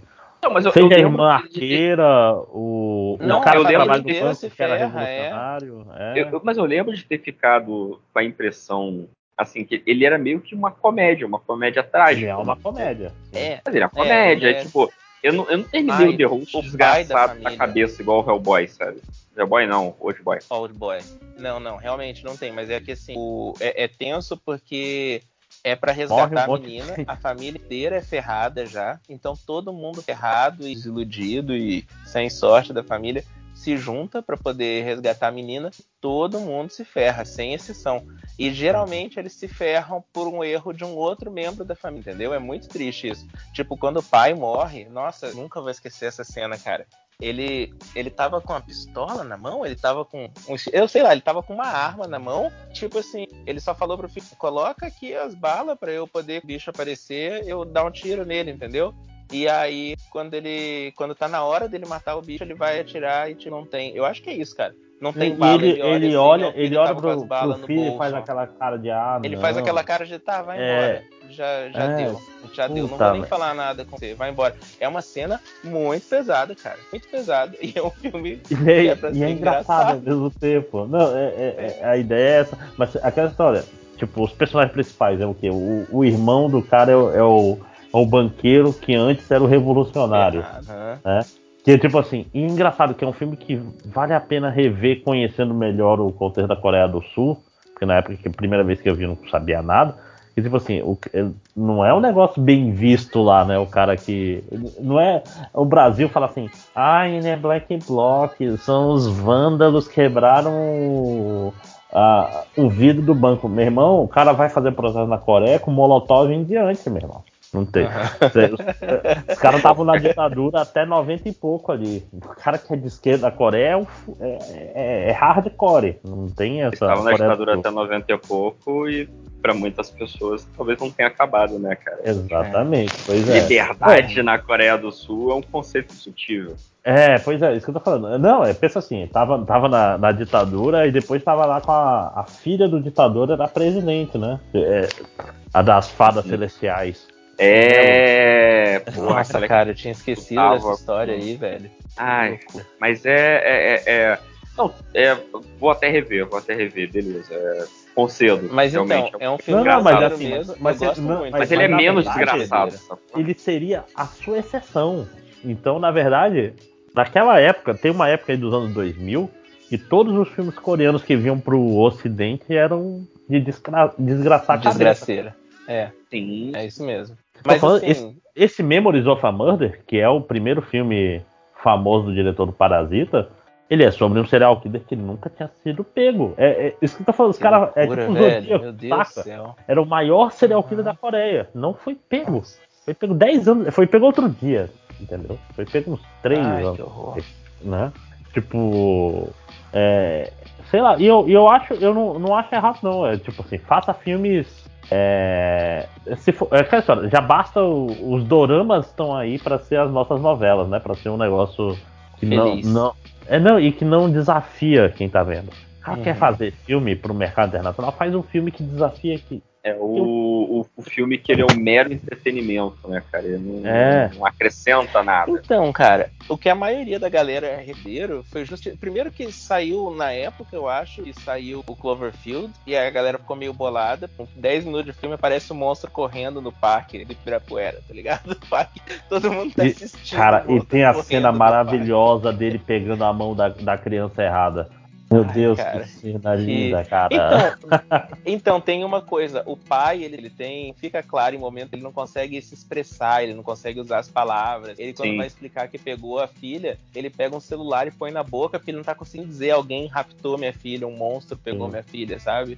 E, e aí, cara, é muito doido que a menina dá a impressão de que ela é o oposto total, né? A família inteira tá preocupadíssima com ela, porque, tipo assim, é a grande aposta da família, sabe? Essa menina é o gêniozinho da família. A gente tem que trazer ela de volta. E tadinhos, eles todos muito ferrados. É uma Se família bem que não, ninguém não, acredita não. neles. Na- não, na verdade não. A família, o, a filha é atleta olímpica, o, o filho, o outro Mas filho qual que lá é o é problema que a, que a filha atleta olímpica ela também é, se ferrou? Aconteceu alguma coisa com ela. Ela se ferrou com alguma coisa. O faz que tanto foi? tempo. Não, Todos eu eles acho têm um motivo pra estar ferrado, assim. Todos eles tinham. É, é tipo assim, tirando o, o principal, né? O mais velho. Todos eles tinham um motivo pra ser grande e se ferraram. Sem exceção. Cara, eu tenho, por isso que eu, o que falando, que é eu que tenho rever, faz muito tempo que eu vi esse filme. Mas ó, Tango, um, um filme coreano que eu acho que não é uma tragédia, mas é um filme lindo, assim, visualmente, é A Vilanesa. É um filme. Esse eu não, não, não nem de ouvir Cara, A Cê- capa dele cara, parece termo- um filme erótico, vi por causa Cara, disso. em termos de, de cena de é ação, esse- cara. Cinema coreano é foda, né, cara? É, Eu jurava tipo que era. Ele é tipo o The Raid coreano, vamos dizer assim. É um filme daquele que cena de ação que você- que você para pra olhar assim, caralho, como fizeram isso? Tem muita cena de ação em primeira pessoa, muita cena de ação em terceira, muita cena daquela aquela cena de ação que tu olha, caralho, como a câmera passou por aqui, saca? que massa. É, é, é tipo assim, não é super tenso o roteiro, mas é um filme que em termos de cena de ação é. Como é que é, esse aí? A Vilanesa, The Villainess. Não, tudo bem, mas a historinha, pô, como é que é? Ah, pois é. Eu não lembro direito, só lembro da cena de luta. É, Ah, é- é- é isso que, é isso que eu quero dizer. A vilã. Eu acho que tá no, no Prime. Cara, Ah. tem uma cena de luta em. É tipo assim, é um monte de, de, de cena de luta, uma encasquetada na outra, entendeu? É, ela, eu lembro que, tipo assim, ela era uma assassina. aí foi traída e não sei o que, e quer começar a vida de novo e puxa. E, e vem o pessoal trazer ela de volta, saca? É tipo. É, é- é- a, a história não importa muito, mas a cena de ação que importa, basicamente. Não, pois é, porque eu não sei, é, é, é, eu não sei se eu vi, entendeu? Porque tinha uma época na, que a gente tipo, conseguia filme piratão e assim, eu, eu assisti muito filme diferentão, sabe? Só que às vezes, às vezes eu vi e não lembro, é esse que eu ponto. Tipo, Uhum. tudo isso, Takashi Miike, é, Old Boy, tudo isso foi é, DVD gravado na época da faculdade, sabe? Tipo, esse filme, esse filme é maneiro, esse filme é maneiro, esse filme é maneiro. Cara, eu tô Não, pensando pois é. que eu assisti o It the Killer do, do Takashi na faculdade. E hoje em dia, quando eu jogo vi- videogame mais violento, eu já, já fico. Eu mudei muito da faculdade pra cá. Mas It eu the também, Killer tem então. uma cena que me fez mal, eu lembro. Então, o, o- eu acho que sim. Eu acho que quando eu vi o It The Killer, eu- não sei se eu- me- alguma cena me fez mal, provavelmente sim. Mas eu acho que o, o, o, o desgraçamento de cabeça do Takashi Miike da vida sempre, é, sei lá, me soou o ponto do caricato, sabe? Do, da, do, do pastelão. É, tem Enquanto poucos que filmes dele que, é que são tipo, sérios. Né? Situação merda, sabe? Tipo, caralho, que situação merda que tá acontecendo agora, meu Deus do céu. Mas, mas eu vou. A exceção do Takashi Miike é o Audition, cara. E esse Cara, é só o bad Miike vibe. tem, tem muitos filmes, não tem, cara? Tipo assim, centenas Takashi na casa das centenas. ele, É. ele dirige três filmes por ano. Então, Cara, eu acho que ele é o cara é- mais prolífico da- vivo, assim, se eu não me engano. Eu acho que uma época, de- de horas, ele era, ele era recordista do Guinness, dessa, dessa porra Então, aí. Eu aí eu tô falando isso porque eu pensava que os filmes dele todos seriam tipo, o It the Killer e o 13 Assassinos. Aliás, 13 Assassinos eu acho. Ele tá sendo maravilhoso. Harakiri, Ma- nossa, que apesar que de ser um remake, incrível. é maravilhoso também. Harakiri, Nossa. Harakiri é lindo. O... Nossa, cara, eu nunca imaginei que eu ia falar isso, mas sim, é uma cena de Harakiri que é bonito de ver. É impressionante. Não, Mas, e o- não, eu o achava Takashi que ele fez fez Jojo Aquele da da. Ilha dos, dos, dos Suicidas, é, é dele também? Não, não, não é dele. A Floresta é dos. Suicidas. Não, não é não. O, ele fez o que? O Jojo. Ele fez o Terraformas, que é um filme horroroso. Ele, Ele fez o fez- Blade, Blade of the Immortal. Blade of the é Immortal, dele. que é um filme lindo. Dê uma Ele olhada fez nesse um filme sobre yokais, cara, né, cara? que é muito doido. É um filme sobre yokais, é isso. Qual eu, filme? É um, eu não lembro o nome do filme, acho que é A Guerra dos Yokais, uma coisa assim. Que é um filme que eu fico chocado, que parece que ninguém viu. E, pare, e eu fico chocado que ele fez também, porque tem efeito especial, né? É, é um filme doido demais. Não, não, mas assim, ele, ele- efeito especial ele não tem nenhum problema. Que Terraformas é só efeito especial ruim. É, é- é um Ah, filme eu acho- horroroso. eu acho massa horroroso dele. fora. É horroroso o Terraformas. Mas eu não O mangá isso ruim, original cara, já não é bom. É, assim, eu sou, eu sou muito, muito fã do Takashi Miike mesmo. Tipo, tem o Lessons of Evil, que é um filme que todo professor tem que ver. Não conheço. é baseado no mangá também. É sobre um professor que na verdade é um serial killer. E ele acaba sendo descoberto. Caraca. Ele fala: Ah, o jeito é, é- é eu matar, eu matar todos os meus alunos e, e, e- e fingir que foi um, um incêndio, alguma coisa assim. Então, Caraca, velho, que horror. Cara, mas é, é muito bom, cara. É, é bem é bem feito. Aquele. Eu, eu botei no Surubão um tempo atrás que, que o Round Six copia, que é um, um Daruma, que, que é um jogo que mata as pessoas, também é dele. Cara, ele faz muito tipo de filme diferente. O Takashi Então, Miike os é- filmes é- dele não é são necessariamente de uma. Não, ele não, não é um diretor que faz umas coisas muito parecidas, né? Ele faz tudo. Tá com vontade, O- faz. Cara, ah, Tem na- comédia, tem tinha horror. Kraus, Kraus no Netflix, que é o Corvos, né? Que era. É basicamente o quê? É sobre adolescentes é, no, no pior colégio do Japão para delinquentes dando voador uns nos outros. É tipo, é um filme sobre voadoras. E é legal. É- mas é baseado no mangá lá, do, dos carinhas Não, dos mais isso. É um mangá super famoso. O filme é canônico e é uma prequel do mangá.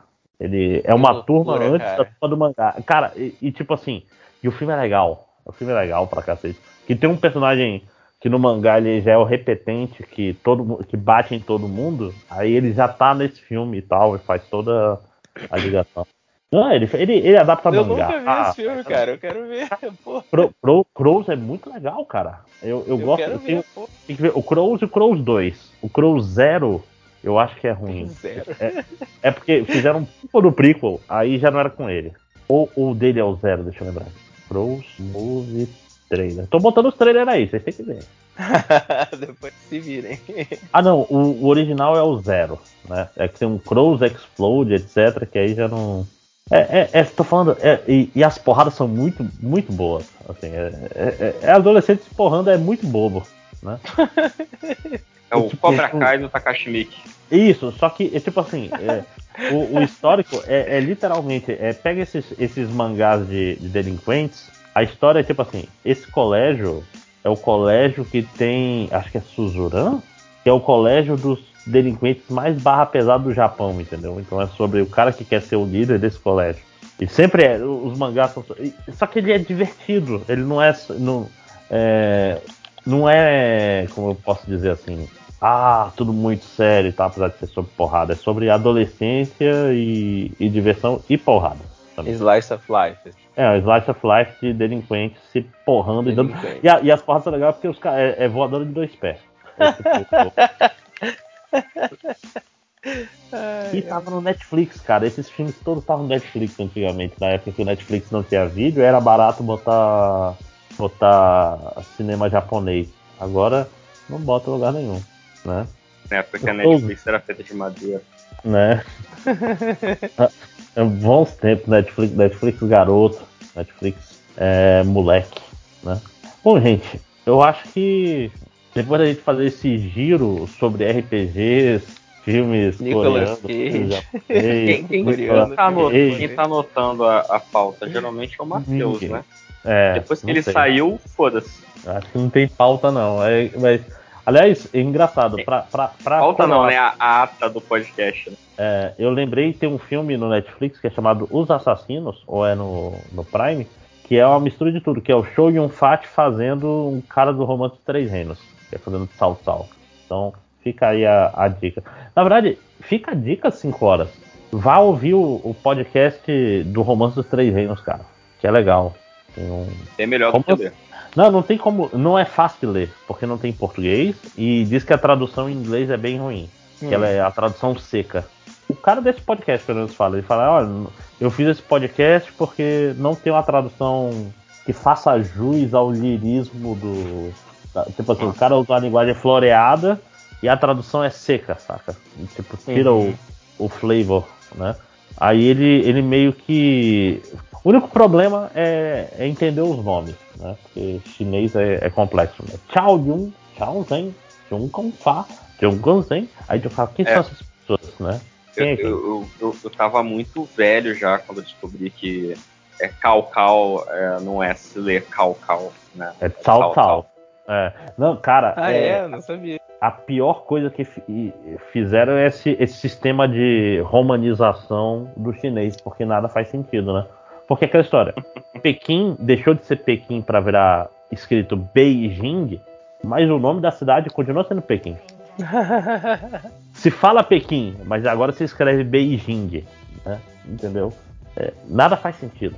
Faz sentido. É tipo o Tekken, o Tekken me ensinou isso, que o chinês, você não, não confie na escrita chinesa. Né? Que tinha Xiang Rua, Tekken me ensinou não É, a, a personagem se chamava, tu, tu ligaria, a Xiang Rua. Não, isso é no. Não é no Tekken, isso é no Soul Calibur. Xiang Rua. Aí, você, é, aí o cara fala, Yanfa, Win. É, pode crer. Aí, que, onde tá escrito Yanfa aí? Tá escrito Xiang Rua? Porra. Eu, eu só fui me ligar nisso. Foi agora, por causa da pandemia, que baixei aplicativos de idiomas, né? E, tipo, ah, vamos, vamos pegar mandarim, foda-se. E aí tem um que é muito bom, que é o Hello Chinese, quem me indicou foi um amigo meu que ele faz aula de mandarim e tal. E ele falou, não, a professora recomendou esse pra estudar em casa. Eu falei, ah, maneiro. E assim, cara, é, é, ensina a porra toda, desde escrever a letra até cada desinência de cada fonema, não sei o que, aí tem essa porra toda. Eu, tipo, caralho. Então, Uhum. cal cal é tsal tsal, que, que fantástico. Uhum, sim. Não, e é foda, ouvindo o podcast, e, e eu falo, quem é esse cara mesmo? Vou procurar ele na, na Wikipedia. Como é que faz? Né? O- É o Janfei. Como é que você escreve isso? É, é, tipo, se eu, se eu, eu- assim que eu sei quem é, quem é o Janfei porque ele falou um monte de vezes, mas é, é Jiang, é, né? não, é, não é trivial a tradução, mas, mas é legal. Recomendo demais, novamente, o Romance of Three Kingdoms Podcast. O que é- romance? Romance é é of nome? the Three Kingdoms Podcast. Ah, tá. Você É acabou de direto, falar. né? É, que o cara, o cara ele vai capítulo por capítulo narrando e fazendo. às vezes ele faz umas introduções e fala. É importante falar que na China era assim, assim assado e tem capítulos fazendo Ah, contextualização maneiro. e tal. Não é só, não, não é um audiobook, é um cara fazendo uma. um- e, e é legal, tem, tem umas passagens que são fascinantes mesmo, apesar de falar caralho, confucionismo. Pare, né? Tipo, para. o, ca- o cara, tipo assim, ah. é, minha poesia, o que você achou? Achei uma merda. Ah, legal, vou matar você, toda a sua família e todo mundo que nasceu na sua cidade. Tipo, sempre nesse, nesse rumo, entendeu? É. Tem confucionismo, tipo, ah, você é um escravo, é porque você está obedecendo um desígnio do céu.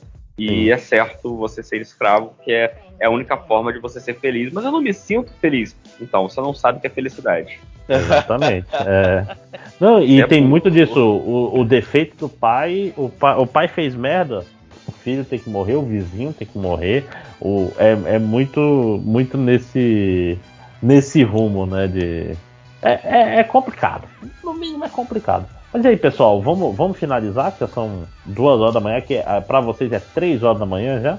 Caraca, são É, três horas da manhã. Mas ó, falar com você é muito bom, gente. Que noção da hora. Sem sacanagem. Não, foi, foi divertido ideia, demais. cara. Rapaz, É se tiver um FIC presencial, a gente vai poder fazer isso aí na mesa do bar, que é o lugar correto pra esse tipo de coisa. é o local Pô, correto. nem- nem pra nem me falar fale, de que todos os assuntos que a gente. Sim. A gente falar sobre o romance dos 300. Isso, todo mundo já vai ter ouvido o podcast lá, a gente vai poder discutir quem é o quem é o seu herói favorito do romance, por exemplo. Então tá certo, minha gente. Vamos nessa. Pessoal, foi um grande prazer e é isso. Deixa eu ver como- antes como é que para de gravar. Então digam tchau. Tchau. Tchau. Falou, galera. Obrigado